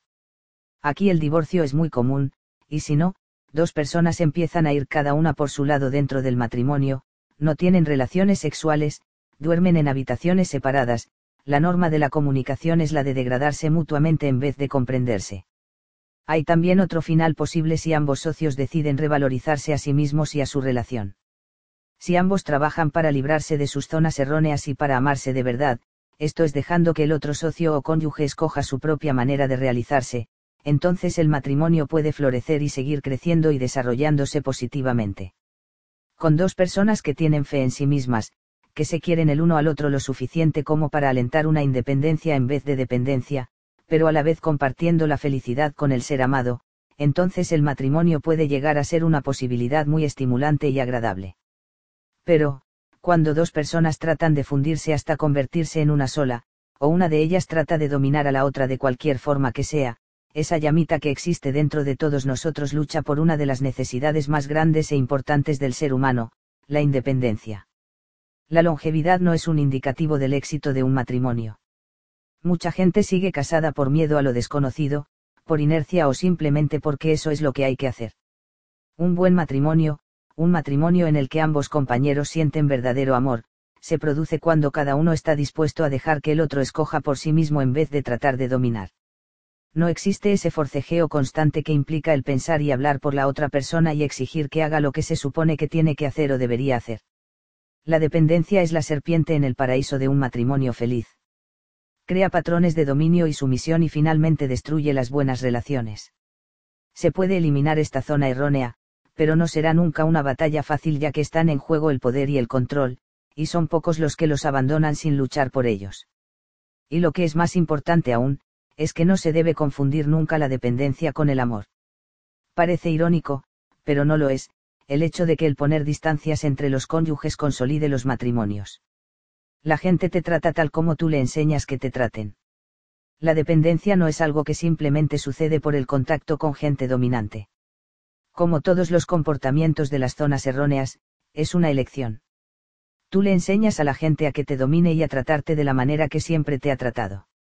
Hay muchas formas de mantener el proceso de dominación y se repiten solo si dan resultado. Dan resultados si te mantienen en línea y en una posición dependiente dentro de la relación. He aquí algunas de las estrategias más comunes que sirven para conservar los hilos del control y de la dominación dentro de la vida conyugal. Chillar, gritar o levantar la voz en cualquier sentido. Esto te mantendrá en tu lugar si eres una persona suave y quieres que las cosas sean blandas y fáciles. Comportamientos amenazantes como, me iré, pediré el divorcio. Provocar sentimientos de culpa. No tienes derecho a. No comprendo cómo puedes haber hecho algo así. Si eres proclive a la culpa, con este tipo de frases será fácil mantenerte sometido. Hacer uso de la ira y de comportamientos explosivos como arrojar objetos, usar palabras fuertes, golpear cosas. El truco de la enfermedad física. Tener dolores de cabeza, un ataque al corazón, dolor de espalda o lo que sea, cada vez que uno de los cónyuges no actúa de la manera que quiere el otro. Será fácil manipularte así si le has enseñado a tu compañero o cónyuge que te portarás bien cuando él se enferma. El tratamiento silencioso. El no hablar y encerrarse deliberadamente son dos de las estrategias más eficientes que puede usar uno de los socios para maniobrar la conducta del otro. La rutina de las lágrimas. Lloras para conseguir que la otra persona se sienta culpable. La escena del abandono. El levantarse y partir es una buena manera de manipular al compañero para que asuma o abandone cierto tipo de comportamiento. El recurso de tú no me quieres, o tú no me comprendes para conseguir que se haga tu voluntad y mantener la dependencia dentro de la relación. La treta del suicidio. Si tú no haces lo que yo quiero, me mato o si me dejas, yo terminaré con todo. Todas las estrategias mencionadas más arriba son los métodos que sirven para mantener a la otra persona dentro del rol deseado en el matrimonio si uno de los cónyuges rehúsa dejarse manipular por ellas, el otro dejará de usarlas. Solo cuando uno de los cónyuges reacciona de acuerdo a este tipo de tretas el otro se acostumbra a usarlas. Si respondes con las actitudes sumisas esperadas, le enseñas al otro lo que tolerarás. Si te maltratan es porque has estado emitiendo señales de, por favor maltrátame. Tú puedes aprender a enseñarle a los otros a tratarte de la manera que te gusta que te traten, como hubieras querido que te hubieran tratado hasta ahora pero puedes lograr el cambio ya sea en el trabajo, en la familia, en un restaurante, en el autobús, en cualquier lugar en que te traten con desconsideración. En vez de decir, ¿por qué no me tratas mejor? empieza a decir, ¿qué es lo que estoy haciendo para que los demás me traten de esta manera? Pon el enfoque en ti mismo y empieza a cambiar esas reacciones.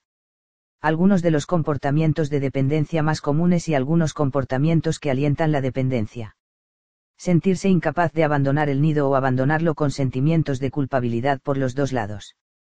Sentirse obligado a visitar a alguien, a telefonear, invitar, a hacer de chofer y cosas por el estilo.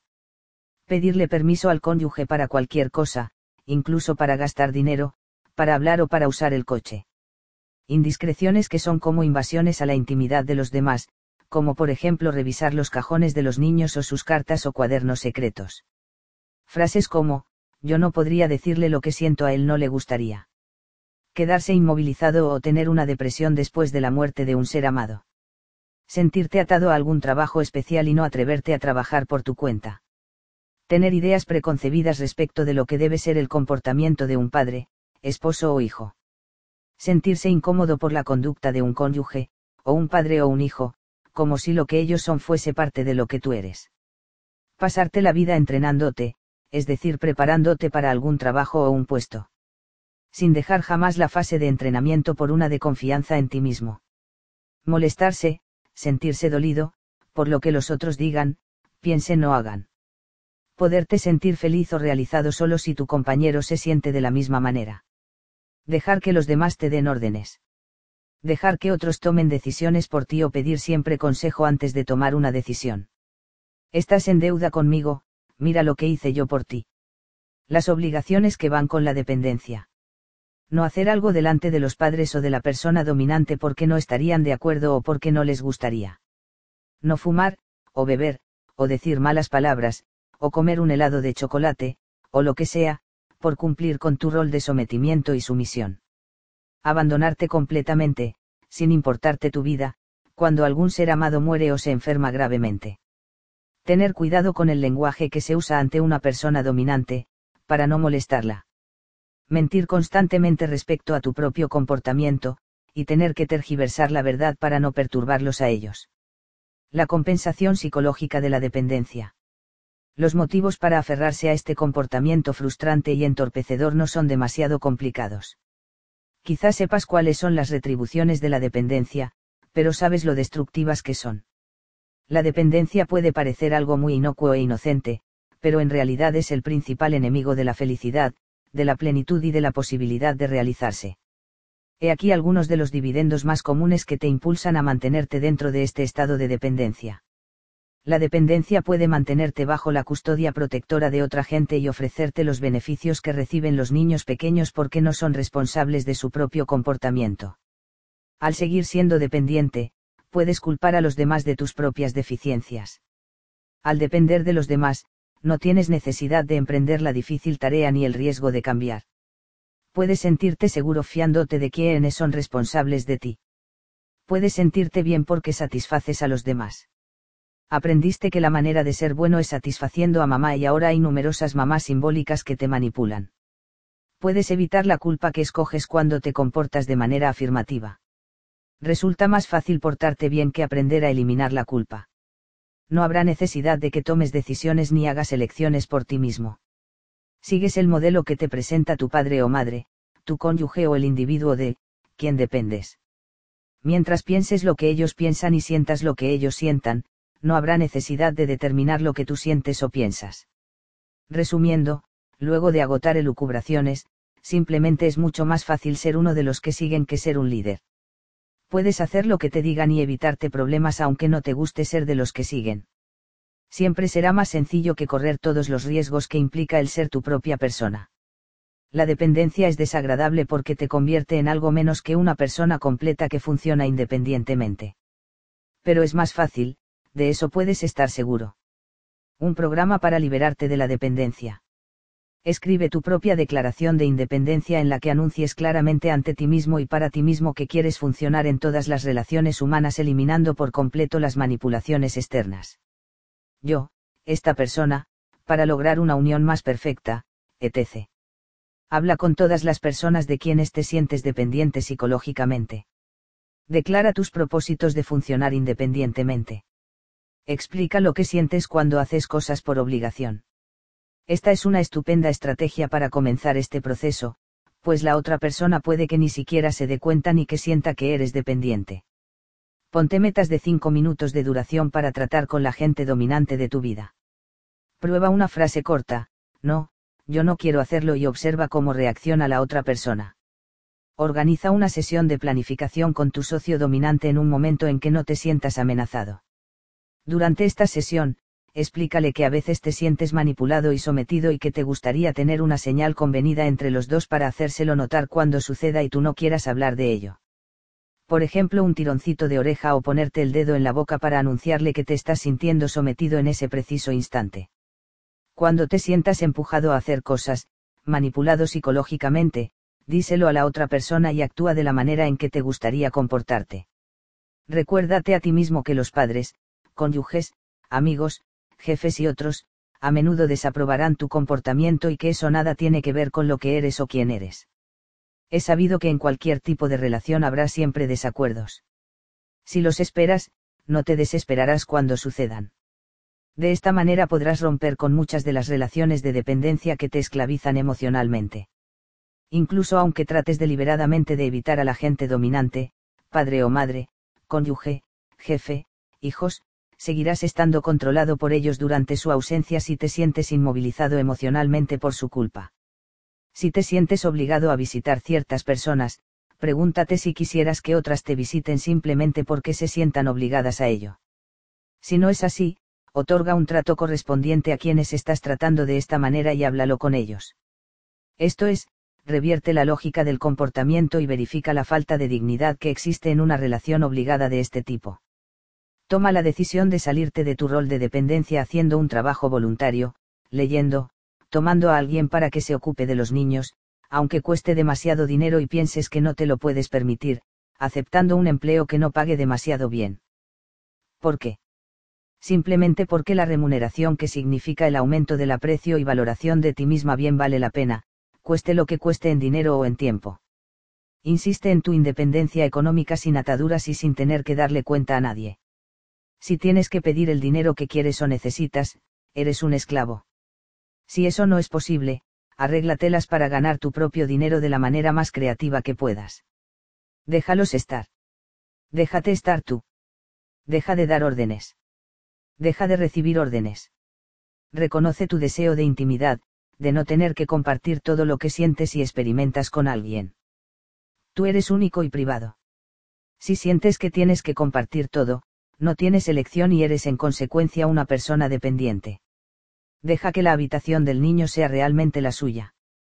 Dale un espacio que él pueda controlar y siempre que no sea perjudicial, deja que él decida cómo la va a organizar. Una cama hecha no es más sólida psicológicamente que una sin hacer, aunque te hayan enseñado lo contrario. En las fiestas haz grupo aparte de tu marido o mujer. No sientas que tienes que estar con esa persona todo el tiempo. Separaos y luego unid vuestras fuerzas cuando todo haya acabado. Así duplicaréis vuestras experiencias.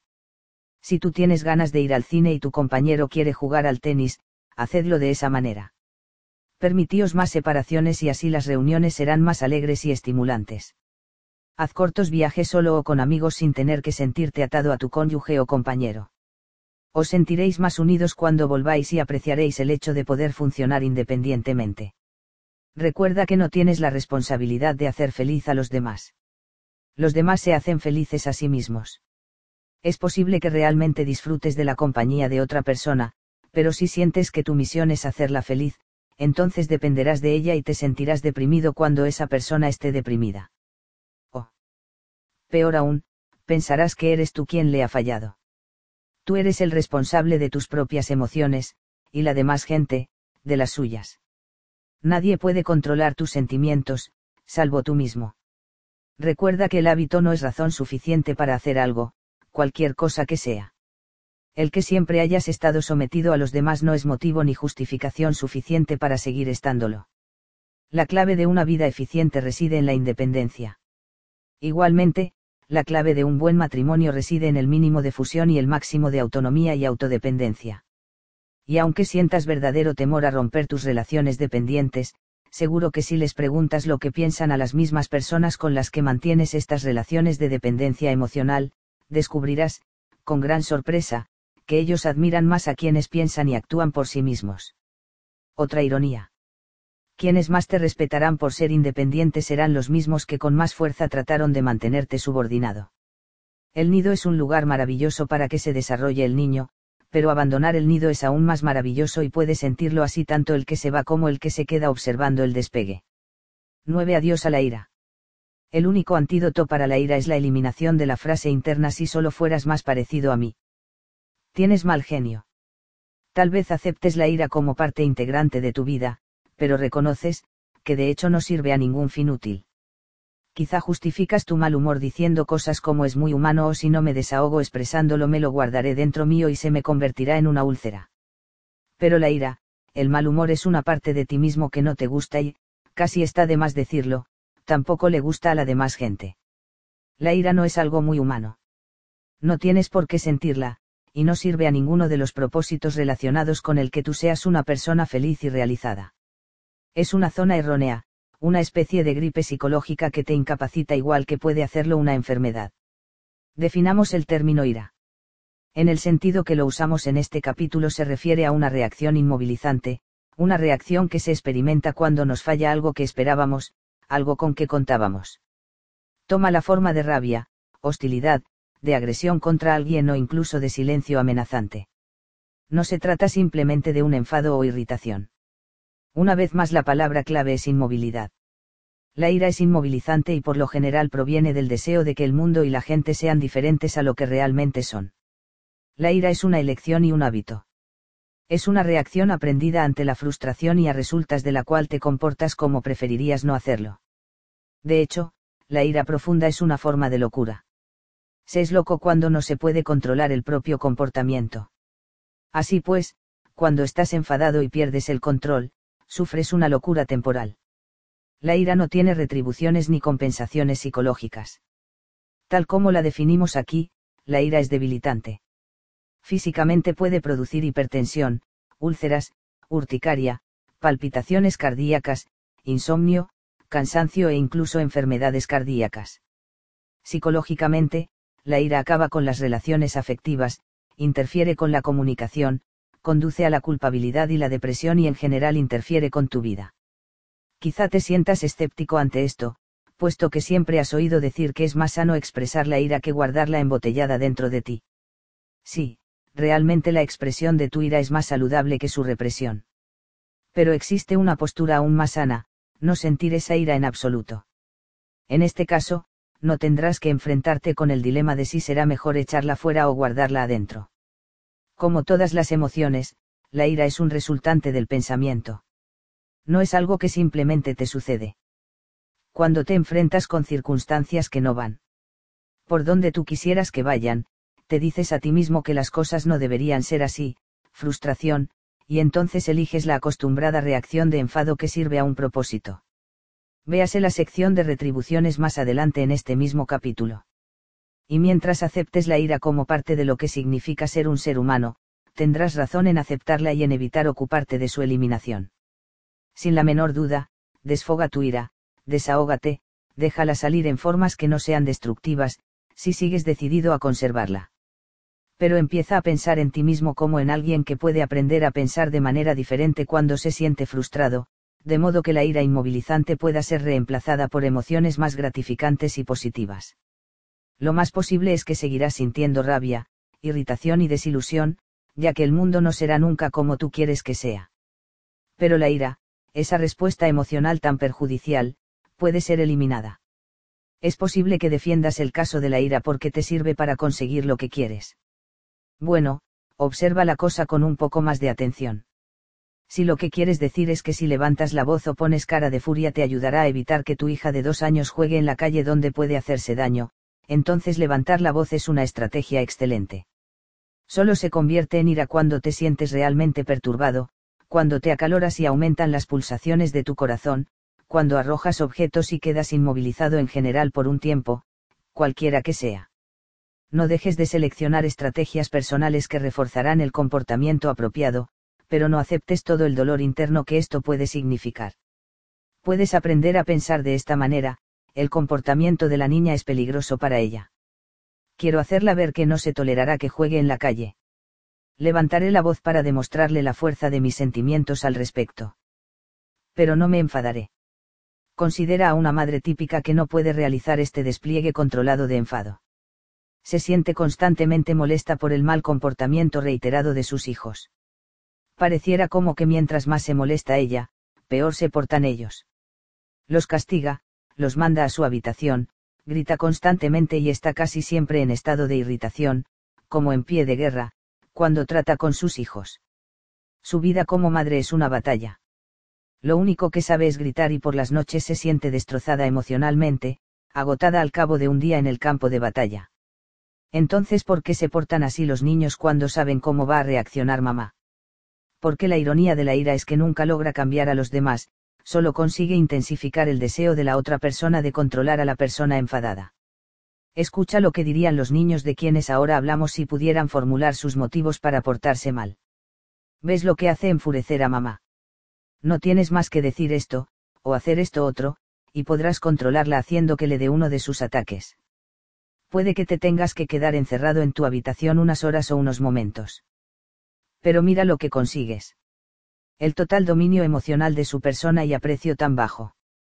Ya que tenemos tan poco poder sobre ella, hagamos esto más a menudo y veremos cómo se enloquece con nuestro comportamiento. La ira, cuando se usa en cualquier tipo de relación, impulsa a la otra persona a que siga actuando como lo ha hecho hasta ahora. Si bien el provocador aparenta estar asustado, por otro lado sabe muy bien que puede enfadar a la otra persona cuando quiera, y de esa manera ejercer sobre ella el mismo tipo de autoridad vengativa que cree tener el iracundo. Cada vez que eliges enfadarte debido al comportamiento de otra persona, la estás privando de su derecho de ser lo que ella escoja. Dentro de tu cabeza está la frase neurótica, porque no eres más parecido a mí. Entonces te querría y me gustarías en vez de enfadarme. Pero los demás no serán nunca como tú quieres que sean, todo el tiempo por lo menos gran parte del tiempo las cosas y la gente serán distintas a lo que tú quisieras que fueran. Así es el mundo. Y la posibilidad de cambiarlo es nula. De modo que cada vez que optas por la rabia cuando te enfrentas con alguien o con algo que no te gusta, optas a la vez por dejarte herir o inmovilizarte de alguna manera por culpa de la realidad. Ahora bien, eso es una tontería. Molestarte por cosas que no van a cambiar nunca. En vez de escoger la ira, puedes empezar a pensar en los demás como en seres que tienen derecho a ser diferentes a lo que tú quisieras que fueran. Puede que no te guste que así sea, pero no tienes por qué enfadarte por ello. La ira solo los alentará a seguir siendo como son y te provocará todas las tensiones físicas y las torturas mentales que describimos antes. La elección está en tus manos realmente. La ira o un nuevo enfoque que te ayude a eliminar la necesidad de la ira. Quizá te ves a ti mismo en el campo contrario, esto es, alguien que siente mucha rabia, pero que nunca ha tenido el valor de expresarla. Te la guardas y nunca dices nada, trabajándote esas dolorosas úlceras y viviendo tus momentos presentes con gran cantidad de ansiedad. En realidad no eres la otra cara de la persona que chilla y despotrica. Tienes las mismas frases en tu cabeza respecto a la gente y las cosas, que deberían ser como tú quieres. Si lo fueran, ese es tu razonamiento, no sentirías rabia, no te enfadarías. Esta es una lógica equivocada y el secreto para deshacerte de tus tensiones radica en destruirla. Aunque quieras aprender a expresar tu furia contenida en vez de guardártela, la meta final debe ser aprender a pensar en forma diferente para no crear esa furia. Pensamientos internos como este, si él quiere hacer el tonto, yo no voy a elegir molestarme por ello. Es él, no yo, el que se comporta de esa manera estúpida. Oh, las cosas no funcionan como yo creo que deberían hacerlo. Y aunque no me gusta, no voy a dejarme inmovilizar por ello. Aprender a expresar tu ira con valentía por medio de nuevas formas de comportamiento como las que hemos tratado en este libro, será un buen primer paso. Luego, pensar de forma diferente que te ayude a trasladarte del compartimento externo de tu salud mental al interno. El rehusar apoderarte del comportamiento de cualquier otra persona es el último paso, el objetivo final. Puedes aprender a evitar que el comportamiento y las ideas de otra gente tengan el poder de perturbarte y molestarte. Al tener una buena opinión de ti mismo y negarte a que te controlen los demás, no te perjudicará ni lastimará la ira. La posesión del sentido del humor. Es imposible enfadarse y reírse al mismo tiempo. La rabia y la risa se excluyen mutuamente y tú tienes el poder suficiente como para escoger cualesquiera de las dos. La risa es el rayo de sol del alma. Y sin sol nada puede crecer ni vivir. Como dijo Winston Churchill creo firmemente que no se puede tratar con las cosas más serias de este mundo a menos que uno comprenda las más divertidas. Quizá te tomes la vida demasiado en serio. Tal vez la característica más acusada de la gente sana es un sentido del humor sin hostilidad. Un excelente remedio para la ira es ayudar a los demás a elegir la risa y aprender uno mismo a echarse para atrás y observar la incongruencia de casi todas las situaciones de la vida. Dentro del esquema de las cosas de este mundo, lo que tú haces y el hecho de que estés enfadado o no, provocará un impacto similar al que puede producir un vaso de agua volcado sobre el torrente de las cataratas del Niágara. Que escojas la rabia o la risa no importa mucho, salvo que la primera colmará tus momentos presentes de tristeza y la segunda de alegría. Tan en serio te tomas a ti mismo y a la vida que no puedes echarte atrás y darte cuenta de lo absurdo que es tomar algo de forma tan solemne. No reírse es un indicativo patológico. Cuando empieces a ponerte demasiado serio y sensato en lo que a ti respecta o en lo que haces, recuérdate a ti mismo que no tienes más tiempo que este. ¿Qué sacas con desperdiciar tu presente estando enfadado cuando la risa sienta tan bien? Hay que reírse por el mero placer de la risa. Es en sí misma su propia justificación. No tienes que tener ningún motivo especial para reírte. Hazlo simplemente. Obsérvate a ti mismo y a los demás en este mundo insensato y decide entonces si andarás por ahí cargado de ira o si desarrollarás más bien un sentido de humor que te otorgará uno de los dones más valiosos que existen, la risa. Sienta también. Algunas de las causas más comunes de la ira. Es posible ver la ira funcionando todo el tiempo. Por todas partes se ven ejemplos de gente experimentando diversos grados de inmovilidad, desde una pequeña molestia hasta la furia ciega. Es el cáncer, aunque aprendido, que se introduce en medio de las interacciones humanas. A continuación, he aquí algunos de los casos más comunes de ira, es decir, de ocasiones en que la gente escoge la ira. La ira en el coche. Los conductores le gritan a los demás motoristas por casi todo. El comportamiento de acelerador de pulso ocurre cuando otra persona va demasiado rápido, demasiado lento, no hace señales, señala equivocadamente, cambia de carriles o comete cualquier equivocación como conductor puedes llegar a experimentar gran cantidad de rabia e inmovilidad emocional por las cosas que te dices a ti mismo de la manera como los demás deberían conducir.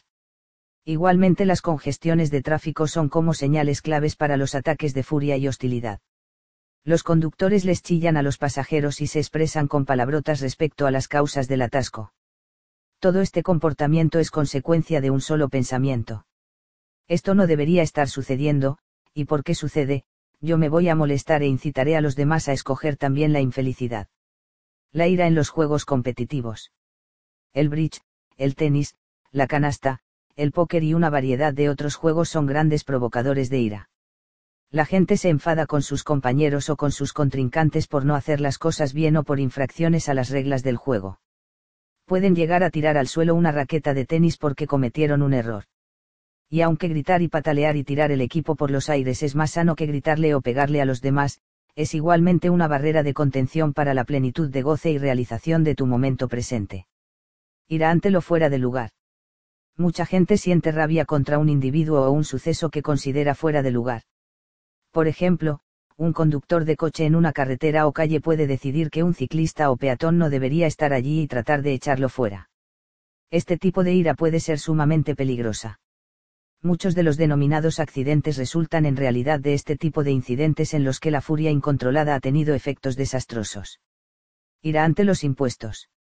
Por más cantidad de ira que se malgaste en rabiar contra los impuestos, nadie podrá cambiar las leyes de nuestro país pero la gente sigue rabiando igual porque los impuestos no son como ellos quisieran que fueran. Ira debida a la lentitud de los demás. Si esperas que los demás funcionen según tu horario, optarás por enfadarte cuando no lo hagan y justificarás tu inmovilización con tengo derecho a enfadarme. Hace media hora que me tiene esperando. Ira por el desorden o desorganización de los demás. A pesar del hecho de que tu rabia alentará a los demás a comportarse de la misma manera, posiblemente persistirá tu actitud de escoger la ira. Ira contra los objetos inanimados. Reaccionar con un grito de rabia porque te golpeas la espinilla o porque te das en el dedo con un martillo puede ser terapéutico, pero sentir realmente furia y atravesar la puerta de un puñetazo no es solo inútil sino que también puede ser muy doloroso. Ira debida a algún objeto perdido. Por más que reibis, la rabia no logrará recuperar tu llave o tu monedero, y probablemente evitará que Organix una búsqueda eficiente irá ante sucesos mundiales que están fuera de tu control. Quizá no estés de acuerdo con la política del gobierno, con las relaciones exteriores, o la economía, pero tu ira y la consiguiente inmovilización no cambiarán nada. Los muchos rostros de la ira. Ahora que has visto algunas de las ocasiones en las que puedes escoger la ira, miremos algunas de las formas que toma la ira. La agresión verbal o el ridiculizar a tu cónyuge, hijos, seres queridos o amigos. Violencia física, pegar, patear, golpear objetos o gente. Este comportamiento cuando es llevado a máximo extremo conduce a los crímenes de violencia que se cometen casi siempre bajo la influencia de una rabia inmovilizante. No se cometen crímenes y asaltos a menos que se descontrolen las emociones y la ira produzca una locura temporal. Puede resultar peligroso creer que la ira es normal o suscribirse a las escuelas psicológicas que impulsan a tomar contacto con la rabia y a desahogarse dejándola salir. Igualmente, la televisión, el cine y los libros que vulgarizan la ira y la violencia y las presentan como comportamientos normales perjudican tanto al individuo como a la sociedad. Decir cosas como el me enfurece o realmente tú me das mucha rabia. En estos casos, tú optas por permitir que el comportamiento de otra persona te haga infeliz. Usar frases como lo mato, lo deshago o hay que destruir a la oposición. Puede que pienses que esos son solo decires, expresiones, pero en realidad lo que hacen es alentar la violencia y la ira y hacerla aceptable hasta en una competición amistosa. Pataletas de rabia. Esta no es solo una manera muy común de expresar la ira, sino que a menudo sirve para que el rabioso consiga lo que quiere. El sarcasmo, el ridículo y el tratamiento del silencio. Estas expresiones de ira pueden ser tan perjudiciales y dañinas como la violencia física. Si bien la lista de los posibles comportamientos iracundos podría seguir eternamente, los ejemplos que acabamos de citar son algunos de los más usuales cuando la ira aflora en esta zona errónea. El sistema de retribuciones que tú has construido para escoger la ira. A fin de aplacar tu mal genio, lo más efectivo es empezar a percibir las razones que se tienen para usarlo. He aquí algunas de las motivaciones psicológicas para mantener en funcionamiento ese mal genio. Cuando se te hace difícil controlarte, te sientes frustrado o derrotado, te es posible usar la rabia para trasladar la responsabilidad de lo que sientes a otra persona u otro suceso en vez de dominar tus propios sentimientos. Puedes utilizar la ira para manipular a los que te tienen miedo. Esto es especialmente efectivo con los que son más jóvenes o más pequeños, física o psicológicamente. Los accesos de ira atraen la atención de los demás y así logras sentirte importante y poderoso. La ira es una excusa muy cómoda. Puedes volverte loco temporalmente y luego disculparte diciendo, no pude evitarlo. Así puedes exonerar tu comportamiento con una lógica de descontrol.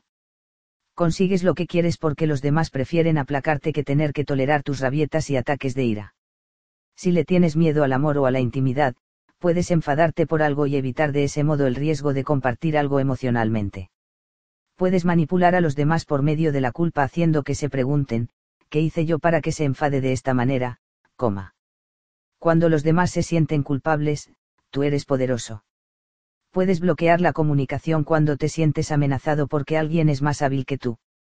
Usas la rabia para evitar el riesgo de quedar en inferioridad de condiciones. No tienes que ocuparte de ti mismo cuando estás enfadado. De ese modo puedes usar tus momentos presentes de una manera muy fácil al estar furioso y evitar hacer lo que sea necesario para mejorarte a ti mismo.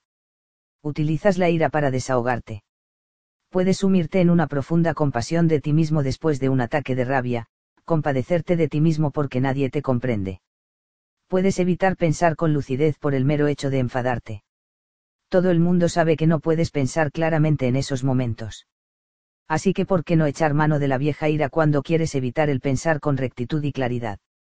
Puedes usarla como excusa por un fracaso o por tu falta de capacidad incluso puedes llegar a evitar que los demás te ganen debido al miedo que inspiran tus accesos de mal humor. Puedes utilizar la rabia como excusa diciendo que la necesitas para poder realizar algún trabajo específico, pero en realidad la ira es un comportamiento inmovilizador y no ayuda a trabajar bien.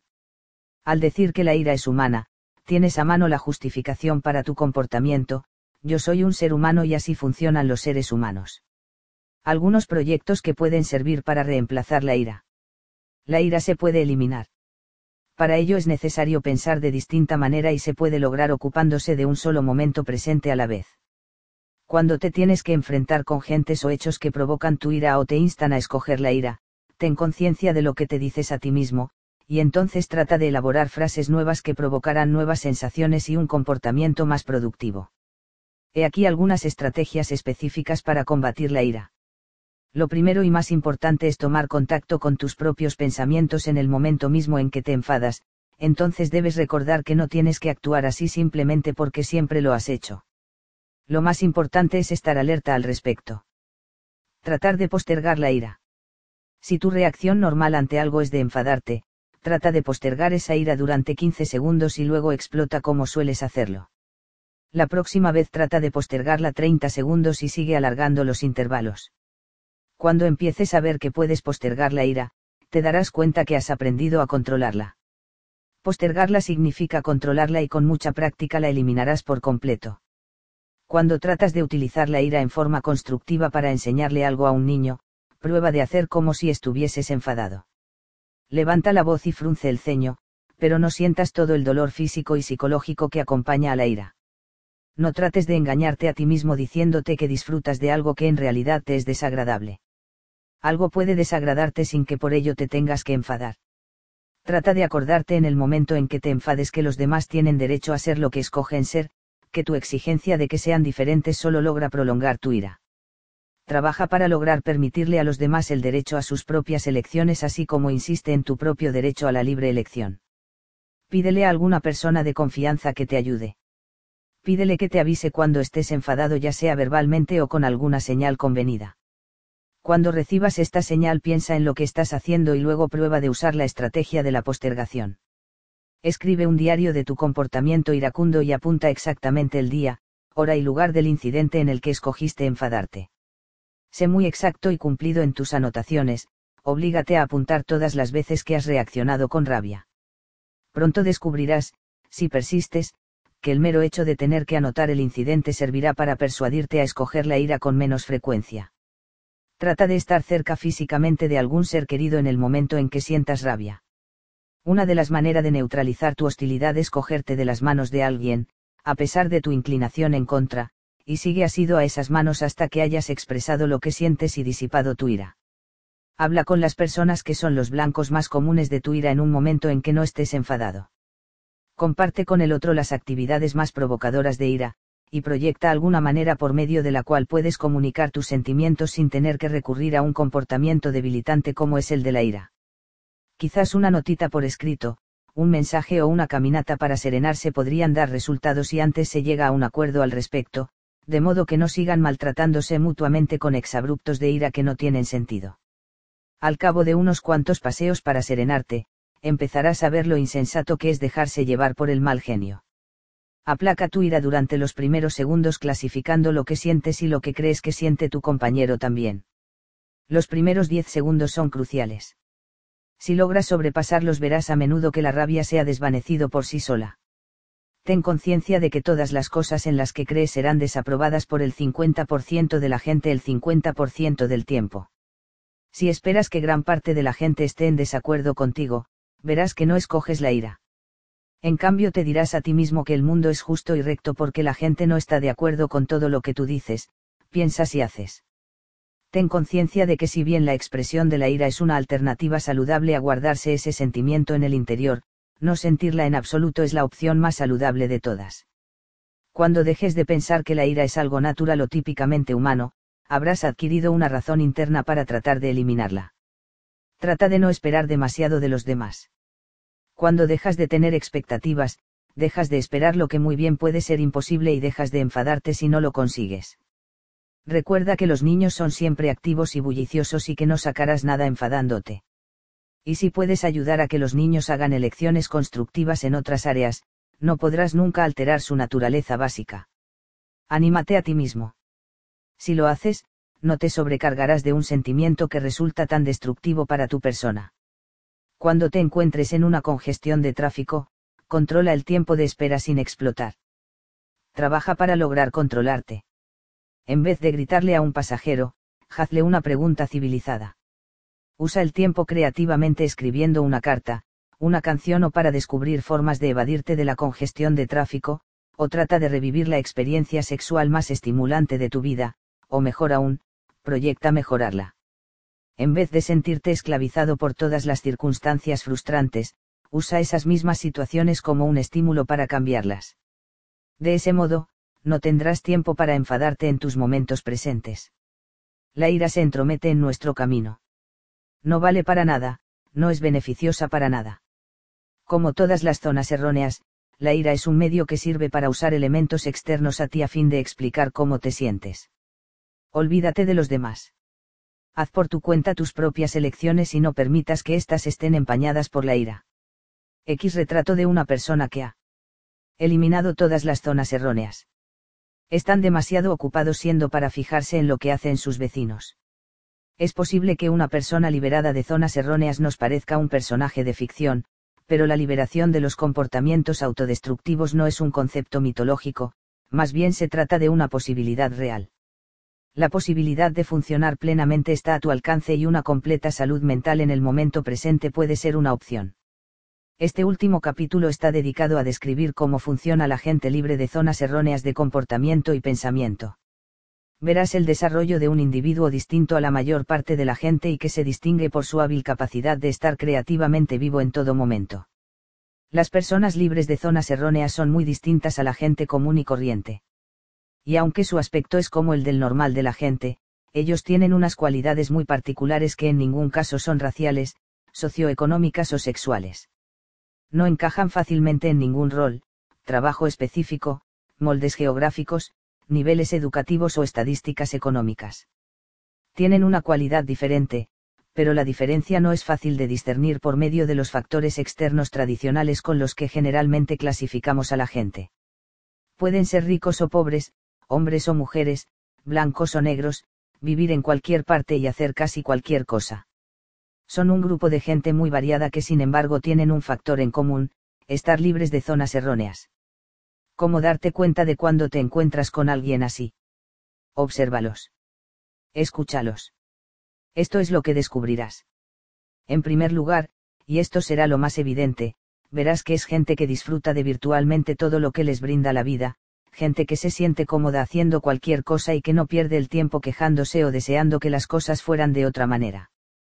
Sienten entusiasmo por la vida y quieren todo lo que pueden sacar de ella. Les gusta salir de excursión, ir al cine, leer, practicar deportes, asistir a conciertos, visitar ciudades, granjas, contemplar animales, montañas y realmente casi todo. Les gusta la vida.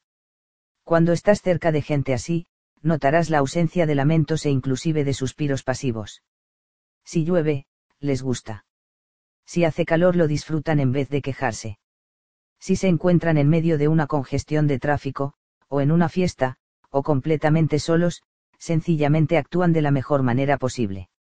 No se trata de disfrutar de todo lo que sucede, sino de una sabia aceptación de lo que es, de una rara habilidad para deleitarse con la realidad. Pregúntales lo que no les gusta y les costará darte una respuesta honesta. No actúan con la sensatez que significaría protegerse de la lluvia cobijándose bajo techo, porque la lluvia les parece hermosa, estimulante y algo que vale la pena experimentar. Les gusta. El fango no los enfurece, lo observan, chapotean en él y lo aceptan como parte de lo que significa estar vivo. ¿Les gustan los gatos? Sí. Los osos. Sí. Los gusanos. Sí. Y aunque las molestias como enfermedades, sequías, mosquitos, inundaciones y otras calamidades no les producen placer ni las aceptan con entusiasmo, es gente que no gasta sus momentos presentes quejándose por ellas o deseando que no fueran así. Si hay que destruir ciertas situaciones, ellos tratarán de destruirlas. Y disfrutarán haciéndolo. Por más que trates, te costará descubrir algo que no les guste hacer realmente aman la vida y realmente se sumergen en ella disfrutando de todo lo que les brinda. La gente sana y realizada está libre del sentimiento de culpa y de toda la ansiedad que se produce cuando se usan los momentos presentes inmovilizándose por hechos que sucedieron en el pasado. Ciertamente pueden reconocer que han cometido errores y pueden prometerse que evitarán repetir ciertos comportamientos que resultaron contraproducentes de alguna manera, pero no malgastan su tiempo arrepintiéndose por algo que hicieron y que desearían no haber hecho, o molestos porque les disgusta algo que hicieron en algún momento de su vida pasada. La total carencia de culpa es una de las características de las personas sanas. Nada de lamentos por lo que pasó y nada de esfuerzos por lograr que otros escojan la culpa haciendo preguntas tan vanas como por qué no lo hiciste de otra manera, o no te avergüenzas de ti mismo. Dan la impresión de que saben reconocer que la vida ya vivida es eso, y que por más mal que uno se sienta al respecto, nada podrá hacer para cambiar lo que pasó ellos mismos se sienten libres de culpa sin ningún esfuerzo, porque es natural, nunca ayudan a los demás a escoger la culpa. Se dan cuenta que sentirse mal en el momento presente solo refuerza la pobre imagen de sí misma que puede tener una persona y que es mucho mejor aprender del pasado que protestar por el pasado. No los verás nunca manipulando a los demás diciéndoles lo malos que han sido, ni tampoco podrás manipularlos tú con las mismas tácticas. Ellos no se enfadarán contigo, simplemente no te harán caso, te ignorarán. En vez de molestarse contigo, preferirán irse o cambiar de tema. Las estrategias que funcionan tan bien con la mayor parte de la gente fallan completamente con estos seres tan sanos. En vez de hacerse desgraciados a sí mismos o a los demás con sentimientos de culpabilidad, tranquilamente, sin mayor ceremonia dejan de lado la culpa cuando la encuentran en su camino. Igualmente la gente libre de zonas erróneas no se atormenta con preocupaciones algunas circunstancias que a otras personas podrían llegar a enloquecerlas apenas si afectan a estos individuos. No son ni planificadores del futuro ni ahorradores para el futuro. Rehusan preocuparse por lo que pasará en el futuro y se mantienen libres de la ansiedad que acompaña a las preocupaciones. No saben preocuparse. No es parte de su manera de ser no es que necesariamente estén todo el tiempo calmados pero no están dispuestos a pasar sus momentos presentes sufriendo por cosas que pueden suceder en el futuro y sobre las que no tienen ningún control. Están orientados principalmente hacia sus momentos presentes, y tienen una señal interna que parece recordarles que todas las preocupaciones deben suceder en el momento presente, y que esa es una manera muy tonta de vivir su actualidad. Esta gente vive ahora en el presente y no en el pasado o en el futuro no se sienten amenazados por lo desconocido y buscan nuevas experiencias que nos les son familiares. Les encanta la ambigüedad. Disfrutan de la hora en todas las ocasiones convencidos de que es todo lo que tienen. No hacen proyectos para un acontecimiento futuro dejando que pasen largos periodos de inactividad mientras esperan este acontecimiento. Los momentos que se viven entre los acontecimientos son tan vivavals como los acontecimientos mismos, y estas personas tienen una rara habilidad para sacar todo el goce posible de sus vidas diarias. No son postergadores ni de los que ahorran por si vienen tiempos malos y aunque nuestra cultura no apruebe su comportamiento, no se sienten amenazados por reproches que provengan de sí mismos aprecian y disfrutan ahora de su felicidad y cuando el futuro llegue y se convierta en presente lo aprecian y disfrutan también. Estos individuos gozan siempre porque sencillamente se dan cuenta de lo absurdo que es esperar para disfrutar. Es una manera muy natural de vivir la vida, un poco como un animal o un niño. Están demasiado ocupados en realizar plenamente el momento presente mientras que la mayoría de la gente vive esperando las retribuciones sin ser capaces jamás de cogerlas cuando se les presentan. Esta gente tan sana es notablemente independiente. Es gente que se encuentra fuera del nido, y aunque puede sentir gran amor por su familia y estar muy ligados a ella, piensan que la independencia es más importante que la dependencia en todas las relaciones humanas. Saben apreciar muy bien su propia independencia, el no depender de lo que puedan hacer los demás. Sus relaciones humanas se basan en el respeto mutuo al derecho que tiene el individuo a tomar sus propias decisiones el amor de esta gente no lleva implícita la imposición de los valores propios en el ser amado. Dan gran importancia a la intimidad del ser humano, lo que puede hacer que los demás se sientan rechazados. Les gusta estar solos a veces, y se preocupan mucho de proteger su intimidad. No se comprometen sentimentalmente con mucha gente. Son selectivos en lo que respecta al amor, pero son también profundamente afectuosos. A las personas dependientes y no sanas les cuesta amar a seres así porque estos son muy intransigentes en lo que respecta a su libertad individual. Si alguien los necesita, rechazan esta necesidad por encontrar que es perjudicial para la otra persona tanto como para ellos mismos. Quieren que las personas que ellos aman sean independientes, que hagan sus propias elecciones y que vivan sus vidas por sí mismos. Y a pesar de que pueden disfrutar de los demás y desear estar en su compañía, quieren más aún que los demás se las puedan arreglar sin muletas y sin apoyos. Así pues, el momento en que empieces a apoyarte en esta gente, te darás cuenta que ellos por su lado empiezan a desaparecer primero emocionalmente y luego físicamente también. Rehusan depender de la gente y que dependan de ellos en una relación afectuosa e interesada, pero alientan su confianza en sí mismos casi desde el principio ofreciéndoles mucho amor en todas las oportunidades que se presentan encontrarás muy poca búsqueda de aprobación entre estos individuos felices y realizados. Son capaces de funcionar sin la aprobación y el aplauso de los demás. No buscan honores como hace la mayoría de la gente. Son muy independientes de la opinión de los demás. No buscan honores como hace la mayoría de la gente. Son muy independientes de la opinión de los demás, sin importarles prácticamente nada si a la otra persona le gusta lo que ellos dicen o hacen no tratan de escandalizar a nadie ni de ganar su aprobación. Es gente que está interiormente dirigida y a la que realmente no le preocupa ni interesa la evaluación de su comportamiento que hace la demás gente. No es que sean insensibles al aplauso o a la aprobación, parecen no necesitarlos. Pueden ser incluso bruscos porque son honrados y no envuelven sus mensajes con frases cuidadosamente pensadas para complacer a los demás. Si quieres saber lo que piensan, eso será exactamente lo que te dirán. Igualmente, cuando tú digas algo sobre ellos, no los destruirás ni inmovilizarás con tus palabras y opiniones. Usarán la información que les das, la filtrarán por medio de sus propios valores y usarán lo que les sirve en su propio beneficio y crecimiento. No necesitan ser amados por todo el mundo, ni tienen excesiva necesidad de aprobación. Reconocen que siempre habrá quien desapruebe lo que hacen. Son seres poco comunes en el sentido que son capaces de funcionar como ellos mismos, y no como dictamina un tercero. Cuando observas a estos individuos, notas una falta de enculturación. No son rebeldes, pero hacen sus propias elecciones aunque esas elecciones entren en conflicto con lo que hace toda la demás gente. Son capaces de pasar por alto las pequeñas normas sin importancia e ignorar tranquilamente los inútiles convencionalismos que son parte tan importante de la vida de mucha gente no son aficionados a asistir a cóctel parties ni hacen conversación porque la buena educación lo aconseja. Son dueños de sí mismos y aunque consideran que la vida social es parte importante de sus vidas, se niegan a dejar que ésta los gobierne o a convertirse en esclavos de la misma.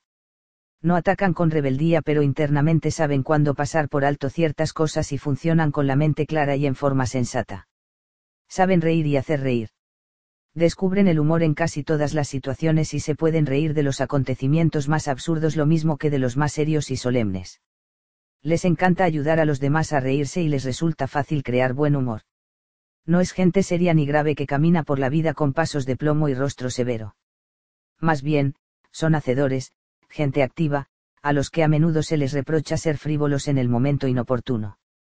No están a tono con los acontecimientos exteriores porque saben muy bien que no existe realmente el momento justo para hacer cualquier cosa.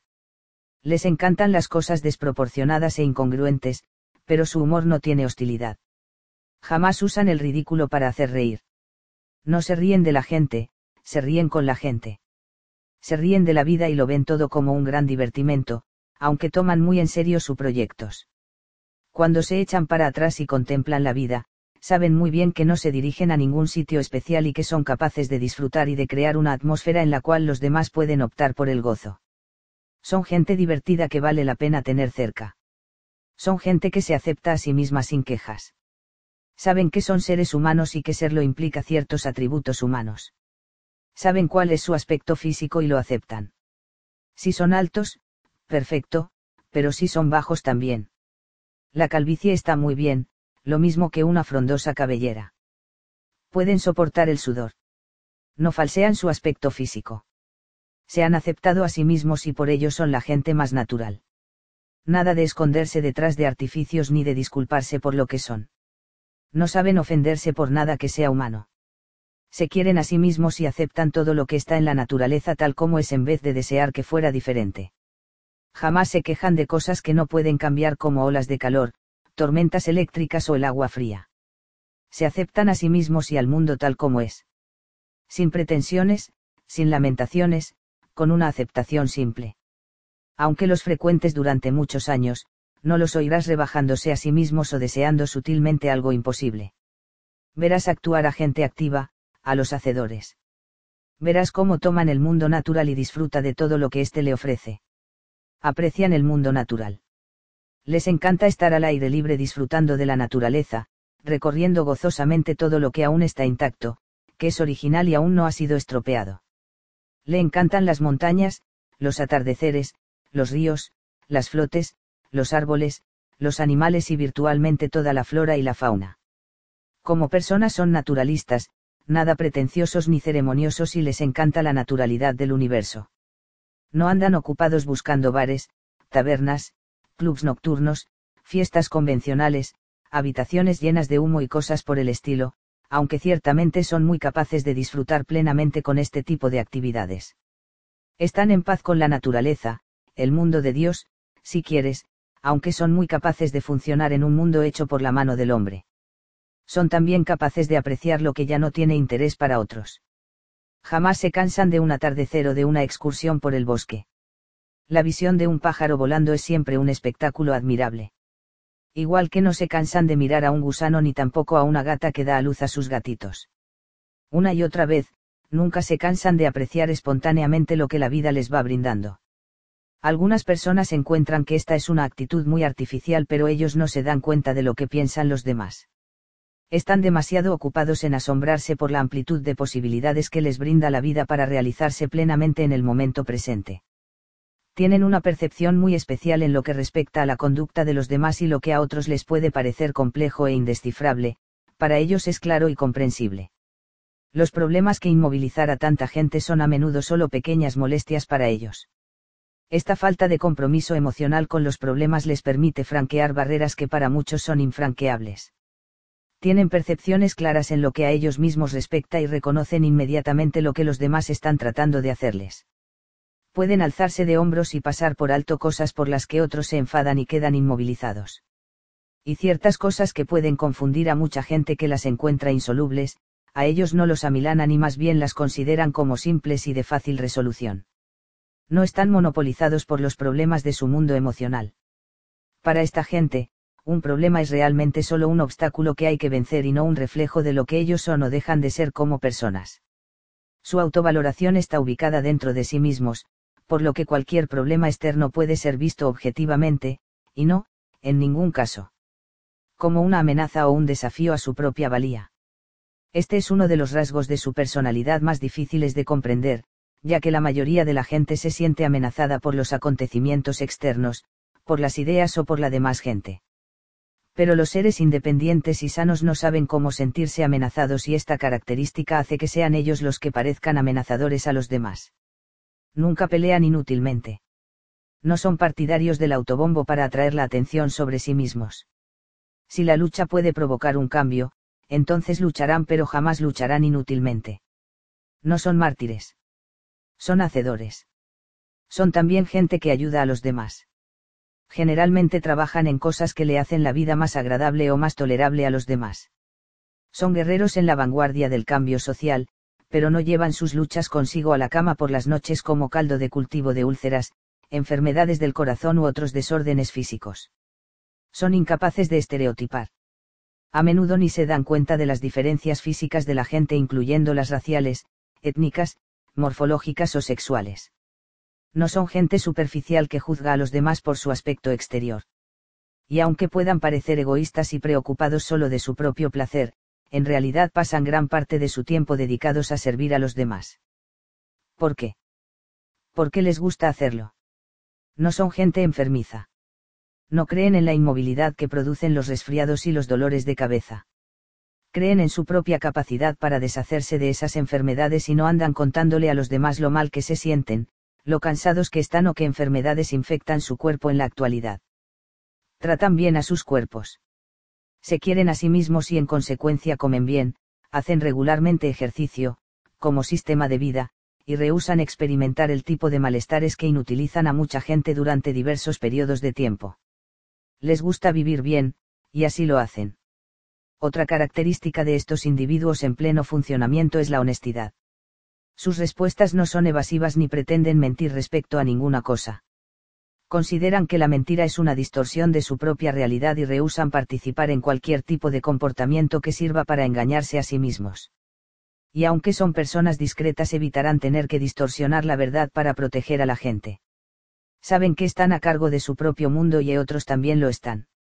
Así se comportan de una forma que a menudo otros pueden considerar cruel, pero en realidad lo que ellos hacen es simplemente dejar que los otros tomen sus propias decisiones. Se enfrentan eficientemente con lo que es, en vez de lo que ellos quisieran que fuera. Esta gente no culpa a los demás. La orientación de su personalidad es interna y rehusan responsabilizar a los demás por lo que ellos son. Por lo mismo, no pierden mucho tiempo hablando de los demás, ni están obsesionados por lo que los otros hacen no dejan de hacer. No hablan de la gente, hablan con ella. No culpabilizan a los demás, ayudan a los demás y a sí mismos a poner la responsabilidad donde corresponde. No se meten en habladurías ni propagan informaciones tendenciosas y malvadas. Están tan ocupados en vivir su propia vida con eficiencia que no tienen tiempo de ocuparse de las pequeñeces que saturan la vida de mucha gente. Los hacedores hacen. Los críticos culpan y se quejan. Estos individuos no se preocupan mucho por el orden, la organización o los sistemas en sus vidas. Practican su autodisciplina pero no tienen necesidad de que las cosas y la gente encajen en sus propias percepciones de lo que deben de ser las cosas. No están llenos de debes respecto a la conducta de los demás. Creen que todos tienen derecho a sus elecciones y que esas pequeñeces que enloquecen a otra gente son simplemente el resultado de la decisión de otra persona. No creen que el mundo debe ser de alguna manera especial no se preocupan mayormente por el orden y la limpieza. Existen de una manera funcional y si todo no es tal cual ellos quisieran, encuentran que eso también es correcto.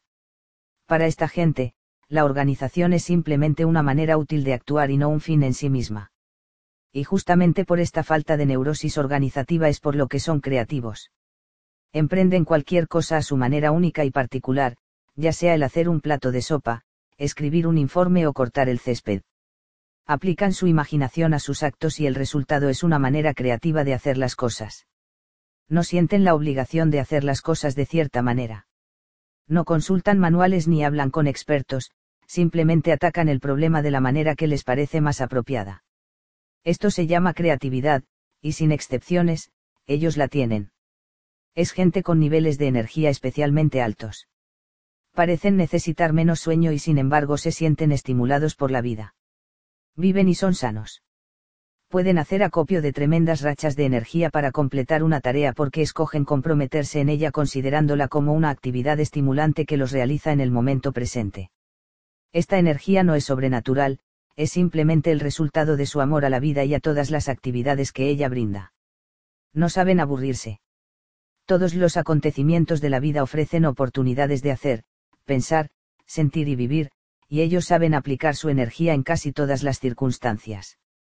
Si se los encarcelara, emplearían sus mentes en divagaciones creativas para evitar la parálisis de la falta de interés no hay aburrimiento en sus vidas porque ellos canalizan la misma energía que tienen otros de maneras productivas para ellos mismos. Son agresivamente curiosos. Nunca saben lo suficiente.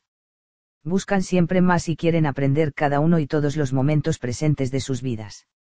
No les preocupa hacerlo bien o haberlo hecho mal. Si algo no resulta, o no logra grandes beneficios, entonces se descarta en vez de lamentarlo. Son buscadores de la verdad en el sentido de aprender cosas, siempre estimulados por la posibilidad de aprender más y sin llegar a creer jamás que ya son un producto terminado. Si están con un barbero se interesan por los problemas de ese oficio. No se sienten nunca superiores ni actúan como si lo fueran, alardeando de sus méritos para que otros los aplaudan. Aprenden de los niños, de los corredores de bolsa y de los animales. Quieren saber más sobre lo que significa ser un herrero o un cocinero, una fulana o el vicepresidente de una corporación. Son estudiantes que aprenden, no profesores que enseñan. Nunca tienen los conocimientos suficientes y no saben comportarse como snobs ni sentirse superiores puesto que nunca se sienten así. Cada persona, cada objeto, cada acontecimiento representa una oportunidad para saber más. Y son agresivos en sus actitudes respecto a sus intereses, sin esperar que la información les salga al paso sino que van tras ella no tienen miedo de hablar con una camarera, o preguntarle al dentista qué se siente cuando uno tiene las manos en la boca de la gente todo el día, o preguntarle a un poeta el significado de tal o cual frase. No tienen miedo al fracaso. No equiparan el éxito en una empresa con el éxito como ser humano. Puesto que su autovaloración les viene del interior, pueden observar los acontecimientos externos objetivamente y pensar sencillamente que son eficientes y positivos o ineficientes y negativos saben que el fracaso es solo un índice de la opinión de otra gente y no hay que tenerle miedo puesto que no puede afectar su autovaloración. Así, se atreven a probar cualquier cosa, a participar en las cosas simplemente porque es divertido y no tienen miedo a tener que explicarse a sí mismos. Igualmente nunca escogen la ira que inmoviliza. Usando la misma lógica, sin tener que repensarla cada vez puesto que se ha convertido en un modo de vida, no se dicen a sí mismos que la otra gente se debería comportar de una manera distinta a la habitual o que los hechos deberían ser diferentes. Aceptan a los demás como son y trabajan para cambiar los hechos que les desagradan. Así, la ira es imposible porque no existen las falsas o exageradas pretensiones. Esta gente es capaz de eliminar las emociones que de alguna manera son autodestructivas y de alentar las que les sirven para crecer. Estos felices mortales no son nada defensivos no hacen jugarretas ni tratan de impresionar a los demás. No se visten para agradar a los demás y lograr su aprobación, ni tampoco cumplen con el ritual de explicarse a sí mismos. Actúan con gran sencillez y naturalidad y no se dejan seducir para hacer alaracas sobre cosas pequeñas o grandes.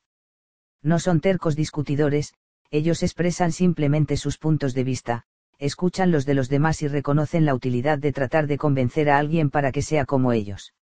Y dicen simplemente, eso está muy bien, somos diferentes, eso es todo. No tenemos que estar de acuerdo. Y dejan las cosas así sin necesidad de ganar una discusión o de persuadir a su contrincante de lo equivocado de su posición. No tienen miedo a causar una mala impresión pero tampoco hacen lo posible por causarla. Sus valores no son valores locales.